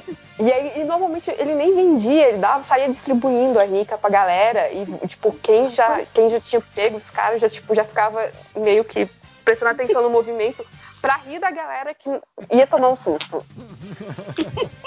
Aqui teve uma época que pegou, era moda os caras pregando dentro do ônibus. Aí depois pro- proibiram, né? Saiu uma resolução da prefeitura proibindo. Olha aí. O Os ônibus virou uma zona free de religião. O ônibus virou. É, cara, Laico. ficava aqueles caras gritando com, com Bíblia na, No metrô Transporte laico. Era dentro do. proibida. Como é que é? No metrô também, tinha muito, eles deram uma proibida. Quer dizer, não sei porque eu não ando de metrô desde fevereiro, não sei como é que tá agora, mas Uhum. é, tava, tava muito, tinha muita gente pregando e agora não tem mais. O ruim é que saiu a galera também que tocava, porque tinham, tem uns que são meio irritantes e tal, mas tem uns muito bons que tocam no metrô aqui no Rio. Eles Aí, estavam infelizmente. na, na base do. Da... Vai, tem que sair agora. Sabe? Arrastava o maluco pra fora. É, foda. Pô, esses caras que pregam em ônibus eu acho engraçado, que às vezes, tipo assim, eu ficava prestando atenção. Você tá ligado que quando é, você vê que o cara, tipo assim, ele não tá nem entendendo o que ele tá falando. Tipo, foi um texto que ele decorou, Decorou. né? E tipo assim, aí ele erra, ele, ele fala palavras do, do modo errado, sabe? Às vezes, sei lá. E aí fica aquelas coisas completamente sem sentido, e ele falando com aquela convicção, assim, sabe? Eu achava muito engraçado. A gente tava um vídeo- lendo. Eu tenho um vídeo pra mostrar pra vocês sobre isso. A gente Cadê? tava lendo. Muito velho. Eu Da Mariana- Bibra? Aquele fala, a Bibra diz que não sei o que. É esse? Eu lembro. É que a, a- a- não sei o que, é que nem a Carla Pérez? É. Olha o historiador aí. Esse, esse, esse, esse vídeo é muito bom. Mas A. Eu e a Mari, a gente tava lendo o Árabe do Futuro, da Intrínseca, e o, o cara fala Jabá? ali. No, sim, é, o cara fala ali no. Na criação dele lá na, na Síria que cara, a totalidade das, das pessoas e tal liam o Alcorão e recitavam o Alcorão sem entender nada do Alcorão. Automaticamente, né? É, não, e parece que é um árabe diferente que tá ali no, no Alcorão e, e eles, eles realmente não entendem mesmo, não. É, mas é, é tipo a linguagem dos pastores aqui também, né? É outra língua, assim, que os caras falam, né? a língua dos anjos? Não, não, é, eu tô falando, é sério, tipo, você vê que o cara às vezes mete Olha, um língua dos sotaque anjos, que muito não difícil não rir, né, cara? Com- Ah, mas você tá falando daqui, a charabá lá, a charabá. Caralho, é muita zoação na cara da pessoa, bicho. Mas enfim, é, pô, a gente voou pra caralho nessa pergunta. Vai lá, Lojinha, comentar. Deixa eu voltar aqui. Esse foi o segundo comentário. Foi. É. Foi terceiro, mas vamos lá. É, Doppelganger, vai ter podcast MDM no dia 25 do 12? Acho que vai. Só, vai, pra, só pra você, vai. Vai ter o podcast da família Melo. Vai ter a live de Natal. Live de Natal Vai ter família o. Melo. Vai ter o Mellow Christmas. E tem o especial do Roberto Carlos e tem o especial da família Melo. O nome é Christmas Mel. Mellow, Mellow Dia 25 é, é sexta? É sexta. É. É. Vai- Acho que vai, né? Porque vai sair a, O podcast do RPG. final da. Pelo menos o final do RPG sai, né? No dia 25. Mas por que, que esse puto quer saber isso? Ele quer se programar? O que, que é, cara? Vai ver Cara, ele. Caruso, tinha uma tradição no MDM da gente lançar um post e quem comentasse no, na meia-noite do Natal ganhava E um. E do É, ganhava, a gente parabenizava, citava o cara no podcast, né, tal, e dava os parabéns. Pariu, bicho. Tanto no E Natal quanto no, prometia algo que vocês nunca entregavam. é, é. A gente tinha parado, era só parabéns, a gente dava parabéns ao, ao lamentável, assim, né? E Ah. tinha gente que fazia isso, cara, tipo, ah, ano novo, virado de ano, tá todo mundo lá na sala, estourando champanhe, eu tô aqui, né, escrevendo esse comentário aqui no banheiro, né, tipo... Chorando. Como se não pudesse escrever Ah, na sala no em celular. casa né? também esse ano, né, gente? Porque tem que ficar em casa. É. É, exatamente. Eu até já fiz as compras já do, do cardápio aí do Natal e Ano Novo. Eu tenho que fazer, mas. Eu também fiz. Comprei cidra, daquela pra duas mais barata. pessoas. Para duas pessoas, acho que dá, a- a- o planejamento é esbanjando. alimentar 30. Pô, e tá caro, hein? Essas aves de Natal, tudo 50 pau o quilo, velho. Nossa, a gente 50 já, a gente já, gigante. já tá indo pro plano B já, porque o plano A ficou caro pra caramba, tudo pelo amor de Deus. Comprei porco, porco tá mais barato. É, a gente tá indo pra porco também. Olha aí, vamos, vamos. Ó, Ó, outro comentário. receitas, receitas, vamos trocar receitas. Pipoca com leite. É Pelo amor ótimo, de Deus. maravilhoso. Não! Ta- Taco de macarrão. Espaguete taco. Vai, Mas- mais, mais recadinho. Eu quero chegar na estatística com a Mariana acordada ainda. Ok, tá aqui. Que saudade. O, o Charles Cerqueira. Quais foram suas piores compras? Exemplo, HQ, presentes que quebraram rápido, produtos genéricos. Tinha que quebrar um rabo. Cara, Quebraram uma rápido. vez, eu acho que eu já Eu contei isso. Uma vez eu comprei, tipo assim, a minha máquina de, de cortar cabelo. Eu mesmo corto meu cabelo, né? A minha máquina de cortar o cabelo, que era a mesma que eu usava pra tosar o cachorro, ela, tipo assim, com, com o tempo, ela enferrujou a lâmina, assim, então ela não tava mais cortando, né? Aí eu levei a lâmina pra esses caras que, que, que afiam a lâmina. Só que ele não, não, não afiava assim no mesmo dia, né? Ele falou, ah, deixa aí, aí você volta pra pegar terça-feira, né? E eu tava precisando cortar o cabelo, né? Aí eu passei no shopping popular e vi uma máquina lá de cortar cabelo que era baratinha, né? Falei, porra, vou comprar essa aqui, né? Só pra quebrar um galho. Depois, quando chegar a, a, a boa, né? Eu deixo essa, essa aqui meia boca pra tosar o cachorro e uso aquela só pra cortar o meu cabelo, né? Cara, tem quando, tipo assim, eu, eu, eu dei tipo, um terço do cabelo tava cortado, a máquina fez. pss, queimou. e aí eu fiquei assim, com aquele cabelo de maluco, tipo a Damastor Pitaco, tá ligado? Um lado cortado no 04 e o outro lado. Choque de cultura. E aí tive que ficar, tipo assim, de sexta até terça-feira, com o cabelo assim. Tranquilão. Esperando a, a lâmina De boné. ficar boa. Não, eu nem tinha boné, nada. Ah, eu tô aqui, foda saía mesmo. cara. Tava, né? Era, era jovem, né? As pessoas olham e falam, isso, cara, deve ser maluco. É bom que ninguém converse com você. É. Mas confesso que no trabalho as pessoas ficaram meio assim, né? Ninguém me perguntou por quê, mas ficavam olhando assim. Será que foi, né? Tentando pensar aqui uma coisa escrota que eu comprei. Eu, vou- eu vou falar uma coisa. O meu computador agora é a pior coisa que eu já gastei dinheiro na minha vida. Não comprem Dell. É horrível. Você comprou aqueles prontos ou você montou ele? Que, como que montou, maluco? Eu não sei nem ligar o computador direito. Como é que eu vou montar alguma coisa? Eu comprei pronto. Brother, eu acabei de comprar um armário pra guardar gibi que eu acho que veio só metade. Ah, eu sei, eu sei qual é a minha pior compra. Tipo aquela que você vai seguindo as instruções pra montar e aí, cara, mas que peça que é essa, né? Onde que tá isso aqui, né? É, Eu eu, fico- tô, eu não abri ainda, mas eu tô achando muito esquisito pelo que já tem aqui, que não são as medidas que eu tinha anotado e feito. Tô É, tenso pra caralho. Pra reclamar, pô. Aí você. É, é, mas é porque eu deixei os três dias pra ficar seguro, e aí, porra, aí tem que ter o tempo, porque o armário é, ele é alto, né? Ele é mais alto do que eu. Aí eu tenho que ter o dia inteiro pra fazer essa porra, tô, tô nessa tensão aí de quando eu abrir as paradas, de que caralho, o armário não vai ficar inteiro. E aí eu vou falar com o cara, o cara vai falar exatamente isso que o Finoc falou. Tô Cara, nervoso. A minha, so- não foi eu que comprei, mas a minha sogra comprou pra gente no começo da quarentena um oxímetro. Ai, e eu já tive mil, mil crises assim, achando que eu tava com Covid durante esse tempo, né? Ah, É, a Mariana dá uma topada na mesa e eu acho que é Covid. Aí, aí no começo eu usei, assim, já usava com o coração palpitando, né? Assim, tipo, meu Deus, sabe? Mas, aí beleza, eu usei uma vez, duas vezes. Aí numa dessas minhas últimas crises, é, eu lá, tô crente que eu ia resolver com o oxímetro, eu fui, fui ligar, o negócio não ligava mais. Aí eu fui olhar, tava escrito Made in China, eu achei irônico, assim. Mas não foi nem eu que comprei, foi minha sogra. No caso, minha mãe. É. Acho que eu entendi. Mas o oxímetro pediu arrego, então. A Mari tem uma crise de Covid dia sim, dia não, sem sair de casa. A gente não saiu de casa. A gente não, a gente não faz compra na rua. Eu sou muito paranoica. Porra, tá aí, não tá errada não. Eu Ela- entendo, Mari. Eu, eu sofro Covid de psicovid dia sim, dia também. Eu também é assim? Ai, porque é horrível, É, gente. não, eu fui no mercado, aí eu fui no mercado, tipo, duas horas depois da minha garganta arranhou. Eu pensei, é Covid. É. Mas você tem noção de que a gente não foi no mercado em 10 meses? Eu entro. Ah, eu, Pô, gente, eu- recebe coisa, eu fico paranoica com qualquer coisa, assim. E, Eu- e- e é horrível, né? Tipo, ouvindo essas notícias, é só notícia ruim, né, cara? É horrível. eu entro no Uber e é automático eu já tenho vontade de. Mas tem noção de que a gente não entra no Uber há 10 meses? É, Não, foda. aí vocês estão É. ainda de vida. Ah, mas é porque eu, t- eu tinha que sair pra trabalhar, né, durante um tempo. Então, a, gente, É, aí não tem jeito, né? a gente trabalhou de casa. É, a gente- A gente fez home office de, Home de sketch de horror. Home É, theater. eu, Home eu, theater.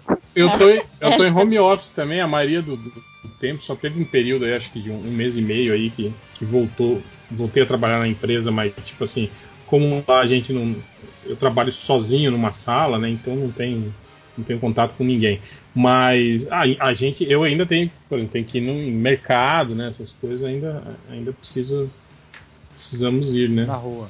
É. Mas é aquele esquema, né? A gente procura aí sempre meio de semana, naqueles horários tipo três da tarde, né? Assim que, que a gente sabe que vai ser. Mais vazio. Vai estar mais vazio, é, exatamente, né? Mas também assim, cu na mão, né? Mantém É, distância e tal. Você não necessariamente você precisa do mercado.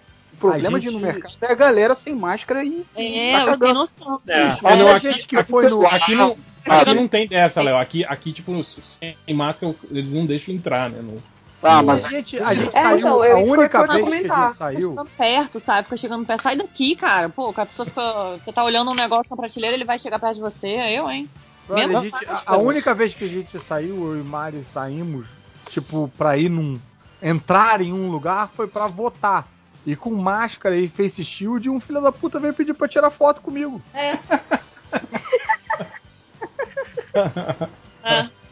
Aí faz Perguntou como? se você era da grande família e. fora do. Porra, de máscara e face shield, cara. Esse estilo, a gente, a gente sai que nem doido. Tira foto com outro cara que tá no Qualquer um, né? mesmo. É. Já pode dizer que era você. Já saí de face shield várias vezes e não acho que eu sou doido, não. mas As pessoas me olham como se eu fosse doido e eu tô. É, eu também. Eu tô linda lá com duas Eu fui com duas máscaras e um face shield pra votar. Três. Outro dia eu vi uma, uma senhorinha, ela tava usando aquele negócio que a gente põe nos bichinhos, sabe? Quando eles fazem a operação. Sei. Ah, ela tava Cone? usando ao contrário. Cone da vergonha. Ou ao contrário, como face shield, assim. Caraca, que Ah, tipo- maneiro, bom. um Face Shield 360. Tipo um chapéu chinês, assim, Isso. ao redor da Só que tava que amarradinho. Aonde fica no pescoço, tava na testa, assim. A E fazendo. era grande. Mas não adianta nada, né? Porque ele é abertão embaixo, né? Mas o Face Shield é aberto embaixo também. Se ela for- Não, mas, Ah, é- mas ele é meio mas ele é rente, direcionado, né? assim. Ele é rente, assim. O cone Ele não, é ele abre, assim, É, é. guarda-chuva, né? Mas Tem o que usar máscara. Tipo, não adianta nada o face shield sem máscara, mas. só, a parada tá tapando o olho. de cima pra baixo, sacou? A baba dos outros quando eles É, falam. não sei se alguém vai Não, vir pra o olho? baixo de você tossir pra cima, aí é foda mesmo. O olho Depende do seu tamanho, lojinha. É, se você for baixinho, aí é de boa. É, é bom. né? Exato. Se você tem menos de 1,60m de altura, todo mundo toca em cima de você, tá? Tem uma criancinha com Covid. É, Mas- as crianças andam tudo sem máscara. Tem um monte de criança sem máscara aí que o pai não botou máscara. É, pois é. Mas já compra, que eu ia falar, compra, a pior compra que eu fiz na minha vida, tem inclusive a ver com o Covid, porque em 2000, final de 2019 eu, eu torci o pé em março e não tava melhorando no final do ano. Falei, caralho. Final de 19 não, cara. Sem Quê? querer. te- Março é início. Não, ano. presta atenção em toda a história e depois você comenta. Primeiro espera terminar de falar. Gente, Eu- a lojinha cresceu esse tempo que eu fiquei fora. Ah, ele tá terrível, muito. tá Mudou terrível, terrível. Tem Nossa. resposta pra tudo. Lojinha mudou muito. Tudo. Mudei muito. Ele é Tá- ele não é mais o Baby Groot, ele é o, o Groot adolescente, né? Aquele condãozinho. Um adolescente de am 27 anos. É, exatamente. Mas aí é, eu torci o pé, acho que na Páscoa, não melhorou até, mesmo com fisioterapia, com não sei o que. Aí eu fui no, no ortopedista e ele falou: ah, seu pé, você tem pisada torta. Você tem que usar sola, por isso que não tá melhorando, porque você tá forçando o pé toda hora. Aí eu fui lá no, no coisa, e assim, sola de sapato assim, especial, ortopédica, é caro pra caralho. Aí a mulher me deu quatro opções, eu falei, ah, só tem como pagar duas, mas vamos lá. As opções eram sapato social, eu falei, ah, eu não sou convidado pra nada mesmo, não vou gastar com isso. Um sapato normal, do É. dia a dia. Foi por isso que tu comprou uma Fiz uma alpargata? papete. Não, foi, foi um sapato normal. Foi. Não, na verdade não é sapato, é a sola. A sola pra sapato normal, sola pra tênis de corrida e uma sola que é, vem num chinelo pra ficar em casa. Eu falei, do, final de 2019. Ah, eu não pretendo ficar tanto tempo em casa e pretendo correr na rua. Compro o tênis de corrida. Tá Três meses depois, meu pé tá todo torto. Eu, caralho, mas eu devia ter comprado a merda do chinelo, cara. Que esse de corrida Compra uma croque. sapato normal. Pô, é, é estranho isso, Loninha, porque eu já vi, tipo, tem lugares que eles fa- fabricam uma palmilha, entende? Que daí você É, mas, coloca mas em é a palmilha sapato. mesmo.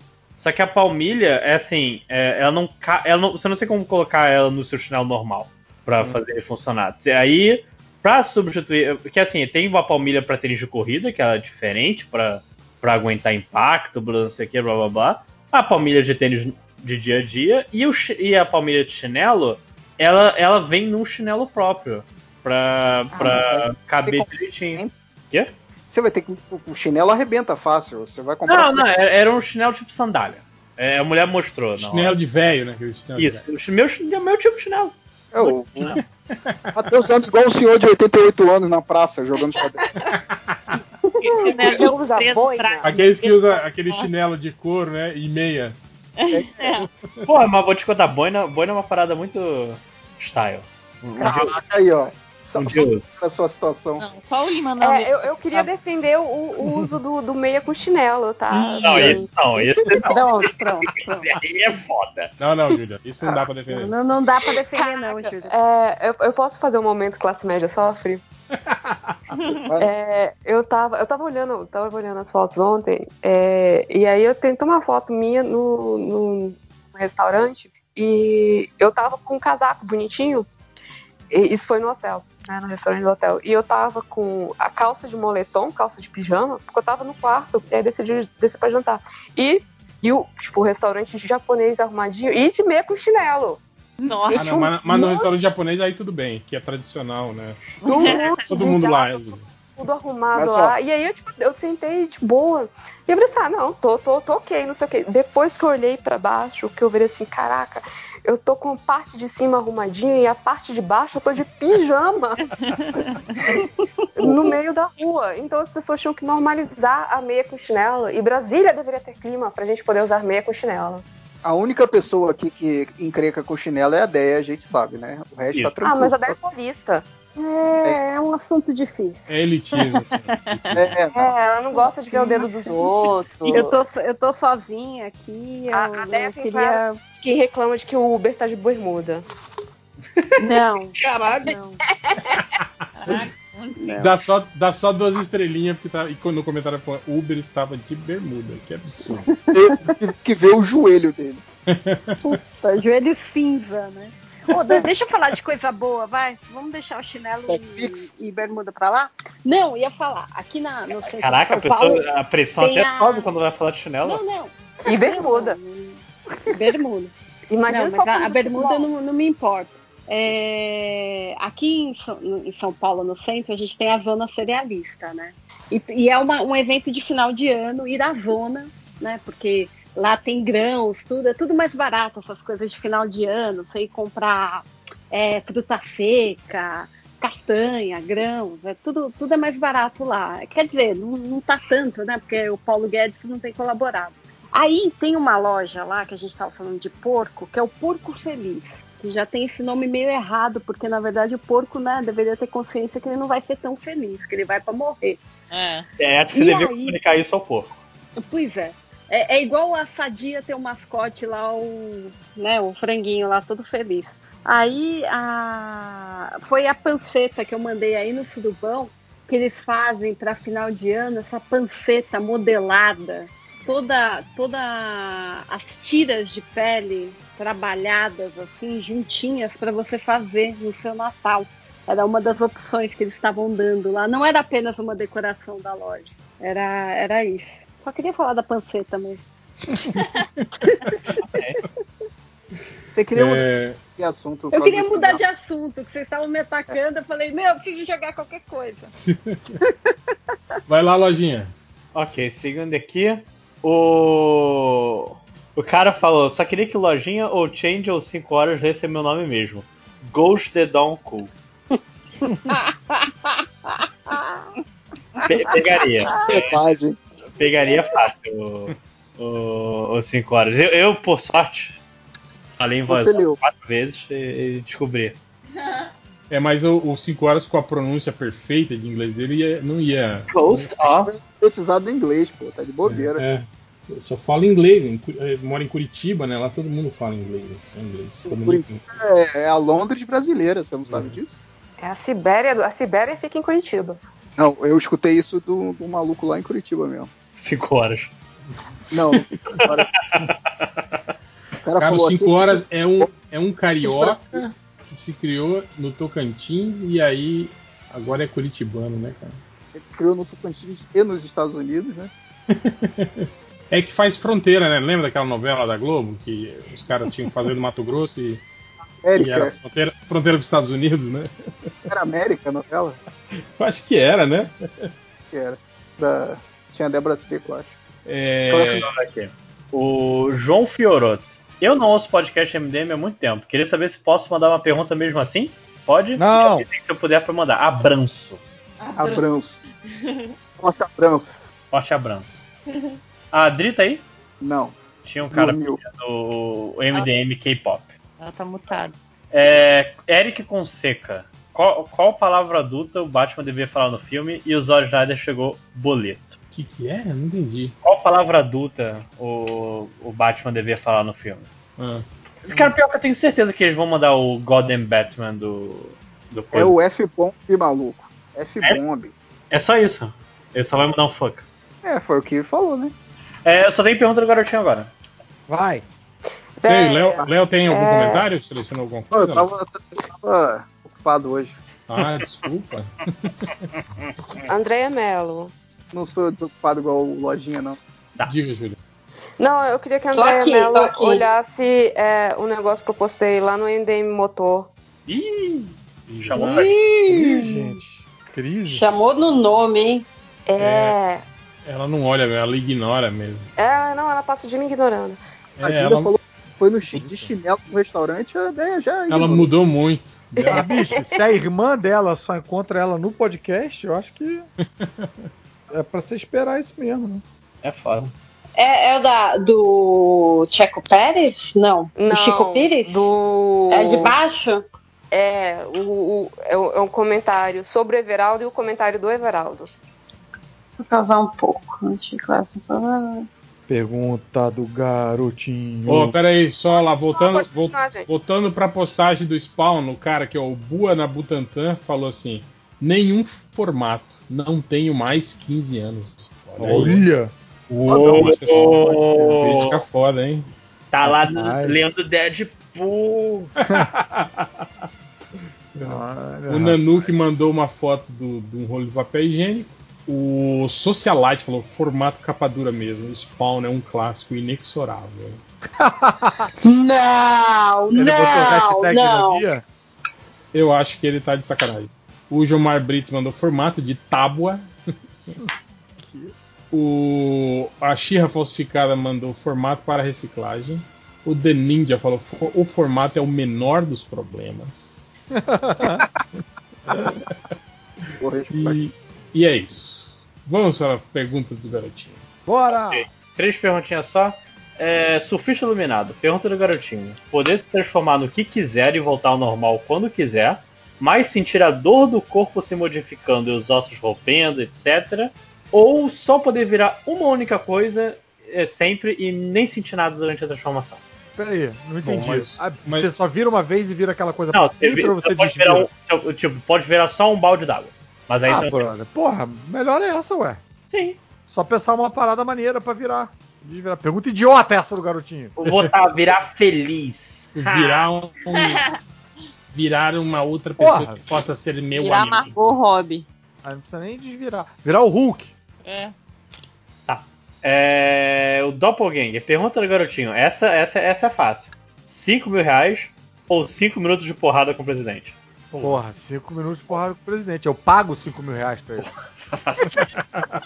Pô, e, se, se é fácil 5 milhões, 5, 50 milhões, até, porra, será? Vou ficar triste em jogar esse dinheiro fora. Mas 5 mil, porra, velho.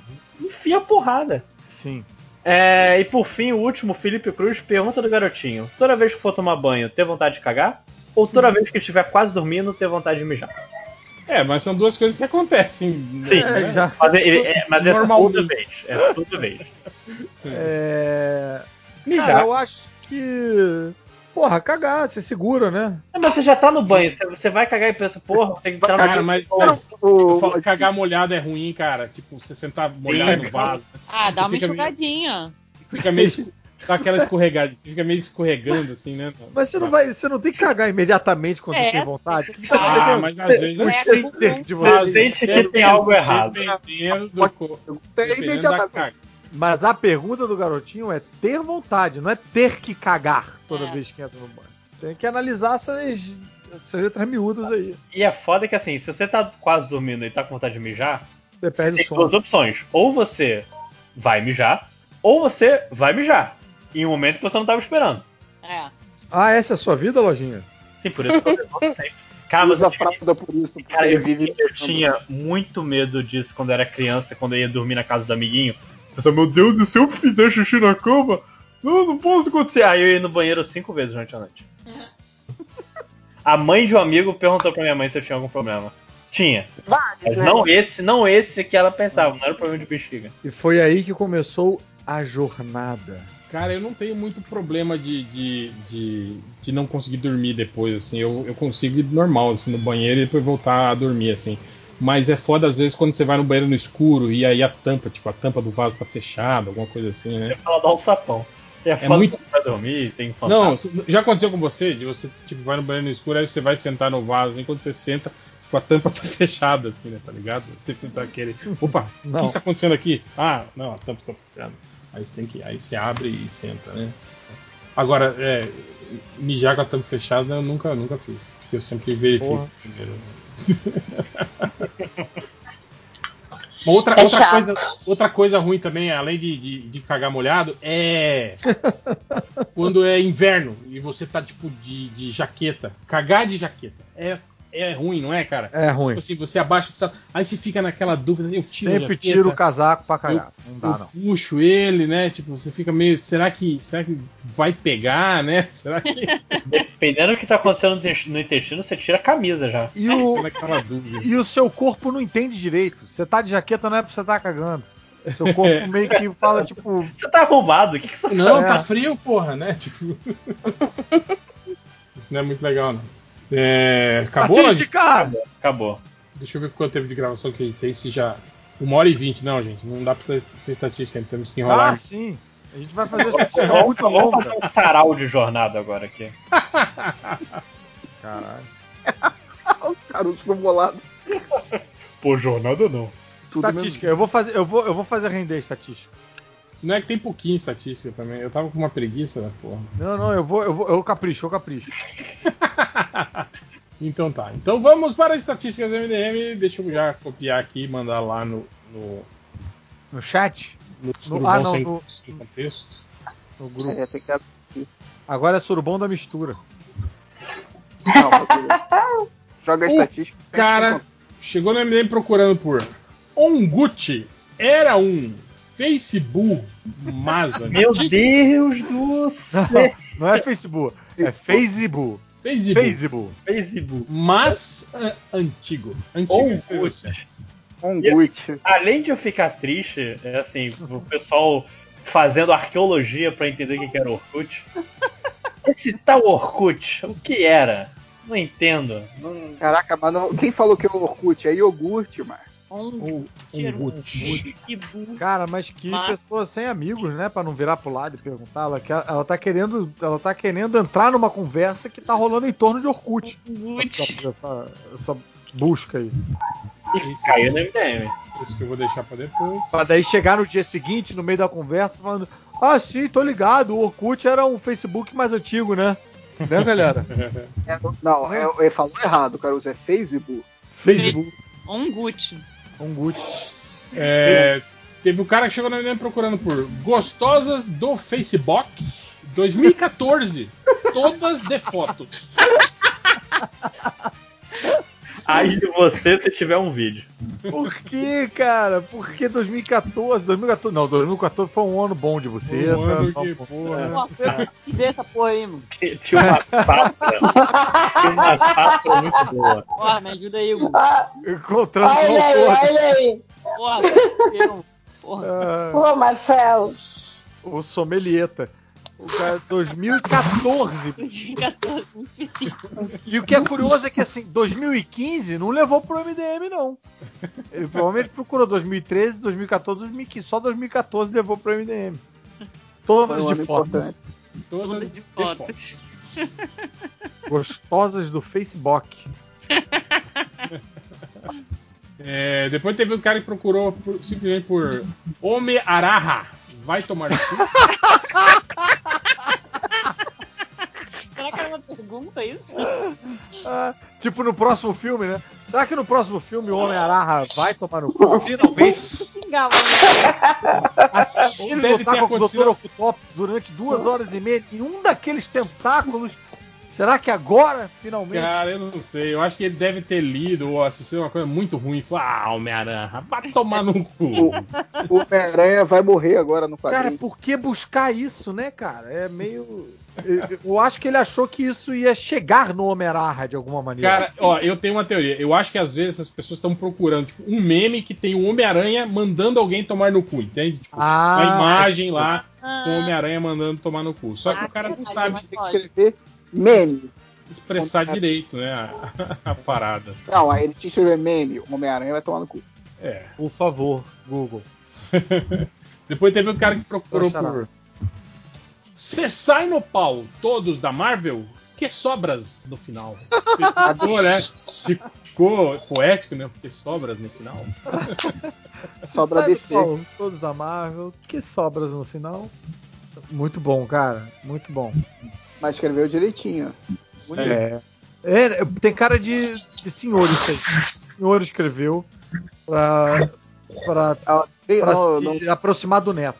já sabemos que depois da, da eleição do Bolsonaro, aí o bando de velho aí não votou nele, é tudo burro também. Depois teve outro cara que procurou por foto de cu escrito seu cu. Provavelmente é uma foto que ele tá procurando. Né? De cu escrito seu cu. Né? Pra, pra ter certeza, você tem que. tem que Ah, identificar. cara, sabe o que, que é tem isso, que cara?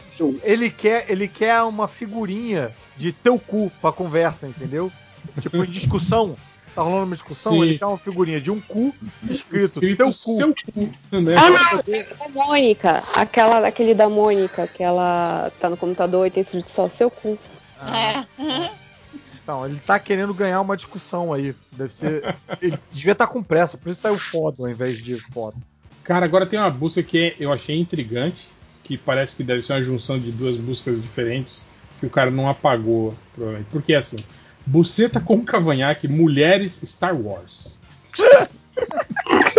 Esse Star Wars tá muito, né?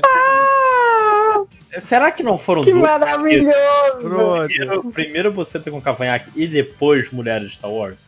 É, eu acho que o cara botou buceta com cavanhaque, ficou muito decepcionado com o resultado. Porque o cavanhaque. Ele, ele vinha um cara junto com o cavanhaque. Aí ele ratificou, botou não, mulheres. Aí fez o que tinha que fazer e aí depois falou, agora quero ver Star Wars. Mas ficou tudo na mesma. Depois teve o cara que procurou por. Cachorro de Pompidou é uma pessoa? Tipo, a dúvida. é, eu acho que é. Igual os cachorros da TV Colosso também eram pessoas, né? Mas, mas qual é do cachorro do Pompidou que eu não tô Ah, sabendo? não, bota, bota no YouTube Ah, aí, não, show do tem- Pompidou e assiste. Vai lá, é. Ou no YouTube, ou então não. você vai lá no Netflix e assiste um No episódio. Netflix? Tem que assistir pelo menos o primeiro episódio do Netflix, você Do tem que assistir todo, o primeiro episódio todo. É uma pessoa. Ah, uma série de 2014, mesma época do- das, das mulheres, das melhores mulheres do Facebook. Então, mas ó, dever Cara, de eu casa, vocês vão acabar aí e de vão assistir, cu. pra acabar a gravação, vocês vão assistir o Pompidou aí. Dever de casa. Não Pompidou, tá, ah. não tá aparecendo o cachorro do Pompidou pra mim, não. A É o gente. É Netflix? É Pompidou só, é Pompidou, não é, É. Pompidou É só. Pompidou o nome da série. É que o Pompidou tem um cachorro no- na, na- série. Ah, é o maluco daquele Brit. do, do Doctor Who também. É, qual era o nome dessa parada, bicho? Do, do- uma dupla de britânicos fazer uma série. Cachorro do Pompidou. Ó, ó só, só aqui, eu É... Pompidou no Google. Das cinco primeiras imagens, duas vêm do Twitter do Hell. Sério? Sério. Eu vou até procurar. Cachorro. Cachorro Pompidou vai na imagem. A primeira é do Máximo. Mano, mas é uma pessoa, é bem feitão, hein? A primeira é do Máximo. Assiste o episódio todo, com som, prestando atenção.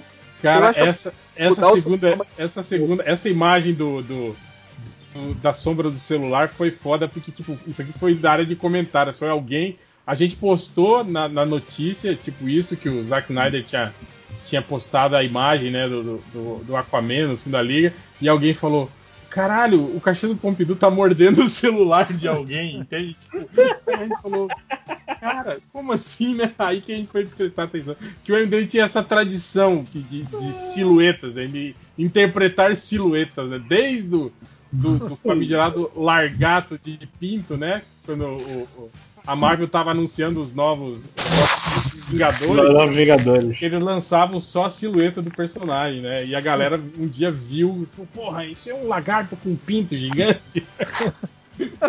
Caraca, mas, mas essa do cachorro Pompidou mordendo o celular é incrível. E Eu- parece eu, mesmo, Eu não parece. consigo ver outra coisa. Porra, manda isso aí no grupo.